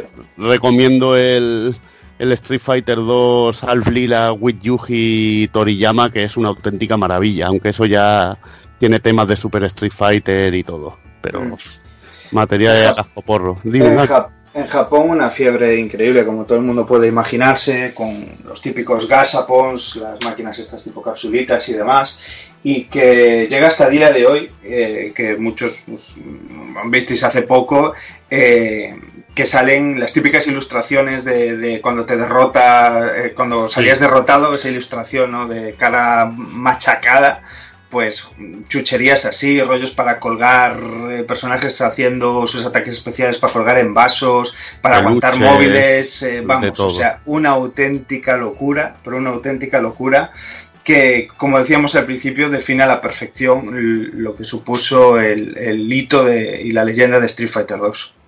Y ahora, bueno, últimamente lo que nos ha gustado y nos ha vuelto loco es una serie de anime que se llama High Score Girl, con una historia, bueno, una historia romanticona, pero Sí. con el hilo, el hilo conductor del ambiente de las recreativas en aquel momento. Y bueno, eh, tiene uno de, uno de sus puntos eh, principales es que te repasa lo que es la historia de Street Fighter 2 desde la primera, bueno, incluso Street Fighter llega a aparecer Sí. de toda la saga Street Fighter de una manera genial, aparte, porque lo vas viendo en el tiempo, cómo van jugando, cómo hacen las triquiñuelas sucias con el guile para jugar, incluso un torneo con el truco para sacar a, a Kuma, es que era realmente genial la serie, realmente genial en ese aspecto. Y es un poco lo que dices. eh, quizás está visto con ojos de, de- de Japón eh, lo que supuso desde allí, lo que suponía las conversiones cuando llegaban a, a las tiendas de, de los juegos que tú jugabas en arcade, eh, la pasión que despertaba en, en los jóvenes de la época, ese, ese, ese hecho. Y sobre todo, pues triquiñuelas que te das cuenta de que hechos con ojos de alguien que lo disfrutó en su momento en Japón y lo intenta trasladar en una serie ahí, eh, a nosotros aquí, eh, a tantos kilómetros de distancia, sin tanta información, sin internet, nos pasaba pues prácticamente lo mismo. O sea, se dan miles de situaciones que, que os invitamos a todo el mundo a que solo por ello, pues le echéis un vistazo a la serie porque os va a encantar, os va a recordar a, a cosas que pasan, eh, eh, momentos, triquiñuelas jugando, rollos que sin duda, si, si antaño habéis eh, disfrutado de Street Fighter 2 en el salón recreativo, pues os vais a sentir muy identificados con ellas. Yo principalmente, por ejemplo, me siento muy, muy identificado con una en concreto, que es que, eh, como a mí le pasaría muchísima gente, yo descubrí primero Street Fighter 2. Y luego, después de conocer Street Fighter 2, eh, escuchabas de oídas, ah, que había un Street Fighter 1, ah, que lo tienen en un salón que está a tomar por culo. Pues vamos a ir de viaje hasta allí a buscarle a ver qué es y volverte con un chascazo de, pero vaya puta mierda, ¿sabes? Eh, ese, ese tipo de detalles, eh, pues a mí me transportan, vamos, directamente a, a- a la adolescencia. ¿Ves? A mí me molaba mucho, por ejemplo, que hablabas de la versión de PC Engine, me he acordado de, de un detalle que me moló, que era cuando se lleva ahí a, is- bueno, se lleva ahí al colegio la PC Engine GT Perdón. y, y se pone a jugar al Street Fighter. Digo, ah, puedo, nunca había soñado que podría jugar a Street Fighter 2 en una portátil y era realmente genial, tío. un momento realmente genial, tío. Brutal, brutal. Detalles como botones rotos y, y cosas de estas, tío. Son la hostia, son la hostia. Y bueno, esa rivalidad increíble siempre que coja dos personajes muy carismáticos como son Guy, como es Zangief. Uno muy jodido de Sí. llevar, mitiquísimo, que, que quedó en la cultura popular, que era muy jodido de llevar. Y otro que era el, el fácil, con el que ganabas fácil, hacías tus triquiñuelas y demás. Y bueno, cómo transmite al público eso y cómo lo hace súper agradable de ver, dando chorro mil datos y, y trapos- tra- transportándote al- a, a ese momento, eh, hacen de la serie, pues lejos de su argumento, un poco shonen o lo que sea, la hacen simplemente genial, la verdad. Y bueno, para poner un poco el broche final, como venimos haciendo en esta nueva modalidad, vamos a retomar un poquito también el tema de las revistas y rápida, rápidamente, pues para, para repasar un poquito por encima eh, todas las publicaciones que hubo en realidad sobre en, revista y demás eh, que llegaban a nuestros kioscos, eh, centrándonos un poquito en Street Fighter 2, eh, pues bueno, decidí un poco centrarme en las publicaciones de Street Fighter 2, mm, digamos Super Nintendo, que es un poco cuando empezaba a llegar el boom en sí, de principios de los 90 a las típicas revistas, hobby consolas, superjuegos y demás. Y de cabeza entramos en el número 14 de Hobby Consolas con un portadón magnífico con esa ilustración de, de Akiman que, que luce la versión de Super Famicom del título. Ese Y- Blanca partiendo la madera, tío. Vaya, con esa cara de enajenado perdido, ¿sabes? y que aquí curiosamente te regalaban un megapin de Sonic 2 que conservo como buen enfermado. Sí. Un poco descolorido, por cierto. Se ve que me lo ponía en una gorra o algo. Y que regalaban 100 Game Gear.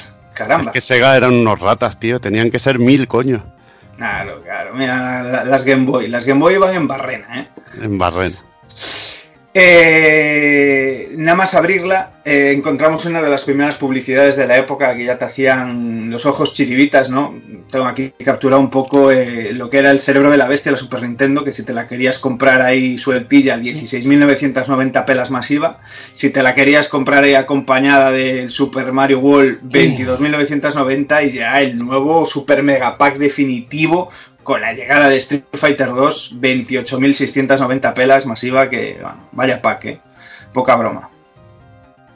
En cuanto a lo que sería un poco la, review del título de Super Nintendo, destacar un poco que, bueno, mmm, en resumen lo, visten como uno de los títulos más esperados, lo que lo petaba eh, en, los salones recreativos por fin ahí en, tu casa, en un cartucho, y que me hace bastante, bastante gracia, es bastante cachondo el rollo de que, eh, por ejemplo, aquí pone, eh, la primera sensación que tenemos al sacar el cartucho de su caja es un aumento de peso. ¿Y por qué? Pues porque amigos, tenemos entre las manos un cartucho de 16 megas.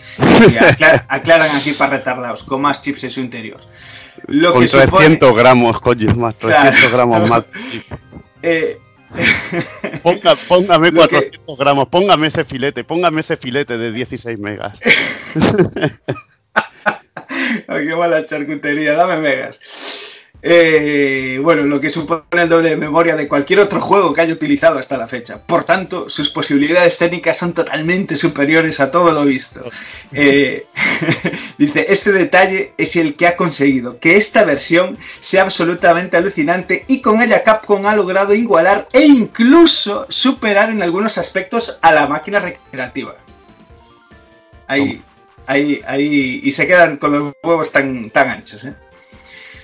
Eh, bueno, eh, la verdad es que bueno, el review en general está bastante bien. Un poco, ya os digo, como resumen, Street Fighter 2 es una increíble conversión de la máquina recreativa que tiene muchísimas posibilidades, de convertirse en el juego más vendido de la historia. No les faltaba razón.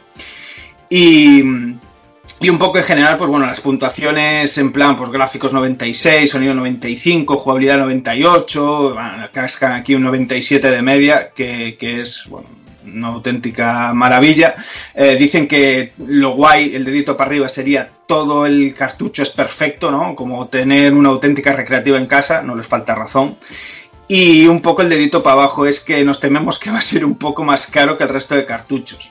Tampoco, tampoco eh, fue el... Aquí mirando esto me está volviendo loco el sabías que, eh, tío.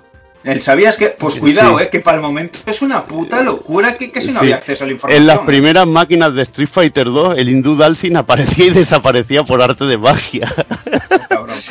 me es cachondo, me es muy cachondo, tío. Me es muy cachondo. Nah, a ver, hay, hay datos aquí que son maravillosos. Es para perderte una tarde leyendo estas cosas, sí. ¿no? Ya te digo, tío. Bueno, nos vamos un poco, un poco al vinagre, ¿vale? Vamos a ir al tema de los trucajes made in hobby consolas. Número, número 19, vale. Hay quien, quien, mucha gente, mucha gente, es como un secreto a voces que, mantiene la teoría de que Jen, el mítico Jen del teléfono rojo, pues, pues eh, se escribía sus propias mierdas, ¿no? Eh, pues para generar un poco de contenido y demás, hay rollos que son un poco un sinsentido. Y aquí en este caso, tengo aquí una captura de una pequeña entrevista de, de, Jen que le escribía Eh, si me está escuchando Manuel Santos Dorado de Sevilla, si no es un personaje irreal, pues bueno, aquí el chaval, pues eh, lleno de ilusión, le escribía: Hey Jen, ¿qué pasa? Voy a hacerte trabajar tus chips, ¿eh? un guasón, ¿sabes? Preguntándote. Uno, ¿por qué ya no se habla de la consola Astra? Pues claramente, claramente el tiempo la puso en su sitio. Eh, dos, si puedes, dime la ficha técnica de esta consola. Pues, o sea, Manuel Santos era un señor brasas brutal ya a estas alturas. Dice, eh, eh, ¿saldrá Street Fighter 2 para Master System? Eh, le pregunta una, después de esto, ¿cuántos años tienes? Y si has conseguido responder a todas estas preguntas, gracias. Si no has podido, pues vale, te perdono. Manuel Santos era un, un señor bravo, ¿no? Y bueno, aquí le responde, le responde bien, como Dios manda, y dice Street Fighter 2 eh, si salió para Master System, pues saldrá, saldrá dentro de 57 años bajo el nombre de Cucurrucucú Palomos y Bulatos. Vale, Bru pues toma, brutal. toma Zasca que salió en Brasil. brutal, pero brutal, brutalísimo. Eh, por otro lado, en este mismo número, en la sección de trucos, pues encontramos uno de los trucos y las capturas más antológicas de la historia que comentamos antes. Eh, si os creíais que este mes os ibais a quedar sin vuestro correspondiente truco para insuperable Street Fighter 2, estáis equivocados. Ahí va uno genial. Del puño y letra de una consolega femenina, nada más empezar en la pantalla de Consolegas, título. tío. Sí, sí, consolega. Ya se usaba aquí, tamaño consolega. Y nos ponen aquí el trucazo eh, para. Si todo va bien, dicen, ¿sabes? Porque son cojonudos, no prueban los trucos antes de publicarlos y te dicen, bueno, tú haces esto en la pantalla de título y, si, todo, va, bien, bien, si todo va bien, podrás elegir ahí a Bison Sagat, Vega y Balrog e incluso a sus sombras también. ¿eh? Venga, gracias María García Ramiro de Madrid. ¿Nos acor- nos acordáis- ¿Te acuerdas, Evil, hace dos o tres años, o, o algo más, que estuvimos hablando de esto en Twitter y salieron dos o tres eh, de los de hobby, fanes, a decir que, que eso era mentira, que era un bulo, que eso no había Sí. pasado nunca? Y Sí, tuviste, Que tuviste que buscar en internet el recorte este mismo. Y se lo pusiste y dice los cachondos, eso es Photoshop. Y tuvieron Vaya, que llegar los de hobby consolas y decir, sí, sí, que, que, no la comimos, que no la comimos. Y ya, ahí se acabó la conversación. Ya no- Arriba, no- arriba, derecha, izquierda, abajo, RLXI y arriba. Me cansé de probarlo, pero no volví a darle un duro a hobby consolas, tío. Es lo que tiene. pero bueno, las risas también. Esto, eh, haces do- te vas a la cocina, te haces dos tortillas de patatas y luego vuelves y puedes jugar con Dyson, Saga, Vega y. Madre La madre que los parió. Mira, es más, me voy a ir a, una captura que tengo aquí, hilando con esto, hilando con esto, eh, que es del número 18 de Hobby Consolas, también de la sección de trucos, hablando de Street Fighter 2, eh, de, un, de un lector que se llamaba Jorge Criado Curti, y así decía, este lector de Barcelona se queja de lo difícil que es que salga publicado uno de sus trucos. Pues bien, Jorge, te voy a dar aquí una puta lección de vida. Recibimos cientos de cartas a la semana de lectores deseosos de que sus trucos se publiquen, pero solo criterios de novedad, utilidad y originalidad, así como las limitaciones de espacio propias de la revista, son los que nos decantan a un público eh, eh, el publicar un uno o otro truco. ¿Sabes? Dices, claro, por eso en el puto en el puto número 19 me mando la gambada esta de que ni, ni siquiera lo probé, lo publiqué y punto, ¿sabes? No, Eh, no, pero, pero lo que está sí que lleno sí. es que es que dice solo por espacio en la revista y se tira como un pedazo de párrafo que te caga en follarse eso. Digo, pues deja eso para que un chaval ponga un truco, tío, y no hagas ese cabrón, tío, no y, seas a- tan y cabrón. aparte, un, un truco puta ley, ¿sabes? O sea, si acababas en el nivel 7 el archifamoso Street Fighter 2 sin perder ni un combate, aparecería el staff en los escenarios. O sea, bien, ¿sabes? Y, Bien, y no, y bien. no la puta chapa de lección que le das aquí al chaval, ¿sabes? Pero, escucha, ¿y qué dice al final del truco? ¿Cómo? ¿Qué dice al final del truco? Eh, que pone eh, en escenarios diferentes, así como los 12 luchadores en lugar de los 12, de- en el lugar de los 8 habituales. O sea, que al final te sigue diciendo que salen los 12 luchadores. Sí, sí, sí. sí, O sí, sea, que sí. encima es mentira también. Robando duramente, hombre, claro. O sea, que encima, después de, después de la que te has soltado, es mentira también eh, el truquete de los cojones. Pero para rellenar, en el número 16, el truco que nadie se puede perder en su puta vida de Street Fighter 2 está aquí, tío, solucionándole la vida a la puta gente, ¿entendéis? Si quieres acabar más rápido y fácil con Bison, solo tienes que seguir estos pasos. Elige a Honda y efectúa una y otra vez el lanzamiento de cabeza sin dejarle tiempo a Bison de que se levante. Será pan comida, amigo. Ahí lo llevas, ¿eh? La otra opción es elegir a Blanca y tumbar por el mismo el procedimiento, por el mismo procedimiento a Bison, pero esta vez con volteretas rápidas. Venga, ¿eh? Ahí te acabo de descubrir el puto oro, macho. Madre mía. Madre mía, yo es que hobby consolas, yo no sé qué cojones jugaban o qué se fumaban en esta época, de verdad, macho. No sé si era carencia de contenido o que todo valía. Ya, ya, ya, no lo sé. Eh, vamos rápidamente al número 12 de OK Consolas, que siempre os comento que bueno, tenía un- algo más de criterio en este caso.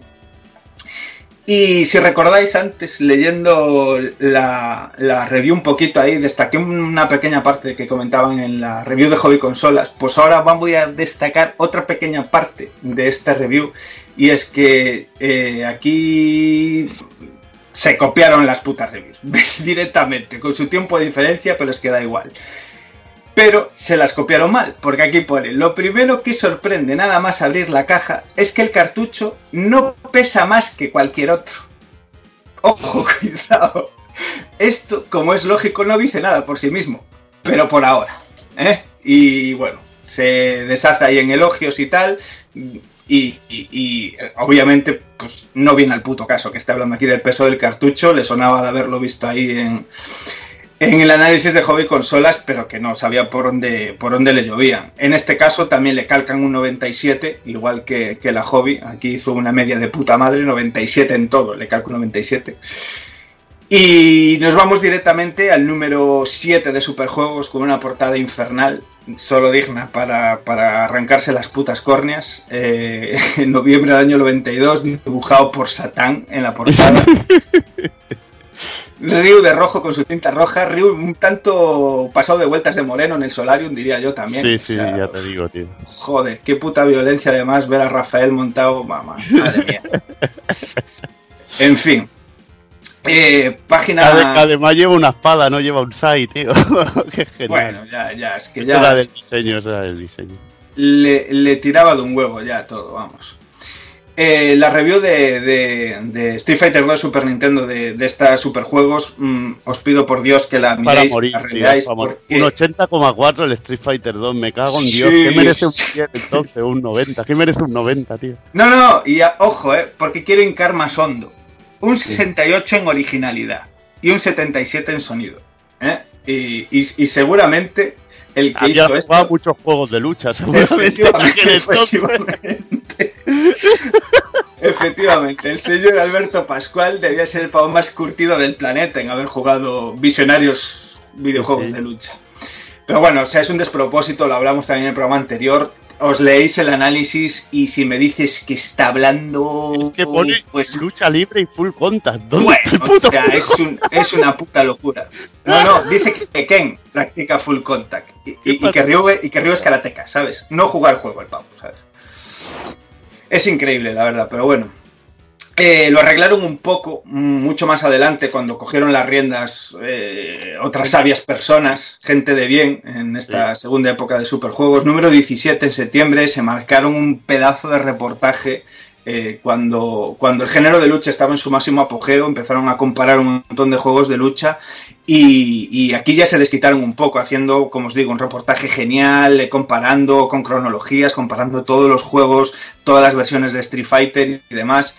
Y, todas las conversiones, ¿no? Mm, Le cascaron como Dios manda, ahora sí bien, un 96 a la versión de Champion Edition de, de PC Engine, un 96 a la de Super Nintendo, eh, eh, un 96 también la versión turbo de Super Nintendo, eh, elogian la, la pronta llegada de la versión de Mega Drive, o sea, muy muy bien y lo coronan obviamente como uno de los mejores juegos de lucha, el número uno por encima de ya todos los que había, pues Street Fighter 2, las versiones Champion Edition y Turbo.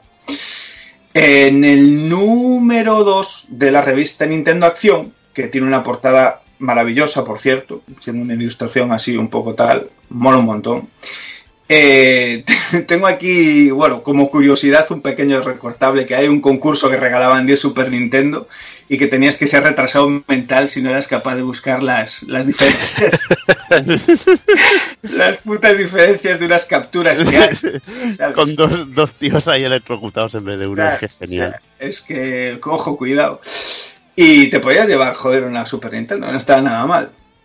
Eh, por otro lado, bueno, la review deja, la verdad es que bastante que desear. Y, y tanto en tanto, también en la sección de trucos sale aquí un, truco un poco perrero, la verdad.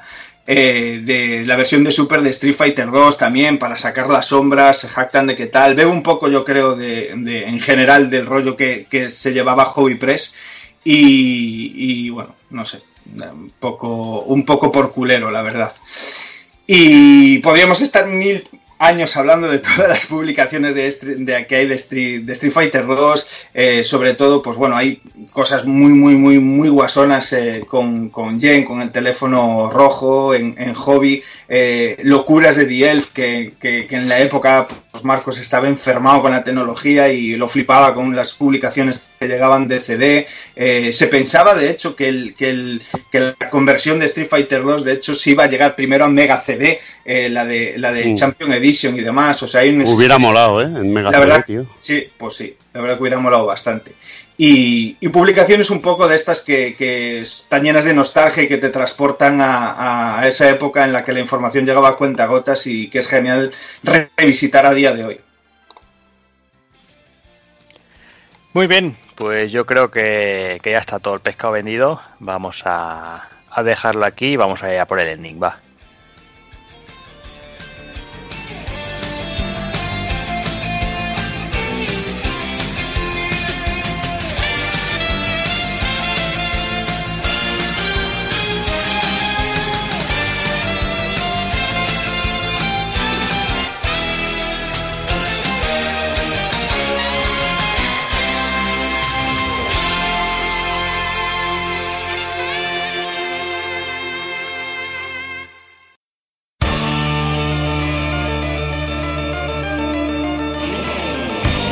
Y recuerda, si no te mola ser un calamar y quieres estar bien informado, pásate por el blog pulpofrito.com. También puedes seguirnos en Twitter y Facebook.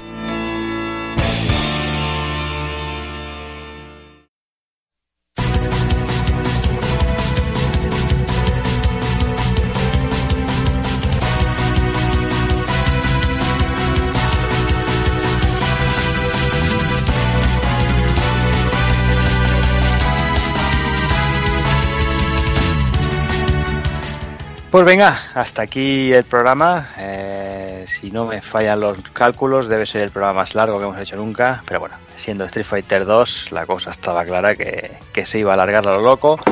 Así que voy a empezar a cerrar el chiringuito y voy a empezar a despedirme. Me despido el señor Daniel San.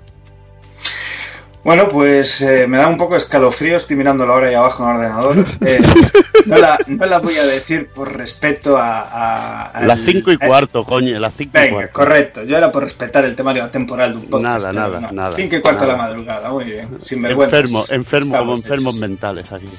Pero la ocasión pinta en calva. Hacía falta porque, vamos, uno no habla de su juego preferido todos los días. Así que eh, muy contento, la verdad, de poderlo haber compartido con todos vosotros, que me pongo tontorrón.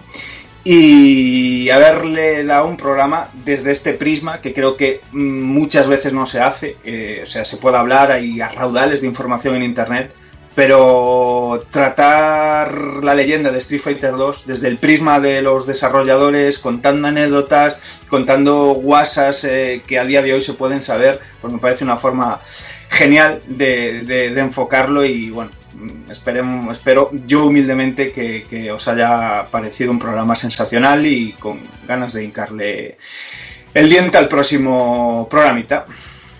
Muy bien, pues nada, Dani. a Toma dormir. por culo, ¿no? Venga, Exacto, correcto. venga, cállate ya. Y Venga, abrazos. Hasta luego. Y venga, despido también el señor Kafka. Eh, yo pensaba que íbamos a seguir con Super Street Fighter. Sí, hombre, claro. Sí, hombre, claro. Venga. Pero ahora mismo. Vamos corriendo. Total. Ya que estamos liados. Pues nada, que yo que sé lo que decimos, tampoco eh, hemos respetado la segunda temporada un programa, nos hemos vuelto a liar. hemos vuelto a hacer programa Tolkien. Pero bueno, merecía la pena, como hemos dicho, estábamos ya muchos esperando este juego. Y yo creo que queda un programa bien. Siempre sale alguno diciendo se os ha olvidado decir no sé qué. Así bueno. que todo no podemos decir en un programa tan corto, entre comillas, pero yo creo que queda un programa muy guapo. Hemos aprendido, yo por lo menos he aprendido muchas cosas y lo he disfrutado, lo he disfrutado mucho, muchísimo. Y nada más, así que por mí os la puede picar un pollo. Pues muy bien. Igualmente, para usted. Venga. a descansar. Venga, me despido también del señor Takokun. Pues bueno, no es, como bien decíamos, ha sido un programa largo, ¿no? Así que no lo extenderé yo mucho más despidiéndome. Solo eh, gracias si habéis llegado hasta el final y nos vemos el próximo mes. Pues venga. Despiertes a poder ser. Despiertes a poder ser. a recuperarse. Y me despido por último, señor Evil. Venga. Pues nada, aquí estamos y, y aguantando, que son las cinco y pico de la mañana. Y nada, vamos a ver, vamos a ver qué, qué hacemos para el siguiente. Yo creo que será bastante más ligero, porque estos programas son únicos y irrepetibles. Y desde luego, si no, nos quedamos sin salud también, porque yo ya estoy al borde de, de la muerte por sueño, pero bueno, es lo que, es lo que tiene. De aquí tres horas te lo digo cuando me despierten, no te preocupes. Bueno, en el próximo que nos toca. Bueno, ni llega.